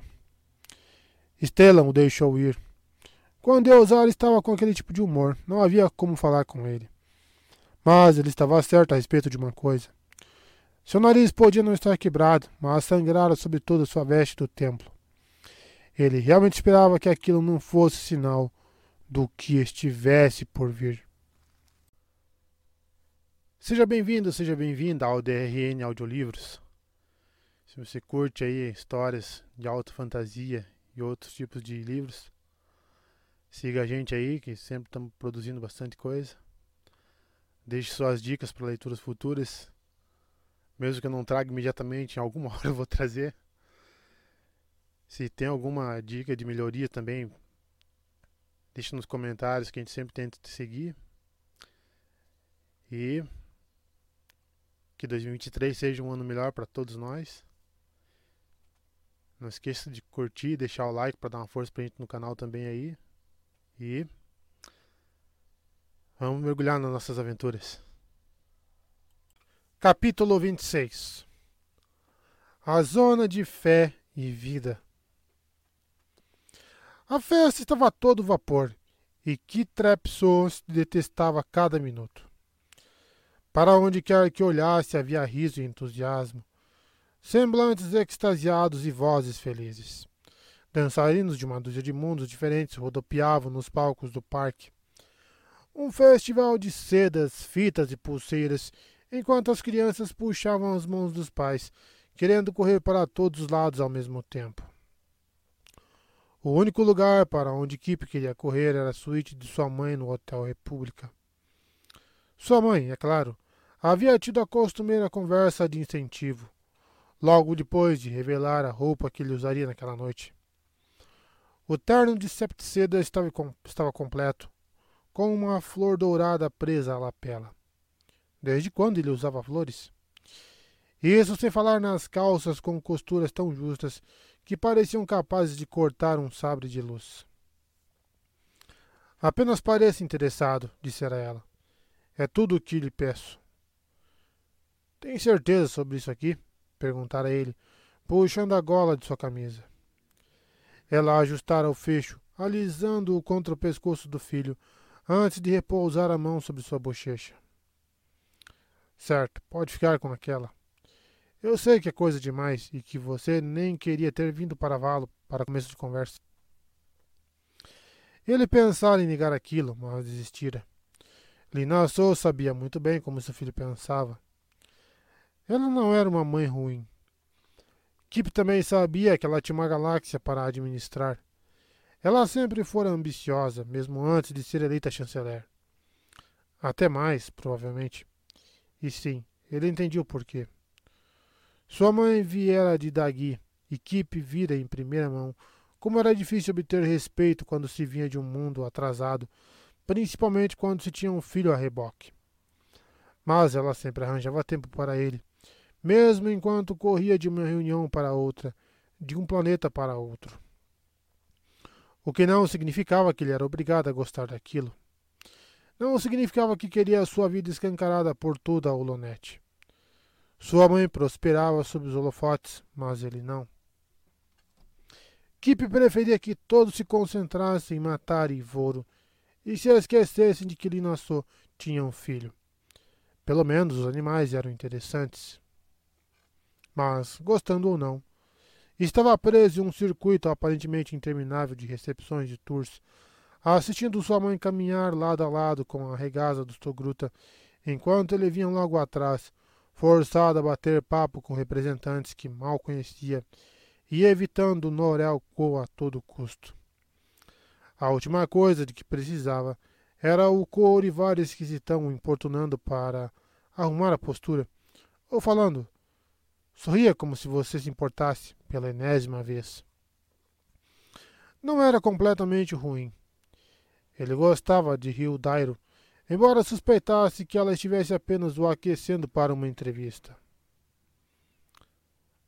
O que você achou? perguntou a repórter, enquanto assistiam a uma prévia da exibição de Unidos na Canção, na zona de fé e vida.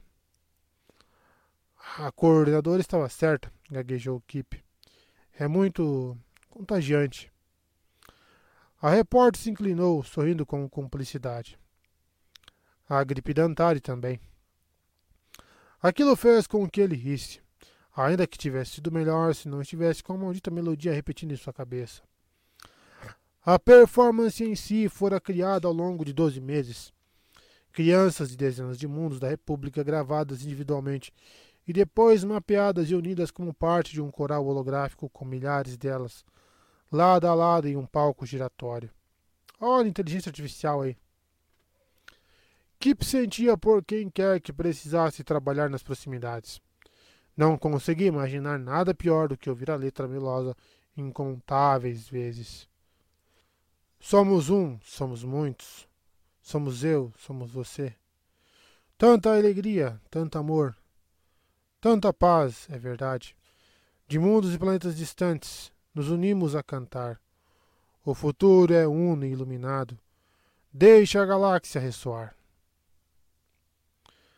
Vocês vão ficar cantarolando isso a noite toda, disse uma voz ao lado deles. Kip virou-se para ver o filho do prefeito sorrindo para ele, com seus dentes perfeitos e cabelos ruivos. É, gaguejou Kip, vendo-se de repente incapaz de falar. Embora aquilo ali não pareça muito feliz com isso, disse o garoto, apontando para um Ikruk Jedi que estava tão carrancudo que seu rosto parecia prestes a rachar. Kip deu uma risada arrancando um sorriso de rio. Vou deixar isso com você, disse ela, virando-se para ir embora. Não precisa, disse ele, um pouco rápido demais. O dever me chama, respondeu Rio, seu droide câmera a acompanhando conforme ela se afastava. Lugares para ir, frases de efeito para registrar. Mas não pense que esqueci da nossa entrevista marcada para amanhã, John. Estarei lá, disse o filho do prefeito. Não, não vou, acrescentou ele rapidamente, falando baixinho, logo que a repórter ficou longe bastante para não ouvir. Não sei você, mas estou decidido a evitar esses droids câmera o máximo possível. Eu também. João sorriu. Talvez pudéssemos evitá-los juntos, a menos que prefira passar um tempo com a senhorita Dairo. Não, disse Kip aflito. Quero dizer, ela é ótima e tudo mais. Bonita também. Sim, eu acho, mas. Não faz seu tipo. Não, de forma alguma. Houve um silêncio constrangedor. Eu sou o Kip, a propósito. Eu sei. E você é o John. Sou eu. Ótimo, ótimo. Mais silêncio. Muito silêncio. Kip tentava desesperadamente pensar em algo para falar. Quão difícil poderia ser? Ele era filho da chanceler, pelo amor das estrelas. Continuando, disse Norel Co, conduzindo o grupo em direção à próxima parada em seu roteiro. Vamos andando. Talvez eu te veja mais tarde, então, disse John. Acho que estão servindo algum tipo de banquete no pavilhão melanese. Espero que sim. Estou faminto. Eu também, disse Kip, sem esperança, enquanto John começava a se afastar. O jovem Valon ia na direção de um Jedi de pele negra em vestes de padawan. Um Jedi extremamente bonito. Ah. Vocês ficaram sabendo da Rio? disse Kip, alcançando John e o padawan. Tanto o Valon quanto o padawan balançaram a cabeça. Deveríamos? perguntou John. Minha mãe disse que ela é incrível. Sim, porque aquilo era exatamente o que Kip precisava naquele momento. Falar sobre sua mãe. Ela foi demitida do seu primeiro emprego. Sua mãe? Não, Rio. Aconteceu uma briga. Tá, agora eu preciso saber o que aconteceu. Eu vi, balbuciou Kip. Quer dizer, eu não estava lá. Dá para ver na Holonet, se vocês souberam de procurar. Ela estava cobrindo incêndios florestais em um planeta qualquer e descobriu que o chefe dos bombeiros local estava extorquindo as pessoas em troca de salvar suas casas. Olha só, milícia até aí. O Padawan, Bel, parecia bastante chocado. Isso. Isso é horrível. É. Rio perdeu o controle, bem na frente da câmera. Disse que ele merecia queimar. Pegou pesado, disse John, mas parece adequado. Essa nem é a melhor parte. Kip pegara o jeito e falava com animação. O chefe dos bombeiros falou que aquilo não era da conta dela. Daí ela simplesmente pegou uma mangueira do droide de combate às chamas mais próximo e a abriu. Acabando com o fogo? perguntou Bel. Acabando com o chefe, isso sim. Litros de espuma bem na cara dele. Eu preciso ver isso, disse John rindo. É muito engraçado. Claro, ela perdeu o emprego, mas o vídeo ficou famoso na galáxia. Logo todos queriam contratá-la e ela acabou indo para a GoNet. Minha mãe assiste ela o tempo todo. Foi assim que ela conseguiu esse trabalho? Acho que sim. A rede queria mandar o Cine Spenning, conhece? Não posso dizer que sim, admitiu Bell. Não temos muito tempo para ver a Holonet. Você não esqueceria se tivesse visto, disse John a Padawan. Típico âncora de jornal, com ternos chamativos e dentes estranhos. Digo, muito, muito estranhos. Mais brancos que as luas de Dutar, concordou Kip. De qualquer forma, minha mãe não queria saber de Spenning cobrindo a feira. Disse que Hill era uma heroína e que defendia o que era correto. Parece que ela é uma grande fã da senhorita Dairo, disse Bel. Ela é mesmo. John deu a Kip um sorriso maroto. Mesmo assim, ainda não quero ser entrevistado. Nem eu. Kip retribuiu o sorriso. E assim, a noite avançou. A música, a dança, o Ikruk Jedi sem saber que estava cantarolando, unidos na canção sem parar. Em outra parte do parque, os preparativos para o dia seguinte continuavam. Nibia Sek e Mikel Sutmani ajudavam os bombraques locais na manutenção dos Vector, enquanto Tia Tuum mantinha investidores entretidos no setor arcanis da zona de ciência e tecnologia.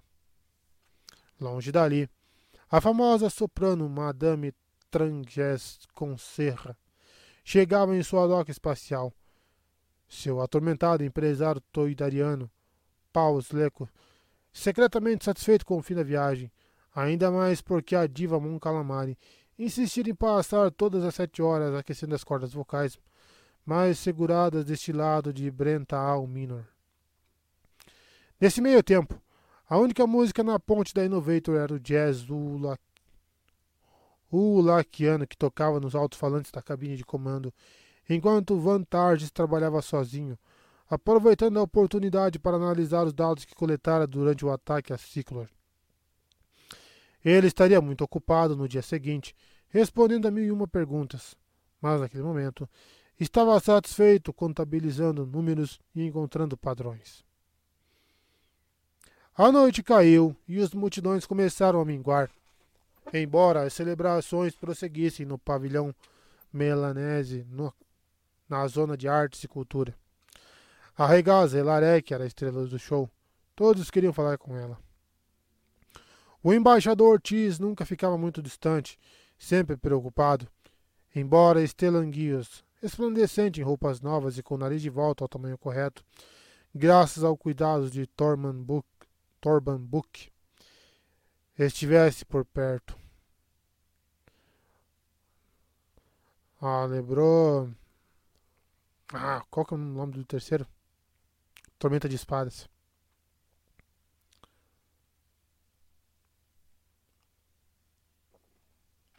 Kip e John não paravam de conversar do outro lado do pavilhão.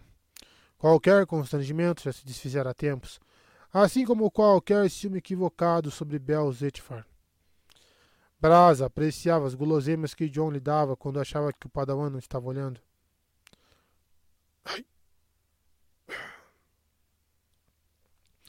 Kip nunca estivera mais feliz. Mas aquilo não poderia ser dito sobre Elzarman, que encontrara uma varanda perfeita para meditar. Foi nela que Samira Raun o achou, aproximando-se com duas longas taças de vinho nas mãos e um sorriso nos lábios. Você está tão pensativo. O que foi? perguntou ela, oferecendo uma taça. Ele aceitou, surpreso, como parecia amigável, considerando como andava o relacionamento dos dois nos últimos tempos.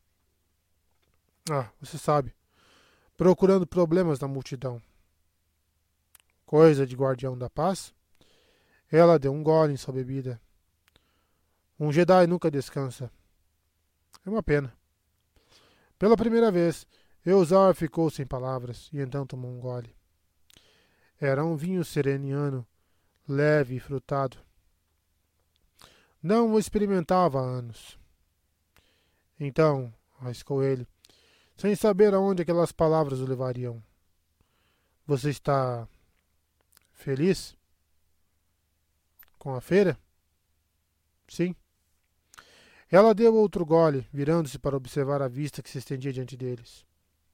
Sim. Tudo está perfeito.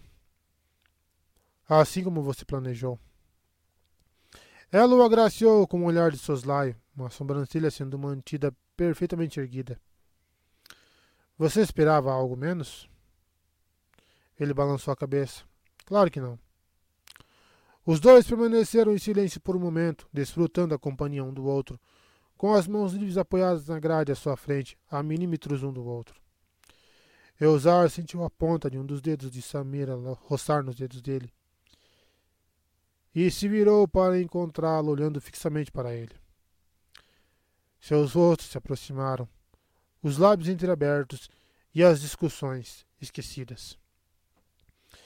Ele não tinha certeza se Samira não havia cronometrado o momento para coincidir com o início da exibição de fogos de artifício, o céu acima deles explodindo em cores e sons. Por todo o parque, por toda a cidade, representantes, cidadãos, políticos de Jedi olhavam para o alto. Todos, exceto Eusar e Samira Raum, estavam ocupados com outra coisa. Seja bem-vindo, seja bem-vinda ao DRN Audiolivros. Se você curte aí histórias de alta fantasia e outros tipos de livros, siga a gente aí, que sempre estamos produzindo bastante coisa. Deixe suas dicas para leituras futuras. Mesmo que eu não traga imediatamente, em alguma hora eu vou trazer. Se tem alguma dica de melhoria também, deixe nos comentários que a gente sempre tenta te seguir. E que 2023 seja um ano melhor para todos nós. Não esqueça de curtir, deixar o like para dar uma força pra gente no canal também aí. E vamos mergulhar nas nossas aventuras. Capítulo 27 Os Jardins da República Valo Na manhã seguinte, o sol brilhava forte quando Stellan se juntou à comitiva da chanceler em um passeio pelos jardins botânicos na orla da zona de ciência e tecnologia. Ao redor, tudo estava como ele esperava. Um fluxo constante de visitantes passava pelos portões e os ânimos estavam elevados. Mas, por alguma razão que não conseguia imaginar, Stellan estava nervoso. Antes do tour, ele passara no prédio da administração, verificando o capitão Snat e a coordenadora Ra-1. A Valon parecia um pouco aflita quando ele entrou pela porta, mas ele logo atribuiu aquilo ao mestre Jedi se intrometendo, enquanto tudo ocorria conforme o esperado. Ela certamente não precisava da interferência dele, por isso ele se desculpou e foi embora. Agora, enquanto acompanhava o grupo com o arquivista Orbalin, entregue a um monólogo aprofundado sobre uma espetacular exibição de rosas celabianas que haviam sido cultivadas no farol da luz estelar. Estela meditava sobre a nuvem que estragava a manhã perfeita. Algo na força parecia carregado. A princípio, Stellan atribuíra aquilo ao duelo com Tio Rick na noite anterior. Ela lutara como uma Jedi, mas não havia registro de ninguém com seu nome nas listas do templo. Ele esperava que a análise de seu sabre de luz, conduzida por Eusar, revelasse algo. Mas era certo que um usuário da força desgarrado não era a causa de tal desconforto. Ele olhou para a Indira Stokes, notando que ela estava de cara fechada. Também estava sentindo aquilo? Ele acessou a força, sentindo as pessoas que vagavam pelos jardins e passarelas além. Sim, havia preocupações ao redor. Pais aflitos em não perder os filhos de vista no meio da multidão, expositores cansados e com dor de cabeça em suas exibições, e o jardineiro-chefe do parque que queria dizer para Orbalim que era ele quem deveria estar guiando o tour. Havia, ainda, o capitão da guarda Togruta, Marames, que ficava cada vez mais agitado com as pessoas que se reuniam nas extremidades dos jardins para dar uma olhada em Regaza e Larek. Nenhuma daquelas coisas, embora fossem importantes para os indivíduos em questão, justificava uma sensação tão repentina de mau agouro. O que era aquilo? Ele ainda ponderava a questão quando Indira se aproximou. Você está sentindo? perguntou ela, mantendo a voz baixa. Assim como você. Tem noção do que possa ser? A Jedi ergueu uma sobrancelha. Talvez. O filho da chanceler. Quando você ouviu pela última vez? Estela examinou o pequeno grupo. Indira estava certa. Pessoa estava com eles quando se aproximaram dos jardins? Mas agora não estava à vista, nem o filho do prefeito. Estela não sabia seu nome. Pelas estrelas. Eles deveriam estar vigiando a comitiva. Como haviam deixado isso passar? Stella estendeu a mão para Bel, que conversava com Hildairo, enquanto o droid câmera capturava imagens de So e Jovette, cutucando o Padawan para atrair discretamente sua atenção. Bel deu uma olhada e, percebendo a expressão de Stellan, pediu licença à repórter e se aproximou dos outros Jedi, juntando-se a eles com Brás a seus pés. Stellan já estava se comunicando com a coordenadora HAL 1, que revia as imagens de segurança perdido dele no prédio de administração. Ahá! Disse 1 ao encontrar algo. O danado é sorrateiro. O que foi? Os meninos seguiram vocês até o jardim, mas quando fugi mas fugiram quando pensaram que ninguém estava olhando. Para onde foram? Não tenho certeza. Sumiram na multidão. Não estão aparecendo em nenhuma das telas. Como isso é possível? Você sabe quantas pessoas temos no parque, membro do conselho? Posso pedir que Drax Nat organize uma busca por eles? Algum problema? Estela ergueu os olhos para ver Norel Quo, que avist... Estela ergueu os olhos para ver que Norel Quo avistara o grupo de Jedi reunidos e vieram investigar. O filho da chanceler parece ter fugido, comunicou Stokes, antes que Stellan pudesse intervir. O rosto do assistente ficou imediatamente alarmado, enquanto ele olhava ao redor, quase em pânico. Que trap? Desaparecido? Tenho certeza de que há uma explicação inofensiva. Stellan apressou-se a afirmar. Ele parece estar com o filho do prefeito. João, ofereceu Bel, solícito. João Larim. Você estava conversando com eles ontem à noite, não? perguntou Stellan. Sim. Que Trap não estava gostando de estar aos olhos do público, pelo menos no início. Conheço a sensação disse Stellan, olhando para o droide câmera de Rio que girara na direção deles. Eles mencionaram algum plano para esta manhã? Bell deu risada. Não falaram nada sobre fugir, se é isso que você quer dizer, e certamente não teria me contado. Mas John mencionou que estava ansioso para fazer um tour pela Innovator. A visita oficial começa hoje à tarde, apontou Ko. Talvez eles tenham decidido ir mais cedo sugeriu Indira. Eles teriam sorte de conseguir, interrompeu Samira pelo comunicador. As filas já estão dando volta no quarteirão. Aquela nave é a estrela do espetáculo. Mas o filho da chanceler não é como qualquer outro visitante na fila. Steno olhou para o passe VIP preso no cinto de pó. Presumo que Kitrep tenha um desses? O assistente soltou um suspiro grave. Aquele menino vai ser meu fim. Sim, ele tem um passe. Livre acesso a todas as áreas. Era um tiro no escuro, mas também a única pista que tinham. Stellan se voltou para a Indira. Posso pegar seu aprendiz emprestado? Claro. Você quer que eu vá para a Innovator? perguntou Bell. Com sorte, entre você e Brasa, vão conseguir rastreá-los antes que alguém se dê conta. Vou mandar a despachar uma equipe de segurança, sugeriu Hal 1 pelo comunicador, apenas para ser interrompida por Ko. Precisamos manter isso em segredo, disse o Ko Orivar. Se alguém descobrir que o filho da chanceler está desaparecido. Acho que a chanceler pode decidir isso sozinha, disse Stokes, voltando-se para So, que olhava incisivamente para os quatro, do outro lado do jardim. Vou contar a ela, o assistente suspirou. E eu vou encontrá-los, disse Bel confiante. Prometo. Stella não duvidava que Bel manteria a palavra, mas ainda não conseguia afastar a dúvida que o incomodava no fundo da mente. Coordenadora, disse ele, antes de fechar o comunicador. Como está o tráfego para o setor esta manhã? O tráfego espacial? respondeu ela, do prédio da administração. Tão movimentado quanto se poderia esperar, mas tudo sob controle. A capitania portuária não relatou nenhum problema. Gostaria que eu confirmasse?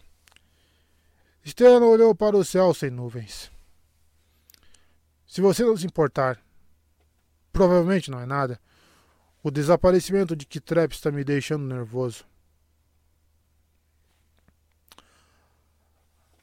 Agora você me deixou preocupada, disse 1. Achei que os Jedi não ficavam nervosos. Apenas nós, meros mortais. Vou checar imediatamente. Stellan agradeceu e a conexão foi encerrada. Ele olhou para ver Quo conversando com a chanceler, ambos tentando ao máximo fingir que não havia nada de errado com tantos repórteres nas proximidades.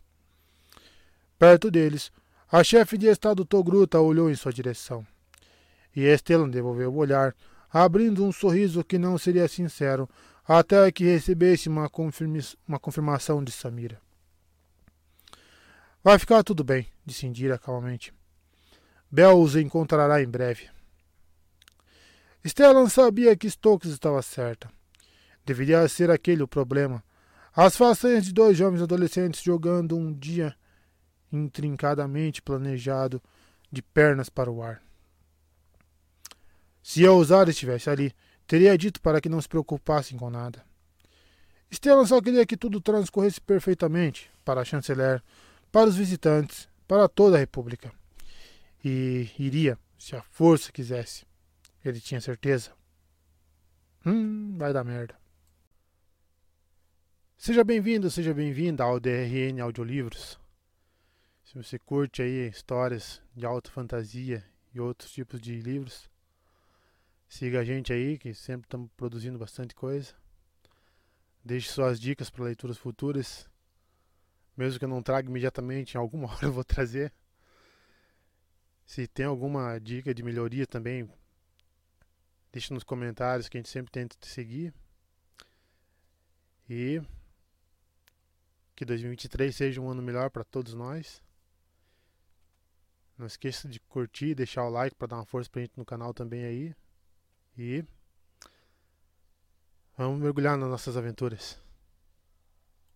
Capítulo 28 O Parque da Feira Valo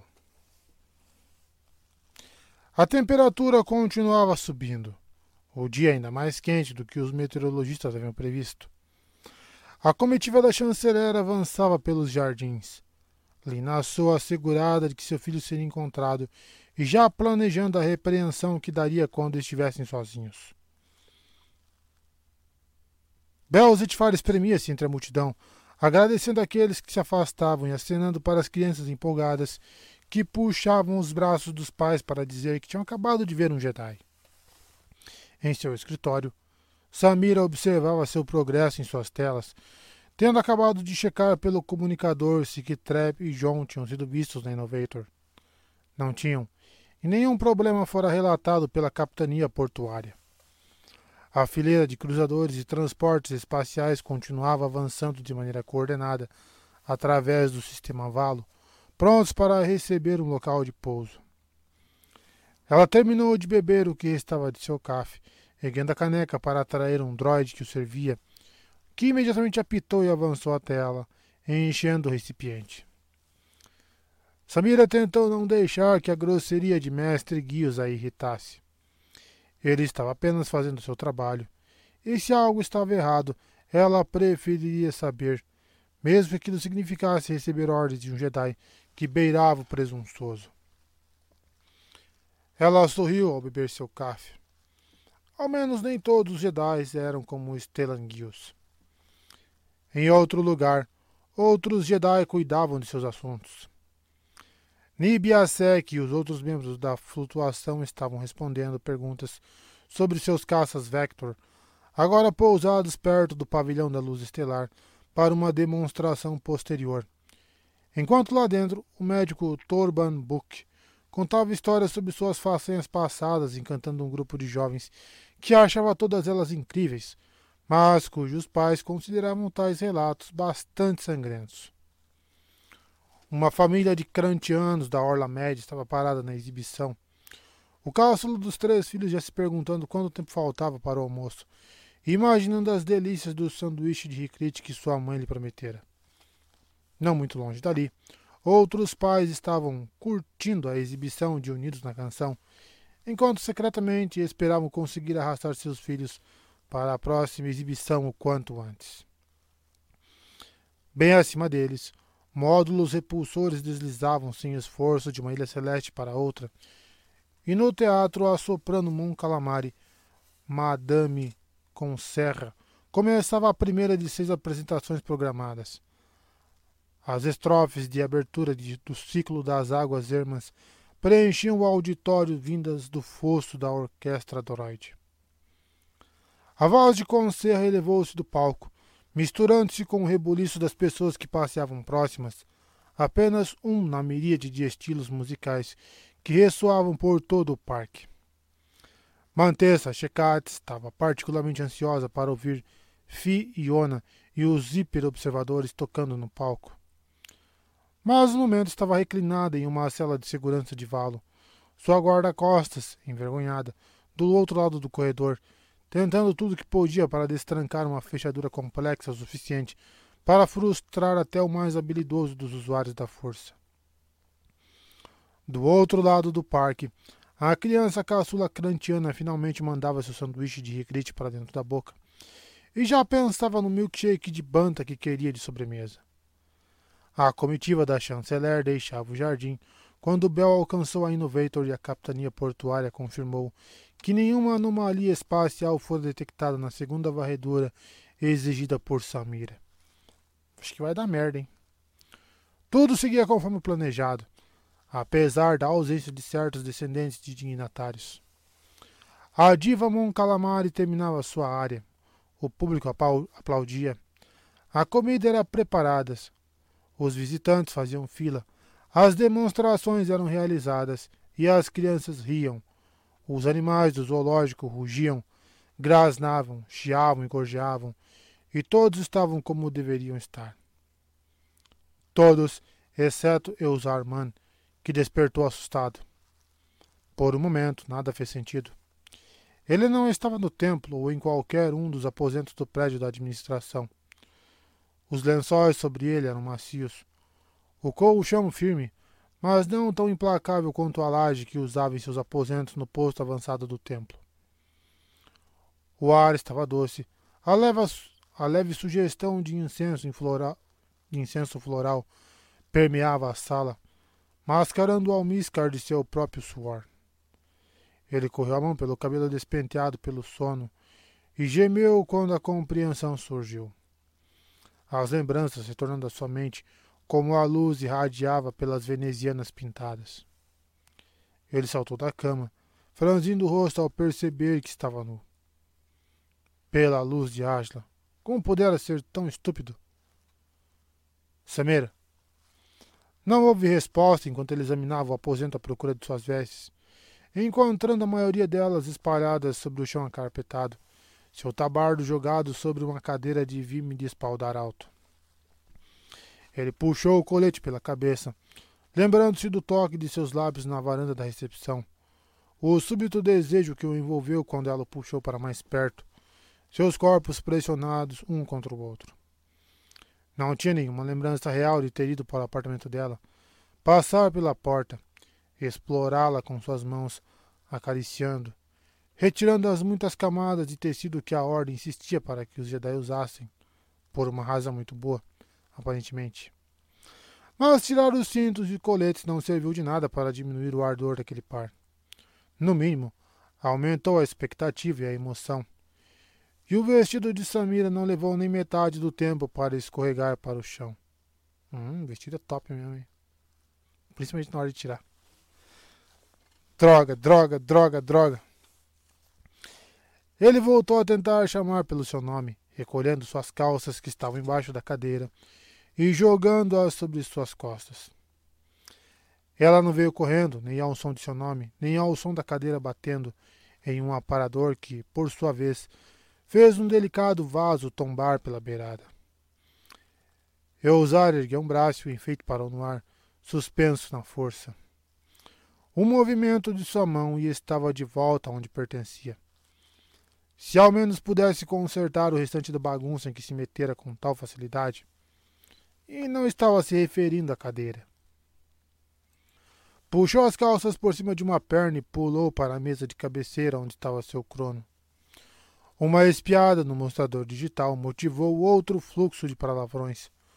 Muitos tão indignos de um Jedi quanto o ato que apreciaram na noite anterior. Atos, no plural.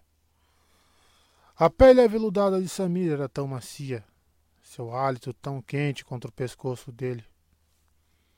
Isso não está ajudando, disse a si mesmo, correndo para recuperar seu tabardo e buscando ao redor por seu sabre de luz numa súbita explosão de pânico. Estava ali, em sua bainha, ao pé da cômoda, ao lado do sabre de luz confiscado de Yorik. Aquilo era uma bênção, pelo menos. Explicar seu atraso para Estela já seria ruim o suficiente, principalmente quando o homem era capaz de lê-lo como um crono. Mas perder a arma teria sido imperdoável. A única coisa que parecia estar faltando era sua capa e o autocontrole que abandonara com tanto entusiasmo poucas horas antes. Do outro lado da cidade, a feira prosseguia enquanto Elzar revirava o apartamento vazio de Samira. Os pensamentos da coordenadora estavam concentrados nos altos e baixos dos acontecimentos daquela manhã. Tudo estava funcionando como exaustivamente planejado em minuciosos detalhes. É claro que estava. Seus olhos corriam pela de tela em tela, observando os módulos repulsores transportando visitantes de uma ilha para outra, enquanto a música tocava em várias zonas. Artistas se apresentavam, especialistas ministravam palestras e contadores de histórias fascinavam. Ela viu o Bel Zetfar chegando a Innovator para perguntar sobre os dois adolescentes, enquanto na casa de ópera a chanceler So e a Regaz Larek se reuniam com a Madame Conserra e seu empresário, Paul Slecco. Samira permitiu-se um momento para aproveitar o que estava fazendo, focando em uma família crantiana que esperava na fila para fazer uma excursão pelo mais recente andador da Rotana Engenharia Pesada. Aumentou o volume do áudio e riu quando o filho mais novo, chamado Sari, tentava convencer a mãe de que ainda estava com fome, mesmo depois de comer um sanduíche de ricrite e tomar um milkshake de banta.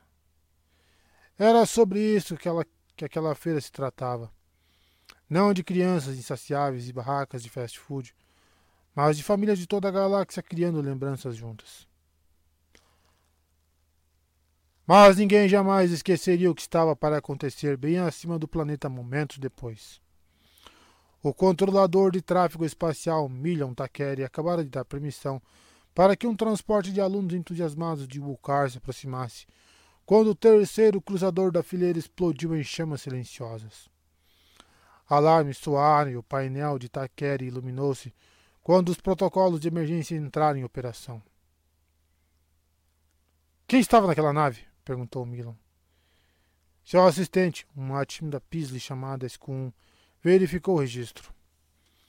Uma trupe de dançarinos ginda de eriado. A nave foi escaneada? Não, respondeu a insetoide de casca laranja. Era a próxima da fila. A capitania portuária quer saber o que está acontecendo. Diga-lhe que está sob controle. Milan apertou um botão, mudando de canal. Aqui é o controle de tráfego espacial. Envie equipes médicas para ajudar os feridos. Ele voltou, ele se voltou para Skun. Há algum dano na próxima embarcação da fila? Nada demais, disse Pisley, claramente lutando contra o desejo natural de sua espécie de se enrolar em uma bola ao primeiro sinal de perigo. Embora as varreduras estejam detectando uma assinatura de radiação estranha, parece um vazamento de conflagrina. Conflagrina? O que raios dançarinos Ginda estavam fazendo carregando conflagrina? Scum nunca teve a chance de responder. Estava tão preocupada com o um acidente gerenciável, ainda que perturbador, que não percebeu o sinal de uma nave saltando para a atmosfera de Valo em um ponto onde nenhum salto deveria ser possível. O sinal foi acompanhado por outro e outro, até que se tornou tão impossível não notar os, os inúmeros sinais que apareceram no radar, segundo antes de Takeri e todos no satélite de controle de tráfego espacial, serem vaporizados na explosão que destruiu a estação. Seja bem-vindo, seja bem-vinda ao DRN Audiolivros. Se você curte aí histórias de alta fantasia e outros tipos de livros, Siga a gente aí, que sempre estamos produzindo bastante coisa. Deixe suas dicas para leituras futuras. Mesmo que eu não traga imediatamente, em alguma hora eu vou trazer. Se tem alguma dica de melhoria também, deixe nos comentários que a gente sempre tenta seguir. E que 2023 seja um ano melhor para todos nós. Não esqueça de curtir, deixar o like para dar uma força pra gente no canal também aí. E vamos mergulhar nas nossas aventuras. Capítulo 29 A Innovator Valo Bel avistou os garotos na plataforma de observação mais distante, na popa da Innovator. Duas plataformas haviam sido montadas durante a noite para permitir que os visitantes ficassem sobre o casco da nave a oportunidade perfeita para a captura de imagens, com as ilhas flutuantes ao lado e o lago cintilante à frente. Kip e John estavam rindo, e Kip parecia muito mais relaxado do que na noite anterior, mesmo àquela distância. Bell estava na outra plataforma, perto da proa, ao lado do embarcadouro. Brasa abanou o rabo alegremente, sentindo o alívio de seu mestre enquanto Bell levava o comunicador à boca. Eu os encontrei, relatou Bell, imaginando quanto tempo levaria para descer até o interior da nave e chegar até a popa. Pelo menos não precisaria seguir a rota planejada para visitantes.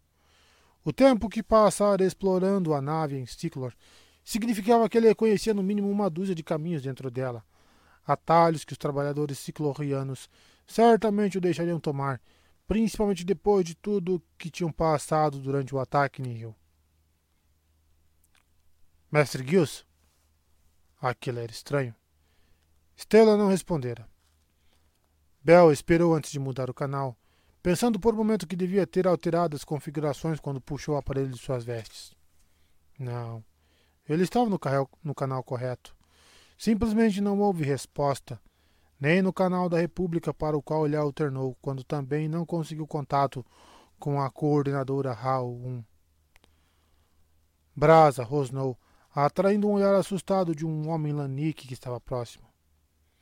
Calma, garota, tranquilizou Abel, resistindo à vontade de chacoalhar o comunicador para ver se ainda estava funcionando. Provavelmente é só um transmissor ruim. Acho que não, disse uma voz à sua direita.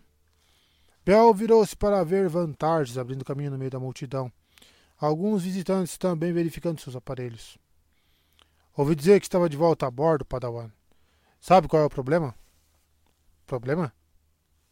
Com as comunicações. Todos os canais parecem estar bloqueados.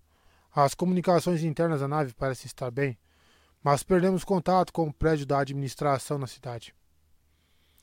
Aquilo não era bom. Prendendo o comunicador ao cinto, Bell baixou as defesas que colocaram ao redor de sua conexão com a força e quase cambaleou quando uma onda de pavor o percorreu. Padawan Zetfar? Bel engoliu em seco, tentando acalmar o estômago que, de repente, se embrulhou como se ele estivesse em um veleiro sacudido pela tempestade, em vez de um cruzador estelar atracado. Você disse que a comunicação interna está funcionando? Sim. Então entre em contato com outra plataforma de observação. O filho da chanceler está lá com o filho do prefeito. Precisamos nos certificar de que ambos estejam seguros. As mandíbulas de Tardes estremeceram. O filho da chanceler? Por que não estaria seguro? Bel não respondeu. Em vez disso, olhou para o céu. Brasa não se importando com o que o Lanik pensava e latindo enquanto pontos surgiam no horizonte. Dezenas e dezenas de pontos que se aproximavam rapidamente. Bel usou a força para abafar o ruído ao seu redor, de forma que pudesse se concentrar melhor nos recém-chegados. Eram naves, algumas grandes, outras não maiores do que um caça-vector, mas todas estavam repletas de um ódio inconfundível, o mesmo ódio que sentira em Ciclor. Eram os Nihil. Bel se virou, sentindo que não estava sozinho, não estavam sozinhos. De fato, mais naves estavam vindo do leste, descendo pelo ar sobre as montanhas acima do outro lado do lago. Tire todos da plataforma, ordenou Bel da forma mais calma que pôde. São os. Van, por favor. Você precisa salvar as pessoas. Muitos já morreram. Morreram? Outras vozes juntaram-se ao burburinho crescente. Ele disse: Morreram? Que naves são essas? É outra demonstração? Não era uma demonstração. Bell sentiu as ondas de emoção. O pânico instalando-se naqueles que haviam notado. A preocupação do companheiro Jedi, que também percebeu o perigo. Os gritos de muitas almas acima do planeta, interrompidos de modo abrupto. Afaste todos, Van! gritou Bell, saltando sobre a muralha e pousando levemente no casco da Innovator. Leve-os para baixo ou para a costa, tanto faz. Só os tire da plataforma. Bell correu, inundando seu corpo com a força, forçando-se mais rápido, tornando-se mais rápido, seus pés se chocando contra as placas do casco da Innovator. Brazo acompanhava de cabeça baixa e orelhas encolhidas. Mesmo antes de começar, Bell soube que não conseguiria. Ele estava se movendo rápido, mas as naves dos invasores eram mais velozes. Elas avançaram como a horda que eram, seus propulsores levantando nuvens de água nas laterais. Bell conseguia sentir a excitação dos pilotos, junto com os incontáveis criminosos assassinos que enchiam seus compartimentos, todos carregando armas projetadas para causar a maior quantidade de danos possível. A agonia de esperar o começo da carnificina era quase uma euforia.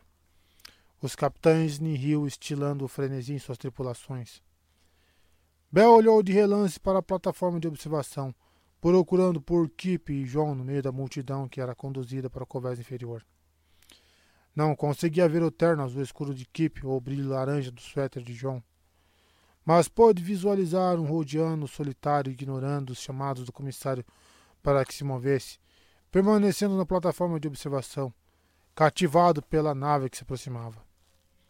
Bell desejou que o homem de pele verde se movesse, despertasse de seu transe, em vez de encarar a morte como um rocão paralisado pelos faróis de um deslizador.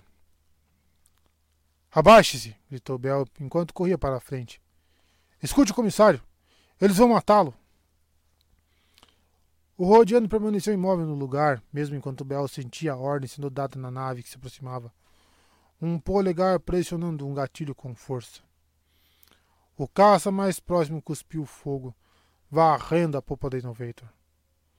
Bel nunca viu o Rodiano morrer, mas sentiu aquilo tão intensamente quanto sentiu os Spacers gritando aterrorizados acima dele, quando a armada Nihil atacou pela primeira vez, ou aqueles morrendo abaixo dele esmagados pelos visitantes da feira, que pisoteavam uns aos outros em pânico. A nave Nihil rugiu sobre a cabeça de Bel, avançando na direção da cidade. O fogo laser atingindo o casco ao lado dele. Brasa ganhou quando caiu no buraco que se abriu sob os pés de Bel. Seu mestre a seguindo segundos depois, sacudindo os braços enquanto caía no abismo. Que falta faz um Star Killer aí, né? Seja bem-vindo, seja bem-vinda ao DRN Audiolivros. Se você curte aí histórias de alta fantasia e outros tipos de livros, siga a gente aí, que sempre estamos produzindo bastante coisa. Deixe suas dicas para leituras futuras. Mesmo que eu não traga imediatamente, em alguma hora eu vou trazer.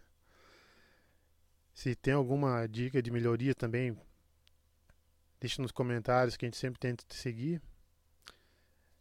E que 2023 seja um ano melhor para todos nós.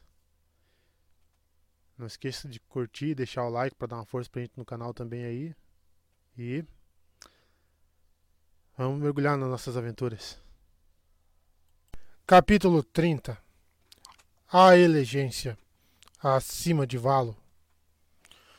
Um sorriso se estendeu pelo rosto largo de Paneita enquanto o caos tomava conta do planeta abaixo dele. Sua nave, a Elegência, pairava sobre Valo como um necrófago esperando para se banquetear sobre uma nova matança. Um enxame de droides sucateiros de Zitar já recolhendo as carcaças das naves de transportes destruídos, que há apenas meia hora aguardavam pacientemente para pousar no planeta.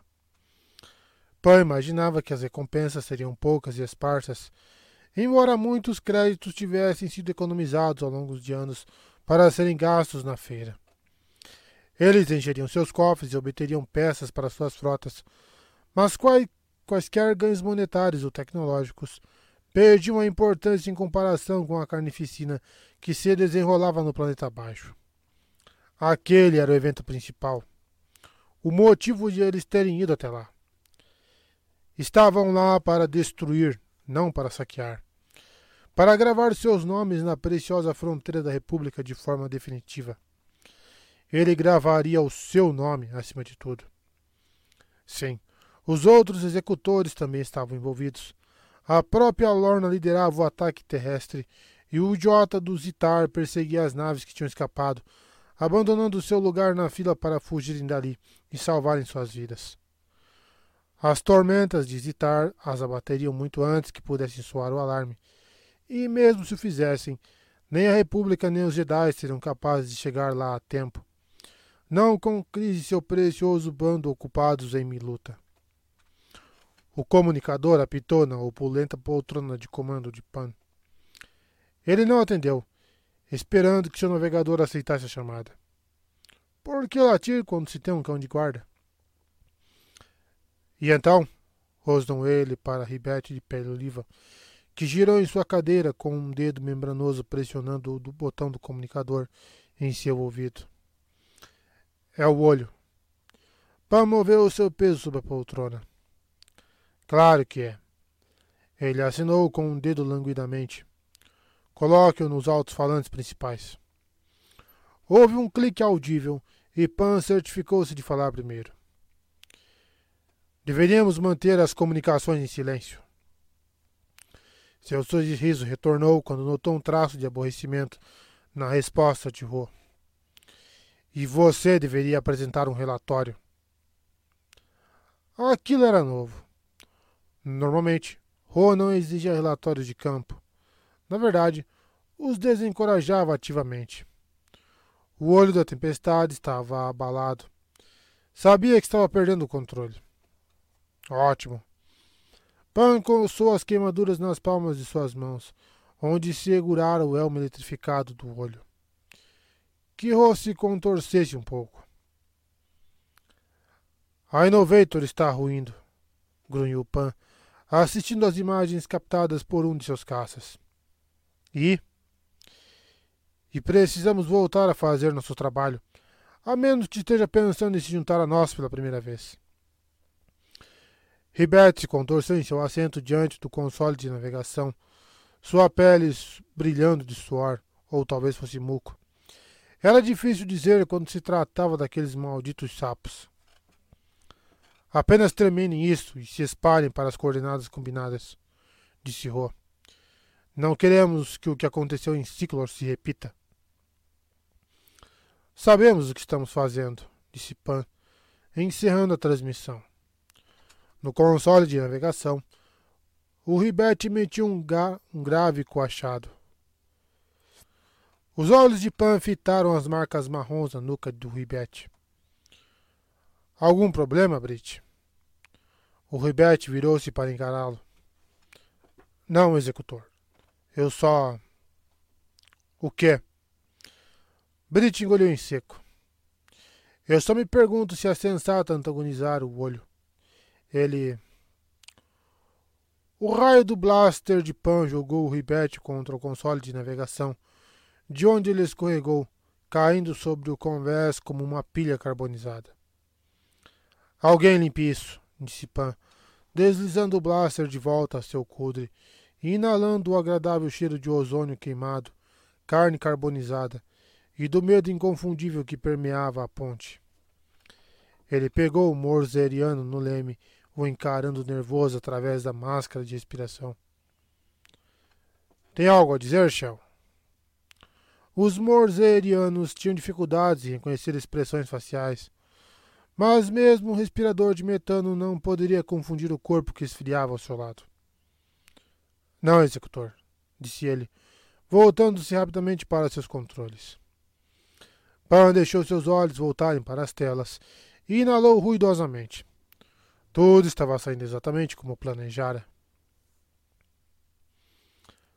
As comunicações caíram, reportou Stokes, enquanto os caças Nihil manobravam para passar sobre eles mais uma vez. Stellan mal conseguia ouvir a Jedi por cima dos berros, visitantes da feira correndo em todas as direções ao mesmo tempo à procura de abrigo. Ele se virou para Orbalin, que, minuto antes do ataque, estava entretendo Sleco com o que o arquivista considerava uma fascinante palestra sobre os antigos textos de Bruce Bull. Len, você pode ir até a torre de comunicação? O capacete do arquivista balançou. Claro, se eu soubesse onde fica. Eu posso levá-lo até lá, interrompeu o Rio Dairo, já correndo quando as explosões soaram do lado de fora. Por aqui. O arquivista cambaleou atrás dela, T9 flutuando atrás de ambos. Vou ajudar no ar, disse Indira, olhando para os caças Vector que já tinham partido. A menos que precisem de mim aqui. Não, vá, respondeu Stellan. Que a força esteja com você. Stokes corria quando Stellan se virou para a chanceler e Iovete. A guarda Togruta formando um círculo ao redor delas, com os seus Kiavenes prontos para a batalha. Precisamos colocar a regaza em um local seguro, disse o capitão da guarda. E nós vamos, prometeu Stellan, olhando para cima quando gritos soaram do outro lado da cortina do palco. Stellan usou a força e a empurrou de, um, de lado com um aceno para ver a mais alta das três fileiras de repulsores ainda no ar. As outras duas estavam no chão, as pessoas da plateia correndo para se proteger. Mas a última fileira ainda estava suspensa muito acima do chão.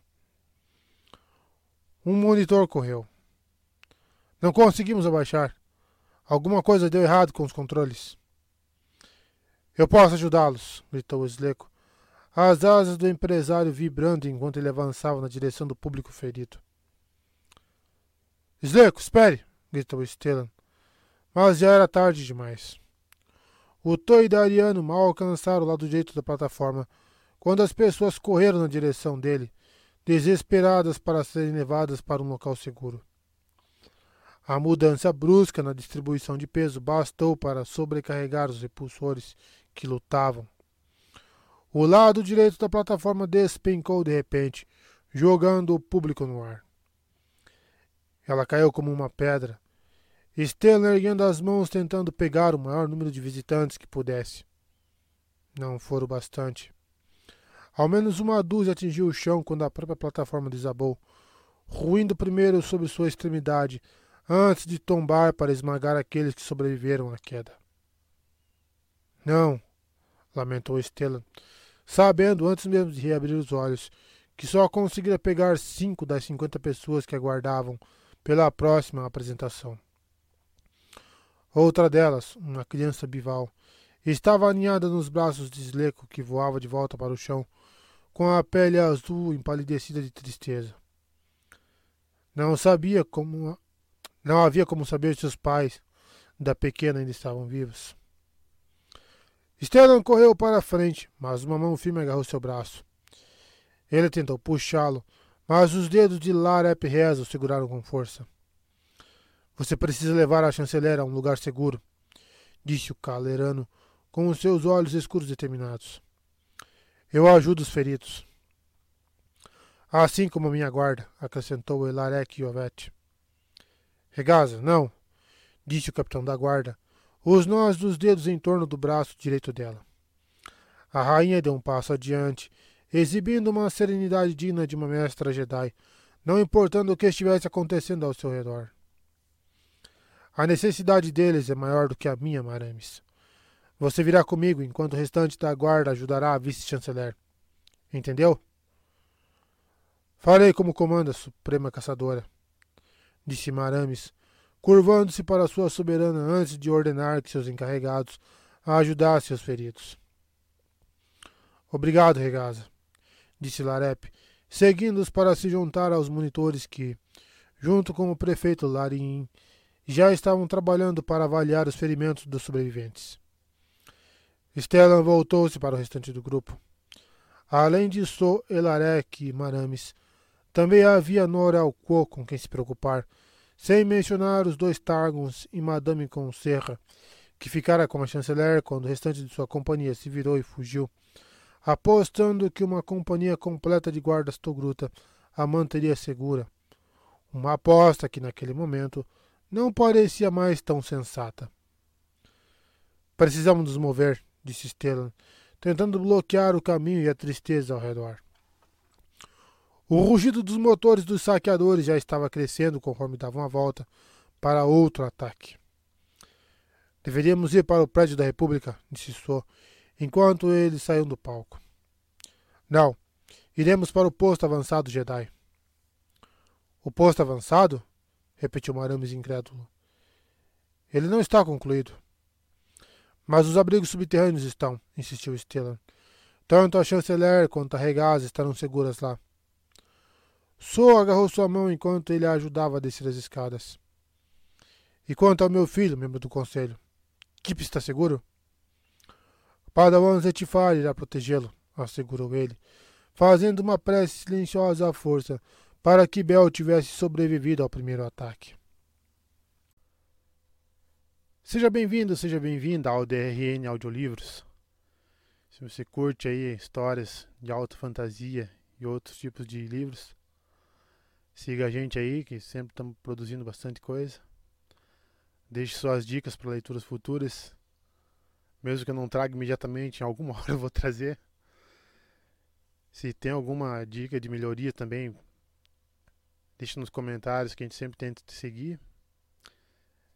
E que 2023 seja um ano melhor para todos nós. Não esqueça de curtir, deixar o like para dar uma força pra gente no canal também aí. E vamos mergulhar nas nossas aventuras. Capítulo 31 Palco da Ópera O Parque da Feira Valo O pânico se instaurara.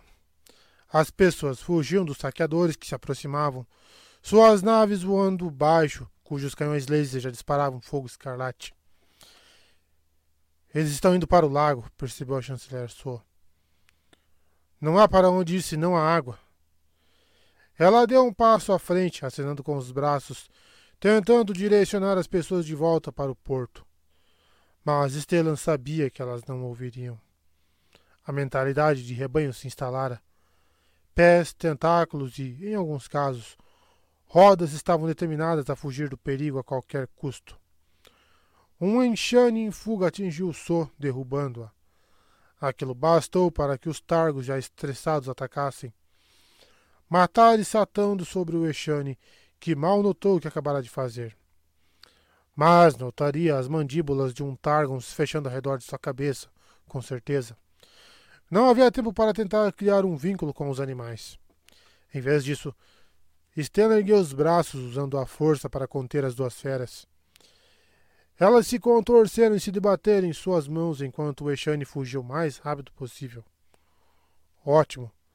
A última coisa que eles precisavam eram de transeuntes inocentes sendo atacados pelos animais de estimação superprotetores da chanceler. Sol levantou-se de frente para os animais, com as palmas das mãos levantadas, sinalizando que estava tudo bem que ela estava bem. Os animais relaxaram, não mais lutando contra o controle de Stellan sobre eles, e, os e o Jedi o soltou. Estela ficou aliviado quando, em vez de atacar, eles cercaram sua senhora, embora seus longos dentes continuassem ameaçadoramente expostos para qualquer um que chegasse perto da chanceler. Estela olhou para as naves Nihil que se aproximavam a cada segundo. Baías se abriam no ventre delas e bombas. Baías não, baias. Se abriam no ventre delas e bombas caíram, assobiando para o chão. Stellan saltou sobre para a frente, colocando-se diante da chanceler e seus animais. O capitão Marames fazendo o mesmo por sua rainha. As mãos de Stellan se ergueram novamente, prontos para empurrar a inevitável bola de fogo, mas as chamas nunca vieram.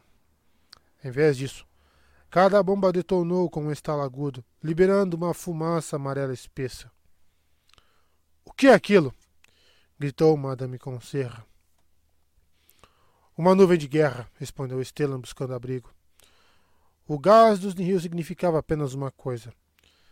Os piratas estavam atacando pelo ar e pelo solo, protegido dos gases nocivos por seus respiradores. Por que ele não insistira para que os Jedi levassem respiradores como equipamento padrão?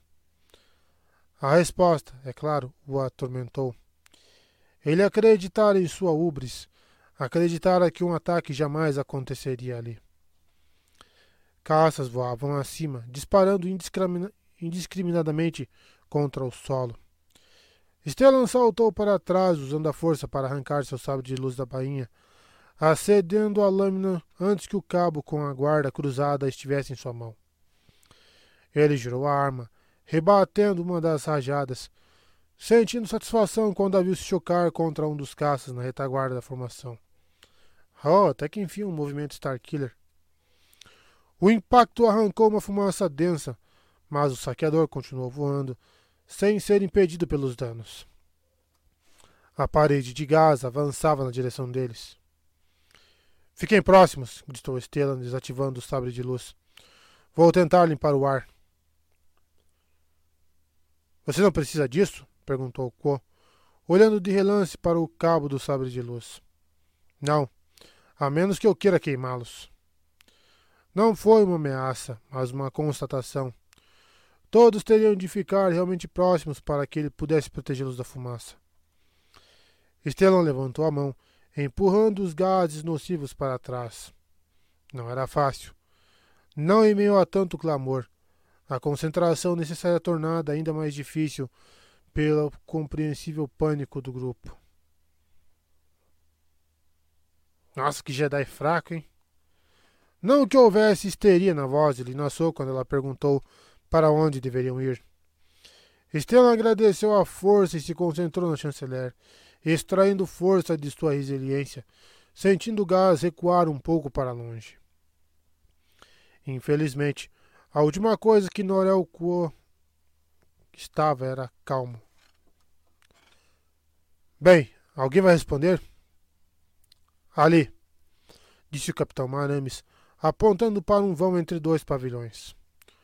O andador experimental rotando de pé abandonado, sua plataforma exposta às intempéries, mas com sorte, alto bastante para ficar fora do gás que avançava. Você consegue nos proteger, Lord Jedi? perguntou Ilarek. Stellan sentiu uma pontada de dúvida que achou melhor guardar para si. Sim, se nos movermos devagar. Devagar? exclamou Quo. Isso é difícil para ele, disse a regaza, olhando profundamente nos olhos de Stellan. Mas estamos gratos. Qual foi a expressão que Jora Mali me ensinou? Pela luz e pela vida? Pela luz e pela vida, repetiu Stellan, grato pelo apoio. Ele recitou o mantra várias vezes enquanto o grupo avançava. A Regaza e Larek proferindo as palavras junto com ele, tanto para se fortalecerem quanto para ajudá-lo, embora o resultado fosse o mesmo. Nossa, mas esses Jedi estão dando nojo, hein? Pela luz e pela vida, pela luz e pela vida. O progresso era dolorosamente lento e, a cada passo arrastado, o ar ao redor dele se tornava mais estagnado conforme Stellan mantinha as toxinas sob controle. Não podemos ir mais rápido? perguntou Ko, apenas para sofrer uma repreensão de sua chanceler. Não se você quiser respirar, Norel. Acho que é uma troca justa, não? O assistente ficou em silêncio e eles continuaram na direção do andador, seus olhos ardendo apesar da proteção de Stellan, a desorientação se instalando imediatamente. Um grito atravessou a fumaça à sua direita, o choro de uma criança pequena distorcido pela névoa.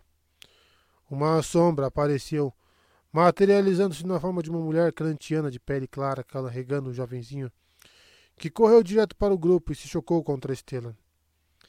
Ele recuou. Sua concentração foi interrompida e a névoa se espalhou. O que pensa que está fazendo? gritou Quo com a mulher, que soluçava abertamente com lágrimas causadas tanto pela dor quanto pela fumaça cáustica. Minha família. Não consigo encontrá-los. Eu. Acho que estão mortos. Houve uma explosão. Ela estava coberta de sangue. Seu filho, Um menino de não mais de cinco anos agarrado a ela, apavorado demais.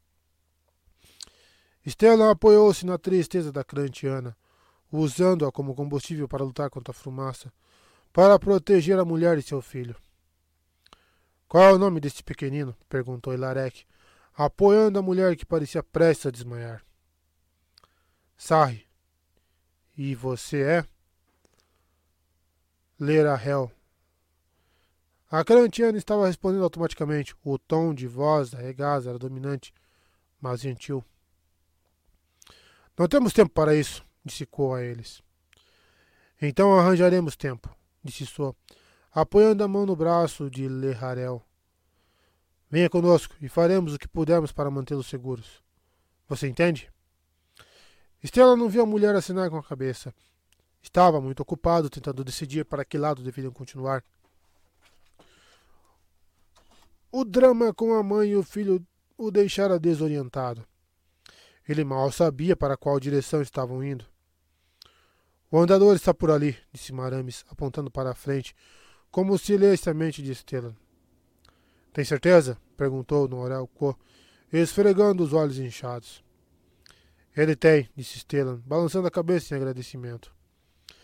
Ele ouvira histórias sobre os montrais dos Togruta, sobre como os chifres em forma de cone proporcionavam à espécie uma forma de ecolocalização, mas nunca os vira em ação até aquele momento. A força dizia que podia confiar. O grupo seguiu em frente como um só, Stellan desejando poder ajudar o pobre Sarri, que chorava copiosamente nos braços de sua mãe, mas mal conseguia mantê-los respirando com segurança, quanto mais acalmar suas mentes. Certamente já devemos tê-lo alcançado, não? Gaguejou Madame Conserra, dominada pelo medo. Alcançando o quê? perguntou Quo, ríspido. O andador, é claro. Estamos quase lá, disse So, firme. Não estamos, membro do conselho. Estamos, respondeu Stellan, embora por um momento não tivesse tanta certeza. Será que teriam passado direto pelo andador? Certamente que não. Ele deveria estar bem à frente. Lá! gritou Maramis. Lá está ele. O aviso veio logo antes de Stellan trombar na gigantesca perna de metal que se erguia para fora da fumaça, como uma árvore diante deles. Norel olhou para o alto, vendo a estrutura sumindo na névoa acima.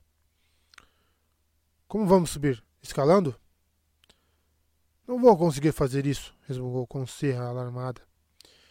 Tinha uma escada, lembrou Stellan, recordando-se do andador em seu tour anterior. Stellan está certo, concordou So. Vai até o convés. Por aqui, disse Marames, guiando-o sobre o ventre metálico da besta, seguindo na direção de sua cabeça, que estava voltada para o porto. Era exatamente como eles se lembravam, degraus subindo na névoa. Como sabemos que é seguro? perguntou Norel, olhando para a névoa que obscurecia a visão. Lá em cima. Stellan sentiu uma pressão na força, um desejo de erguer todos mais, o mais rápido possível.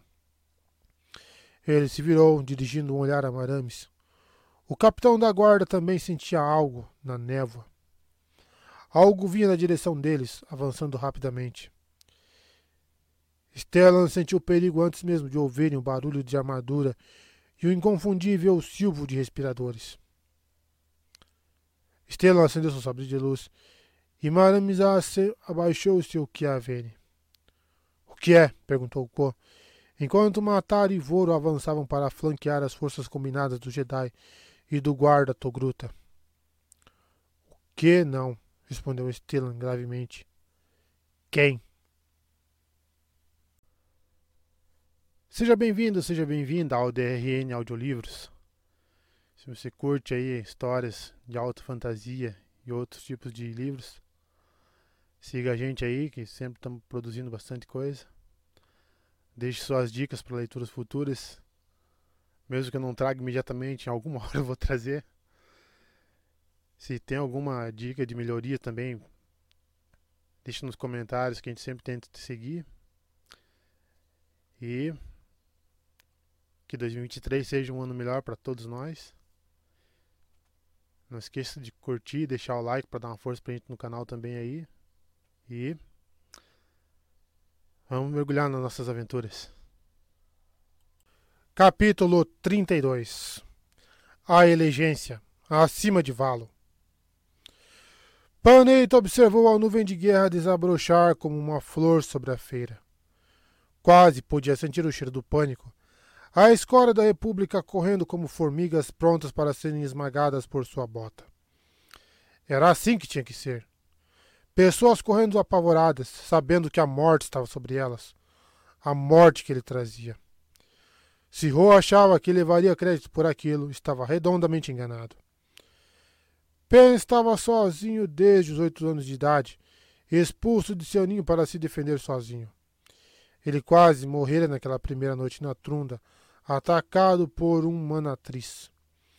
Ainda tinha cicatrizes no peito, onde as garras da fera rasgaram profundamente. Ele certamente deveria ter sangrado até a morte no gelo, mas aguentou arrastando-se até a caverna mais próxima, suportando a febre que quase o matou, sobrevivendo com a carne das criaturas de oito patas que se escondiam entre as rochas, os sucos delas escorrendo pelos chifres de seu queixo, enquanto recobrava lentamente suas forças. Ah! Como saboreou rastrear o maldito Manatrix quando ficou forte o suficiente, quebrando seu pescoço enquanto o vento norte soprava, assando sua carcaça sobre uma fogueira crepitante na caverna. Ele jurou nunca mais ficar com fome novamente, mesmo que aquilo significasse abandonar Dowut.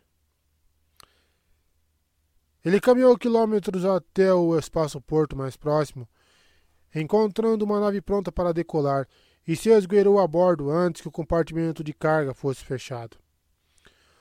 Os comerciantes espaciais nem sabiam que tinha um clandestino, não até sentirem a faca em sua garganta.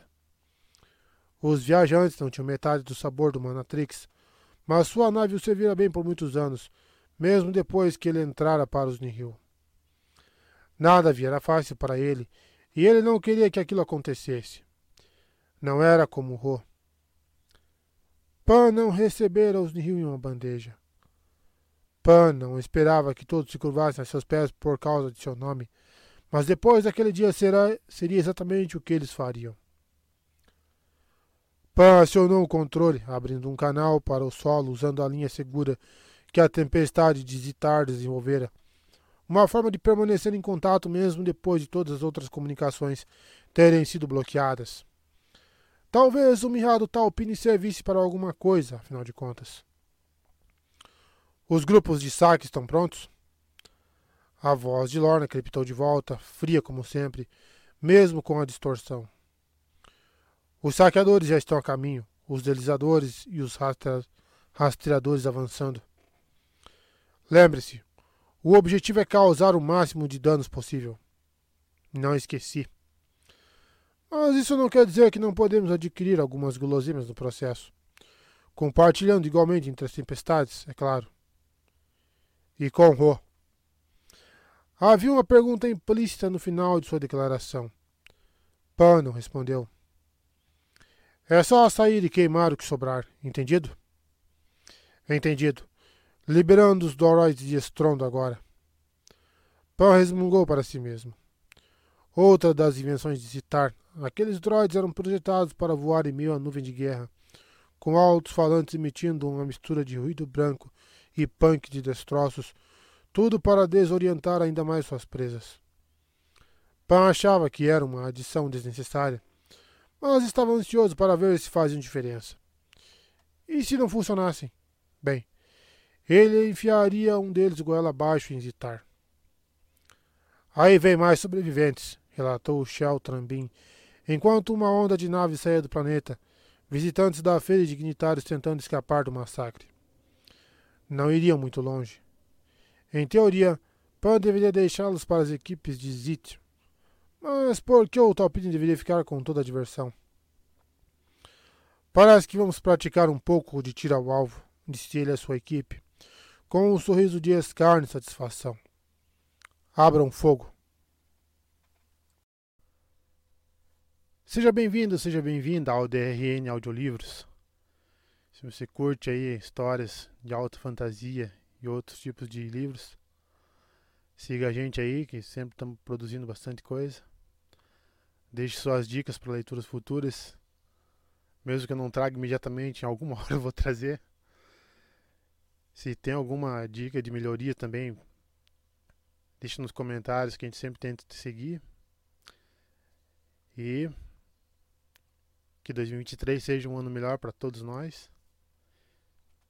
Não esqueça de curtir, deixar o like para dar uma força pra gente no canal também aí. E vamos mergulhar nas nossas aventuras.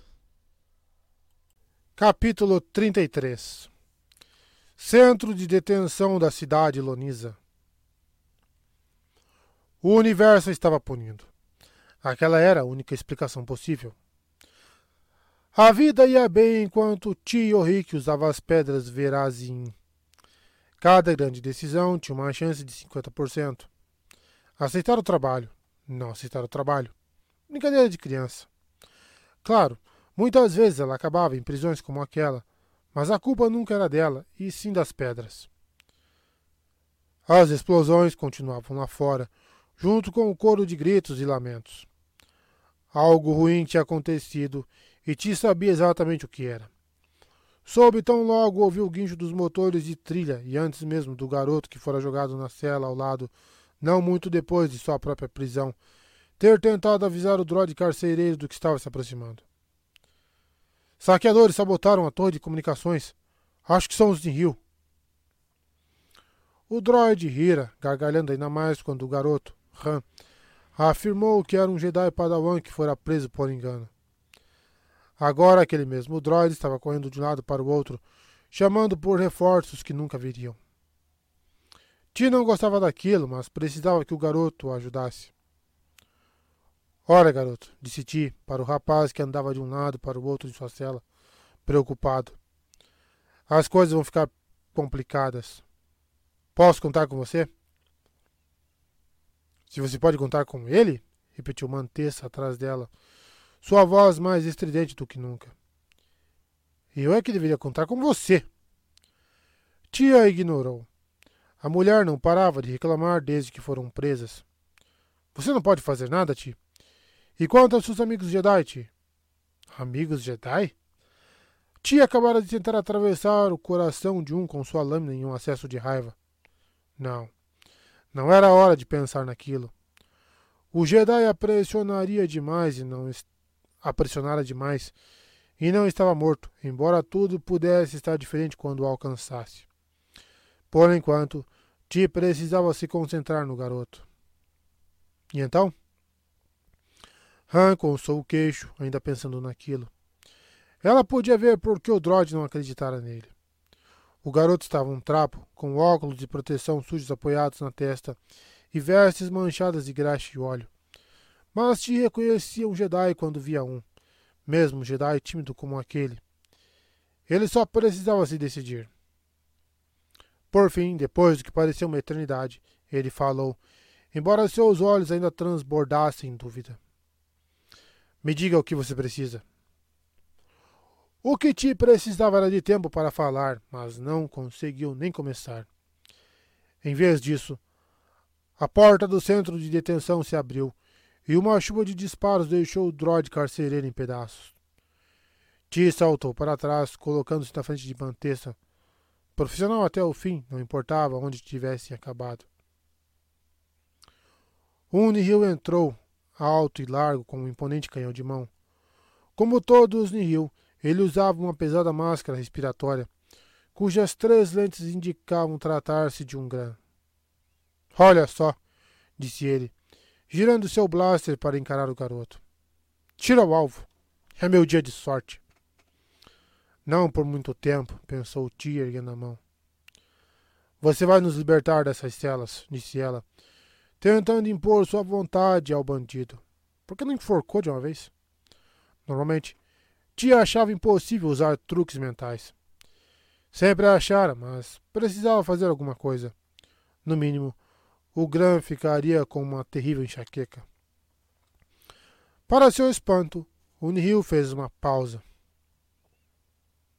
É. Deixou escapar ele confuso. Tente de novo, sibilou Mantessa. E Ti lutou contra o desejo de bater na cara da mulher contra as barras da cela. Eu disse, começou Ti. Mas o Gran acenou estupidamente antes que ela pudesse completar o comando, balançando sua máscara de gás para cima e para baixo. Eu solto vocês das celas, murmurou ele, arrastando os pés na direção dos controles das travas. Isso mesmo, resmungou Ti, pensando que o universo talvez não fosse um lugar tão ruim, afinal de contas. Isso mesmo. Acione os controles. A mão do Gran subiu e. Zarabarb! gritou outra voz da porta. O que você está fazendo, cara? O Gran se virou, confuso, enquanto saía do transe, e disparou uma rajada de blaster. O recém-chegado, um Mon Calamari com viseira quebrada, saltou para trás, evitando a chuva de disparos. Mas te sabia o que estava por vir. Chega daquele papo de universo. Se perguntasse, ela diria que ele poderia pegar sua ajuda e enfiá-la onde as estrelas não brilhavam. O bloco de celas irrompeu em uma zona de guerra enquanto Mon Calamari na porta retalhava, junto com mais invasores que não se importavam em quem estava atirando, desde que causasse o máximo de danos possível. O corpo de Zarabarbe dançava na rajada de fogo enquanto os rios se amontoavam. Um disparo perdido quase acertando a cabeça de Ti. Bem, aquele jogo poderia ter mais competidores. Hã! gritou ela por cima do barulho esperando que o garoto ainda estivesse respirando. Vamos empurrá-los de volta, juntos. Ela não esperou uma resposta, usando a força para empurrar. Os blasters cessaram quando os saqueadores voaram para trás, chocando-se dolorosamente contra a parede. Tia os olhos, vendo Han em sua cela, com a mão trêmula erguida. Ele parecia pálido, mas ileso, embora ainda não fosse a hora de cantar vitória. Blasters! gritou ela. Agora! Ambos bucharam com a força, arrebatando as armas das mãos atordoadas dos Nihil, e ao menos alguns dedos estalaram quando eram desarmados. Tia achava difícil sentir pena deles enquanto uma carabina retinia contra as barras de sua cela. Ela caiu no chão, fora do alcance. Tia puxou com a força, mas a arma não se moveu. Vai pegar ou não? gritou Mantessa. Estou tentando, respondeu Tia com rispidez. Usar a força não era apenas questão de acenar com as mãos e esperar que a mágica acontecesse. Exigia esforço, principalmente para aqueles como ela. Ela teria que fazer aquilo à moda antiga. Ti jogou-se no chão e esticou o braço até o ombro por entre as barras. Perto da porta, o Moncal acordou e viu o que ela estava fazendo. Tita ateu em busca da arma, desejando que ela se movesse. O Mon Calamari ergueu sua besta laser, encerrando a disputa. Ela não sobreviveria. Uniryu uivou quando sua besta faiscou, seus dispositivos internos soltando fumaça. A arma caiu no chão e Ti olhou para Han. O garoto sorria. Será que ele fizera aquilo? Talvez não fosse tão retraído, afinal. Mas aquilo tinha colocado na linha de fogo. Um nihil de pele roxa manchada passou pelo Mon Calamari, apontando seu blaster diretamente para a cabeça de Han. O sorriso do Padawan sumiu enquanto ele olhava para a ponta da arma. Ti decidiu que não morreria naquele dia. A carabina saltou para sua mão e ela atirou, acertando a cabeça da mulher, que girou contra as barras da cela de Han. O Moncal voltou-se contra ela, furioso, e seguiu pelo mesmo caminho. De repente, Ti não se sentia mais tão cansada. A liberdade fazia aquilo com ela de um jeito especial. Ela ergueu a carabina blaster uma terceira vez e disparou contra o painel de controle, fazendo com que as barras recuassem, deslizando. Mantessa passou por ela antes mesmo que Ti pudesse se mover, enquanto Han ficou em estado de choque em sua cela. Era um bom garoto, mas teria que se virar. Gostasse ou não, ela ainda tinha um trabalho a fazer. Capítulo 34 A Innovator Bell resmungou quando seu corpo sacudiu e parou a meio metro da placa do convés, que teria quebrado a maioria de seus ossos. Ele reagira por instinto, usando a força para amortecer a queda dele de brasa, embora a parada súbita tenha causado uma preocupante pontada de dor em seu abdômen recém-curado. Ele não podia se preocupar com aquilo naquele momento. Tinha prometido proteger Kip e John, e a Innovator estava adernando de maneira desenfreada, claramente afundando na água. Ele podia sentir a angústia daqueles presos dentro dela, o pânico, mas também a determinação dos que tentavam escapar, resgatando o maior número possível de sobreviventes. Bell concentrou-se naquilo, tirando força da coragem das pessoas. Ele se levantou, fazendo a água fria do lago que se acumulava na altura dos seus tornozelos respingar. Estendeu seus sentidos na força para se orientar, descobrindo qual caminho diante de si avançava e qual recuava. Ao seu redor, a nave gemia como um garral ferido, a superestrutura rangendo, enquanto o convés continuava se inclinando. Por aqui, disse ele para a brasa, indo em direção a uma porta de metal, enquanto os sons da batalha estavam abafados através do buraco acima de suas cabeças. Trilhas de vapor pairavam no céu de valo. Se ele pudesse pular de volta para fora do ventre da nave, conseguiria alcançar a polpa antes que ela afundasse na água. Bel preparou-se para pular, segurando o braço em seus braços e usando a força para energizar seus músculos já cansados com a potência necessária para realizar um salto sobre-humano. Quando a Shanhaud latiu, contorcendo-se em seu colo. Ela saltou na água, latindo para a porta fechada diante deles. O que foi, garota? perguntou ele, projetando somente para além do metal, sendo recompensado com uma súbita onda de medo. Havia pessoas do outro lado. Boa garota, disse Bel a fiel Shanhaud apertando o botão que deveria fazer a porta deslizar de volta para a antepara. Ela não se mexeu. Ele abriu um painel de acesso, descobrindo um controle reluzente. Um droide astromecânico poderia desarmar aquela tranca em segundos, mas Bell não tinha um deles. Tinha algo melhor: um sabre de luz. Brasa pulou para trás do metal derretido que espirrou da porta quando Bell cortou um círculo quase perfeito saltando pela abertura recém-criada assim que terminou. Bell seguiu a Sharnhold, encontrando-se em um corredor inclinado e iluminado por lâmpadas que piscavam. Ajude-nos, disse uma voz feminina assustada. Você pode nos ajudar, por favor? No meio do corredor, uma mulher pantorana estava curvada sobre um comissário humano preso sob uma pilha de metal farpado. Uma seção do teto desabara derrubando boa parte do comércio superior sobre o sujeito que gritava de agonia. Bel e Brasa se apressaram, a Shanhound esfregando por instinto o nariz contra a bochecha do homem preso, enquanto Bel guardava o sabre de luz de volta na bainha. Eu não consigo soltá-lo, disse a pantorana, sua pele azul clara salpicada com o sangue do comissário. É pesado demais. Bel testou o peso do metal. Ele se moveu com esforço e o humano voltou a gritar, mais por medo do que qualquer mudança na dor, até onde Bel poderia dizer. Isso vai me esmagar. Já estava esmagando. Pelo que Bel conseguia perceber, a pilha de metal estava equilibrada delicadamente.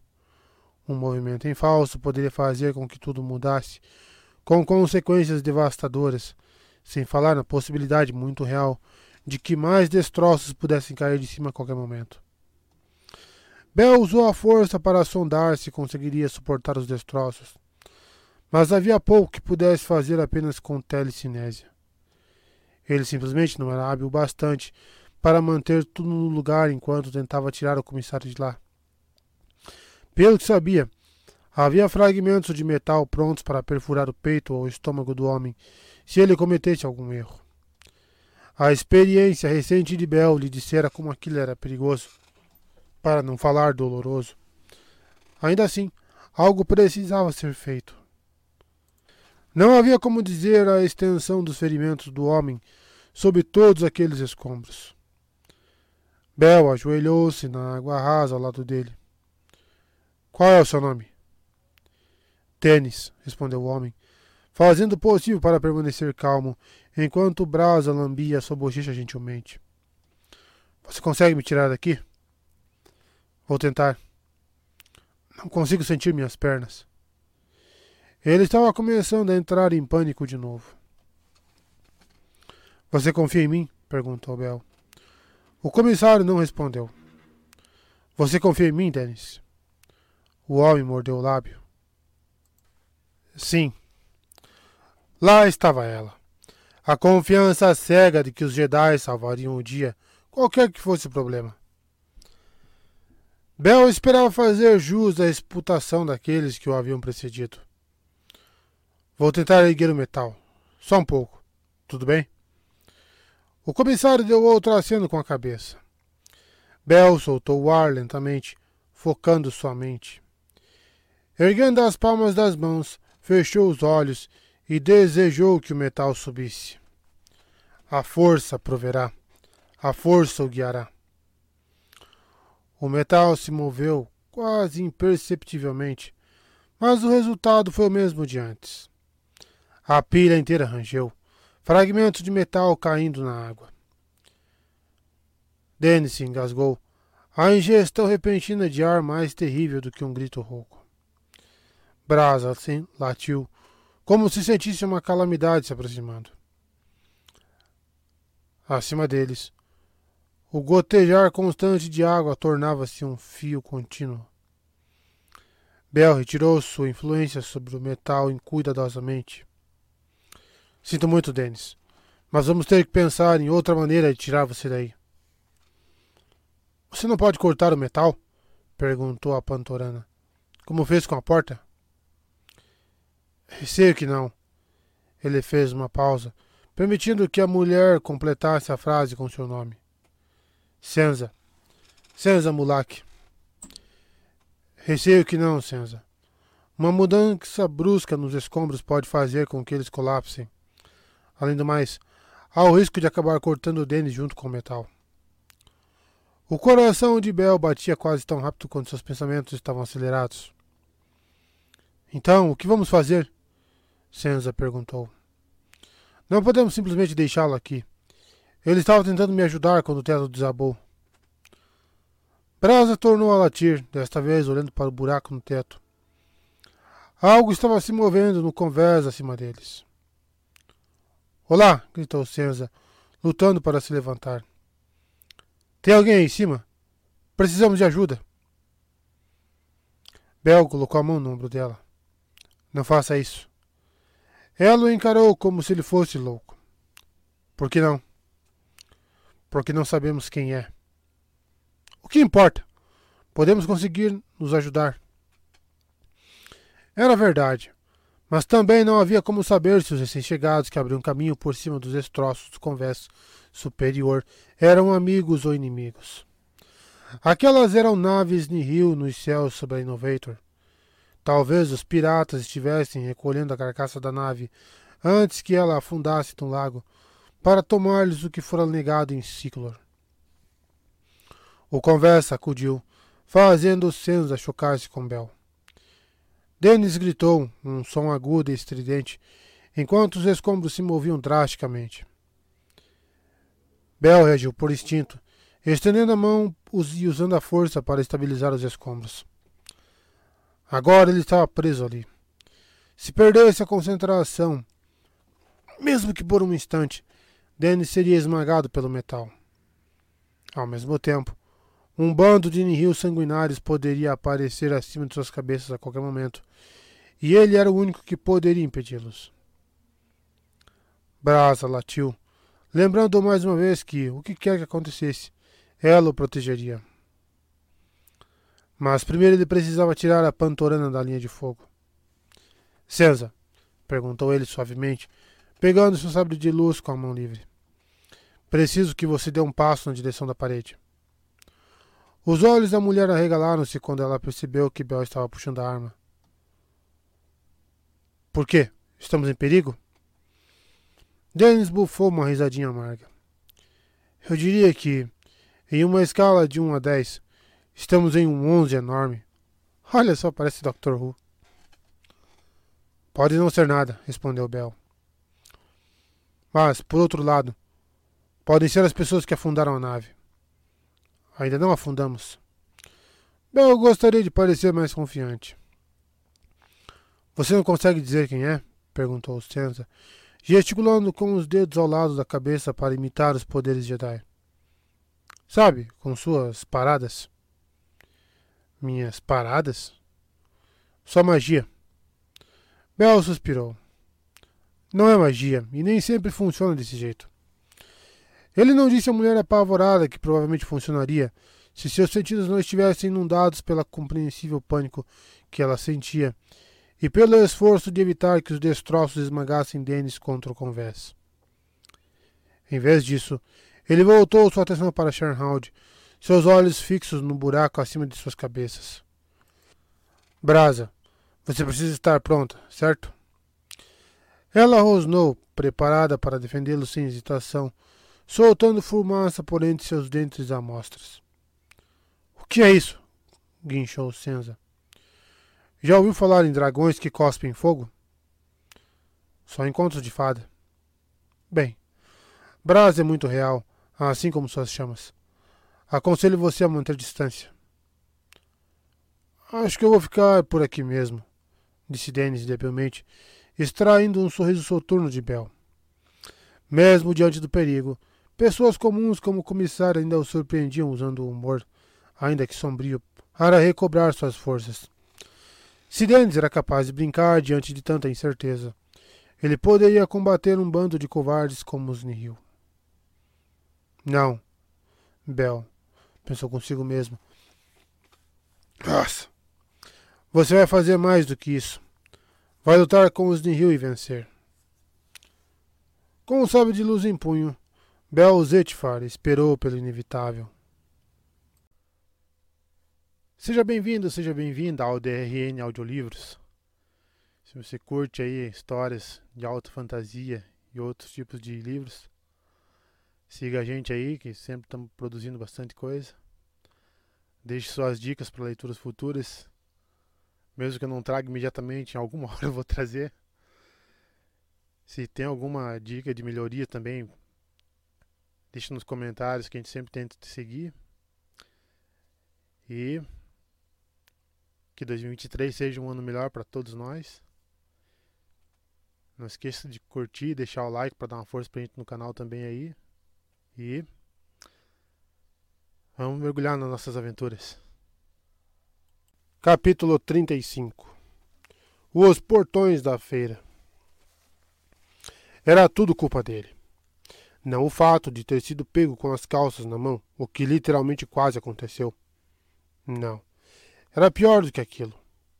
Eusarman estivera tão cheio de si, tão incrivelmente arrogante, que acreditou, realmente acreditou, que o desastre que a força se dignara lhe mostrar tinha sido evitado por sua chegada em Valo, como se sua mera presença bastasse para impedir que a morte surgisse desenfreada. Seus pés se chocavam contra o chão enquanto ele corria para a feira, seus sentidos atacados pela parede de som que atingiu o parque, quebrando vidraças e preenchendo o ar com gritos estridentes e discordantes. Eusar cambalhou, com os dentes cerrados e as mãos tapando os ouvidos, convencido por um segundo de que seus tímpanos haviam se rompido. Antes fosse. Teria sido um alívio abençoado. O barulho era absoluto, rebombando nos edifícios destruídos, exatamente como os Nihil queriam. Eles privaram suas vítimas da visão e do olfato com a nuvem de guerra. E agora estavam completando a desorientação, inundando a névoa com ruído branco. Eusar destapou os ouvidos, tentando se concentrar em meia cacofonia, recorrendo aos métodos que aprendera quando jovem. Concentre-se no planeta sob seus pés. Concentre-se na, na gravidade que o mantém no lugar, que o mantém firme, que o conecta um instante no tempo e no espaço. Um instante. Um instante. Um. Sentiu-se caindo, não no chão, mas de volta naquele terrível futuro que vislumbrara ainda no farol da luz estelar. a visão ecoando nas profundezas de sua mente. As mutilações, o horror, o mundo enlouquecido. E não um mundo qualquer. Aquele mundo. Valo. Ele tivera uma visão daquele exato instante, o barulho e o caos, e o que ele fizera? Enganara-se acreditando que poderia resolver tudo sozinho. O brilhante Eusarman, iconoclasta, pioneiro, idiota. Ele nunca se perdoaria. Jamais se permitiria um momento de paz. Não merecia. Todo aquele sangue, todo aquele horror, estavam completamente em suas mãos e nunca poderiam ser lavados. Com um rugido gutural, Eusar acendeu seu sabre de luz e mergulhou fundo no pesadelo criado pelos Nihil. Seus olhos lacrimejaram com a fumaça e sua pele queimou, mas ele não se importou. Na verdade, até gostou. Ele merecia aquilo. Cada cicatriz que a névoa lhe infligisse seria um lembrete de que ele precisava se redimir, que precisava consertar as coisas. Um grito soou à frente, seguido pelo rugido de uma espada elétrica. Eusar sentiu a dor da vítima e a alegria perversa do agressor e se pôs a correr mais rápido, segurando firme seu sabre de luz. Ele traria justiça. Bem acima da nuvem de guerra, Indira Stokes não ouviu o sabre de luz de Man cortando uma espada elétrica em rio antes de atingir o corpo grosso de seu portador. Ela estava ocupada o suficiente tentando não cair do céu. A batalha sobre Ciclor fora ruim o bastante, mas aquela era muito pior. Os saqueadores Nihil estavam em todos os lugares, disparando contra o solo, contra as Ilhas Celestes, contra os Skyhawks da República. Não havia padrão ou sentido naquele ataque. Eles não seguiam nenhuma formação de ataque que ela pudesse reconhecer. A única tática que usavam parecia ser matar o maior número possível de pessoas no menor tempo possível. Indira localizou um caça atarracado na cola de um piloto da República. O Skyhawk voava em zigue-zague de um lado para o outro, tentando ser um alvo em movimento, mas já tinha sido atingido e sua asa de estibordo soltava uma fumaça preta. O saqueador estava avançando para matar. A última coisa que Indira queria era acabar com uma vida, mas, se mostrasse misericórdia, o piloto de rio continuaria matando sem parar. Mesmo se conseguisse apenas derrubá-lo, ele simplesmente continuaria a espalhar o terror no solo. Indira apertou o gatilho e o, e o caça-saqueador explodiu em chamas. Ela não sentiu nenhuma satisfação. Cada morte era um fracasso, não uma vitória, mesmo quando o Skyhawk sanificado balançou suas asas em sinal de agradecimento. Ela virou seu Vector e procurou outro arrependimento para adicionar à sua lista. Eusar não pensava nas almas que estava enviando para a força. Ele rasgava os Nihil como objetos. Ele começou permanecendo fiel ao que aprendera, desarmando em vez de matar, como um bom Jedi deveria fazer. Mas os Nihil não sabiam desistir. Ele arrancava as máscaras de seus rostos, cortava suas armas e depois seus braços. Mas ainda assim os brutos continuavam avançando, alimentados pela sede de sangue, por drogas, ou provavelmente pela combinação das duas coisas. Elzar não sabia e, por um terrível momento, não se importou. Os Nihil agiam como animais, e como animais seriam abatidos. A batalha não estava correndo bem. Mais invasores se juntavam à briga a cada segundo, ou melhor, aqueles que sobreviviam às suas chegadas repentinas e surpreendentes em Valo. Indira não acreditaria se não tivesse visto com seus próprios olhos. As naves nuvens estavam saltando diretamente na atmosfera de Valo. Era uma insanidade completa, para não dizer quase impossível. A maioria delas desafiava as probabilidades permanecendo inteiras. Talvez por causa dos bizarros motores afixados nas traseiras das naves grosseiras cheias de marcas de batalha. Outras explodiam assim que atingiam o campo gravitacional do planeta, ou despencavam no chão, lançando bolas de fogo mortíferas que só aumentavam o inferno que já assolava o parque. Um grande cruzador acabara de chegar, com três raios pintados de forma irregular em seu nariz, e já estava descarregando suas baterias de laser no que restava das Ilhas Celestes.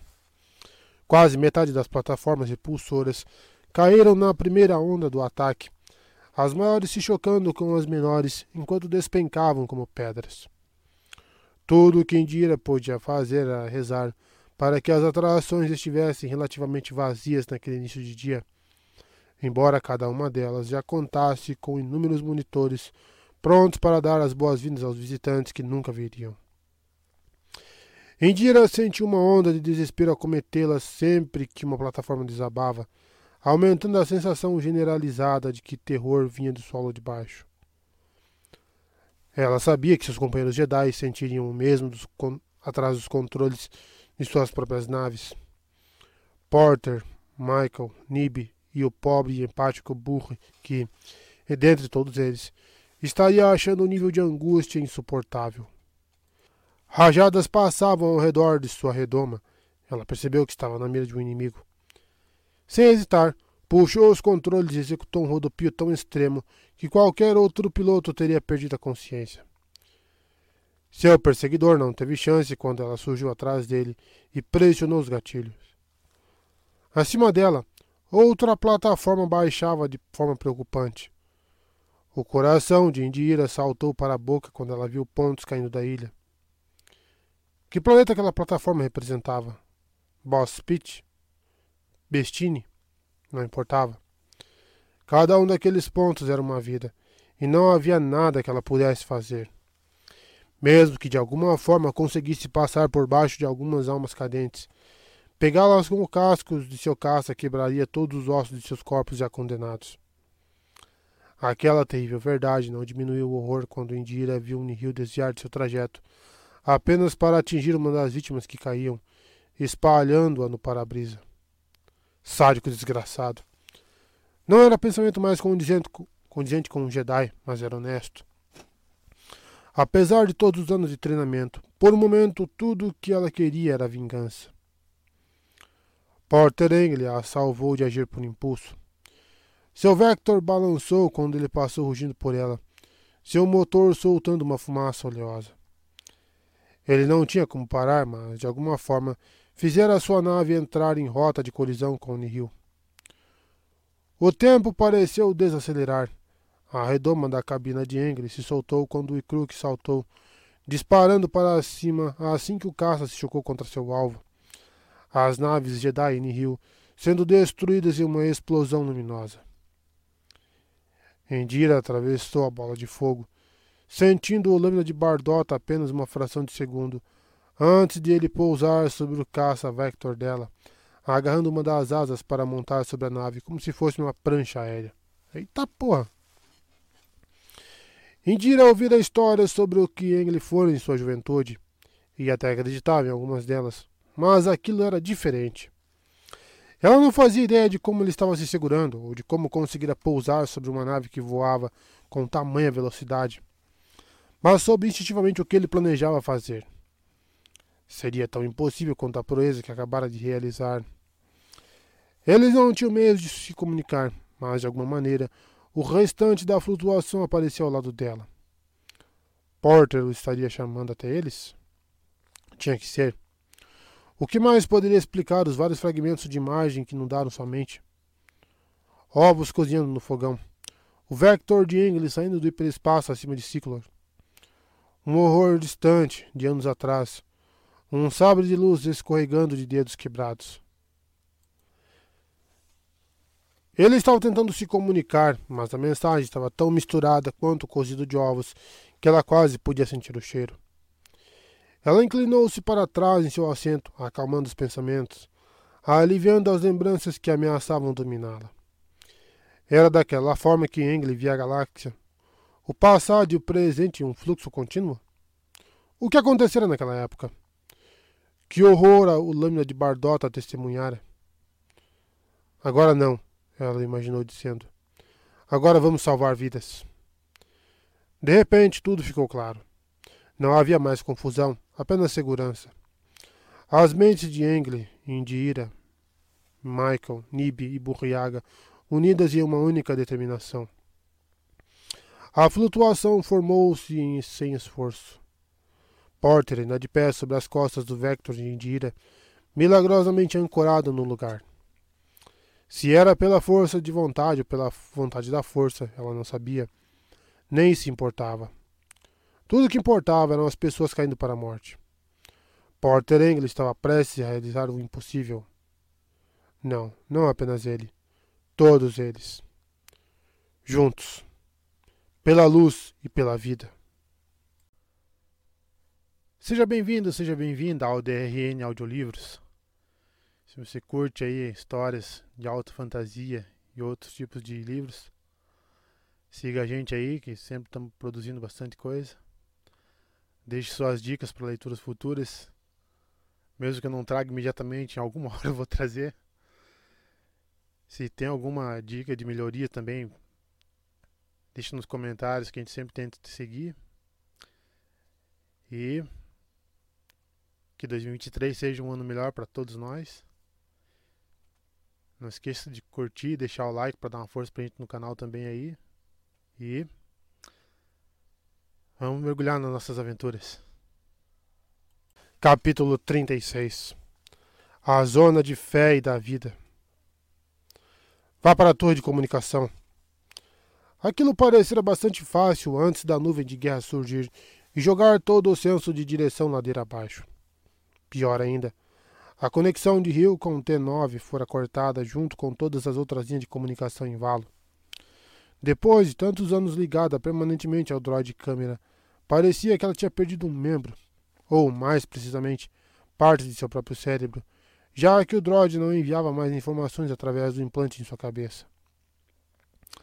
Ao menos a diminuta e a unidade ainda estava gravando, o pequeno ponto de luz vermelha em suas lentes piscando de forma intermitente. Se conseguisse sair dali vivos, aqueles momentos poderiam ser vistos por toda a galáxia. Aquele era um momento decisivo na história, ela sabia em seu íntimo, e estava lá, bem no meio de tudo. Certo. Ela não conseguia respirar e muito menos enxergar. Só sabia para onde estava indo porque segurava com força a mão enluvada de Orbalin. eu precisava admitir que não conseguia acreditar na rapidez com que o arquivista conseguia correr usando aquele traje de contenção. Mas tinha que confiar que ele ainda seguia na direção correta. Não tinha condição alguma de ela mostrar o caminho. Aqui em cima, disse ele, conduzindo a escada acima. Aquilo não estava certo. A torre de comunicações não tinha degraus, tinha. Eles atravessaram um conjunto de portas que se fecharam silenciosamente atrás deles. Rio se engasgou quando o ar ficou mais limpo, embora ainda não conseguisse enxergar. Ela esfregou os olhos, mas aquilo só piorou a dor. Não faça isso, balbuciou, balbuciou Orbalin. E Rio sentiu as mãos dele comprimir os dois lados de sua cabeça.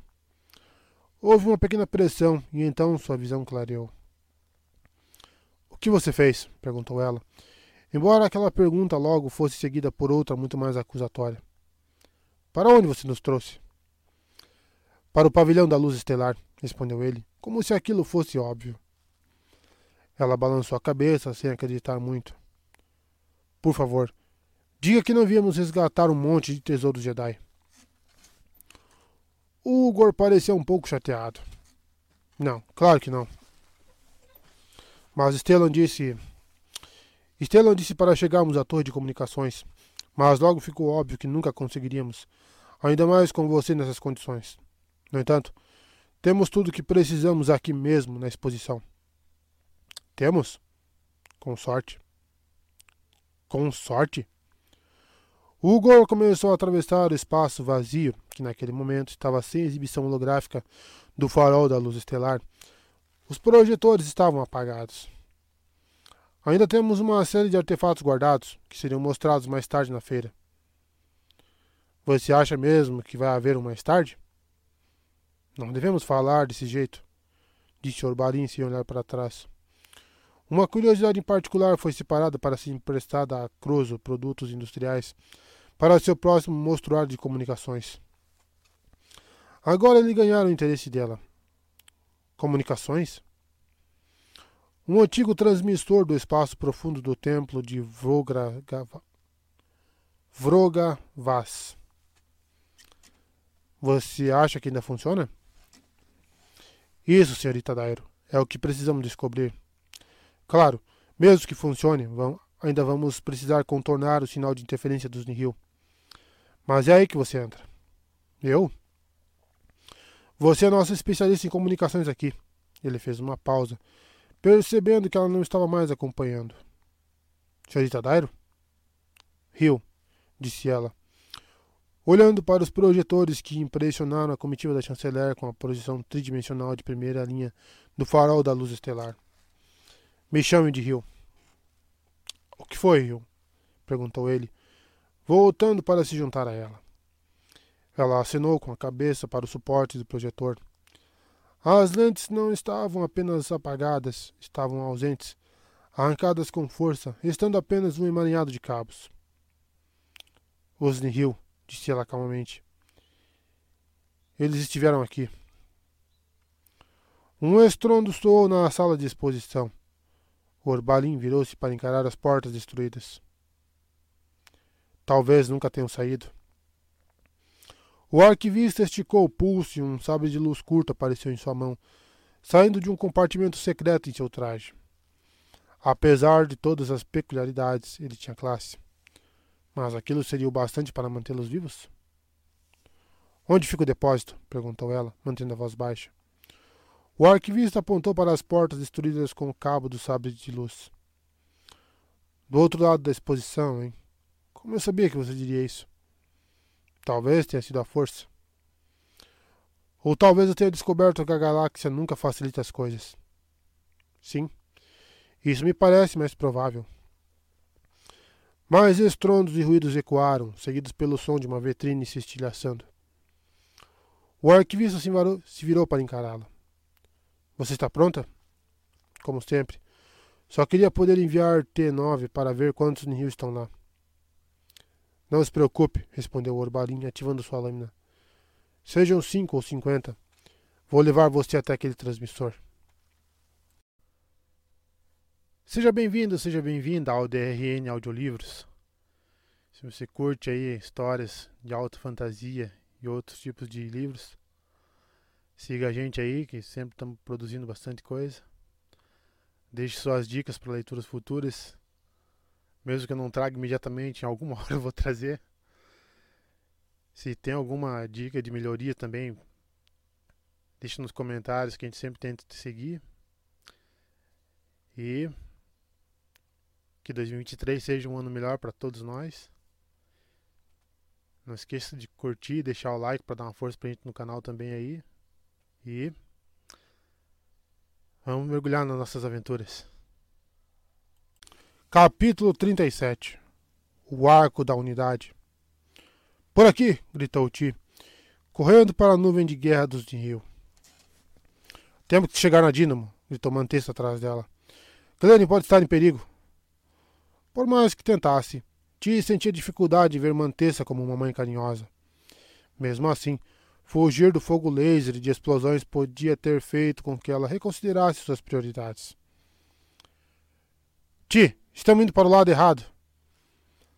Tia queria gritar para a mulher que não estavam, mas precisava se concentrar. A fumaça era densa e ela não tivera tempo de recuperar o restante de seus pertences, que foram tomados como prova, incluindo o seu respirador. Tudo que ela tinha era a carabina blaster e a força, e era impossível escutar as orientações dessa última com as reclamações constantes de Mantessa.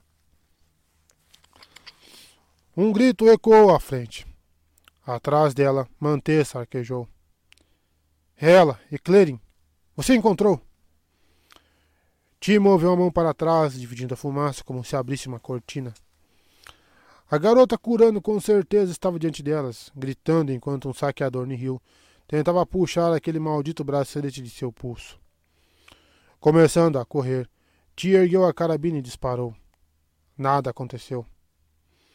Ela pressionou o gatilho mais uma vez, mas nenhum disparo derrubou o Nihil. A maldita coisa estava sem carga. Tanto fazia. Havia mais de uma maneira de se esfolar um gato tuuca. Ei! gritou Ti, sua voz rouca por causa da fumaça. E o Nihil se virou. e Ti girou a carabina no ar, agarrando o cano ainda quente. Ela balançou com a força e a cabeça do Nihil se partiu, junto com uma ou duas vértebras, pelo menos. O impacto destruiu a arma, da qual apenas o cano enferrujado continuou na mão de Ti. Mas o saqueador fora derrubado. A Tolotiano chutou com força, só por garantia. Você está segura, está segura, assegurou Mantessa, ofegante, puxando a filha para um abraço desajeitado.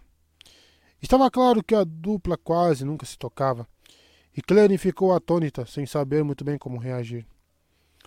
Eu estava procurando por você, disse a garota, com os olhos lacrimejando, mais por causa da nuvem do que por emoção. Fui até o ponto de encontro e, quando não consegui encontrar você lá, fui até o parque. Depois, quando aquelas naves chegaram, eu não soube o que fazer. Tia estava verificando o respirador no Nihil, mas depois de perceber que era grande demais para ela, decidiu que era hora de interromper aquele comovente encontro. Precisamos continuar, disse ela para Ascurano. Voltar para o espaço-porto? perguntou Mantessa. Não, disse Ti, balançando a cabeça bruscamente. As curas a encararam como se ela fosse louca. Mas já encontramos Clerin. Ti não tinha tempo nem vontade de admitir que não estava procurando pela garota. Sigam-me, gritou ela, correndo na direção do porto. Seja bem-vindo, seja bem-vinda ao DRN Audiolivros. Se você curte aí histórias de alta fantasia e outros tipos de livros, siga a gente aí, que sempre estamos produzindo bastante coisa. Deixe suas dicas para leituras futuras. Mesmo que eu não traga imediatamente, em alguma hora eu vou trazer. Se tem alguma dica de melhoria também, deixe nos comentários que a gente sempre tenta te seguir. E que 2023 seja um ano melhor para todos nós. Não esqueça de curtir, deixar o like para dar uma força pra gente no canal também aí. E vamos mergulhar nas nossas aventuras. Capítulo 38 A Zona de Artes e Cultura Rápido, eles estão vindo! Stella não podia proteger mais ninguém da fumaça. Não se fosse proteger o grupo da chanceler contra a ameaça muito mais urgente que os Nihil enfurecidos representavam. Por sorte, nenhum membro do grupo precisou ser convencido de subir os degraus do andador, principalmente quando estavam sendo estimulados pelos talentos vocais incomparáveis de Conserra. Vamos! So e Yovete imediatamente conduziram a mãe e o menino canantianos à frente delas. Um ato altruísta que só pareceu enfurecer a cantora de ópera Mon Calamari. Fazendo jus ao título, a diva praticamente empurrou a monarca Togruta de sua frente, mas nem a rainha nem a chanceler reclamaram. A lista de posições e privilégios fora apagada pela fumaça sufocante. Stellan piscava, pedindo que a força lhe cedesse a energia que ele já não sentia. Proteger os outros o deixar exaurido. Tudo o que ele podia fazer era evitar que seu sabre de luz tremesse. Simarames percebeu, não comentou nada. O capitão da guarda real estava em pé, imóvel como uma estátua, com o que a vênia baixado e pronto para a ação. Stellan podia sentir sua expectativa, bem como o poder armazenado nos músculos dos Targons da chanceler, que esperavam o ataque dos inimigos. Você está pronto? perguntou Stellan, quando cinco figuras surgiram da névoa. Sombras pesadas carregando armas absurdamente grandes. Maramis não perdeu tempo respondendo. Em vez disso, puxou um gatilho oculto em seu Chiavene, disparando um raio de energia desintegradora da ponta da lâmina. Houve um lampejo de luz nas profundezas da névoa, e as cinco figuras se tornaram quatro, igualando as probabilidades. Então, havia mais um em um Chiavene do que as aparências sugeriam. Stellan esperava que aquilo pudesse ter, ser dito de todos eles, enquanto colocava seus sabres de luz em uma posição defensiva. No passado, o mero zumbido de sua lâmina teria sido suficiente para que possíveis inimigos largassem suas armas. Mas os Nihil eram diferentes. Eles não respeitavam a ordem, não respeitavam coisa alguma. Maramis não esperou que seus oponentes emergissem da fumaça, desaparecendo na névoa como um fantasma.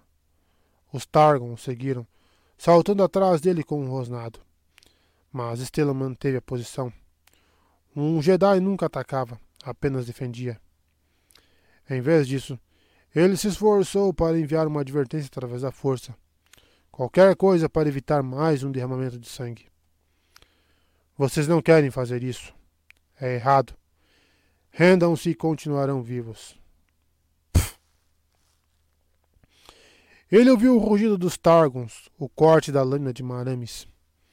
Não precisa ser dessa maneira. A fumaça abriu-se diante dele. Um vibro machado descendo, pronto para partir sua cabeça ao meio. A maneira fora escolhida. Stellan deu um passo para o lado, deixando que o impulso da arma arrastasse o Nihil. O corpo foi puxado para fora da névoa, a lâmina do machado chocando-se contra o chão, jorrando faíscas no impacto. Era um Trandoshano e um dos grandes, seu rosto repetiliano escondido atrás de uma máscara pesada. O, o lagarto caiu e rolou antes de se levantar, com o machado em uma mão e uma placa pesada com um escudo na outra. Ele avançou com o escudo erguido. Stella levantou a mão e o empurrou de volta com a força. Houve um estalo alto quando o aço Trandoshano encontrou o ar, que tinha a densidade de uma porta blindada. O Nihil grunhiu e Stellan tropeçou para trás, ofegando com a intensidade do impacto, mas ainda preparado para o machado que avançava em sua direção. Ele atacou com seu sabre de luz, cortando armadura e carne. O Trandoshano urrou de dor, e o Jedi plantou sua bota firmemente contra o peito do Brutamontes.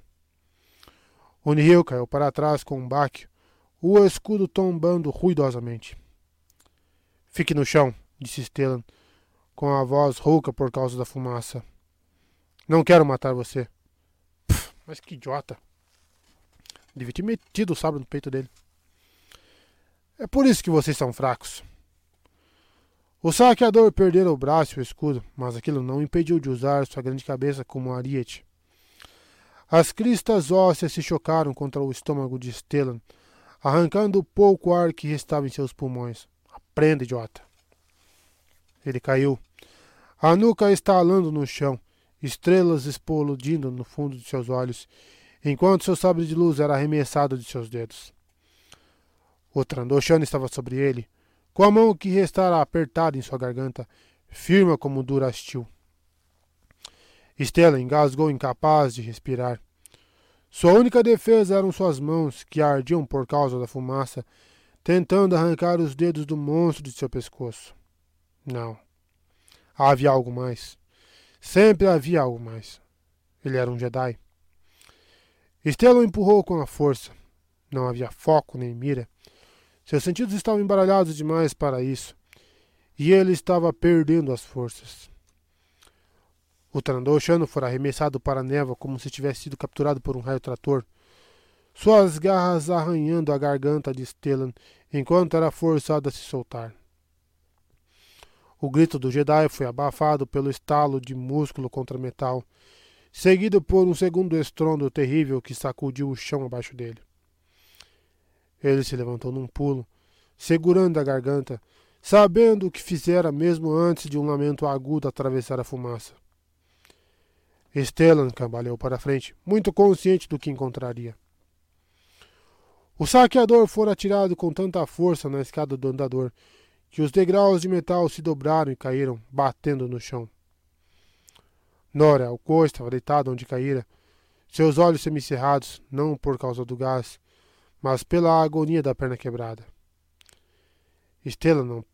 Stellan pressionou a mão sobre a testa de Ko para enviar ondas de serenidade à sua mente, dizendo ao Corivar que não havia dor, quando obviamente havia.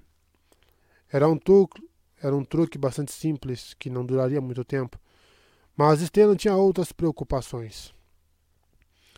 Erguendo os olhos enquanto levantava o braço para afastar a fumaça, Viu Lina So pendurada na lateral do andador. Eu consigo alcançá-la! gritou Elarek Yovet, dando um salto na direção da chanceler, enquanto a criança crantiana e a diva Mon Calamari se enfrentavam em uma competição para ver quem conseguia gritar mais alto. Arregaz encontrou a mão de som um segundo tarde demais, incapaz de se segurar. A chanceler caiu para longe da beirada, com os braços girando. Vai ficar tudo bem, resmungou Stellan, erguendo as duas mãos. Em qualquer outro momento, pegar uma mulher caindo teria sido simples, se não fosse por duas coisas. A primeira era que Stellan estava exausto até os ossos. Já a segunda era a súbita aparição do Tandoshano enfurecido, que saíra da fumaça para bater o rosto de Stellan contra a perna do andador. Ah, definitivamente eu não serviria para ser policial. Seja bem-vindo, seja bem-vinda ao DRN Audiolivros. Se você curte aí histórias de alta fantasia e outros tipos de livros, siga a gente aí, que sempre estamos produzindo bastante coisa. Deixe suas dicas para leituras futuras. Mesmo que eu não traga imediatamente, em alguma hora eu vou trazer. Se tem alguma dica de melhoria também, deixe nos comentários que a gente sempre tenta te seguir. E que 2023 seja um ano melhor para todos nós. Não esqueça de curtir, deixar o like para dar uma força pra gente no canal também aí. E vamos mergulhar nas nossas aventuras. Capítulo 39 A Innovator Brasa mostrou os dentes, faíscas dançando em sua língua escura. A água estava jorrando do teto, fazendo com que Dennis cuspisse quando ela espirrava em seu rosto. O comissário ainda estava incapaz de se mover, o amontoado de metal sobre ele mantido no lugar pela conexão de Bell com a força. Os pés que se arrastavam acima deles finalmente alcançaram a borda da abertura. Bell ativou o sabre de luz. Uma cabeça apareceu, seguida de outra, dois pares de olhos compostos refletindo o brilho da lâmina do Padawan. Bell relaxou, desligando o sabre de luz, enquanto os engenheiros ciclorrianos desciam para o corredor com as mãos nuas e os pés grudados nas paredes. Nenhum deles tocou a perecara pilha de entulho, temendo causar mais danos.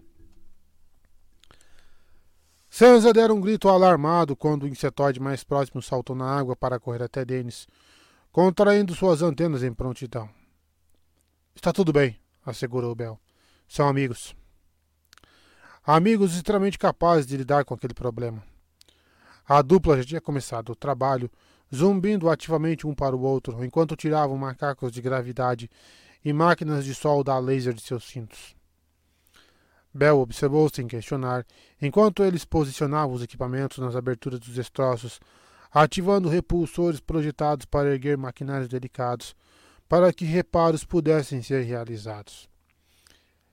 Eles estavam estabilizando os escombros de modo que pudessem libertar Dennis.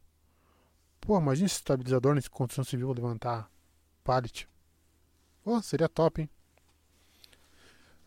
Bell retirou cuidadosamente seu próprio apoio, grato pela oportuna chegada dos ciclorrianos. A força proverá, como sempre. Ele deu um passo para trás, permitindo que o maior dos dois engenheiros adicionasse o suporte gravitacional tão necessário para a viga que ameaçava estrangular o comissário preso.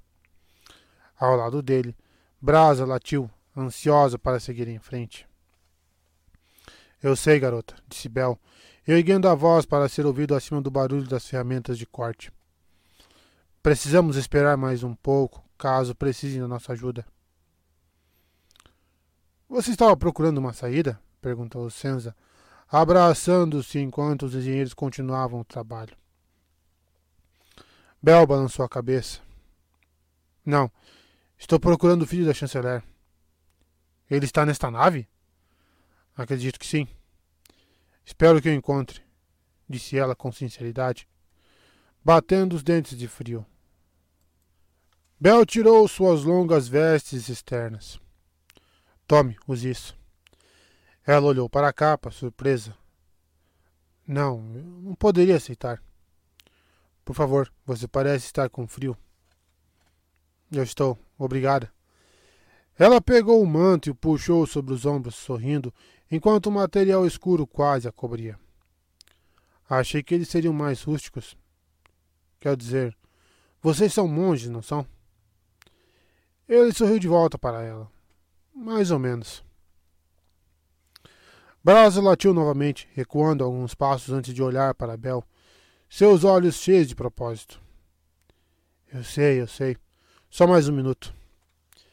Ele ergueu a mão e usou a força, tentando averiguar a extensão dos ferimentos do comissário, e ficou grato ao descobrir que as pernas de Dennis estavam se movendo agora que o peso sobre elas fora removido. Você vai ficar bem, disse ele. Os ciclorrianos vão tirar você daqui. Você está indo? Há outros que precisam da minha ajuda. Fique bem, Denis.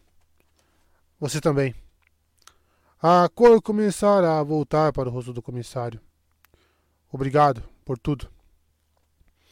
Bel virou-se para sair, convencido de que Denis estaria seguro. Não poderia estar mais equivocado. Brasa já estava saltando de volta para o corredor quando uma explosão soou bem abaixo deles. O convés sacudiu e Bel caiu na água que estava jorrando do teto. O que foi isso? gritou Senza, quando os escombros cederam, levando não apenas Denis, mas também o menor dos dois ciclorrianos.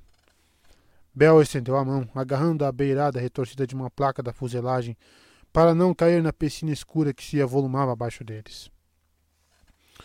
Os escombros devem ter formado uma represa, percebeu Bel, enquanto o brasa pulava em uma saliência e latia para a água que subia como se pudesse espantá-la.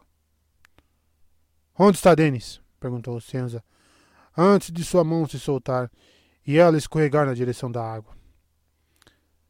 Bel esticou o braço para a pantorana, mas o ciclorriano restante chegou primeiro, agarrando o capuz das vestes emprestadas.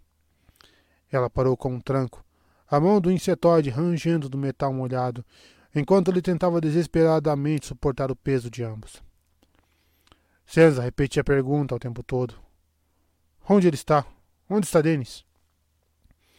Bel gostaria de saber. Ele esperava que o, que o comissário nadasse de volta, mas não havia sinal de que Denis ou outro ciclorriano ainda estivessem vivos. Com um latido, Brasa mergulhou na água, entrando de cabeça. Bel gritou, mas ela já tinha ido embora, deixando bolhas em seu rastro. Bel encarou a cascata, levantando a mão para proteger o rosto. Não havia como qualquer um deles subir em segurança, mas ele não estava disposto a deixar aquelas pessoas se afogarem no escuro. Pensou em ir vedando a fissura em seu Vector durante o ataque ao estaleiro, usando destroços de sua própria nave. Ele conseguiria fazer o mesmo? Certamente não. Indira possuía anos de experiência. E o que ele era? Um padawan que tentava se desligar da força para que outros não vissem o quanto estava sofrendo. Não, não era aquilo, era? Ele não se fechara para se esconder. Fizera aquilo porque estava com medo do que encontraria se estendesse seus sentidos para a força. Ou melhor, do que ele sentiria falta, de quem ele sentiria falta. Mas, naquele instante, ele não tinha escolha. Não se quisesse que aquelas pessoas sobrevivessem. Bel fechou os olhos, imaginando-se mergulhando na água, sentindo o frio em seu braço, seus dedos roçando no metal que formara uma barreira. Ele conseguia sentir Denis e o ciclorriano presos no emaranhado de metal retorcido, e Brasa lutando para libertá-los. Os três estavam ficando sem ar. Ele precisava agir rápido. Precisava acreditar. A força é poderosa. Bel puxou os escombros em sua direção. Sansa arquejou, sur arquejou surpresa quando as placas da fuselagem e as vigas de metal emergiram da água, passando pelo jovem Jedi e chocando-se no lugar acima de suas cabeças. Bel as empurrava para o alto, pressionando os destritos, prendendo-os no lugar. Menos água descia para o corredor. Bel recomeçou, repetindo o processo, trazendo mais destroços de baixo para preencher o pão acima. O aguaceiro tornou-se um gotejamento, mas as camadas de metal, maciças como eram, rangiam de forma ameaçadora. A vedação estava aguentando, mas a pressão aumentava a cada segundo. A força é infalível, disse Bel a si mesmo, sem desistir. Ela nunca irá nos decepcionar. Não estamos. Um pensamento ficou cristalino em sua mente. A verdade que evitara por tanto tempo. A verdade que todos tentaram lhe dizer. Não estamos sozinhos. Os olhos de Bel ainda estavam fechados quando Senza gritou. O nível da água está baixando. Não estamos sozinhos. Seria mesmo verdade? A água estava sendo drenada? Não estamos sozinhos. Mas e quanto a Brasa e os outros? Estão seguros? Não estamos sozinhos. Bel sorriu ao ser recompensado pelo som da Sharnhound rompendo a superfície, junto com o estalo do ciclorriano que ela resgatara. Ainda assim, ele não conseguia olhar, mesmo quando Brasa mergulhou de volta para procurar o homem desaparecido. Bel ansiava por tomar o lugar dela, mas sabia que aquilo seria a ruína de todos. A represa não aguentaria sozinha. Não estamos sozinhos. Denis! Ah, graças às estrelas! Daquela vez, Bel gritou de alegria, ouvindo Brasa latir e os dois ciclorrianos ajudando Senza a carregar o comissário que regurgitava para um local seguro. Boa garota, Brasa, boa garota. Você está bem aí em cima? perguntou Dennis, ofegante. Agora sim, respondeu Bel, permitindo-se finalmente abrir os olhos. Brasa ladia para ele, parecendo querer pular e aguentar a pressão da represa sozinha. Mas ela tinha outro trabalho a fazer. Tire-os da nave, instruiu-lhe Bel. A Sherhound choramingou levemente, confusa com o comando. Você conhece a saída, continuou Bel, indicando com a cabeça o buraco que fizera na antepara. Você consegue encontrar um caminho. Eu sei que consegue. E quanto a você? perguntou Denis, tremendo sobre o manto que Senza colocara sobre seus ombros. Preciso segurar a água até que vocês estejam livres. Brasa latiu, mais forte daquela vez. Está tudo bem, garoto, disse ele, apesar do peso da água que se avolumava sobre o metal acima dele. Vamos nos ver de novo, eu prometo. O olhar dela partiu seu coração. Bel não fazia ideia se a Sherhound acreditava nele ou não, mas precisava que ela o ouvisse antes que fosse tarde demais. Com o último ganido, Brasa fez o que seu mestre ordenou e saltou de um pé para o outro, as manchas alaranjadas em sua pelagem brilhando como pequenos faróis na escuridão. Os outros a seguiram, atravessando o buraco feito pelo sábio de luz de Bel, acompanhando a Charnhound enquanto desaparecia de vista. Bel ainda conseguia ouvi-la no corredor seguinte, latindo em encorajamento, enquanto os ciclorrianos ajudavam Denis e Sens a passar pela abertura. A Pantorana foi a última a partir, enquanto Brasa já conduzia os outros para um lugar seguro. Você vem? perguntou ela, olhando para Abel. Ele balançou a cabeça, ainda mantendo a mão erguida em direção à massa de metal que mantinha a água sob controle. Vá, tenho trabalho a fazer. Sozinho? Eu não estou sozinho, não mesmo. Tem certeza? Sim, disse ele, pela primeira vez em meses realmente querendo dizer aquilo com convicção. Stellan, Indira, até Loden. Todos estiveram certos. Bel estava pronto para dar o próximo passo, pronto para caminhar com as próprias pernas, não como um padawan, mas como um cavaleiro Jedi. E Loden estaria lá quando aquilo acontecesse, mais perto do que nunca. Que a força esteja com você, Sansa, disse ele à mulher. Com você também, respondeu ela, franzindo o rosto em uma careta. Desculpe, esta é a resposta adequada? Ele sorriu calorosamente. É perfeita. A Pantorana hesitou por um instante antes que um latido urgente o chamasse. Bel imaginou Braz encontrando um caminho seguro até o convés, conduzindo os outros para a luz. O metal rangiu acima dele, a água começando a jorrar pelas aberturas. Bel sabia o que precisava fazer, mas não estava com medo. Por que deveria estar? Assim como Brasa, ele tinha um trabalho a fazer. Ele soltou